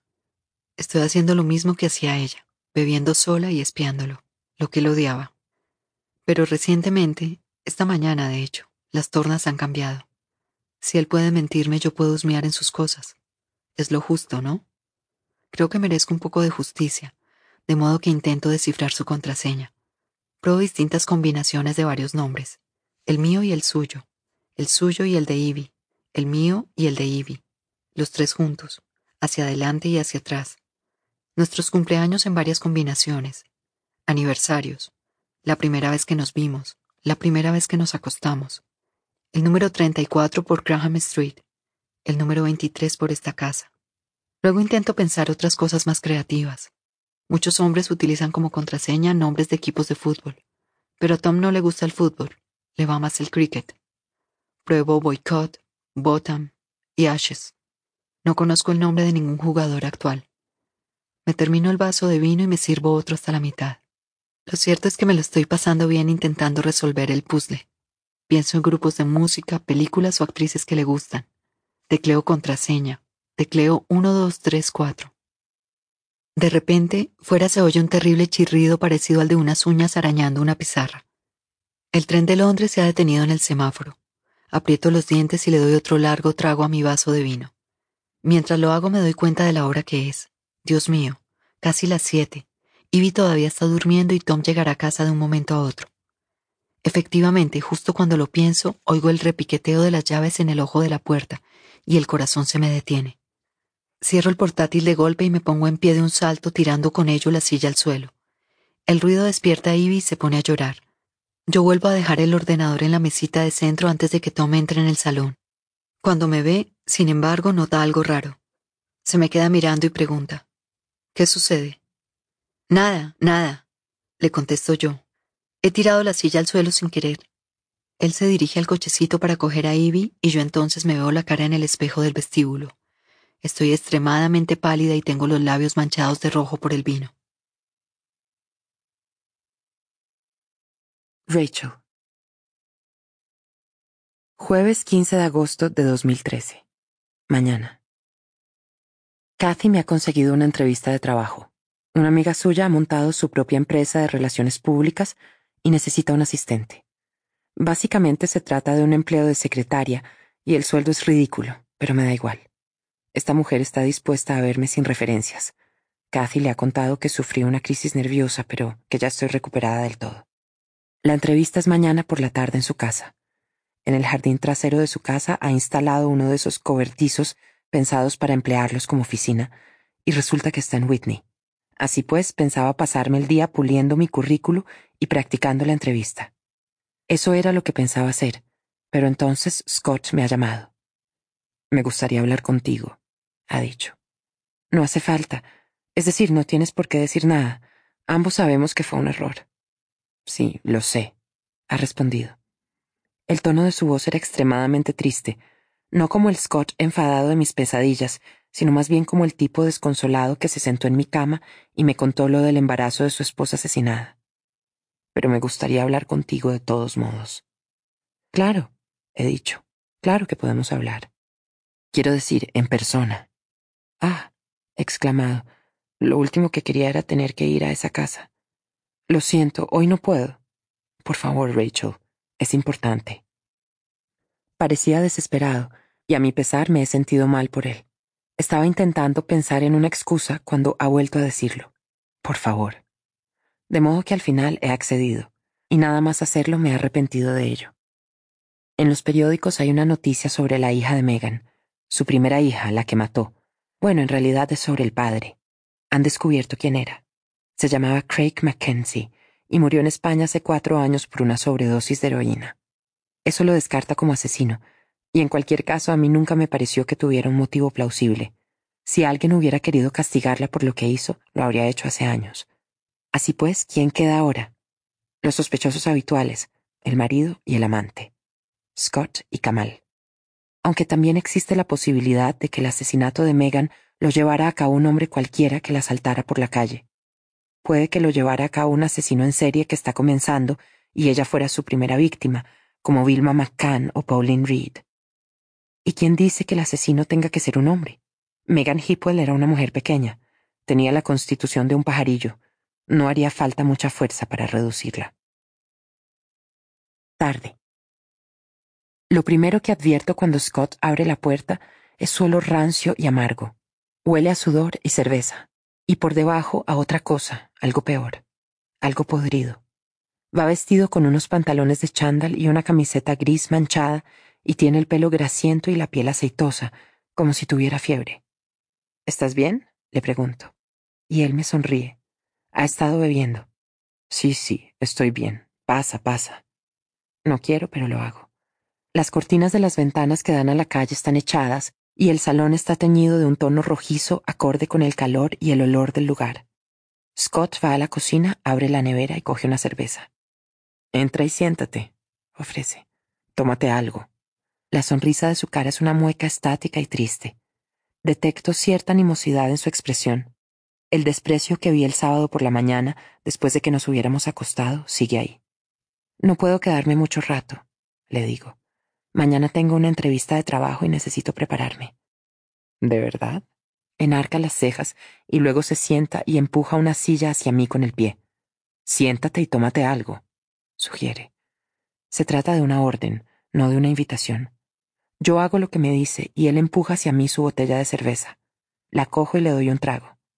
Fuera se oyen gritos, unos niños que juegan en el jardín trasero de otra casa, y más allá el leve y familiar murmullo del tren. Ayer la policía recibió los resultados del ADN, me cuenta Scott, y la sargento Riley vino a verme por la noche. Se queda un momento callado, a la espera de que yo diga alguna cosa, pero temo decir algo equivocado, de modo que opto por guardar silencio. No era mío.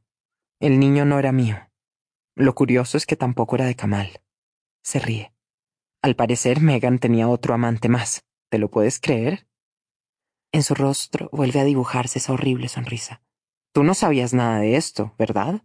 Ella no te confió que había ningún otro hombre, ¿no? La sonrisa desaparece de su cara y todo esto comienza a darme mala espina. Muy mala espina.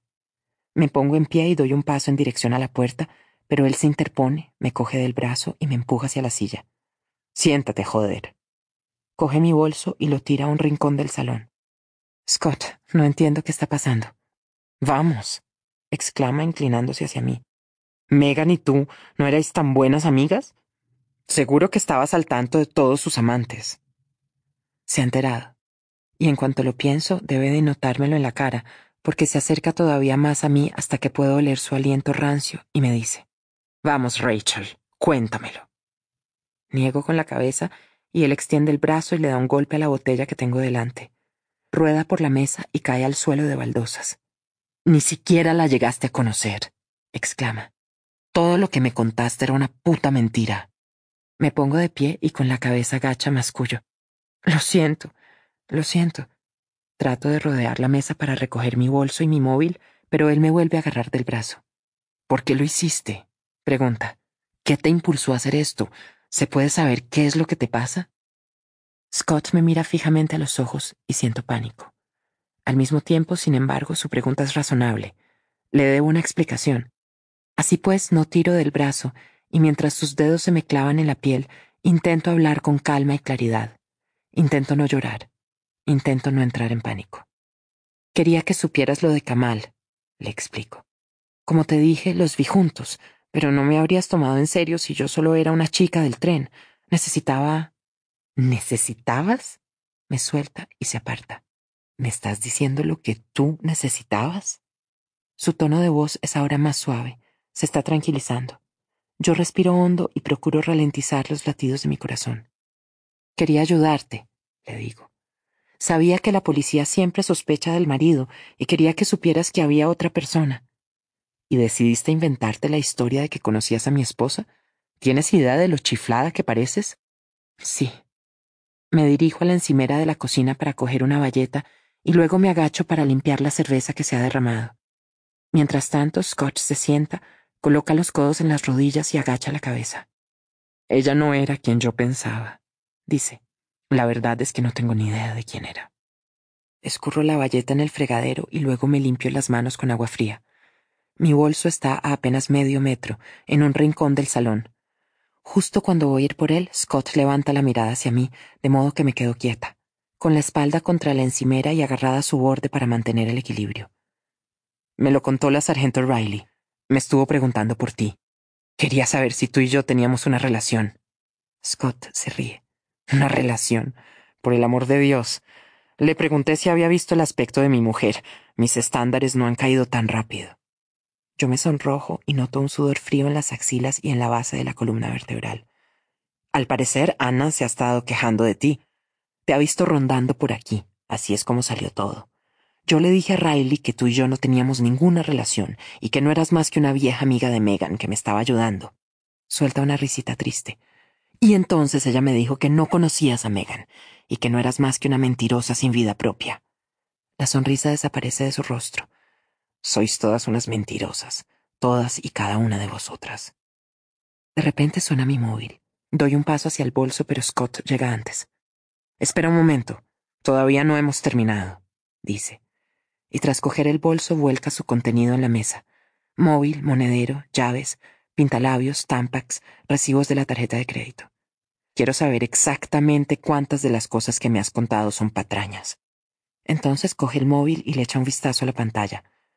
Luego vuelve a levantar la mirada hacia mí y se me hiela la sangre. Lee en voz alta. Este mensaje es para confirmar su cita con el doctor Abdick el lunes 19 de agosto a las 16.30. En caso de que no pueda acudir a la cita, le agradeceríamos que nos avisara con 24 horas de antelación. Scott, ¿qué demonios está pasando? Pregunta en un tono de voz apenas más alto que un carraspeo. ¿Qué has estado haciendo? ¿Qué has estado contándole? No ha estado contándole nada. Deja caer el móvil en la mesa y se acerca a mí con las manos cerradas.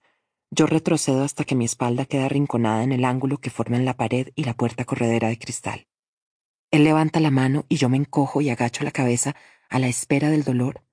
Y de repente tengo la sensación de que esto ya lo ha hecho antes. Lo he sentido antes, pero no puedo recordar cuándo, y ahora tampoco tengo tiempo para pensarlo, porque aunque no me pega, sí me agarra de los hombros con fuerza y me clava los pulgares en las clavículas. Duele tanto que suelto un grito. Todo este tiempo dice entre dientes. Todo este tiempo he creído que estabas de mi lado, pero en realidad has estado actuando en mi contra. Le has estado pasando información, ¿verdad? Le has estado diciendo cosas sobre mí y sobre Megs. Has sido tú quien ha hecho que la policía sospechara de mí. Has sido tú. No, por favor, no, no ha sido así. Yo quería ayudarte. Me suelta los hombros, desliza una mano hasta mi nuca y me agarra del pelo con fuerza. Scott, por favor, no. Por favor, me estás haciendo daño, por favor. Entonces comienza a arrastrarme hacia la puerta de entrada y me invade una sensación de alivio. Va a echarme a la calle, gracias a Dios. Pero no lo hace. Sin dejar de escupir y maldecir, sigue arrastrándome y me lleva al piso de arriba, y yo intento resistirme, pero él es demasiado fuerte y no puedo. Empiezo a llorar. Por favor, no, por favor. Sé que está a punto de suceder algo terrible. Intento gritar, pero no puedo. De mi boca no sale sonido alguno. Las lágrimas y el pánico me ciegan. Scott me mete a empujones en una habitación y cierra la puerta de golpe tras de mí. Luego oigo cómo la llave gira en la cerradura. La bilis caliente asciende entonces por mi garganta y vomito en la moqueta. Espero con los oídos aguzados. No sucede nada y no aparece nadie. Me encuentro en una habitación de sobra. En mi casa esta habitación era el estudio de Tom. Ahora es la habitación del bebé, la que tiene la persiana de color rosa claro. En casa de Scott es un cuarto trasero repleto de papeles y archivos, una cinta para correr plegable y un ordenador Apple antiguo. También hay una caja de papeles con números, tal vez contabilidad del negocio, y otra llena de viejas postales, en blanco y con restos de masilla adhesiva en el dorso, como si antaño hubieran estado pegadas a una pared. Los tejados de París, niños que están patinando en un callejón, viejas traviesas cubiertas de musgo, una vista del mar desde una cueva. Rebusco entre todas las postales. No sé qué estoy buscando, solo intento mantener a raya el pánico. Intento no pensar en el cuerpo de Megan siendo arrastrado por el barro. Intento no pensar en sus heridas, en lo asustada que debía de estar cuando comprendió lo que le iba a pasar. Mientras rebusco en la caja, noto una punzada de dolor en un dedo y retrocedo de un salto. Al sacar la mano, descubro que me he hecho un corte en la punta del dedo índice y unas gotas de sangre caen sobre mis pantalones vaqueros. Detengo la hemorragia con el dobladillo de la camiseta y sigo rebuscando entre las postales con más cuidado. Al instante descubro la causa de la herida que me he hecho. Una fotografía enmarcada con el cristal hecho añicos. En la parte superior falta un trozo y se puede ver la mancha de sangre en el borde afilado. No había visto nunca esta fotografía. Es un retrato de Megan y Scott.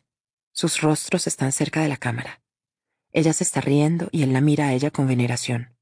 ¿O son celos? Las grietas del cristal forman una estrella que irradia desde el rabillo del ojo de Scott, de modo que es difícil interpretar su expresión. Mientras estoy sentada en el suelo contemplando la fotografía, pienso en que continuamente se rompen cosas de manera accidental y a veces nunca llegamos a arreglarlas. Pienso en todos los platos que rompí en mis peleas con Tom, o en el agujero en el yeso de la pared del pasillo. Al otro lado de la puerta cerrada oigo reír a Scott y se me hiela la sangre. Me dirijo entonces a la ventana, la abro, y tras ponerme de puntillas para poder asomarme, pido ayuda. Llamo a Tom a gritos. Es inútil, patético. Aunque por casualidad estuviera en su jardín, este se encuentra a varias casas de distancia y no me oiría, está demasiado lejos. Miro hacia abajo y pierdo el equilibrio, de modo que me vuelvo a meter dentro, devuelvo y comienzo a sollozar entrecortadamente.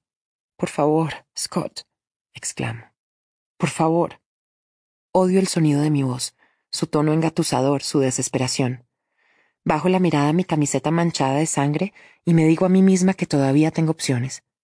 Cojo la fotografía enmarcada y la tiro al suelo. Luego cojo el trozo de cristal más largo y me lo guardo con cuidado en el bolsillo trasero de los pantalones. Oigo unos pasos subiendo la escalera y retrocedo hasta que mi espalda toca la pared opuesta a la puerta. Una llave gira en la cerradura. Scott tiene mi bolso en una mano y lo arroja a mis pies. En la otra mano sujeta un trozo de papel.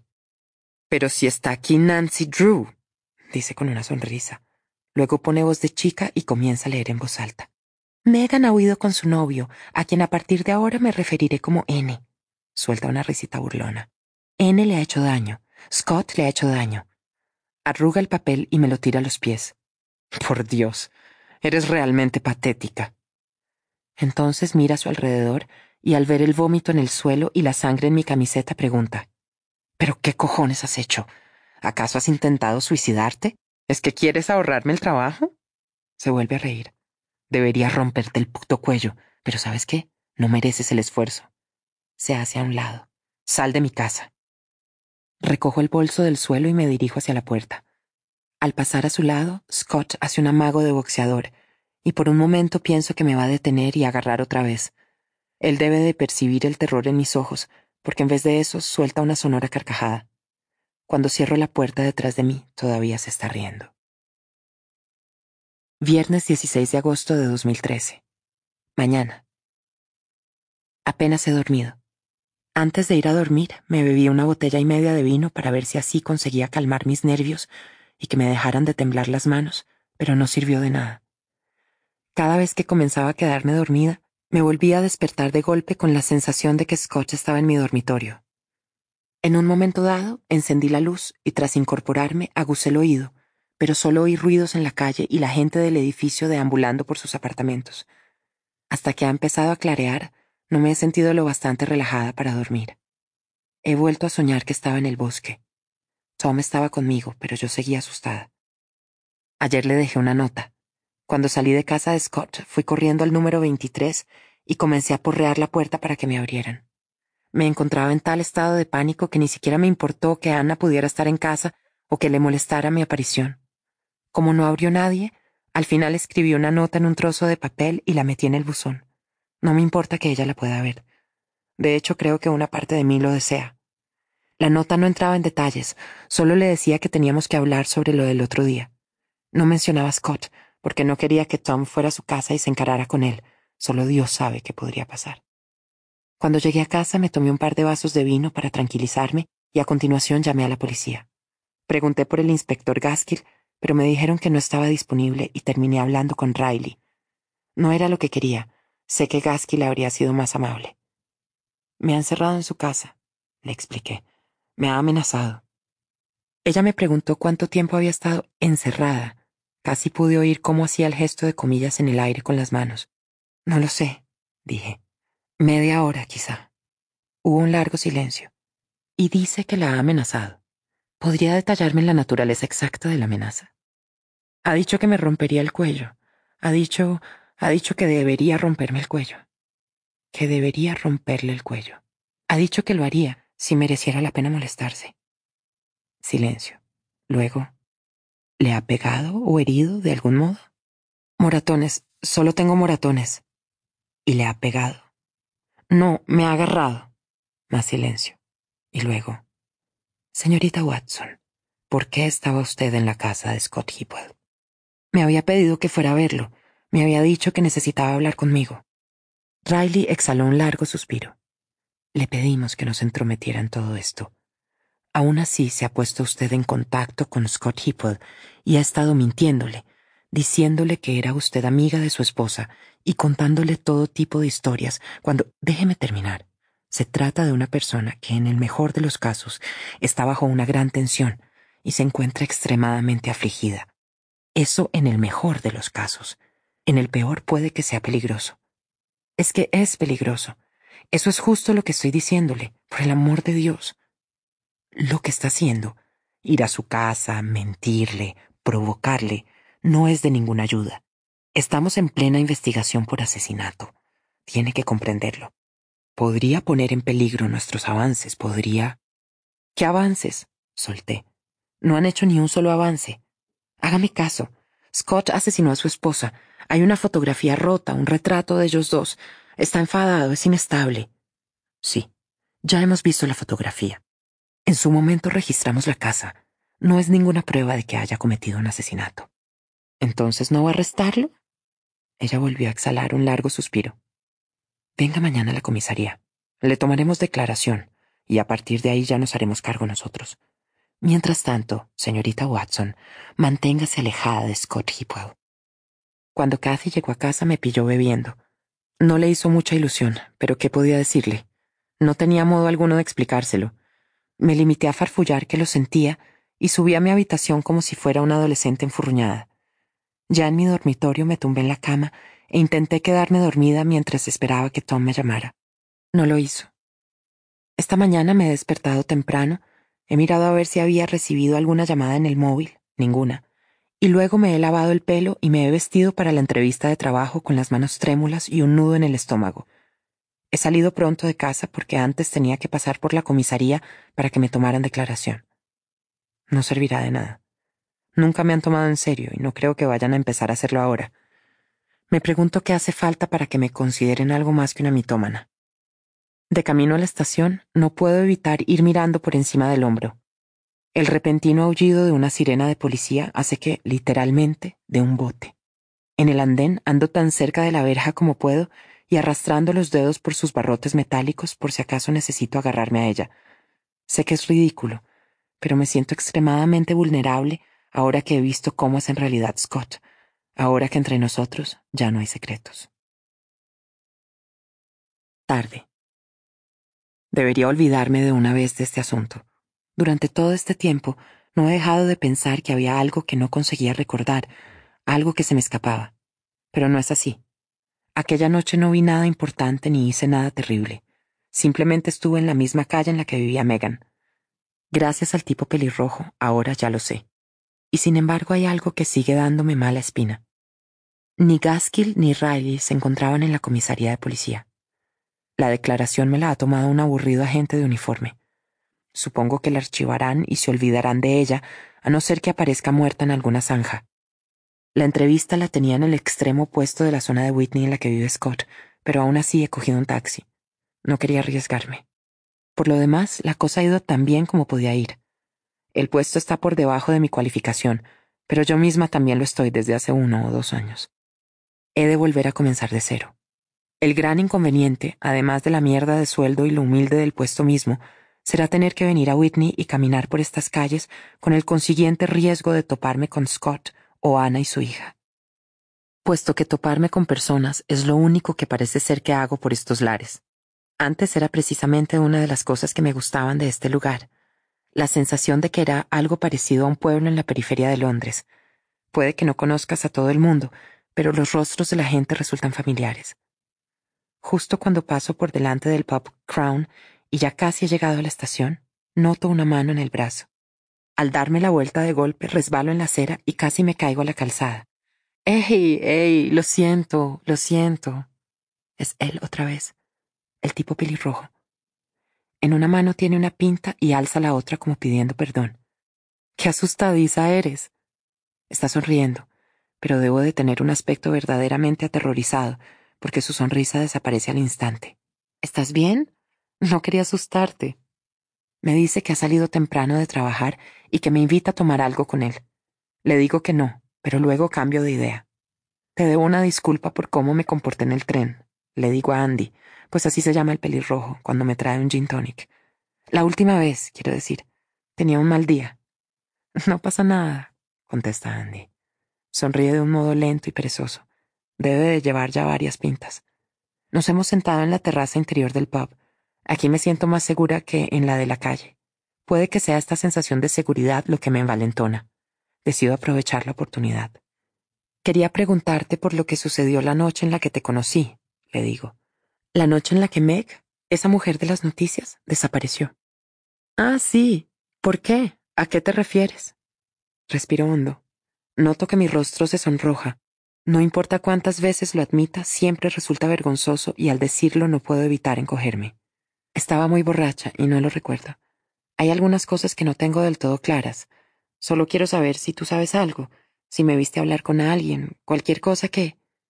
Bajo la mirada a la mesa. No puedo mirarlo a los ojos. Él me da un golpecito en el pie con el suyo. No pasa nada. No hiciste nada malo. Levanto la mirada y veo que está sonriendo. Yo también iba borracho. Estuvimos un rato charlando en el tren, no recuerdo sobre qué. Luego bajamos en Whitney. Tu paso era algo inestable y resbalaste en la escalera. ¿Lo recuerdas?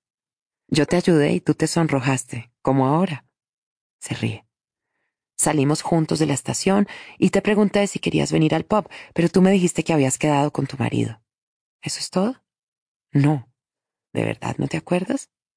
Nos volvimos a ver un poco más tarde, no sé, media hora quizá, yo había ido al Crown, pero me llamó un amigo y me dijo que estaba en un bar que hay al otro lado de las vías, de modo que me dirigí al paso subterráneo y te vi allí.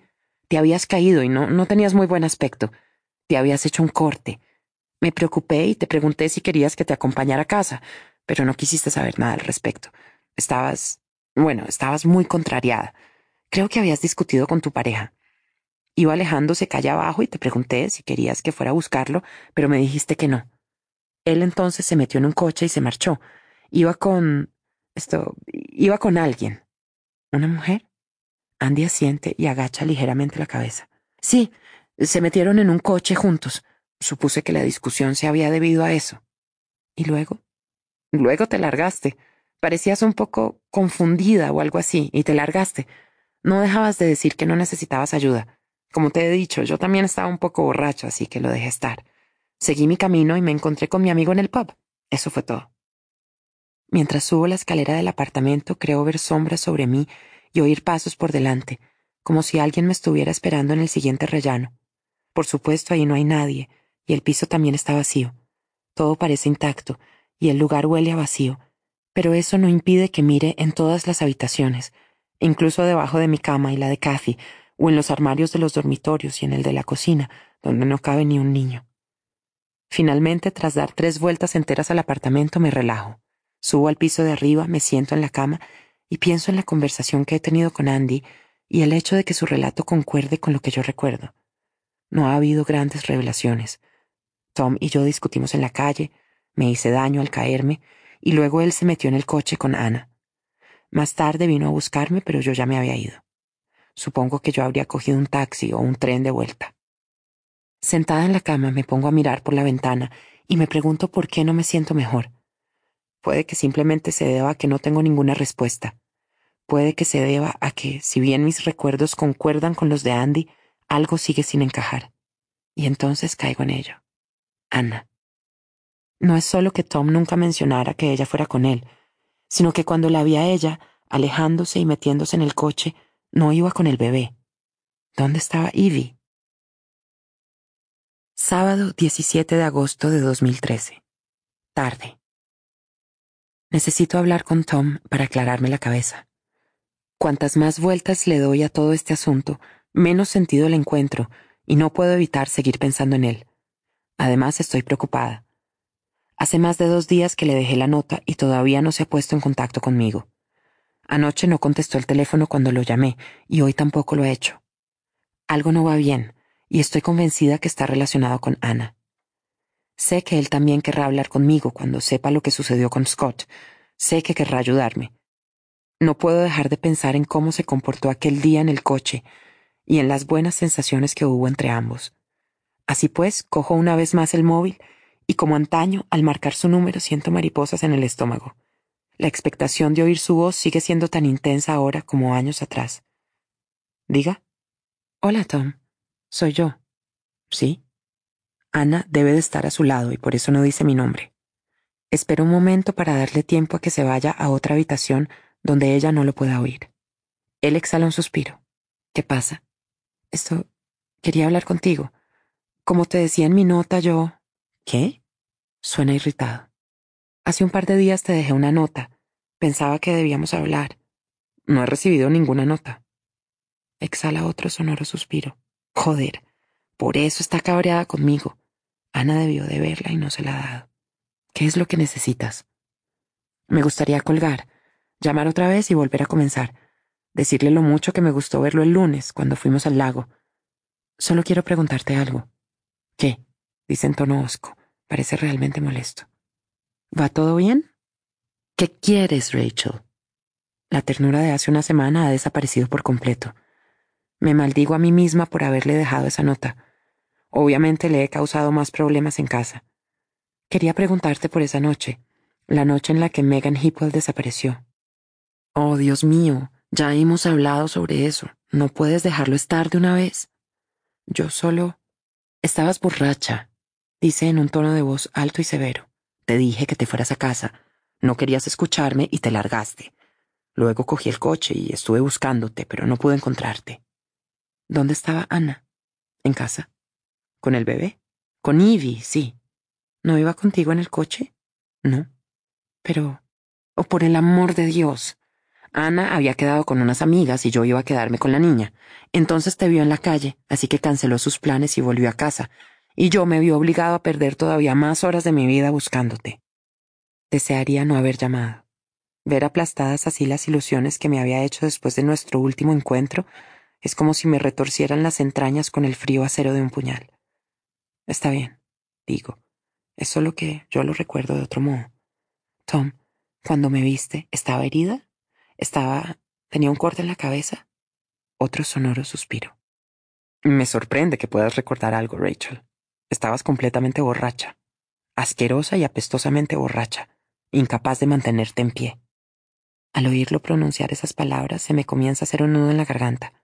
Le había oído decir este tipo de cosas antes, en nuestros peores días, cuando él ya no podía más de mí. Con cierto tono de desgana, Tom prosigue.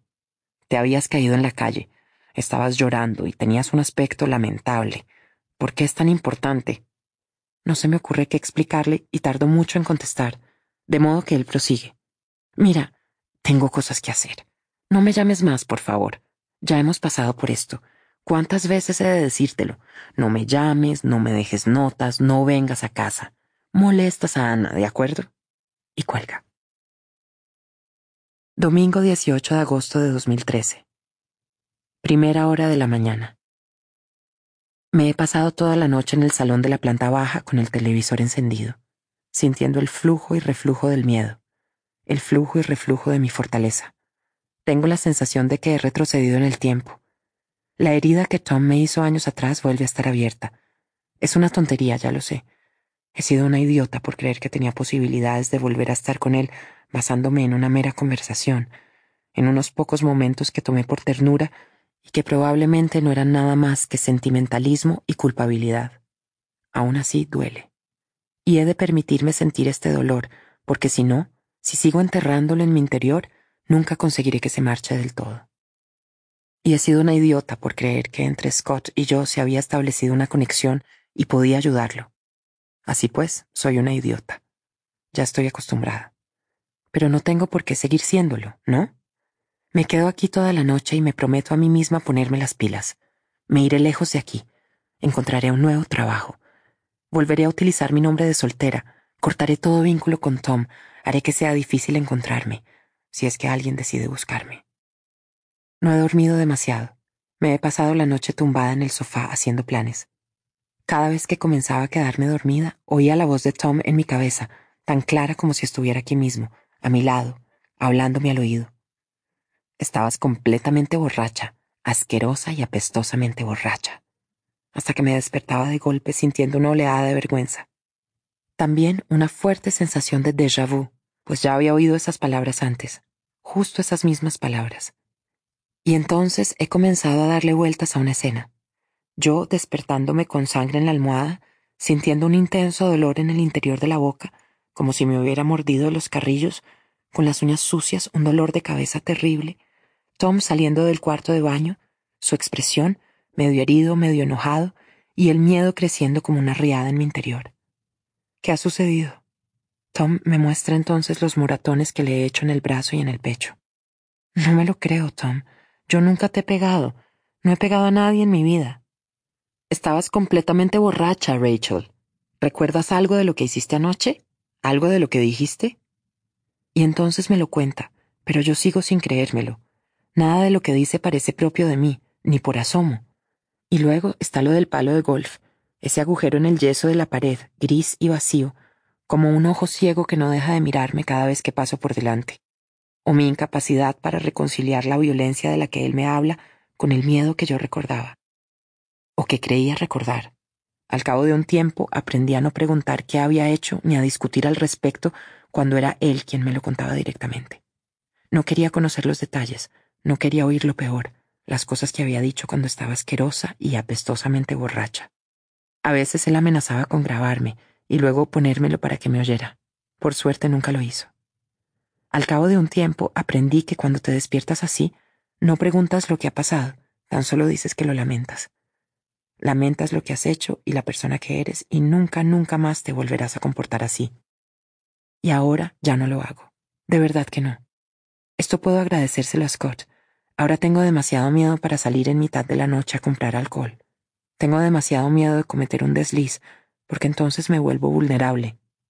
Voy a tener que ser fuerte, no me queda otro remedio. Mis párpados vuelven a pesar y comienzo a cabecear de nuevo. Bajo el volumen de la televisión hasta que prácticamente no se oye y me doy la vuelta para quedar de cara al respaldo del sofá, me acurruco y me tapo bien con el edredón. Estoy quedándome dormida, puedo sentirlo, Voy a dormir y entonces, ¡bang! El suelo tiembla y me incorporo de golpe con el corazón en la garganta. Lo he visto, lo he visto. Estoy en el paso subterráneo y él viene hacia mí. Me da una bofetada en la boca y luego alza el puño con las llaves en la mano. Siento un intenso dolor cuando el metal dentado impacta contra mi cráneo. Ana. Sábado 17 de agosto de 2013. Tarde. Me odio a mí misma por llorar, es patético. Pero estoy agotada. Estas últimas semanas han sido muy duras. Y Tom y yo volvimos a discutir por culpa de Rachel. No podía ser de otro modo. Supongo que se veía venir. Llevo días torturándome por la nota y el hecho de que me mintiera sobre lo de su encuentro con Rachel. No dejo de decirme que es una estupidez, pero no puedo evitar tener la sensación de que hay algo entre ellos. He estado dándole vueltas y más vueltas. Después de todo lo que ella le ha hecho, nos ha hecho a los dos. ¿Cómo va a ser capaz de hacerlo? ¿Cómo va siquiera a contemplar estar con ella otra vez? Si nos colocas a ambas una al lado de la otra, ningún hombre en la tierra la escogería a ella antes que a mí. Y eso sin tener en cuenta todos sus problemas. Pero entonces pienso que a veces sucede, ¿no? Alguien con quien tienes un pasado no te deja estar y por más que lo intentes, no consigues desembarazarte de esa persona y liberarte de ella. Puede que al cabo de un tiempo simplemente dejes de intentarlo.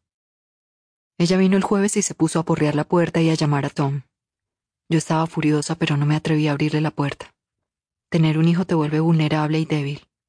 Si hubiera estado sola le habría plantado cara, no habría tenido problema para enfrentarme a ella. Pero con Ivy aquí no podía arriesgarme. No tengo ni idea de lo que ella podría hacer. Sé por qué vino. Estaba cabreada porque le había hablado a la policía de ella. Seguro que vino llorando para decirle a Tom que la dejara en paz. Dejó una nota. Tenemos que hablar, por favor, llámame tan pronto como puedas. Es importante. Esta última palabra subrayada tres veces. La tiré directamente a la papelera. Más tarde la cogí otra vez y la guardé en el cajón de mi mesita de noche, junto con una impresión de ese desagradable email que envió y el registro que he ido llevando con todas las llamadas que nos ha hecho y las veces que se ha presentado en casa. El registro de su acoso, mis pruebas en caso de que las necesite. Luego llamé a la sargento Riley y le dejé un mensaje diciendo que Rachel había vuelto a venir a casa. Todavía no me ha devuelto la llamada. Debería haberle mencionado la nota a Tom. Sé que debería haberlo hecho, pero no quería que se enfadara conmigo por haber llamado a la policía. Así que la metí en el cajón con la esperanza de que Rachel se olvidara de ella. No lo ha hecho, claro está. Esta noche ha llamado a Tom. Cuando han colgado, él estaba echando humo. ¿Qué cojones es todo esto sobre una nota? Me ha espetado. Le he contado que la había tirado. No pensé que quisieras leerla, he dicho. Creía que la querías fuera de nuestras vidas tanto como yo. Él ha puesto entonces los ojos en blanco. No se trata de eso y lo sabes. Por supuesto que quiero que Rachel desaparezca. Lo que no quiero es que comiences a espiar mis llamadas y a tirar mi correo. Estás... Ha suspirado. ¿Estoy qué? Nada. Es solo... Estas son las cosas que ella solía hacer. Eso ha sido un auténtico puñetazo en el estómago. He roto a llorar y he salido corriendo hacia el cuarto de baño del piso de arriba. Aquí he estado esperando a que él viniera a tranquilizarme, a darme un beso y a hacer las paces como suele hacer. Pero al cabo de media hora ha exclamado desde la planta baja. Me voy al gimnasio un par de horas. Y antes de que pudiera contestarle, he oído cómo cerraba la puerta de la entrada. Y ahora me sorprendo a mí misma comportándome exactamente igual que ella. Estoy terminándome la media botella de vino tinto que sobró de la cena de anoche y fisgoneando en su ordenador. Es más fácil comprender el comportamiento de Rachel cuando te sientes como yo ahora. No hay nada más doloroso y corrosivo que la desconfianza. Al final consigo averiguar su contraseña. Es Blenheim. Tan inocuo y soso como eso, el nombre de la calle en la que vive. No encuentro ningún email comprometedor, ni fotografías sórdidas, ni cartas apasionadas. Me he pasado media hora leyendo emails de trabajo tan aburridos que consiguen incluso apaciguar la punzada de celos que sentía. Al final cierro el portátil y lo dejo a un lado. La verdad es que gracias al vino y al tedioso contenido del ordenador de Tom, me siento realmente alegre. Me digo a mí misma que solo estaba comportándome de un modo ridículo. Subo al cuarto de baño a lavarme los dientes. No quiero que sepa que he estado bebiendo vino otra vez. Y luego decido que cambiaré las sábanas de la cama Echaré un poco de agua de Parma en las almohadas.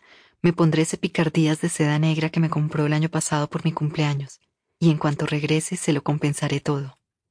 Al quitar las sábanas casi tropiezo con una bolsa negra que hay debajo de la cama, su bolsa del gimnasio. Se la ha olvidado. Hace más de una hora que ha salido y no ha vuelto a por ella. El corazón me da un vuelco. Tal vez tenía intención de hacerlo, pero luego ha preferido ir al pop. O tal vez tiene ropa de sobra en la taquilla del gimnasio. O tal vez ahora mismo está en la cama con ella. La cabeza me da vueltas. Me arrodillo y hurgo en la bolsa. Todas sus cosas están ahí. La ropa lavada y lista para ponérsela. El iPad Shuffle. Las únicas zapatillas deportivas con las que corre. Y algo más. Un teléfono móvil. Un móvil que yo no había visto nunca. Me siento en la cama con el teléfono en la mano y el corazón latiéndome con fuerza. He de encenderlo, es imposible que pueda resistirme a ello. Y sin embargo estoy segura de que cuando lo haga lo lamentaré, porque esto no puede tratarse de nada bueno. Uno no esconde teléfonos móviles en la bolsa del gimnasio a no ser que esté ocultando algo. Una voz en mi cabeza me dice que lo vuelva a guardar y me olvide de él, pero no puedo hacerlo. Presiono el botón de encendido y espero que la pantalla se ilumine. Y espero. Y espero. No tiene batería. Una sensación de alivio se propaga por mi cuerpo como si fuese morfina. Me siento aliviada porque no he podido confirmar nada, pero también porque un móvil sin batería sugiere un móvil sin utilizar, un móvil indeseado, no el móvil de un hombre implicado en una apasionada aventura. Este querría el móvil consigo a todas horas. Puede que sea un móvil antiguo, puede que lleve meses en la bolsa y simplemente no haya llegado a tirarlo. Puede que ni siquiera sea suyo, quizá lo encontró en el gimnasio y se olvidó dejarlo en el mostrador de la entrada. Abandono la cama medio hacer y bajo al salón. La mesita de centro tiene un par de cajones llenos con los típicos cachivaches que se acumulan con el tiempo. Rollos de celo, adaptadores de enchufes para los viajes, cintas métricas, un kit de costura, viejos cargadores de móvil. Cojo los tres que hay y el segundo que pruebo funciona. Enchufo el móvil en mi lado de la cama y lo escondo junto al cargador detrás de mi mesita de noche. Luego espero. Horas y fechas, básicamente. No, fechas. Días. Lunes a las 3, viernes 4.30. A veces una negativa. Mañana no puedo. Miércoles no. No hay nada más, ni declaraciones de amor ni sugerencias explícitas. Solo mensajes de texto, más o menos una docena, todos de un número desconocido. En la agenda del móvil no hay contactos y el historial de llamadas ha sido borrado. No necesito fechas porque el teléfono las almacena. Los encuentros tuvieron lugar hace meses, casi un año. Cuando me doy cuenta de esto, cuando veo que el primer mensaje es de septiembre del año pasado, se me hace un nudo en la garganta. ¿Septiembre? Ivy tenía seis meses. Yo todavía estaba gorda, agotada y sin ganas de sexo. Luego me pongo a reír. Esto es ridículo, no puede ser cierto. En septiembre éramos rematadamente felices. Estábamos enamoradísimos y acabábamos de tener un bebé. Es imposible que tuviera una aventura con ella. Me cuesta creer que haya estado viéndola todo este tiempo. Me habría enterado. No puede ser cierto. El móvil no puede ser suyo. Aún así saco el cuaderno en el que registro el acoso de Rachel y comparo las llamadas con las citas acordadas mediante mensajes de texto. Algunas de ellas coinciden, otras son un día o dos antes, otras un día o dos después. Algunas otras no se corresponden para nada. ¿De verdad ha estado viéndola durante todo este tiempo? ¿Es posible que asegurara que ella estaba agobiándolo y acosándolo cuando en realidad estaban haciendo planes para verse a mis espaldas? Entonces, ¿por qué lo llamaba ella al fijo si tenía el número de este móvil? No tiene sentido. A no ser que ella quisiera que yo me enterara. A no ser que ella estuviera intentando provocar problemas entre Tom y yo. Hace ya casi dos horas que Tom se ha marchado. Pronto volverá de a donde quiera que haya ido. Hago la cama, vuelvo a guardar el diario y el móvil en el cajón de la mesita de noche y bajo a la planta baja. En la cocina me sirvo un último vaso de vino y me lo bebo a toda prisa. Podría llamarla y plantarle cara. Ahora bien, ¿qué le diría exactamente? Con ella no tengo ninguna autoridad moral, y no estoy segura de que pudiera soportar sus burlas por el hecho de que esta vez la engañada haya sido yo. Si lo hace contigo, te lo hará a ti también. Oigo pasos en la acera y sé que es él. Conozco su forma de andar. Dejo rápidamente el vaso en el fregadero y me quedo de pie en la cocina, apoyada en la encimera y sintiendo las pulsaciones del flujo sanguíneo en las orejas. Hola, dice cuando me ve. Parece avergonzado y su paso es algo inestable. ¿Ahora sirven cerveza en el gimnasio? Él sonríe. Me he dejado la bolsa y he ido al pub. Lo que yo pensaba, o lo que él esperaba que yo pensara. Se acerca a mí. ¿Qué has estado haciendo? Me pregunta con una sonrisa en los labios. Luego me rodea la cintura con los brazos y me atrae hacia sí. El aliento le huele a cerveza. Tienes pinta de haber estado tramando algo. Tom, shh, dice, y me da un beso en la boca y comienza a desabrocharme los pantalones vaqueros. Luego me da la vuelta. No quiero, pero no sé cómo decirle que no, de modo que cierro los ojos e intento no pensar en ellos dos juntos, y hacerlo en cambio en el principio de nuestra relación, cuando nos apresurábamos a llegar a la casa vacía de Graham Street, sin aliento, desesperados, hambrientos. Domingo 18 de agosto de 2013. Primera hora de la mañana. Me despierto asustada. Fuera todavía está oscuro. Creo oír a Ivy llorando, pero cuando voy a verla la encuentro profundamente dormida y con los puños agarrados con fuerza a la manta que la cubre. Vuelvo a la cama, pero ya no puedo dormir. Solo puedo pensar en el móvil del cajón de la mesita de noche. Me vuelvo hacia Tom. El brazo izquierdo le cuelga por un costado de la cama y tiene la cabeza echada hacia atrás. A juzgar por la cadencia de su respiración se encuentra muy lejos de la conciencia. Vuelvo a salir de la cama, abro el cajón y cojo el móvil. En la cocina jugueteo con el teléfono en la mano mientras hago acopio del valor necesario. Quiero y no quiero saber la verdad. Quiero estar segura, pero al mismo tiempo deseo con todas mis fuerzas estar equivocada. Lo enciendo, mantengo pulsada la tecla 1 y escucho el saludo del buzón de voz. Me dice que no tengo nuevos mensajes ni mensajes guardados. ¿Me gustaría cambiar el saludo? Termino la llamada de golpe porque de repente se apodera de mí el miedo irracional de que el teléfono suene de repente y que Tom lo oiga desde el piso de arriba, así que abro las puertas correderas y salgo al jardín. La hierba está húmeda y el aire huele a lluvia y rosas. A lo lejos se oye el débil y distante murmullo de la lluvia. Hasta que llego a la cerca no vuelvo a llamar al buzón de voz. ¿Me gustaría cambiar el saludo? Sí, me gustaría. Oigo un pitido y una pausa y entonces oigo la voz de ella. La de ella, no la de él. Hola, soy yo, déjame un mensaje. El corazón me da un vuelco. No es el móvil de él, es de ella. Vuelvo a escuchar el saludo. Hola, soy yo, déjame un mensaje. Es la voz de ella. No puedo moverme, no puedo respirar. Vuelvo a escuchar el saludo de nuevo y luego otra vez más. Se me hace un nudo en la garganta. Tengo la sensación de que me voy a desmayar y de repente se enciende la luz del dormitorio. Rachel. Domingo 18 de agosto de 2013. Primera hora de la mañana. Un recuerdo conduce a otro. Es como si hubiera estado avanzando a tientas en medio de la oscuridad durante días, semanas, meses, y por fin hubiera topado con alguna cosa. Como si hubiera estado palpando la pared a ciegas hasta encontrar la puerta que conduce de una habitación a la siguiente. Finalmente mis ojos se han acostumbrado a la oscuridad y las sombras han comenzado a formar siluetas concretas. Ahora puedo ver. Al principio no. Aunque parecía un recuerdo, al principio pensé que se trataba de un sueño. Me quedé sentada en el sofá, paralizada por el shock, y diciéndome a mí misma que no sería la primera vez que pienso que las cosas han sucedido de un modo cuando en realidad lo han hecho de otro. Como aquella vez que fuimos a una fiesta de un colega de Tom. Nos lo pasamos bien a pesar de que me emborraché mucho. Al día siguiente, recordaba haber ido a darle un beso de despedida a Clara, la esposa del colega de Tom. Era una mujer encantadora, afectuosa y amable. También recordaba que me había dicho que teníamos que vernos de nuevo mientras sostenía mi mano entre las suyas. Lo recordaba con absoluta claridad, pero en realidad no había sucedido eso. Lo supe a la mañana siguiente cuando intenté hablar con Tom y él me dio la espalda. Lo supe porque me dijo lo decepcionado y avergonzado que estaba. Me contó que había acusado a Clara de flirtear con él y que me había comportado de un modo paranoico y violento.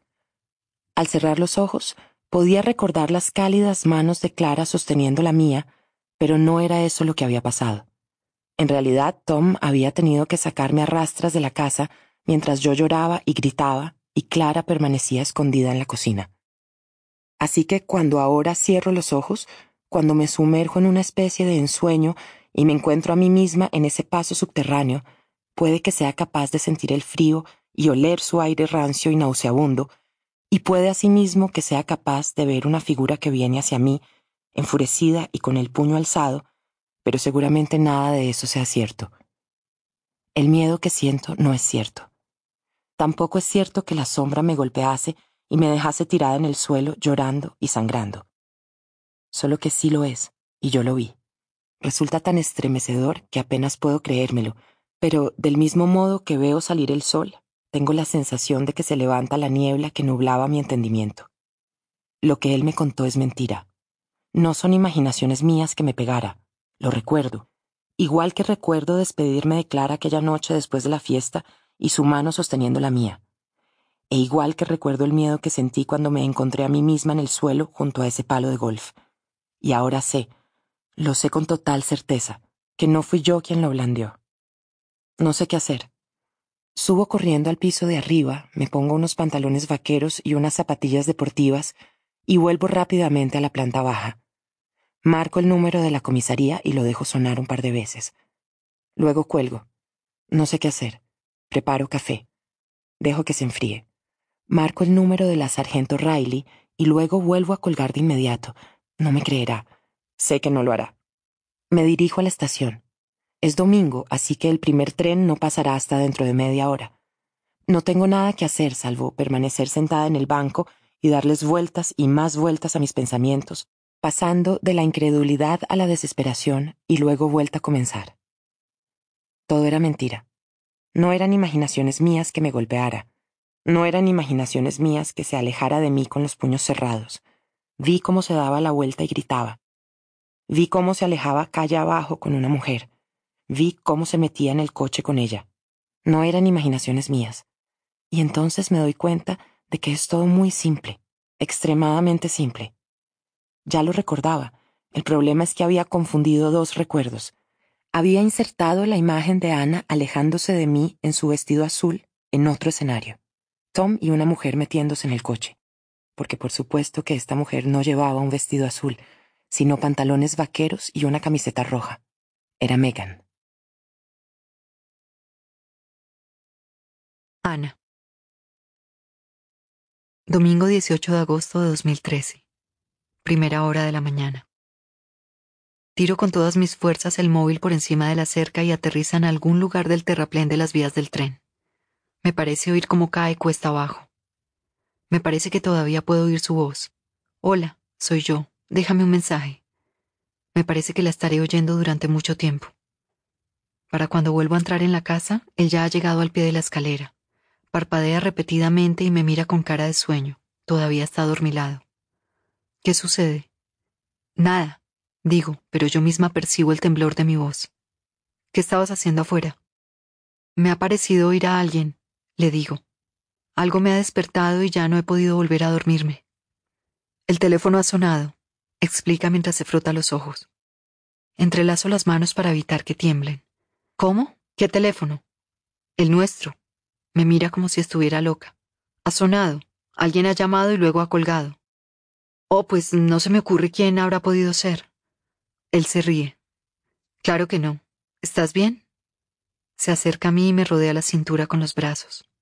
Estás algo rara. Me mantiene sujeta durante un rato con la cabeza apoyada en mi pecho. Si has oído algo deberías haberme despertado. No deberías haber salido al jardín tú sola. Eso es cosa mía. Estoy bien, le digo, pero he de apretar con fuerza los dientes para evitar su castañeteo. Él me besa en los labios y mete la lengua en mi boca. Volvamos a la cama, sugiere. Creo que me voy a tomar un café, le contesto yo intentando liberarme de su abrazo. Él no me suelta. Desliza una mano en mi nuca y sus brazos me sujetan con fuerza. Vamos, dice, ven conmigo. No aceptaré un no por respuesta. Rachel. Domingo 18 de agosto de 2013. Mañana. No estoy muy segura de qué hacer, así que me limito a llamar al timbre. Me pregunto si debería haber llamado antes por teléfono. No es de buena educación presentarse en casa de alguien sin avisar un domingo por la mañana, ¿no? Suelto una risita nerviosa. Estoy algo histérica. La verdad es que no sé muy bien qué estoy haciendo. Nadie me abre la puerta. La sensación de histeria aumenta cuando me meto por el estrecho callejón lateral y comienzo a rodear la casa. Tengo asimismo una fuerte sensación de déjà vu. Me acuerdo de aquella mañana en la que vine y cogí a la niña. No pretendía hacerle algún daño. Ahora estoy segura de ello. mientras recorro el callejón lateral bajo la fresca sombra de la casa, me parece oír la voz de la pequeña Ivy y me pregunto si son imaginaciones mías. Pero no, ahí está, sentada en el patio con Ana. Llamo a esta al tiempo que salto la cerca. Ella se vuelve hacia mí. Esperaba que me recibiera con sorpresa o ira, pero apenas parece inmutarse. Hola, Rachel, dice, y se pone en pie. Tras coger a su hija de la mano, se me queda mirando con expresión seria y tranquila. Tiene los ojos rojos y el rostro pálido y limpio, sin rastro alguno de maquillaje. ¿Qué quieres? me pregunta. He llamado al timbre, le digo. No lo he oído, contesta, y luego coge a su hija en brazos y comienza a dar media vuelta como si fuera a meterse en casa. De repente, sin embargo, se detiene. No entiendo por qué no está gritándome. ¿Dónde está Tom, Ana? Ha salido. Había quedado con sus amigos del ejército. Tenemos que marcharnos de aquí, Ana, le digo entonces, y ella comienza a reírse. Ana. Domingo 18 de agosto de 2013. Mañana. Por alguna razón de repente todo este asunto me parece muy gracioso. La pobre Rachel en mi jardín, toda roja y sudorosa, diciéndome que tenemos que marcharnos. Nosotras dos. ¿A dónde? Le pregunto cuando dejo de reír y ella se me queda mirando con la expresión en blanco y sin saber qué decir. No pienso ir a ninguna parte contigo. Ivy se retuerce y se queja, de modo que la vuelvo a dejar en el suelo. Tengo la piel irritada y sensible de lo mucho que me la he frotado esta mañana en la ducha. Y el interior de la boca, tanto los carrillos como la lengua, doloridos por los mordiscos que me he dado. ¿Cuándo volverá? me pregunta. Todavía tardará un rato, no lo sé bien. En realidad no tengo ni idea de cuándo volverá. A veces puede pasarse todo el día en el muro de escalada, o al menos eso creía yo. Ahora ya no lo sé. Sí sé que esta vez ha cogido la bolsa del gimnasio. No tardará mucho en darse cuenta de que el móvil ha desaparecido. Había pensado en ir con Ivy a casa de mi hermana, pero el móvil me preocupa. ¿Y si alguien lo encuentra? En esta zona de las vías suele haber trabajadores ferroviarios. Uno de ellos podría encontrarlo y entregárselo a la policía. En él están ahora mis huellas dactilares. Luego he pensado que quizá no es tan difícil recuperarlo, pero para ello tendría que esperar hasta que fuera de noche para que nadie me viera. De repente me vuelvo a dar cuenta de que Rachel todavía está hablando y haciéndome preguntas. No estaba escuchándola, me siento muy cansada. Ana, dice acercándose a mí y escrutándome con sus intensos ojos negros. ¿Los has visto alguna vez? ¿A quiénes? A sus amigos del ejército. ¿Te los ha presentado alguna vez? Yo niego con la cabeza. ¿No te parece extraño? Lo que me parece realmente extraño es que ella aparezca en mi jardín un domingo por la mañana. En realidad no, contesto. Forman parte de otra vida, de otra de sus vidas, como tú, o eso esperábamos. Lamentablemente nunca conseguimos librarnos de ti. Ella encoge el rostro, eso le ha dolido. ¿Qué estás haciendo aquí, Rachel? Ya sabes por qué estoy aquí, dice. Sabes que algo, algo está pasando. Su expresión es grave, como si estuviera preocupada por mí. Bajo otras circunstancias resultaría conmovedor. ¿Te apetece una taza de café? Le ofrezco. Ella asiente. Preparo café y nos sentamos en el patio en un silencio que resulta casi amigable. ¿Qué estás sugiriendo? Pregunto finalmente que sus amigos del ejército no existen, que se los ha inventado, que en realidad está con otra mujer. No lo sé, dice. Rachel levanta la mirada hacia mí y advierto en sus ojos que tiene miedo. ¿Hay algo que quieras decirme? ¿Has conocido alguna vez a la familia de Tom? Me pregunta. ¿A sus padres? No, no se hablan. Dejaron de hacerlo cuando te dejó por mí. Ella niega con la cabeza. Eso no es cierto dice. Yo tampoco los llegué a conocer nunca. ¿Por qué les iba a importar que Tom me dejara? En mi cabeza hay una oscuridad justo en la base de mi cráneo. He intentado mantener la raya desde que oí la voz de Megan en el móvil, pero ahora está comenzando a crecer y cada vez va a más. No te creo, le digo yo. ¿Por qué iba Tom a mentir acerca de algo así? Porque miente acerca de todo. Me pongo en pie y me alejo de ella. Me molesta que me diga esto, pero también estoy molesta conmigo misma porque me parece que la creo. En el fondo siempre he sabido que Tom miente. Es solo que en el pasado sus mentiras me convenían. Miente muy bien, le digo. Tú nunca te enteraste de lo nuestro, ¿verdad? Durante todos esos meses en los que él y yo quedábamos para follar como animales en esa casa de Graham Street, tú nunca sospechaste nada. Rachel traga saliva ruidosamente y se muerde el labio con fuerza. Megan, dice. ¿Qué hay de Megan? Ya lo sé todo. Tuvieron una aventura. Estas palabras me suenan extrañas. Me parece que es la primera vez que las digo en voz alta. Me ha engañado. A mí. Estoy segura de que esto te hace gracia. Prosigo. Pero ahora ella ya no está, así que ya no importa, ¿verdad? Ana. La oscuridad es cada vez mayor. Siento su fuerte presión en el cráneo y me nubla la vista. Cojo a mi hija de la mano y comienzo a tirar de ella hacia la casa. Ivy protesta a gritos. Ana. Tuvieron una aventura, eso es todo, nada más. No significa necesariamente que... que la matara. No digas eso, le grito. No digas eso delante de mi hija. Le doy a Ivy su desayuno de media mañana y ella se lo come sin quejarse por primera vez en semanas. Es casi como si supiera que ahora mismo tengo otras cosas de las que preocuparme y la adoro por ello. Me siento mucho más tranquila cuando volvemos a salir al jardín a pesar de que Rachel todavía está aquí, junto a la cerca del fondo mirando cómo pasan los trenes. Al cabo de un rato se da cuenta de que he vuelto a salir y se acerca a mí. Te gustan los trenes, ¿verdad? Yo los odio. Los detesto con todas mis fuerzas, le digo. Ella se me queda mirando con una media sonrisa. Advierto que tiene un profundo hoyuelo en el costado izquierdo de la cara. No había reparado en ello antes. Supongo que no la había visto sonreír demasiado, o nunca. Otra cosa sobre la que me mintió, dice. A mí me dijo que te encantaba esta casa, trenes incluidos. También que no tenías intención alguna de buscar una nueva y que querías mudarte con él aunque yo hubiera vivido aquí antes. Niego con la cabeza. ¿Por qué demonios iba Tom a decirte eso? Le pregunto. Es una absoluta patraña. Llevo dos años intentando convencerlo para que venda esta casa. Ella se encoge de hombros. Porque miente, Ana, todo el rato. La oscuridad sigue creciendo. Cojo a Ivy y ella se sienta alegremente en mi regazo. Al poco empieza a quedarse adormilada bajo la luz del sol. Entonces, ¿todas esas llamadas no eran tuyas? Digo, de repente todo comienza a tener sentido. Es decir, sé que algunas sí lo eran, pero otras Supongo que eran de Megan, sí. Es curioso, a pesar de que ahora sé que he estado odiando a la mujer equivocada, sigo sintiendo aversión por Rachel.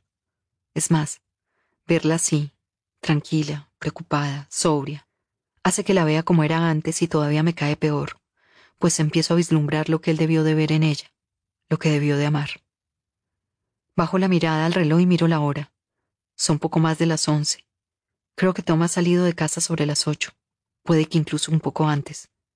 A estas horas ya debe de haberse dado cuenta de lo del móvil. A lo mejor cree que se ha caído de la bolsa. A lo mejor cree que está debajo de la cama. ¿Desde cuándo lo sabes? Le pregunto. Me refiero a lo de la aventura.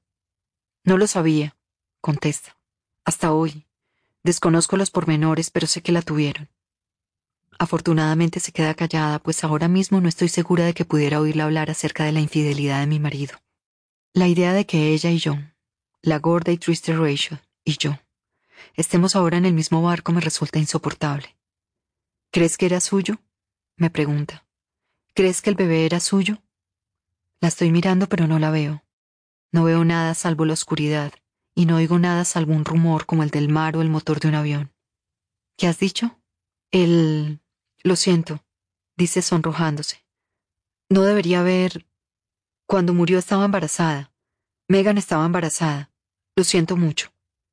Pero no lo siente para nada. Estoy segura de ello y no quiero venirme abajo delante de ella. Bajo la mirada hacia Ivy y me acomete una oleada de tristeza como nunca antes la había sentido que me deja sin aliento. El hermano de Ivy, la hermana de Ivy, muertos. Rachel se sienta a mi lado y me rodea los hombros con el brazo. Lo siento, vuelve a decir y me entran ganas de darle un puñetazo. La sensación de su piel contra la mía me provoca repelús. Quiero empujarla y gritarle, pero no puedo. Ella me deja llorar durante un rato y luego dice en un tono de voz claro y decidido, Ana, creo que deberíamos marcharnos. Creo que deberías hacer una maleta con algo de ropa para ti y para Ivy. Y luego deberíamos marcharnos. Si quieres puedes venir a casa, hasta... hasta que solucionemos esto. Yo me seco los ojos y me aparto de ella. No pienso dejarlo, Rachel. Tuvo una aventura, sí, pero tampoco era la primera vez, ¿no? Comienzo a reírme y Ivy se une a mí. Rachel suspira y se pone en pie. Sabes perfectamente que no se trata solo de una aventura, Ana. Sé que lo sabes. No sabemos nada, digo, a lo que ella contesta en un tono de voz tan bajo como un susurro. Ella subió al coche con él, aquella noche. La vi. No lo recordaba. Al principio pensaba que eras tú, pero lo recuerdo. Ahora lo recuerdo. No. Ivy mete su pegajosa mano en mi boca. Tenemos que hablar con la policía, Ana. Señala y da un paso hacia mí. Por favor, no puedes quedarte aquí con él. A pesar del sol estoy tiritando. Intento pensar en la última vez que Megan vino a casa y en la expresión de su rostro cuando me dijo que ya no podría seguir trabajando para nosotros. Trato de recordar si parecía contenta o triste. De pronto otra imagen acude a mi mente, una de las primeras veces que vino a cuidar de Ivy. Yo había quedado con mis amigas, pero estaba tan cansada que al final preferí irme a la cama. Tom debió de llegar mientras yo estaba durmiendo, porque cuando volví a la planta baja ella estaba apoyada en la encimera y él estaba un poco demasiado cerca de ella. Ivy estaba en la trona llorando sin que ninguno de los dos le prestara atención. Tengo mucho frío. Me di cuenta entonces de que él la deseaba. Megan era rubia y hermosa, se parecía a mí. Así que sí, seguramente me di cuenta. Del mismo modo que cuando voy caminando por la calle me doy cuenta si hombres casados que van con sus esposas y sus hijos en brazos me miran y piensan en ello. Así que quizá me di cuenta. La deseaba y la tuvo. Pero lo otro no me lo creo. Lo otro no puede haberlo hecho. Tom no. Amante, esposo en dos ocasiones, un padre, un buen padre y sostén incansable de su familia. Tú lo querías, le recuerdo, y todavía lo quieres, ¿verdad? Ella niega con la cabeza, pero lo hace sin convicción. Sí que lo haces. Y sabes, Sabes que lo que estás diciendo es imposible, ¿verdad? Me pongo en pie al tiempo que me llevo a Ivy a los brazos y me acerco a ella. Él no puede haberlo hecho, Rachel. Sabes perfectamente que no. Tú no podrías querer a un hombre capaz de hacer algo así. Pero lo hice, dice. Ambas lo hicimos. Comienzan a resbalar lágrimas por sus mejillas. Se la seca y al hacerlo su expresión cambia y pierde su color. Ya no me está mirando a mí, ahora lo hace por encima de mi hombro. Cuando me vuelvo y sigo su mirada, veo a Tom observándonos a través de la ventana de la cocina. Megan. Viernes 12 de julio de 2013. Mañana. Ella me ha obligado a cambiar de planes, o quizá él, pero mi instinto me dice que es niña. O es mi corazón quien me lo dice, no lo sé. Puedo sentirla del mismo modo que lo hice entonces, Echa un ovillo, una semilla dentro de una vaina, solo que esta semilla está sonriendo, esperando que llegue su momento. No puedo odiarla, y tampoco puedo librarme de ella. No puedo. Creía que sería capaz, creía que estaría desesperada por hacerlo, pero cuando pienso en ella lo único que puedo ver es el rostro de Libby y sus grandes ojos negros. Puedo oler su piel. Puedo sentir lo fría que estaba al final. No soy capaz de librarme de ella. No quiero. Quiero amarla. No puedo odiarla, pero me da miedo.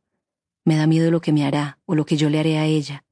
Es ese miedo lo que me ha despertado poco después de las cinco de la mañana, bañada en sudor a pesar de dormir con las ventanas abiertas y estar sola. Scott ha ido a una conferencia a alguna parte de Hertfordshire o Essex o algo así. Regresa esta noche. Porque siempre me muero por estar sola cuando él está aquí, y en cambio cuando se marcha no puedo soportarlo no puedo soportar el silencio. He de hablar en voz alta solo para disiparlo. Esta mañana en la cama no he podido dejar de hacerme preguntas. ¿Y si vuelve a suceder? ¿Qué pasará cuando esté a solas con ella? ¿Qué pasará si él no quiere saber nada de mí, de nosotras? ¿Qué pasará si sospecha que no es hija suya? Puede que sí lo sea, claro está. En realidad no lo sé, pero tengo la sensación de que no lo es. Del mismo modo que tengo la sensación de que es niña, en cualquier caso, ¿Cómo va a enterarse de que no es suya? No lo hará. No puede. Estoy siendo ridícula. Estará muy feliz, saltará de alegría cuando se lo diga. La idea de que pueda no ser suya ni se le pasará por la cabeza. Decírselo sería cruel, le rompería el corazón, y yo no quiero hacerle daño. Nunca he querido hacerle daño. No puedo evitar ser como soy, pero sí lo que haces. Eso es lo que dice Kamal. Poco después de las seis lo he llamado. El silencio me estaba asfixiando y estaba comenzando a entrarme el pánico. Primero se me ha ocurrido llamar a Tara. Sabía que vendría corriendo, pero luego he pensado en lo empalagosa y sobreprotectora que se pondría y no podría soportarlo. Kamal es la única persona que se me ha ocurrido a continuación. Lo he llamado a casa y le he dicho que tenía un problema, que no sabía qué hacer y que estaba histérica. Ha venido de inmediato. No sin más, pero casi. Puede que yo haya exagerado un poco. Puede que él haya temido que fuera a hacer algo estúpido. Estamos en la cocina. Todavía es temprano, poco más de las siete y media. Él tiene que marcharse pronto si quiere llegar a tiempo a su primera cita. Me lo quedo mirando. Está sentado a la mesa de la cocina, enfrente de mí, con las manos cuidadosamente entrelazadas y mirándome de frente con sus profundos ojos de ciervo. Siento amor. Ha sido tan bueno conmigo a pesar de lo lamentable que ha sido mi comportamiento. Tal y como esperaba que hiciera, él me ha perdonado todo, todos mis pecados. Ha hecho borrón y cuenta nueva. Me ha dicho que, a no ser que me perdone a mí misma, ese episodio de mi vida seguirá atormentándome y nunca sería capaz de dejar de huir. Y ya no puedo seguir haciéndolo, ¿verdad? No ahora que ella está aquí. Tengo miedo, le digo. ¿Y si vuelvo a hacerlo mal? ¿Y si hay algo mal en mí? ¿Y si las cosas van mal con Scott? ¿Y si vuelvo a terminar sola? No sé si puedo hacerlo. Tengo tanto miedo de volver a quedarme sola. Es decir, sola con una hija. Él se inclina hacia adelante y pone la mano sobre la mía. No lo harás mal. No, ya no eres una niña perdida y afligida. Ahora eres una persona completamente distinta. Eres más fuerte. Eres una adulta. No debes tener miedo a estar sola. No es lo peor posible, ¿verdad? No digo nada, pero no puedo evitar preguntarme si no lo es pues al cerrar los ojos puedo evocar la sensación que me invade cuando estoy a punto de dormirme y me despierto de golpe. Es la sensación de estar sola en una casa oscura, escuchando los lloros de la niña y esperando oír los pasos de Mac en el suelo de madera de la planta baja y a sabiendas de que no aparecerá. No puedo decirte qué debes hacer con Scott, tu relación con él. Bueno, yo ya he expresado mis inquietudes al respecto, pero has de ser tú quien decida si confías en él y si quieres que cuide de ti y tu hija. Esa decisión ha de ser únicamente tuya. En cualquier caso, sí creo que puedes confiar en ti misma, Megan. Puedes confiar en que harás lo correcto. Me trae una taza de café al jardín. Yo la dejo a un lado y lo rodeo con los brazos atrayéndolo hacia mí. A nuestra espalda un tren se detiene en el semáforo. El ruido que hace al frenar es como una barrera, un muro que nos rodea y tengo la sensación de que estamos verdaderamente solos. Él me rodea con los brazos y me besa. Gracias, le digo. Gracias por haber venido, por estar aquí. Él sonríe y tras apartarse de mí me acaricia la mejilla con el pulgar. Todo irá bien, Megan. ¿No podría huir contigo? ¿Tú y yo? ¿No podríamos huir juntos? Él se ríe. No me necesitas, y no necesitas seguir huyendo. Todo irá bien. Tú y tu hija estaréis bien. Sábado 13 de julio de 2013. Mañana. Sé lo que tengo que hacer. Ayer estuve dándole vueltas todo el día y toda la noche. Apenas he dormido. Scott volvió a casa agotado y de un humor de perros. Lo único que quería hacer era comer, follar y dormir. No hubo tiempo para nada más. Desde luego no era el momento adecuado para hablar acerca de nada de esto. Me paso casi toda la noche despierta con su caliente e inquieto cuerpo a mi lado, y finalmente tomo una decisión. Voy a hacer lo correcto. Voy a hacerlo todo bien. Si lo hago todo bien, nada puede salir mal. O si lo hace, no puede ser culpa mía. Amaré a esta niña y la criaré sabiendo que hice lo correcto desde el principio. Bueno, puede que no desde el principio, pero sí desde el momento en el que supe que estaba embarazada. Se lo debo a esta bebé, pero también a Libby. A ella le debo hacerlo todo de forma distinta esta vez. Mientras permanezco tumbada pienso en lo que me dijo aquel profesor y en todas las cosas que he sido. Niña, adolescente rebelde, fugitiva, puta, amante, mala madre, mala esposa. No estoy segura de que pueda reinventarme a mí misma como buena esposa, pero como buena madre he de intentarlo. Será difícil, puede que lo más difícil que haya hecho nunca, pero voy a contar la verdad. Se acabaron las mentiras, se acabó esconderse, se acabó huir, se acabaron las tonterías. Voy a poner todo encima de la mesa y luego ya veremos. Si él deja de quererme, que así sea. Tarde. Tengo la mano en su pecho y lo empujo tan fuerte como puedo, pero él es mucho más fuerte que yo y apenas puedo respirar. Me está presionando la tráquea con el antebrazo y comienzo a sentir las pulsaciones del flujo sanguíneo en las sienes y se me nubla la vista. Con la espalda pegada a la pared, intento gritar y lo agarro de la camiseta. Finalmente me suelta y se aparta de mí. Yo me deslizo poco a poco por la pared hasta el suelo de la cocina. Toso y escupo mientras las lágrimas me resbalan por las mejillas. Él se encuentra a unos pocos metros y cuando se vuelve hacia mí me llevo instintivamente la mano a la garganta para protegerla. En su rostro advierto vergüenza y quiero decirle que no pasa nada, que estoy bien, pero al abrir la boca no consigo pronunciar palabra alguna, solo toser más. El dolor es increíble. Él me dice algo, pero no puedo oírlo. Es como si estuviéramos debajo del agua y el sonido estuviera apagado y me llegara en ondas imprecisas. No consigo entender nada. Creo que me está diciendo que lo siente, me pongo de pie, lo empujo a un lado para poder pasar, y tras huir corriendo al dormitorio cierro la puerta a mi espalda con llave. Luego me siento en la cama, y espero que venga por mí, pero no lo hace. Al final me pongo en pie, cojo la bolsa que guardo debajo de la cama y me dirijo a la cómoda para buscar algo de ropa. De repente me veo en el espejo y me llevo la mano a la cara. Está sorprendentemente blanca en contraste con la piel enrojecida de mi rostro, los labios púrpura y los ojos inyectados en sangre. Una parte de mí está escandalizada, pues él nunca antes me había puesto la mano encima de este modo. Otra parte de mí, sin embargo, esperaba algo así. En el fondo, siempre supe que esto era una posibilidad, que esto era hacia lo que nos dirigíamos, el lugar al que yo lo estaba conduciendo. Muy despacio comienzo a coger cosas de los cajones, ropa interior, un par de camisetas, y las meto en la bolsa. Ni siquiera he llegado a contárselo todo, solo he comenzado a hacerlo Quería decirle primero lo malo y luego pasar a las buenas noticias. No quería hablarle primero del bebé y luego decirle que quizá no era suyo. Eso me parecía demasiado cruel. Estábamos en el patio.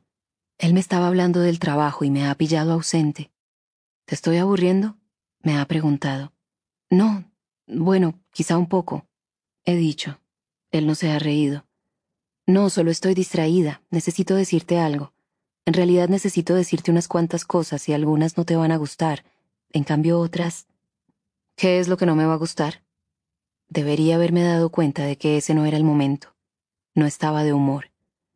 De inmediato se ha mostrado receloso y ha examinado mi rostro en busca de pistas.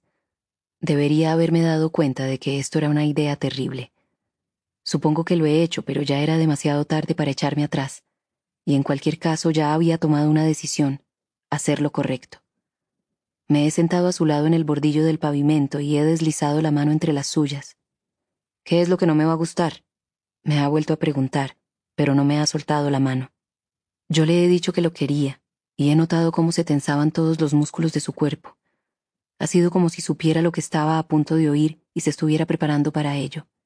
Cuando a uno le dicen que lo quieren de este modo, intuye lo que viene a continuación. ¿No? Te quiero, de verdad, pero... pero... Le he dicho que había cometido algunas equivocaciones y me ha soltado la mano. Se ha puesto en pie y se ha alejado unos metros en dirección a las vías antes de volverse hacia mí. ¿Qué tipo de equivocaciones? me ha preguntado. Su tono de voz era tranquilo, pero he notado que estaba haciendo un esfuerzo para mantenerla así. Siéntate aquí conmigo, le he dicho. Por favor. Él ha negado con la cabeza. ¿Qué tipo de equivocaciones, Megan? Me ha vuelto a preguntar, esta vez más alto. Hubo, ya no, pero hubo otro. Le he dicho al final manteniendo la vista en el suelo. No podía mirarlo a la cara. Él entonces ha dicho algo entre dientes, pero no he podido oírlo bien. Cuando he levantado la mirada, él se había vuelto otra vez y estaba mirando las vías con las manos en las sienes. Yo me he puesto en pie y me he acercado a él. Al llegar a su altura he colocado las manos en sus caderas, pero él se ha apartado. Se ha dado la vuelta para volver a entrar en casa y sin mirarme ha soltado. No me toques, so puta. Debería haber dejado que se marchara para que tuviera tiempo de asimilarlo todo, pero no he podido. Quería dejar atrás lo malo para llegar a lo bueno, así que lo he seguido a la casa. Scott, por favor, escúchame. No es tan terrible como piensas. Ya ha terminado. Del todo. Por favor, escúchame, por favor. Él ha cogido entonces la fotografía de ambos que tanto le gusta, la que hice enmarcar y le regalé por nuestro segundo aniversario de boda, y me la ha tirado a la cabeza tan fuerte como ha podido. Por suerte ha impactado contra la pared que había en mi espalda. Luego ha venido por mí, me ha agarrado por los brazos y tras arrastrarme por el salón me ha arrojado contra la pared opuesta, haciendo que me golpeara la cabeza con el yeso. Entonces se ha inclinado hacia adelante con el antebrazo en mi tráquea y ha comenzado a presionar cada vez más fuerte sin decir nada. Ha cerrado los ojos para no tener que ver cómo me asfixiaba. En cuanto la bolsa está llena, la deshago y vuelvo a meter otra vez las cosas en los cajones. Si intento salir de aquí con ella, no me dejará marchar. He de salir con las manos vacías, solo con el bolso y el móvil. Luego vuelvo a cambiar de idea y empiezo a meter todo en la bolsa de nuevo. No sé a dónde voy a ir, pero aquí no puedo quedarme. Si cierro los ojos, puedo volver a sentir su antebrazo en mi garganta. No se me ha olvidado lo que he decidido. Se acabó huir, se acabó esconderse. Pero esta noche no puedo quedarme aquí. Oigo pasos en la escalera, lentos y pesados. Tardan siglos en llegar arriba.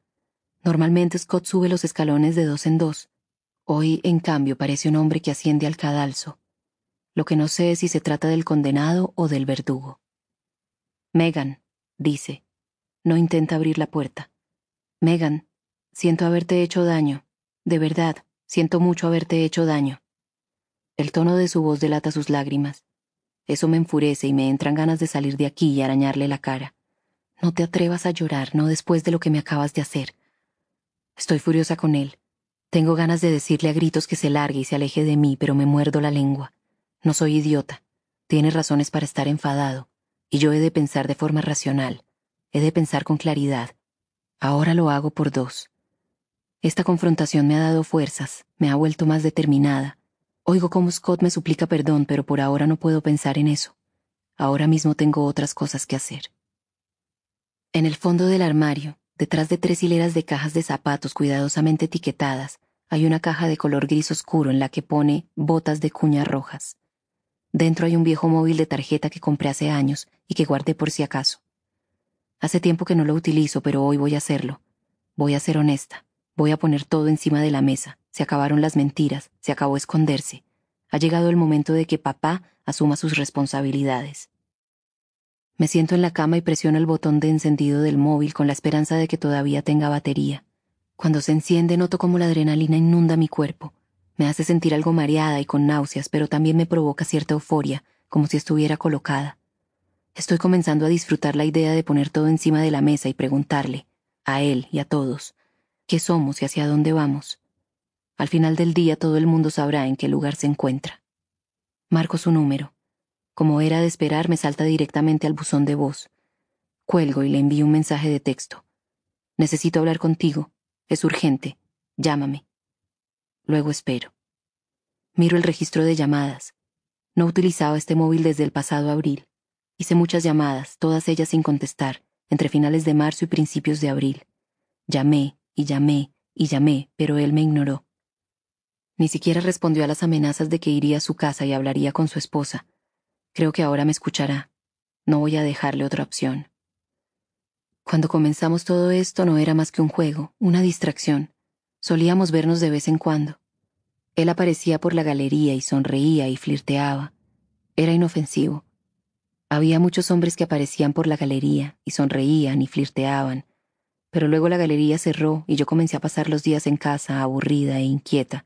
Necesitaba algo más, algo distinto. Y entonces un día nos encontramos por la calle, comenzamos a hablar y lo invité a tomar una taza de café. Scott estaba de viaje. Por cómo me miró supe exactamente qué estaba pensando, y en efecto terminó sucediendo. Y luego otra vez. Nunca esperaba que la cosa fuera más allá. No quería que la cosa fuera más allá. Solo disfrutaba sintiéndome deseada, me gustaba la sensación de control, tan sencillo y estúpido como esto. No quería que dejara a su esposa, solo quería que quisiera dejarla, que me deseara hasta ese punto. No recuerdo cuando comencé a creer que la cosa podía ser algo más, que deberíamos ser algo más, que éramos perfectos el uno para el otro. En cuanto lo hice, noté que él comenzaba a distanciarse. Dejó de escribirme mensajes de texto y de contestar mis llamadas.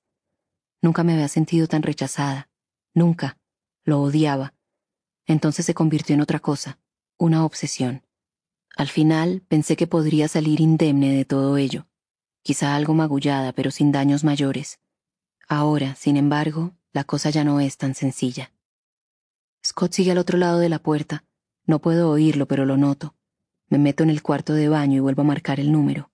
Otra vez salta el buzón de voz, así que cuelgo y vuelvo a marcar. Y luego otra vez. Al final dejo un mensaje. Coge el teléfono o iré a tu casa. Esta vez lo digo en serio. Tenemos que hablar. No puedes simplemente ignorarme. Dejo el móvil en el borde del lavabo y me quedo de pie, esperando a que me llame.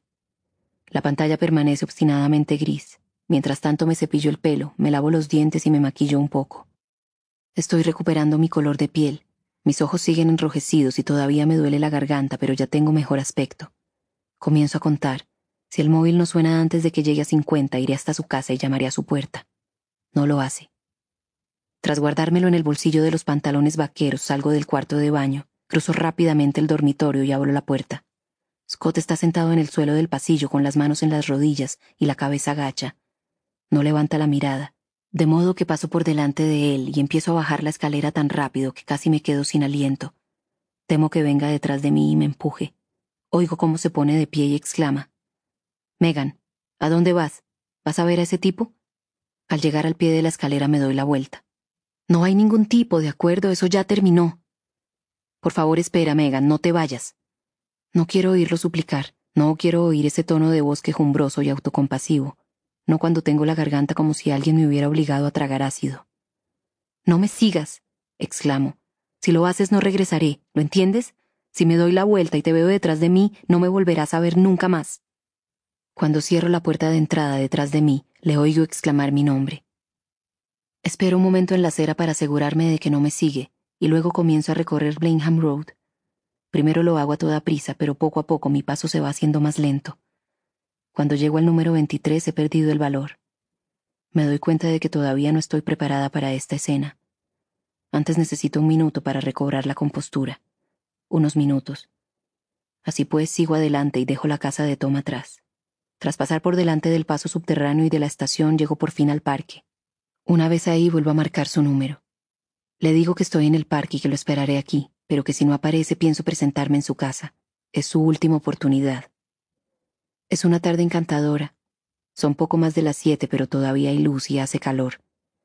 Unos niños están jugando en los columpios y en el tobogán mientras sus padres permanecen a un lado, charlando animadamente. Es una escena agradable y normal, pero mientras la contemplo tengo la terrible sensación de que Scott y yo no traeremos a nuestra hija aquí a jugar. Soy incapaz de imaginarnos así de felices y relajados. Ya no. No después de lo que he hecho. Esta mañana estaba convencida de que poner las cartas sobre la mesa era la mejor opción. No solo la mejor, sino la única posible. Se acabaron las mentiras, se acabó esconderse. Y cuando Scott me ha hecho daño, todavía me he convencido más de ello. Sentada aquí a solas, sin embargo, pienso en el hecho de que por mi culpa Scott no solo está enfadado, sino destrozado. Y ya no estoy tan segura de que fuera una buena idea. Creo que no estaba siendo fuerte sino insensata, y es innegable que he causado un gran daño. Puede que la valentía que necesito no tenga que ver con contar la verdad, sino con huir. No es solo el desasosiego lo que me empuja a ello. Por el bien de mi hija y el mío, he de marcharme y huir de ambos, de todo esto. Puede que huir y esconderme sea justo lo que necesito hacer. Me pongo en pie y doy otra vuelta más por el parque. En parte deseo que suene el móvil, pero por otro lado lo temo. Al final me alegro de que permanezca en silencio. Lo tomo como una señal. Enfilo el camino de vuelta a casa. Acabo de pasar por delante de la estación cuando lo veo. Está saliendo del paso subterráneo a grandes zancadas, con los hombros encorvados y los puños cerrados. Antes de que pueda pensarlo mejor, exclamo su nombre. Él se vuelve hacia mí. Megan, ¿qué diablos? La expresión de su rostro es de pura rabia, pero me hace una señal para que me acerque a él. Ven dice cuando estoy a su lado. Aquí no podemos hablar. Tengo el coche ahí. Solo necesito... Aquí no podemos hablar. Vamos. Exclama al tiempo que me agarra del brazo. Luego en un tono más calmado añade. Iremos a algún lugar más tranquilo, ¿de acuerdo? A algún sitio en el que podamos hablar. Cuando subo al coche, echo un vistazo por encima del hombro. El paso subterráneo está oscuro, pero me parece ver a alguien en la oscuridad. Alguien que nos mira. Rachel. Domingo 18 de agosto de 2013. Tarde. En cuanto lo ve, Ana se da la vuelta y sale corriendo hacia el interior de la casa. Con el corazón latiéndome con fuerza y mucha cautela, la sigo y me detengo antes de llegar a las puertas correderas. Desde ahí veo cómo Tom la abraza. Sus brazos envuelven a Anna y a la niña que ésta lleva. Ella inclina la cabeza. Los hombros le tiemblan. Él le da un beso en lo alto del cuero cabelludo, pero me está mirando a mí. ¿Qué está pasando aquí? pregunta con una leve sonrisa en los labios. He de decir que encontraros a ambas charlando en el jardín no es lo que esperaba cuando he llegado a casa. Su tono de voz es animado, aunque a mí no me engaña. Ya no. Abro la boca para hablar, pero no se me ocurre qué decir. No sé por dónde empezar. Rachel, ¿vas a decirme qué está pasando? Tom suelta a Ana y da un paso hacia mí. Yo retrocedo y él comienza a reír. ¿Qué diantre te pasa? ¿Estás borracha? pregunta. Pero advierto en su mirada que sabe que estoy sobria y por una vez estoy segura de que desearía que no lo estuviera. Meto la mano en el bolsillo trasero de los pantalones vaqueros y toco el móvil que llevo dentro. Su tacto es duro, compacto y reconfortante. Solo desearía tener el valor para hacer la llamada de una vez. No importa si me creen o no. Si le digo a la policía que estoy con Anna y su hija, vendrán de inmediato. Tom se encuentra ahora a medio metro. Él está a un lado de la puerta corredera y yo al otro. Te vi, digo finalmente, y siento una fugaz pero innegable sensación de euforia cuando pronuncio esas palabras en voz alta. Te crees que no me acuerdo de nada, pero sí que lo hago después de que me pegases y me dejases ahí, en el paso subterráneo? Él comienza a reírse, pero ahora puedo ver y me pregunto cómo puede ser que antes no me diera cuenta. En sus ojos hay pánico. Él se vuelve entonces hacia Anna, pero ésta no le devuelve la mirada. ¿De qué estás hablando? Del paso subterráneo. El día en el que Megan Hipwell desapareció. Oh, por el amor de Dios, dice alzando una mano. Yo no te pegué. Te caíste explica, y entonces coge a Ana de la mano y la trae hacia él. ¿Es esto por lo que estás tan rara, querida? No le hagas caso. No dice más que tonterías. Yo no le he pegado. Nunca le he puesto la mano encima. No de ese modo. Rodea los hombros de Ana con un brazo y la atrae todavía más hacia él. Ya te he contado cómo es Rachel. Cuando bebe no se entera de lo que pasa y se inventa la mayoría de... Te metiste en el coche con ella. Vi cómo os marchabais juntos. Él todavía está sonriendo, pero ahora lo hace sin convicción, y no sé si me lo imagino, pero parece un poco más pálido. Vuelve a soltar a Ana y ella se sienta a la mesa, de espaldas a su marido y con la niña en el regazo. Tom se pasa una mano por la boca y tras apoyar el cuerpo en la encimera de la cocina, cruza los brazos sobre el pecho. ¿Me viste meterme en el coche con quién? Con Megan. Ah, claro. Vuelve a reírse con una carcajada alta y forzada. La última vez que hablamos sobre esto, dijiste que me habías visto en el coche con Ana. Ahora es Megan. ¿Quién será la semana que viene? ¿Lady D? Ana levanta la mirada hacia mí. Una expresión de duda y esperanza asoma fugazmente en su rostro. ¿No estás segura? me pregunta. Tom se arrodilla a su lado. Claro que no está segura. Se lo está inventando. Es lo que siempre hace. Cariño, por favor, ¿por qué no subes al dormitorio? Yo hablaré con Rachel. Te prometo que esta vez me aseguraré de que no nos vuelva a molestar, añade volviéndose hacia mí. Advierto que Ana vacila. Examina el rostro de Tom en busca de la verdad mientras él la mira directamente a los ojos. Ana, exclamo, intentando que vuelva a ponerse de mi lado. Lo sabes. Sabes que está mintiendo. Sabes que estaba acostándose con ella. Durante un segundo nadie dice nada. La mirada de Ana va de Tom a mí y luego de vuelta a él. Abre un momento la boca para decir algo, pero al final no lo hace. ¿A qué se refiere, Ana? Eso es... Entre Megan Hipwell y yo no había nada. He encontrado el móvil, Tom, dice ella. Su tono de voz es tan bajo que resulta casi inaudible. Así que por favor, no. No mientas. No me mientas. La niña comienza a quejarse y a lloriquear. Con mucho cuidado, Tom la coge y se dirige hacia la ventana, acunándola y arrullándola. No puedo oír qué dice. Mientras tanto, Anna tiene la cabeza inclinada y las lágrimas le caen de la barbilla a la mesa. ¿Dónde está? pregunta Tom volviéndose hacia nosotras. Ahora ya no ríe. El móvil, Anna. ¿Se lo has dado a ella? Me señala con un movimiento de cabeza. ¿Lo tienes tú? No sé nada de ningún móvil, le digo deseando que Ana hubiera mencionado antes su existencia. Tom me ignora. ¿Ana? ¿Se lo has dado a ella? Ana niega con la cabeza. ¿Dónde está? Lo he tirado, responde, por encima de la cerca, a las vías. Buena chica, buena chica, dice distraídamente. Está intentando pensar qué hacer a continuación. Me mira un momento y luego aparta la mirada. Por un segundo me parece verlo derrotado. Se vuelve hacia Ana. Siempre estabas cansada, explica. Nunca te apetecía. Todo giraba alrededor de la niña, ¿no es así? O alrededor de ti, ¿verdad? Todo giraba alrededor de ti. De repente está otra vez animado, y como si nada comienza a hacerle muecas y cosquillas en la barriga a su hija, consiguiendo que sonría. Y Megan era... bueno, estaba disponible. Al principio lo hacíamos en su casa, prosigue, pero ella tenía tanto miedo de que Scott la descubriera que comenzamos a encontrarnos en el Swan. Era... bueno, tú ya lo sabes, ¿no, Ana? Como cuando íbamos a aquella casa de Cranham Street. Ya sabes a lo que me refiero. Me echa un vistazo por encima del hombro y me guiña un ojo. Ahí es donde Ana y yo nos encontrábamos en los buenos viejos tiempos. Cambia el brazo con el que sostiene a su hija y deja que apoye la cabeza en su hombro. Pensarás que estoy siendo cruel, pero no es así. Estoy diciéndote la verdad. Esto es lo que querías, ¿no, Ana? Me has pedido que no mienta. Ana no levanta la mirada.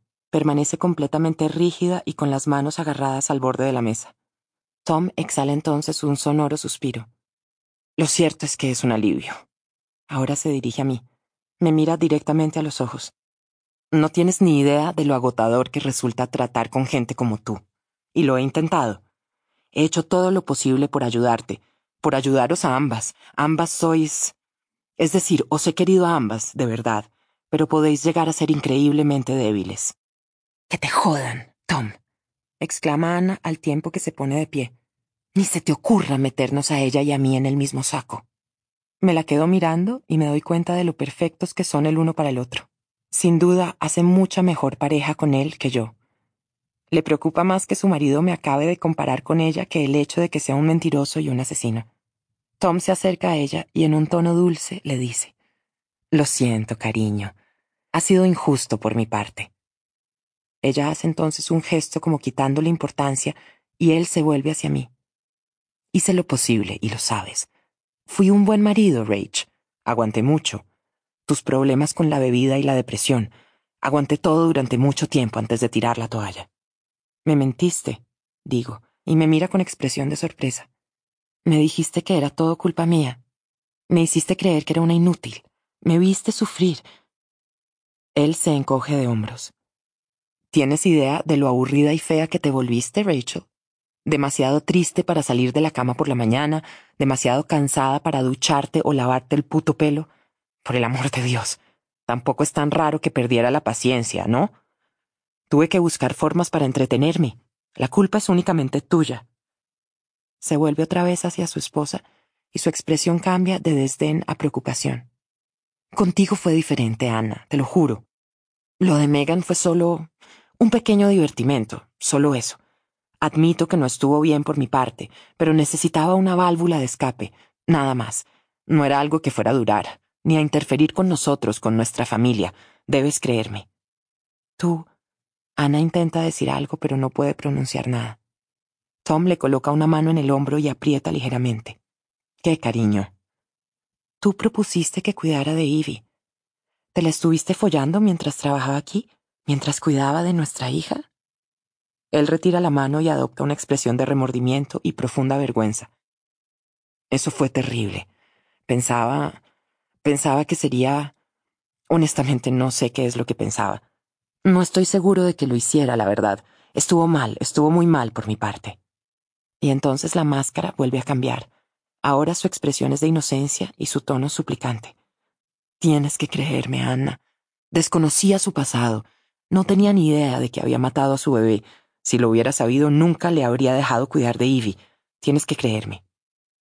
Sin previo aviso, Ana se pone de pie de golpe, empujando la silla hacia atrás.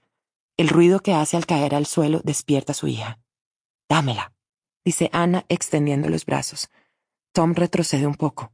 Ahora, Tom, dámela, dámela. Pero él no lo hace. Se aleja de ella, acunando y arrullando a la niña para que vuelva a quedarse dormida, y entonces Ana comienza a gritar. Al principio repite, dámela, dámela, pero luego emite un indistinguible aullido de furia y dolor, lo cual provoca que la niña también se ponga a llorar. Tom intenta tranquilizar a la pequeña e ignora a Ana, de modo que soy yo quien se encarga de esta. Me la llevo afuera y en un tono de voz bajo y apremiante le digo, Tienes que tranquilizarte, Ana, ¿me comprendes? Necesito que hables con él y lo distraigas un momento mientras yo llamo a la policía, ¿de acuerdo? Ella está temblando. Todo su cuerpo lo hace. Me agarra de los brazos y mientras sus uñas se clavan en mi piel, me dice, ¿Cómo ha podido hacerme esto? Escúchame, Ana. Tienes que mantenerlo ocupado un momento. Finalmente vuelve en sí, me mira y asiente. Está bien. Solo, no sé, aléjalo de la puerta corredera e intenta mantenerlo distraído. Ella vuelve a entrar en la casa y tras respirar hondo, yo me doy la vuelta y me alejo unos cuantos pasos de la puerta corredera. No mucho, solo hasta el césped. Antes de llamar, echo un vistazo por encima del hombro. Todavía están en la cocina. Me alejo un poco más. Se está levantando viento. Pronto dejará de hacer calor. Los vencejos vuelan bajo y ya puedo oler la inminente lluvia. Me encanta este olor. Meto la mano en el bolsillo trasero del pantalón y cojo el móvil. Las manos me tiemblan y no consigo desbloquear el teclado hasta el tercer intento. En un primer instante pienso en llamar a la sargento Riley, alguien que me conoce, pero al revisar el registro de llamadas no consigo encontrar su número, de modo que me doy por vencida y finalmente decido marcar el 999. Cuando estoy marcando el segundo nueve, noto una patada en la base de la columna vertebral que me tira al suelo y me deja sin respiración. El móvil sale despedido y él lo recoge del suelo antes de que yo pueda ponerme siquiera de rodillas y recobrar el aliento. Será mejor que no hagas ninguna tontería, Rach. Dice al tiempo que me agarra del brazo y me pone de pie sin el menor esfuerzo. Luego me conduce de nuevo a la casa y yo le dejo, pues sé que no serviría de nada que me opusiera.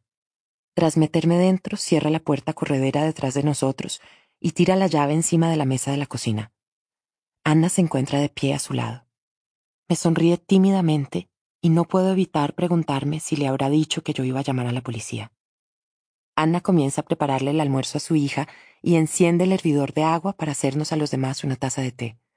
En medio de este extraño facsímil de la realidad, tengo la sensación de que podría despedirme educadamente de ambos cruzar el salón y salir a la seguridad de la calle. Es muy tentador. Incluso me atrevo a dar unos pocos pasos en esa dirección, pero Tom se interpone, coloca una mano en mi hombro y luego desliza los dedos hasta mi garganta y aplica una ligera presión. ¿Qué voy a hacer contigo, Rach? Megan. Sábado 13 de julio de 2013. Tarde. Hasta que llegamos al coche no me doy cuenta de que tiene sangre en la mano. ¿Te has cortado? Le digo. Él no me contesta. Sus manos se aferran con tanta fuerza al volante que sus nudillos palidecen. Necesito hablar contigo, Tom, digo. Procuro hacerlo en un tono conciliatorio y comportarme como una adulta, aunque supongo que ya es demasiado tarde para eso. Lamento haber estado agobiándote, pero por el amor de Dios, Tom, dejaste de contestar mis llamadas. Tú no pasa nada, dice él en voz baja. No estoy. Estoy cabreado por otra cosa. No tiene nada que ver contigo. Se vuelve hacia mí e intenta sonreírme, pero no lo consigue. Problemas con mi ex, añade. Ya sabes cómo son esas cosas. ¿Qué te ha pasado en la mano? Le pregunto. Problemas con mi ex, vuelve a decir, y advierto un desagradable tono en su voz. El resto del camino hasta Corleywood lo hacemos en silencio. Al llegar vamos a un extremo del aparcamiento. Ya habíamos estado aquí antes. Por la tarde no suele haber nadie, a veces algunos adolescentes bebiendo latas de cerveza, pero eso es todo. Esta noche estamos solos. Tom apaga el motor y se vuelve hacia mí. Bueno, ¿de qué querías hablarme? Sigue enfadado, pero ahora se está reprimiendo y ya no es tan perceptible. Aún así, después de lo que acaba de pasar, no me apetece estar en un espacio cerrado con un hombre enfadado de modo que le sugiero que demos una vuelta. Él pone los ojos en blanco y suspira ruidosamente, pero acepta.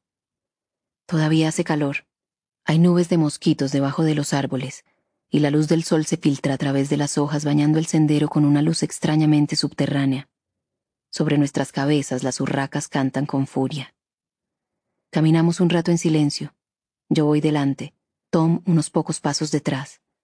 Intento pensar en qué decir, en cómo explicárselo. No quiero empeorar las cosas. He de recordarme a mí misma que estoy intentando hacer lo correcto. En un momento dado me detengo y me doy la vuelta. Él está muy cerca de mí. Coloca las manos en mis caderas. ¿Aquí? ¿Es esto lo que quieres? Pregunta. Parece aburrido. No, digo, apartándome de él. No es eso lo que quiero. Aquí el sendero desciende un poco. Aminoro la marcha, pero él adapta su paso al mío. Entonces, ¿qué quieres? Respiro hondo. La garganta todavía me duele. Estoy embarazada. No hay ninguna reacción. Su rostro permanece inexpresivo, como si le hubiera dicho que necesito pasar por el Sainsbury's de camino a casa o que tengo cita con el dentista. Felicidades, dice al fin. Vuelvo a respirar hondo. Tom, te lo estoy contando porque, bueno, existe la posibilidad de que sea tuyo. Él se me queda mirando fijamente unos segundos y luego se echa a reír. ¿Cómo dices? Qué suerte la mía. ¿Y entonces? ¿Qué? ¿Pretendes que huyamos los tres juntos? ¿Tú, el bebé y yo? ¿A dónde querías ir? ¿España? Pensaba que debías saberlo porque... Aborta, dice. Bueno, si es de tu marido, haz lo que quieras. Pero si es mío, líbrate de él. Lo digo en serio, no juegues con esto. No quiero otro hijo. Y la verdad es que no creo que estés hecha para ser madre. ¿No te parece, Mex? Añade mientras me pasa los dedos por un costado de la cara. Puedes involucrarte tanto como quieras. ¿Es que no has oído lo que acabo de decirte? Entonces se da la vuelta y comienza a recorrer el sendero de regreso al coche. Serías una madre terrible, Megan. Líbrate de él. Yo salgo detrás de él, caminando rápidamente al principio y luego ya corriendo. Cuando estoy lo bastante cerca le doy un empujón y empiezo a gritarle y a intentar arañarle ese petulante rostro suyo. Él me esquiva con facilidad sin dejar de reírse. Yo comienzo entonces a decirle las peores cosas que se me ocurren. Insulto su hombría, a su aburrida mujer, a su fea niña. Ni siquiera sé por qué estoy tan enfadada. ¿Qué reacción esperaba? Enfado, quizá. Preocupación, fastidio. No esto. Ni siquiera es un rechazo. Está intentando deshacerse de mí. Lo único que quiere es que desaparezcamos mi hija y yo. Así que le digo, no, le grito. No pienso desaparecer. Vas a pagar por esto. Durante el resto de tu puta vida vas a estar pagando por esto. Él deja de reírse. Viene hacia mí. Tiene algo en la mano. Me he caído. Debo de haber resbalado. Me he golpeado la cabeza con algo. Creo que voy a vomitar. Está todo rojo. No puedo levantarme. Una por la pena, dos por la alegría, tres por una chica. Tres por una chica. Me he quedado atascada en el tres. Soy incapaz de seguir. Tengo la cabeza llena de ruidos y la boca llena de sangre. Tres por una chica. Oigo las urracas, están riéndose, burlándose de mí. Oigo su estridente carcajada. Una noticia. Malas noticias. Ahora puedo verlas, sus siluetas negras se recortan contra el sol. Los pájaros no, otra cosa. Alguien viene. Alguien me está hablando. Mira, mira lo que me has hecho hacer. Rachel. Domingo 18 de agosto de 2013. Tarde.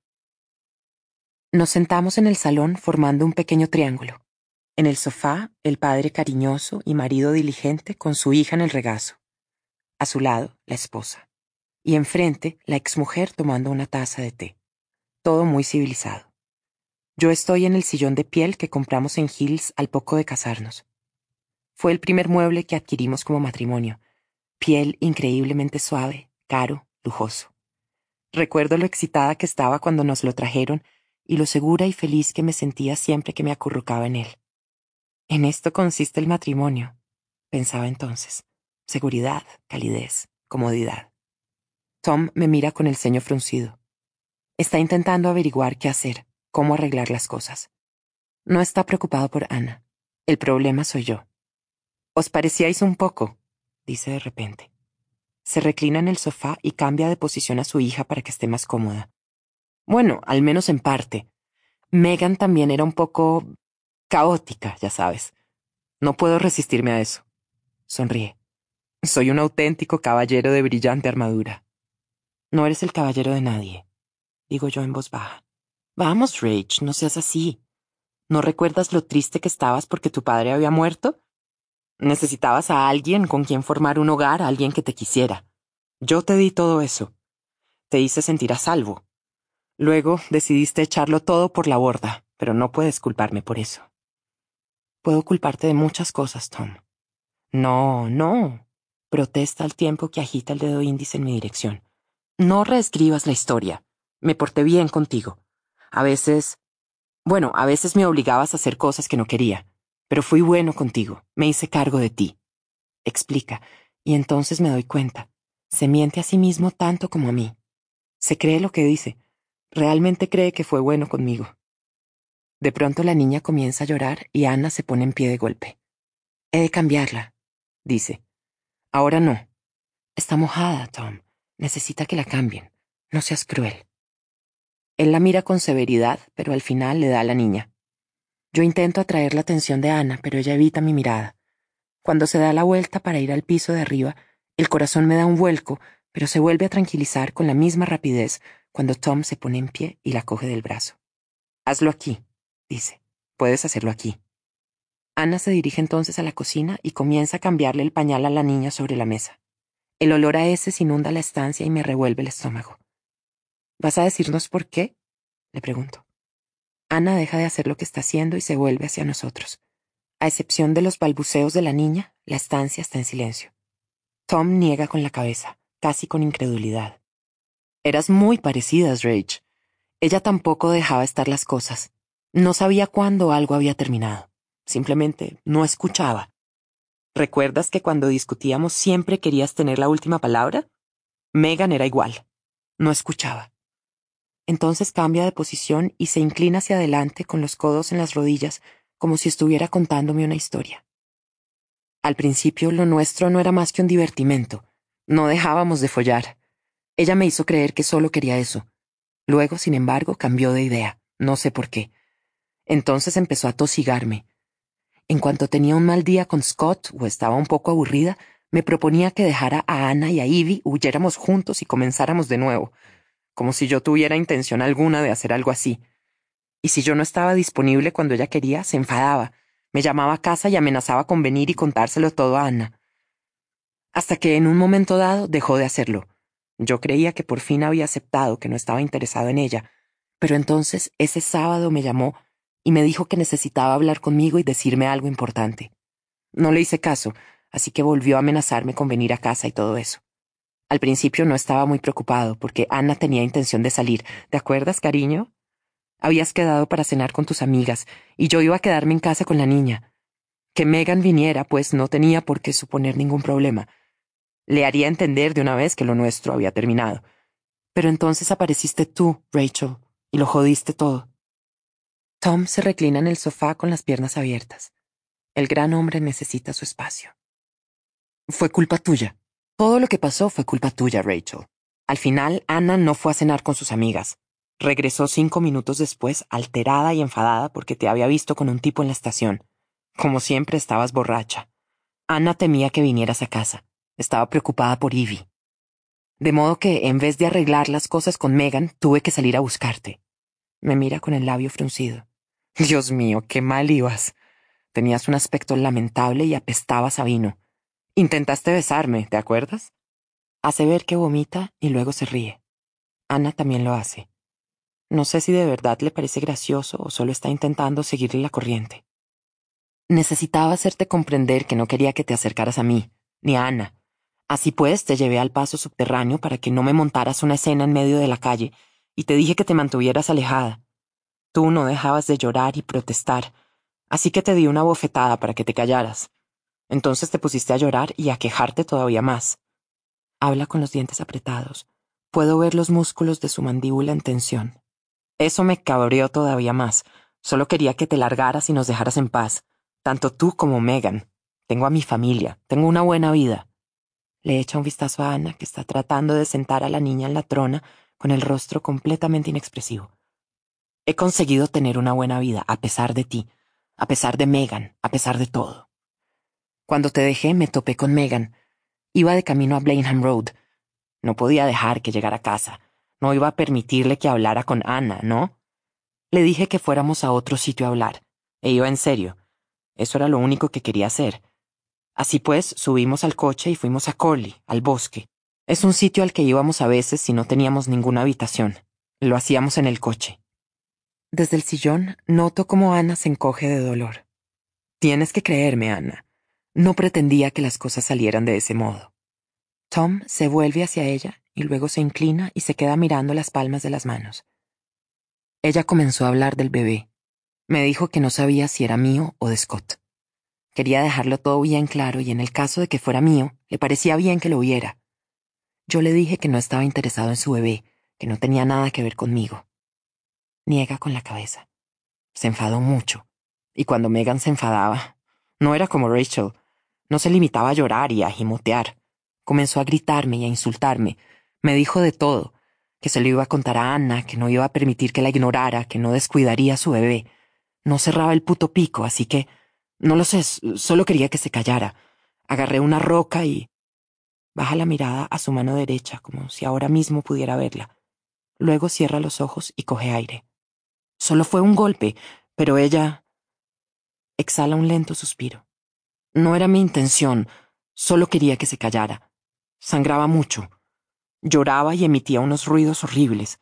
Intentó alejarse de mí a gatas. No podía hacer otra cosa. Tuve que rematarla. El sol se pone y la estancia se queda a oscuras. A excepción de la respiración de Tom, áspera y rápida, todo está en silencio. No hay ruidos en la calle. No recuerdo la última vez que oí un tren. Luego la metí en el maletero del coche y me adentré más en el bosque. Pero sigue. No había nadie alrededor. Tuve que cavar. Su respiración es cada vez más rápida. Tuve que cavar con las manos. Tenía miedo. Levanta la mirada hacia mí. Tiene las pupilas muy dilatadas. Temía que apareciera alguien, y me estaba haciendo daño. Me rompí varias uñas cavando. Tardé mucho. Tuve que parar para llamar a Ana y decirle que te estaba buscando. Se aclara la garganta. La tierra estaba bastante blanda, pero aún así no pude cavar tan hondo como quería. Tenía mucho miedo de que apareciera alguien. Pensaba que ya tendría oportunidad de volver más adelante, cuando se hubiera calmado todo. Pensaba que podría trasladarla a un sitio mejor, pero entonces comenzó a llover y ya no pude hacerlo. Me mira con el ceño fruncido. Estaba casi seguro de que la policía iría a por Scott. Ella me comentó lo paranoico que andaba con que ella estuviese follando por ahí. Me dijo que solía leer sus emails y vigilarla. Pensé, bueno, mi intención era dejar el móvil en su casa. No sé, se me ocurrió que podía ir a tomar una cerveza o algo así, en plan vecino amigable. No tenía ningún plan. No lo pensé detenidamente, no fue algo premeditado. Se trató solo de un terrible accidente. Y entonces su comportamiento vuelve a cambiar. Es como las nubes que cruzan el cielo. Un momento está oscuro, al siguiente claro. De repente se pone de pie y se dirige despacio hacia la cocina, donde Ana está ahora sentada en la mesa dando de comer a Ivy. Le da un beso en la cabeza a su mujer y coge a su hija de la trona. Tom, comienza a protestar Ana. No pasa nada. Sonríe a su esposa. Solo quiero hacerle un mimo. ¿A que sí, bonita? Luego se dirige al frigorífico con su hija en brazos y coge una cerveza. Antes de cerrar la puerta, se vuelve hacia mí. ¿Quieres una? Niego con la cabeza. No, supongo que será mejor que no. Apenas lo oigo. Estoy calculando si desde donde estoy sentada podría llegar a la puerta de entrada antes de que él me alcanzara. Si no ha cerrado con llave, creo que podría hacerlo. Ahora bien, si lo ha hecho, tendré un buen problema. Al final me pongo en pie de golpe y salgo corriendo hacia el pasillo. Mi mano está a punto de alcanzar el tirador de la puerta cuando noto que una botella me golpea el cráneo. Siento una explosión de dolor cegador y me caigo al suelo. Cuando Tom llega a mi lado, me agarra del pelo y me lleva a rastras de vuelta al salón, donde me suelta. Él está de pie sobre mí, con un pie a cada lado de mis caderas. Todavía tiene a su hija en brazos, pero Ana está junto a él y se la pide. Dámela, Tom, por favor. Le vas a hacer daño. Por favor, dámela. Él le entrega la gimoteante Ivy a Ana. Luego creo que me dice algo, pero es como si estuviera muy, muy lejos, como si ya estuviese debajo del agua. Distingo las palabras, pero por alguna razón no parecen tener nada que ver conmigo y lo que me está pasando. Es como si todo sucediera muy lejos de mí. Sube al dormitorio y cierra la puerta, le dice a Ana. No llames a nadie, ¿de acuerdo? Lo digo en serio. Es mejor que no llames a nadie, no con Ivy aquí. No queremos que las cosas se pongan feas. Ana evita mirarme. Se aferra con fuerza a Ivy, pasa por encima de mí y se aleja a toda velocidad escaleras arriba. Tom se inclina, me agarra por la cintura de los pantalones vaqueros y me arrastra por el suelo hasta la cocina. Yo pataleo e intento agarrarme a algo, pero no consigo hacerlo. No veo bien, las lágrimas me lo impiden. El dolor de la cabeza es atroz y siento una oleada de náusea. De repente noto el intenso y cegador dolor de un golpe en la sien. Y luego nada. Ana. Domingo 18 de agosto de 2013. Tarde. Rachel está en el suelo de la cocina. Está sangrando, pero no creo que se deba a una herida grave. Tom todavía no la ha matado. No sé a qué espera. Supongo que no le resulta fácil. Antes la quería. Mientras tanto yo he ido al dormitorio del piso de arriba para acostar a Ivy. Al principio pensaba que esto era lo que quería. Rachel por fin desaparecería de una vez por todas y ya no volvería. Es lo que había soñado. Bueno, no exactamente esto, claro está. Pero sí quería que desapareciera. Soñaba con una vida sin Rachel, y ahora por fin podría tenerla. Estaríamos solo nosotros tres, Tom, Evie y yo, tal y como debe ser. Por un momento me he entregado a la fantasía, pero al bajar la mirada he visto a mi hija dormida y me he dado cuenta de que no era más que eso, una fantasía. Me he besado el dedo y lo he llevado a los perfectos labios de mi hija. En realidad nunca estaríamos a salvo. Yo no estaría nunca a salvo. Sé lo que ha hecho y él no sería capaz de confiar en mí. ¿Y quién dice que no puede haber otra Megan? O peor todavía, otra Ana, otra como yo. Cuando he vuelto a la planta baja, Tom estaba sentado a la mesa tomando una cerveza. Al principio no la he visto. Luego he vislumbrado sus pies en el suelo y he creído que ya estaba hecho, pero él me ha dicho que Rachel estaba bien. Solo un poco aturdida, ha dicho. Esta vez no podrá decir que ha sido un accidente. De modo que hemos esperado, yo también me he servido una cerveza y hemos estado viviendo juntos. Él me ha dicho que lamentaba mucho lo de su aventura con Megan. Luego me ha besado, me ha dicho que me lo compensaría y que no me preocupara, que todo iría bien. Nos mudaremos de aquí tal y como siempre has querido. Iremos a donde quieras, a cualquier lugar. Me ha preguntado si podría perdonarlo y yo le he contestado que con tiempo podría, y él me ha creído. Creo que lo ha hecho. La tormenta ha comenzado tal y como indicaba la previsión. El retumbar de los truenos la despierta, vuelve en sí y empieza a hacer ruidos y a moverse por el suelo. Deberías irte, me dice Tom. Vuelve arriba. Yo lo beso en los labios y me voy del salón, pero no regreso al dormitorio. En vez de eso descuelgo el teléfono del pasillo. Me siento en el primer peldaño de la escalera y con el auricular en la mano espero el momento adecuado. Desde aquí puedo oír cómo Tom le habla en un tono de voz suave y bajo, y luego la oigo a ella. Creo que está llorando. Rachel. Domingo 18 de agosto de 2013. Tarde. Oigo algo, un fragor. Luego veo un destello de luz y me doy cuenta de que está lloviendo. El cielo está oscuro, se trata de una tormenta con truenos. No recuerdo cuándo ha oscurecido. El dolor de cabeza me recuerda la situación en la que me encuentro y el corazón se me acelera. Estoy en el suelo, en la cocina con dificultad consigo alzar la cabeza y apoyarme en un codo. Tom está sentado a la mesa de la cocina contemplando la tormenta con una botella de cerveza en las manos. ¿Qué voy a hacer contigo, Rach? me pregunta cuando me ve alzar la cabeza. Llevo aquí sentado casi media hora haciéndome esta pregunta. ¿Qué se supone que debo hacer contigo? No me dejas otra opción. Le da un largo trago a su cerveza y me observa atentamente. Yo consigo incorporarme en el suelo y apoyo la espalda en el armario de la cocina. La cabeza me da vueltas y la saliva inunda mi boca. Me siento como si fuera a vomitar. Me muerdo el labio y me clavo las uñas en las palmas de las manos. Necesito salir de este estupor. No puedo permitirme ser débil. No va a venir nadie a rescatarme, lo sé. Ana no va a llamar a la policía. No va a arriesgar la vida de su hija por mí. Has de admitir que esto te lo has buscado tú solita, dice Tom. Piénsalo. Si nos hubieras dejado en paz, no te encontrarías en esta situación. Yo no me encontraría en esta situación. Ninguno de nosotros se encontraría en ella. Si no hubieras estado ahí esa noche, si Ana no hubiera vuelto corriendo después de verte en la estación, probablemente habría podido resolver las cosas con Megan. No habría estado tan desquiciado. No habría perdido los estribos. No le habría hecho daño. Nada de esto habría pasado. Comienza a formarse un sollozo en la base de mi garganta, pero lo reprimo. Siempre hace lo mismo. Es su especialidad. Me hace sentir como si todo fuera culpa mía y yo fuera una inútil. Se termina la cerveza y hace rodar la botella por la mesa. Luego se pone de pie, negando tristemente con la cabeza, se acerca a mí y extiende las manos.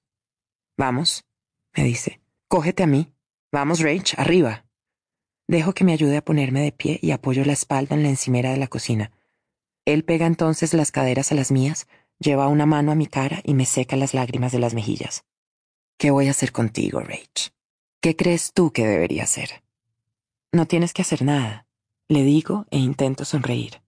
Ya sabes que te quiero. Todavía lo hago. Y sabes que no se lo contaría a nadie. No podría hacerte eso. Él sonríe, esa amplia y hermosa sonrisa que solía derretirme, y yo comienzo a sollozar. No me lo puedo creer. No me puedo creer que hayamos llegado a esto, que la mayor felicidad que he conocido nunca, nuestra vida conjunta, no fuera más que una ilusión. Él me deja llorar un rato, pero debo de aburrirlo, porque finalmente esa deslumbrante sonrisa desaparece y su labio forma una mueca de desdén. Vamos, Rach, ya basta. Deja ya de lloriquear. Se aparta de mí y coge un puñado de pañuelos de papel de una caja que hay sobre la mesa de la cocina. Suénate la nariz, me ordena, y yo hago lo que me dice. Él se me queda mirando. Su expresión es de sumo desprecio. Aquel día que fuimos al lago pensaste que tenías posibilidades conmigo, ¿verdad? Dice y comienza a reírse. ¿A que sí? Me mirabas con ojos de corderita y expresión suplicante. Podría haberme aprovechado de ti, ¿a que sí? Eres tan fácil, Rach. Yo me muerdo con fuerza el labio y él se acerca otra vez a mí. Eres como uno de esos perros maltratados a los que nadie quiere. Por más que los eches a patadas una y otra vez, siempre vuelven agitando la cola y con la cabeza gacha suplicantes, esperando que esta vez sea distinta, convencidos de que esta vez harán algo bien y los querrás. Eres así, ¿verdad, Rach? Eres una perra.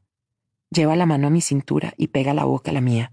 Yo dejo que su lengua se deslice entre mis labios y presiono las caderas contra las suyas. Noto cómo se le pone dura. No sé si todo se encuentra en el mismo lugar que cuando yo vivía aquí. Ignoro si Ana ha reorganizado los armarios de la cocina y ha puesto los espaguetis en otro tarro y ha trasladado las pesas del cajón inferior izquierdo al cajón inferior derecho. No lo sé. Solo espero que no lo haya hecho, y sin que Tom se dé cuenta, deslizo la mano en el cajón que hay detrás de mí. Puede que tengas razón, digo cuando termina de besarme y levanto la mirada hacia él. Puede que si no hubiera venido a Blenheim Road aquella noche, Megan aún seguiría viva. Él asiente al tiempo que los dedos de mi mano derecha alcanzan un objeto familiar. Sonrío, me pego todavía más a él, más cerca, más cerca, rodeo su cintura con la mano izquierda y le susurro al oído. Pero teniendo en cuenta que fuiste tú quien le aplastó el cráneo, ¿de verdad crees que la responsable soy yo? Tom levanta de golpe la cabeza y entonces lo empujo con todo el cuerpo, haciendo que pierda el equilibrio y vaya a parar a la mesa de la cocina. Rápidamente levanto el pie y lo golpeo tan fuerte como puedo. Y mientras él se dobla de dolor, lo agarro del pelo por la nuca y lo atraigo hacia mí al mismo tiempo que le doy un rodillazo en la cara. Noto cómo cruje el cartílago.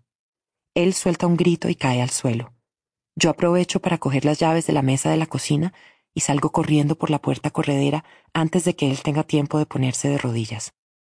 Corro hacia la cerca, pero resbalo en el barro y pierdo el equilibrio, así que Tom me alcanza antes de que pueda llegar. Me agarra del pelo y de la cara y tira de mí hacia atrás sin dejar de proferir maldiciones con la boca ensangrentada. Zorra estúpida. ¿Por qué no puedes mantenerte alejada de nosotros? ¿Por qué no puedes dejarme en paz? Yo consigo escaparme otra vez de él, pero no tengo a dónde ir. No llegaría a casa, ni tampoco a la cerca. Suelto un grito, pero nadie puede oírme. No con esta lluvia, los truenos y el ruido del tren que se acerca. Corro hacia el fondo del jardín en dirección a las vías. No hay salida. Me quedo en el lugar en el que hace un año o poco más estuve con su hija en brazos. Me doy la vuelta y pego la espalda a la cerca. Él viene hacia mí.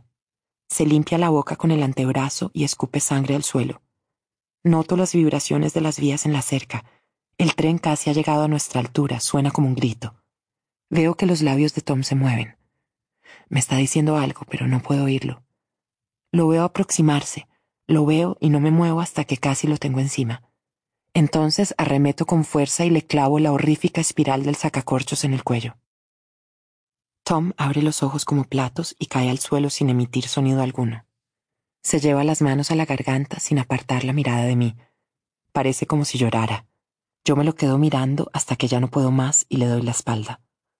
A través de las ventanillas iluminadas del tren, puedo ver las caras de los pasajeros, absortos en sus libros y sus móviles, al abrigo y seguridad del vagón que los lleva de camino a casa. Martes 10 de septiembre de 2013. Mañana.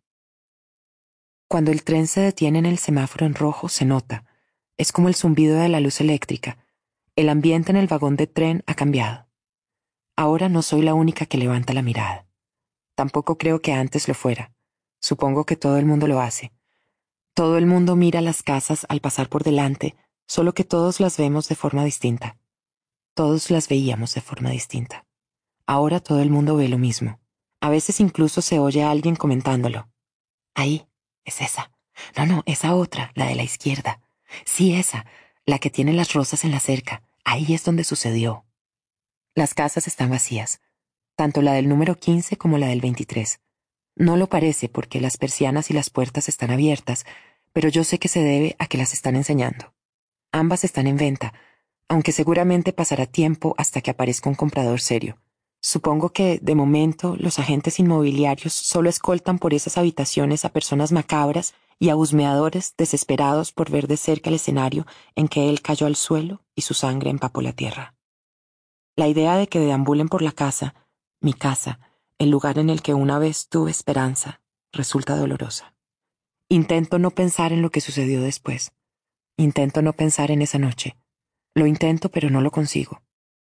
Empapadas con su sangre, Ana y yo nos sentamos en el sofá una al lado de la otra, las dos esposas esperando a que llegara la ambulancia. Ana fue quien llamó a la policía y se encargó de todo.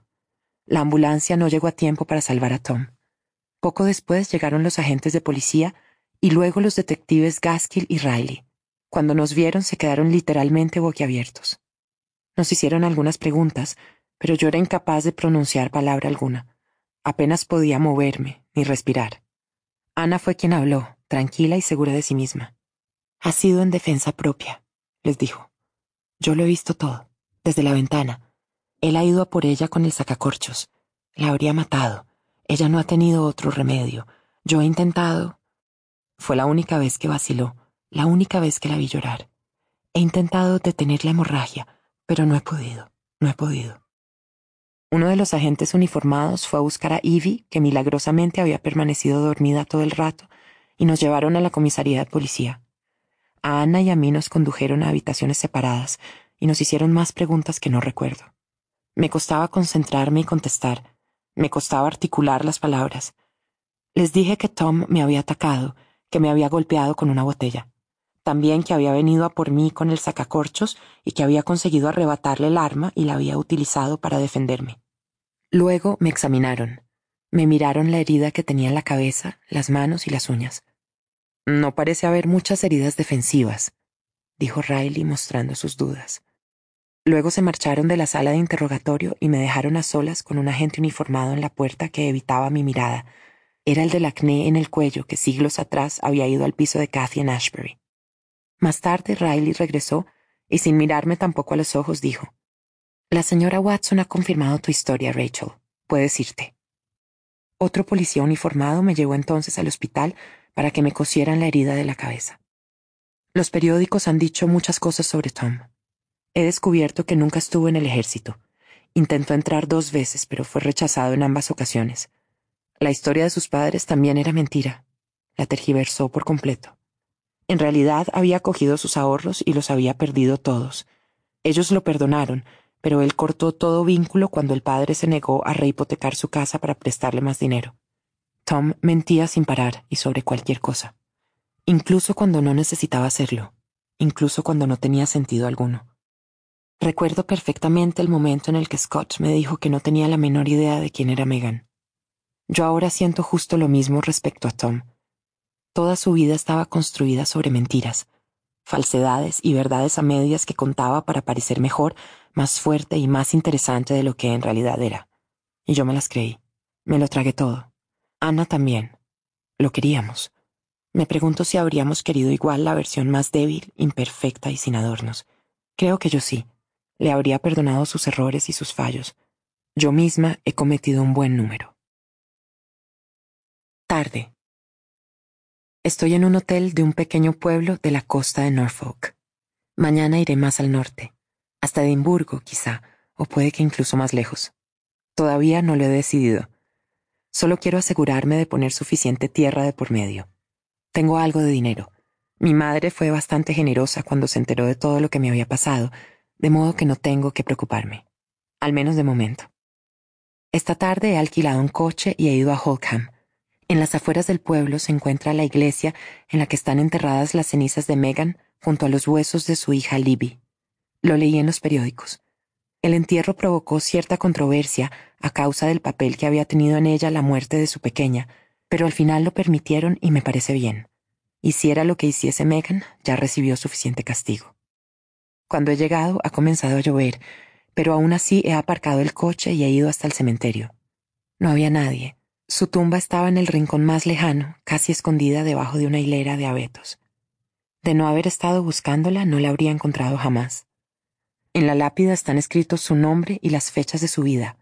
Nada de en memoria de, ni querida esposa, ni hija, ni madre. En la lápida de su hija solo pone Libby. Al menos ahora su tumba está debidamente señalizada y ya no está sola junto a las vías del tren.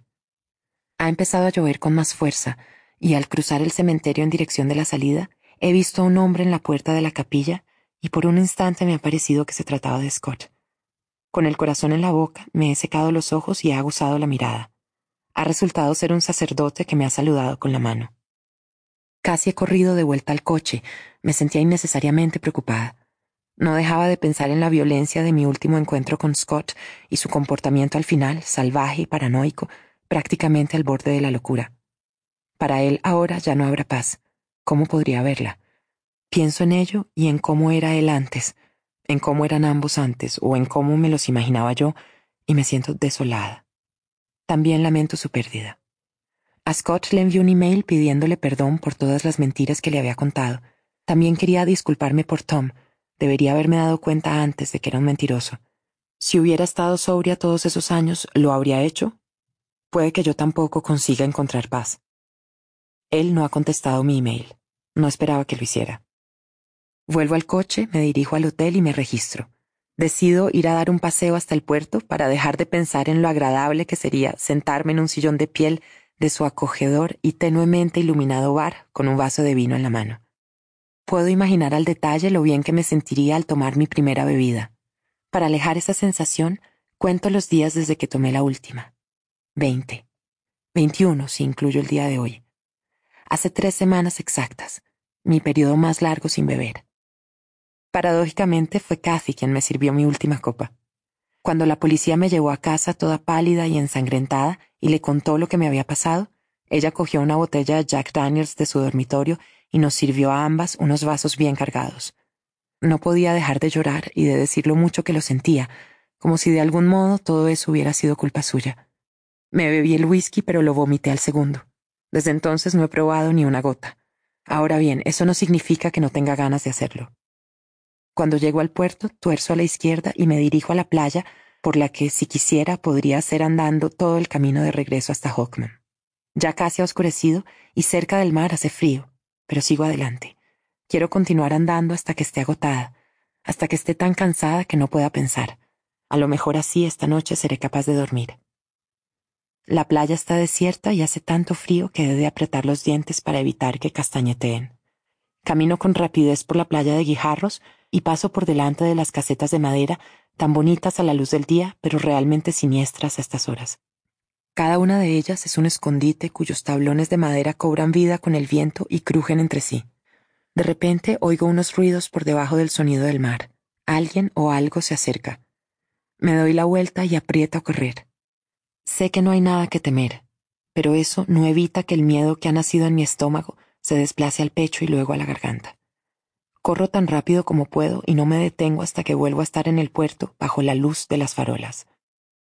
De vuelta a mi habitación, me siento en la cama y coloco las manos debajo de los muslos hasta que dejan de tiritar. Luego abro el minibar y cojo una botella de agua y nueces de macadamia.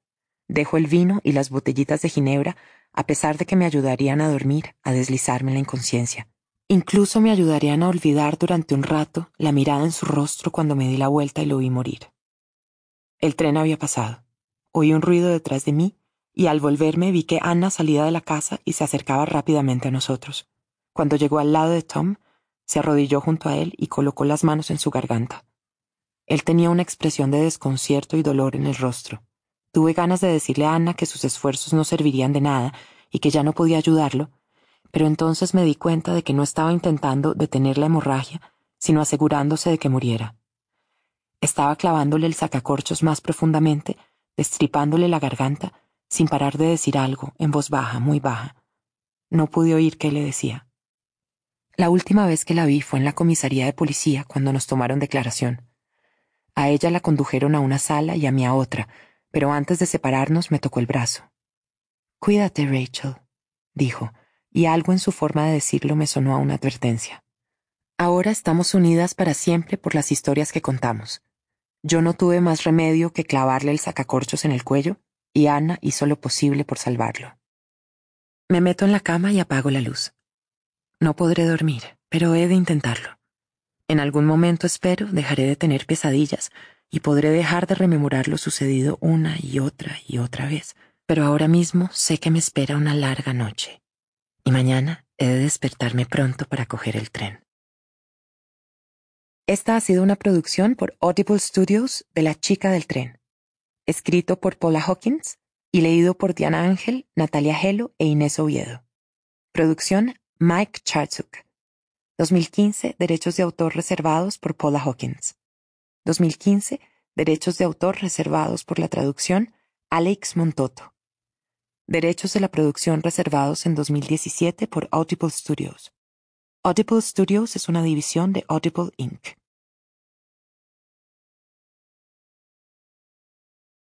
Audible hopes you have enjoyed this program.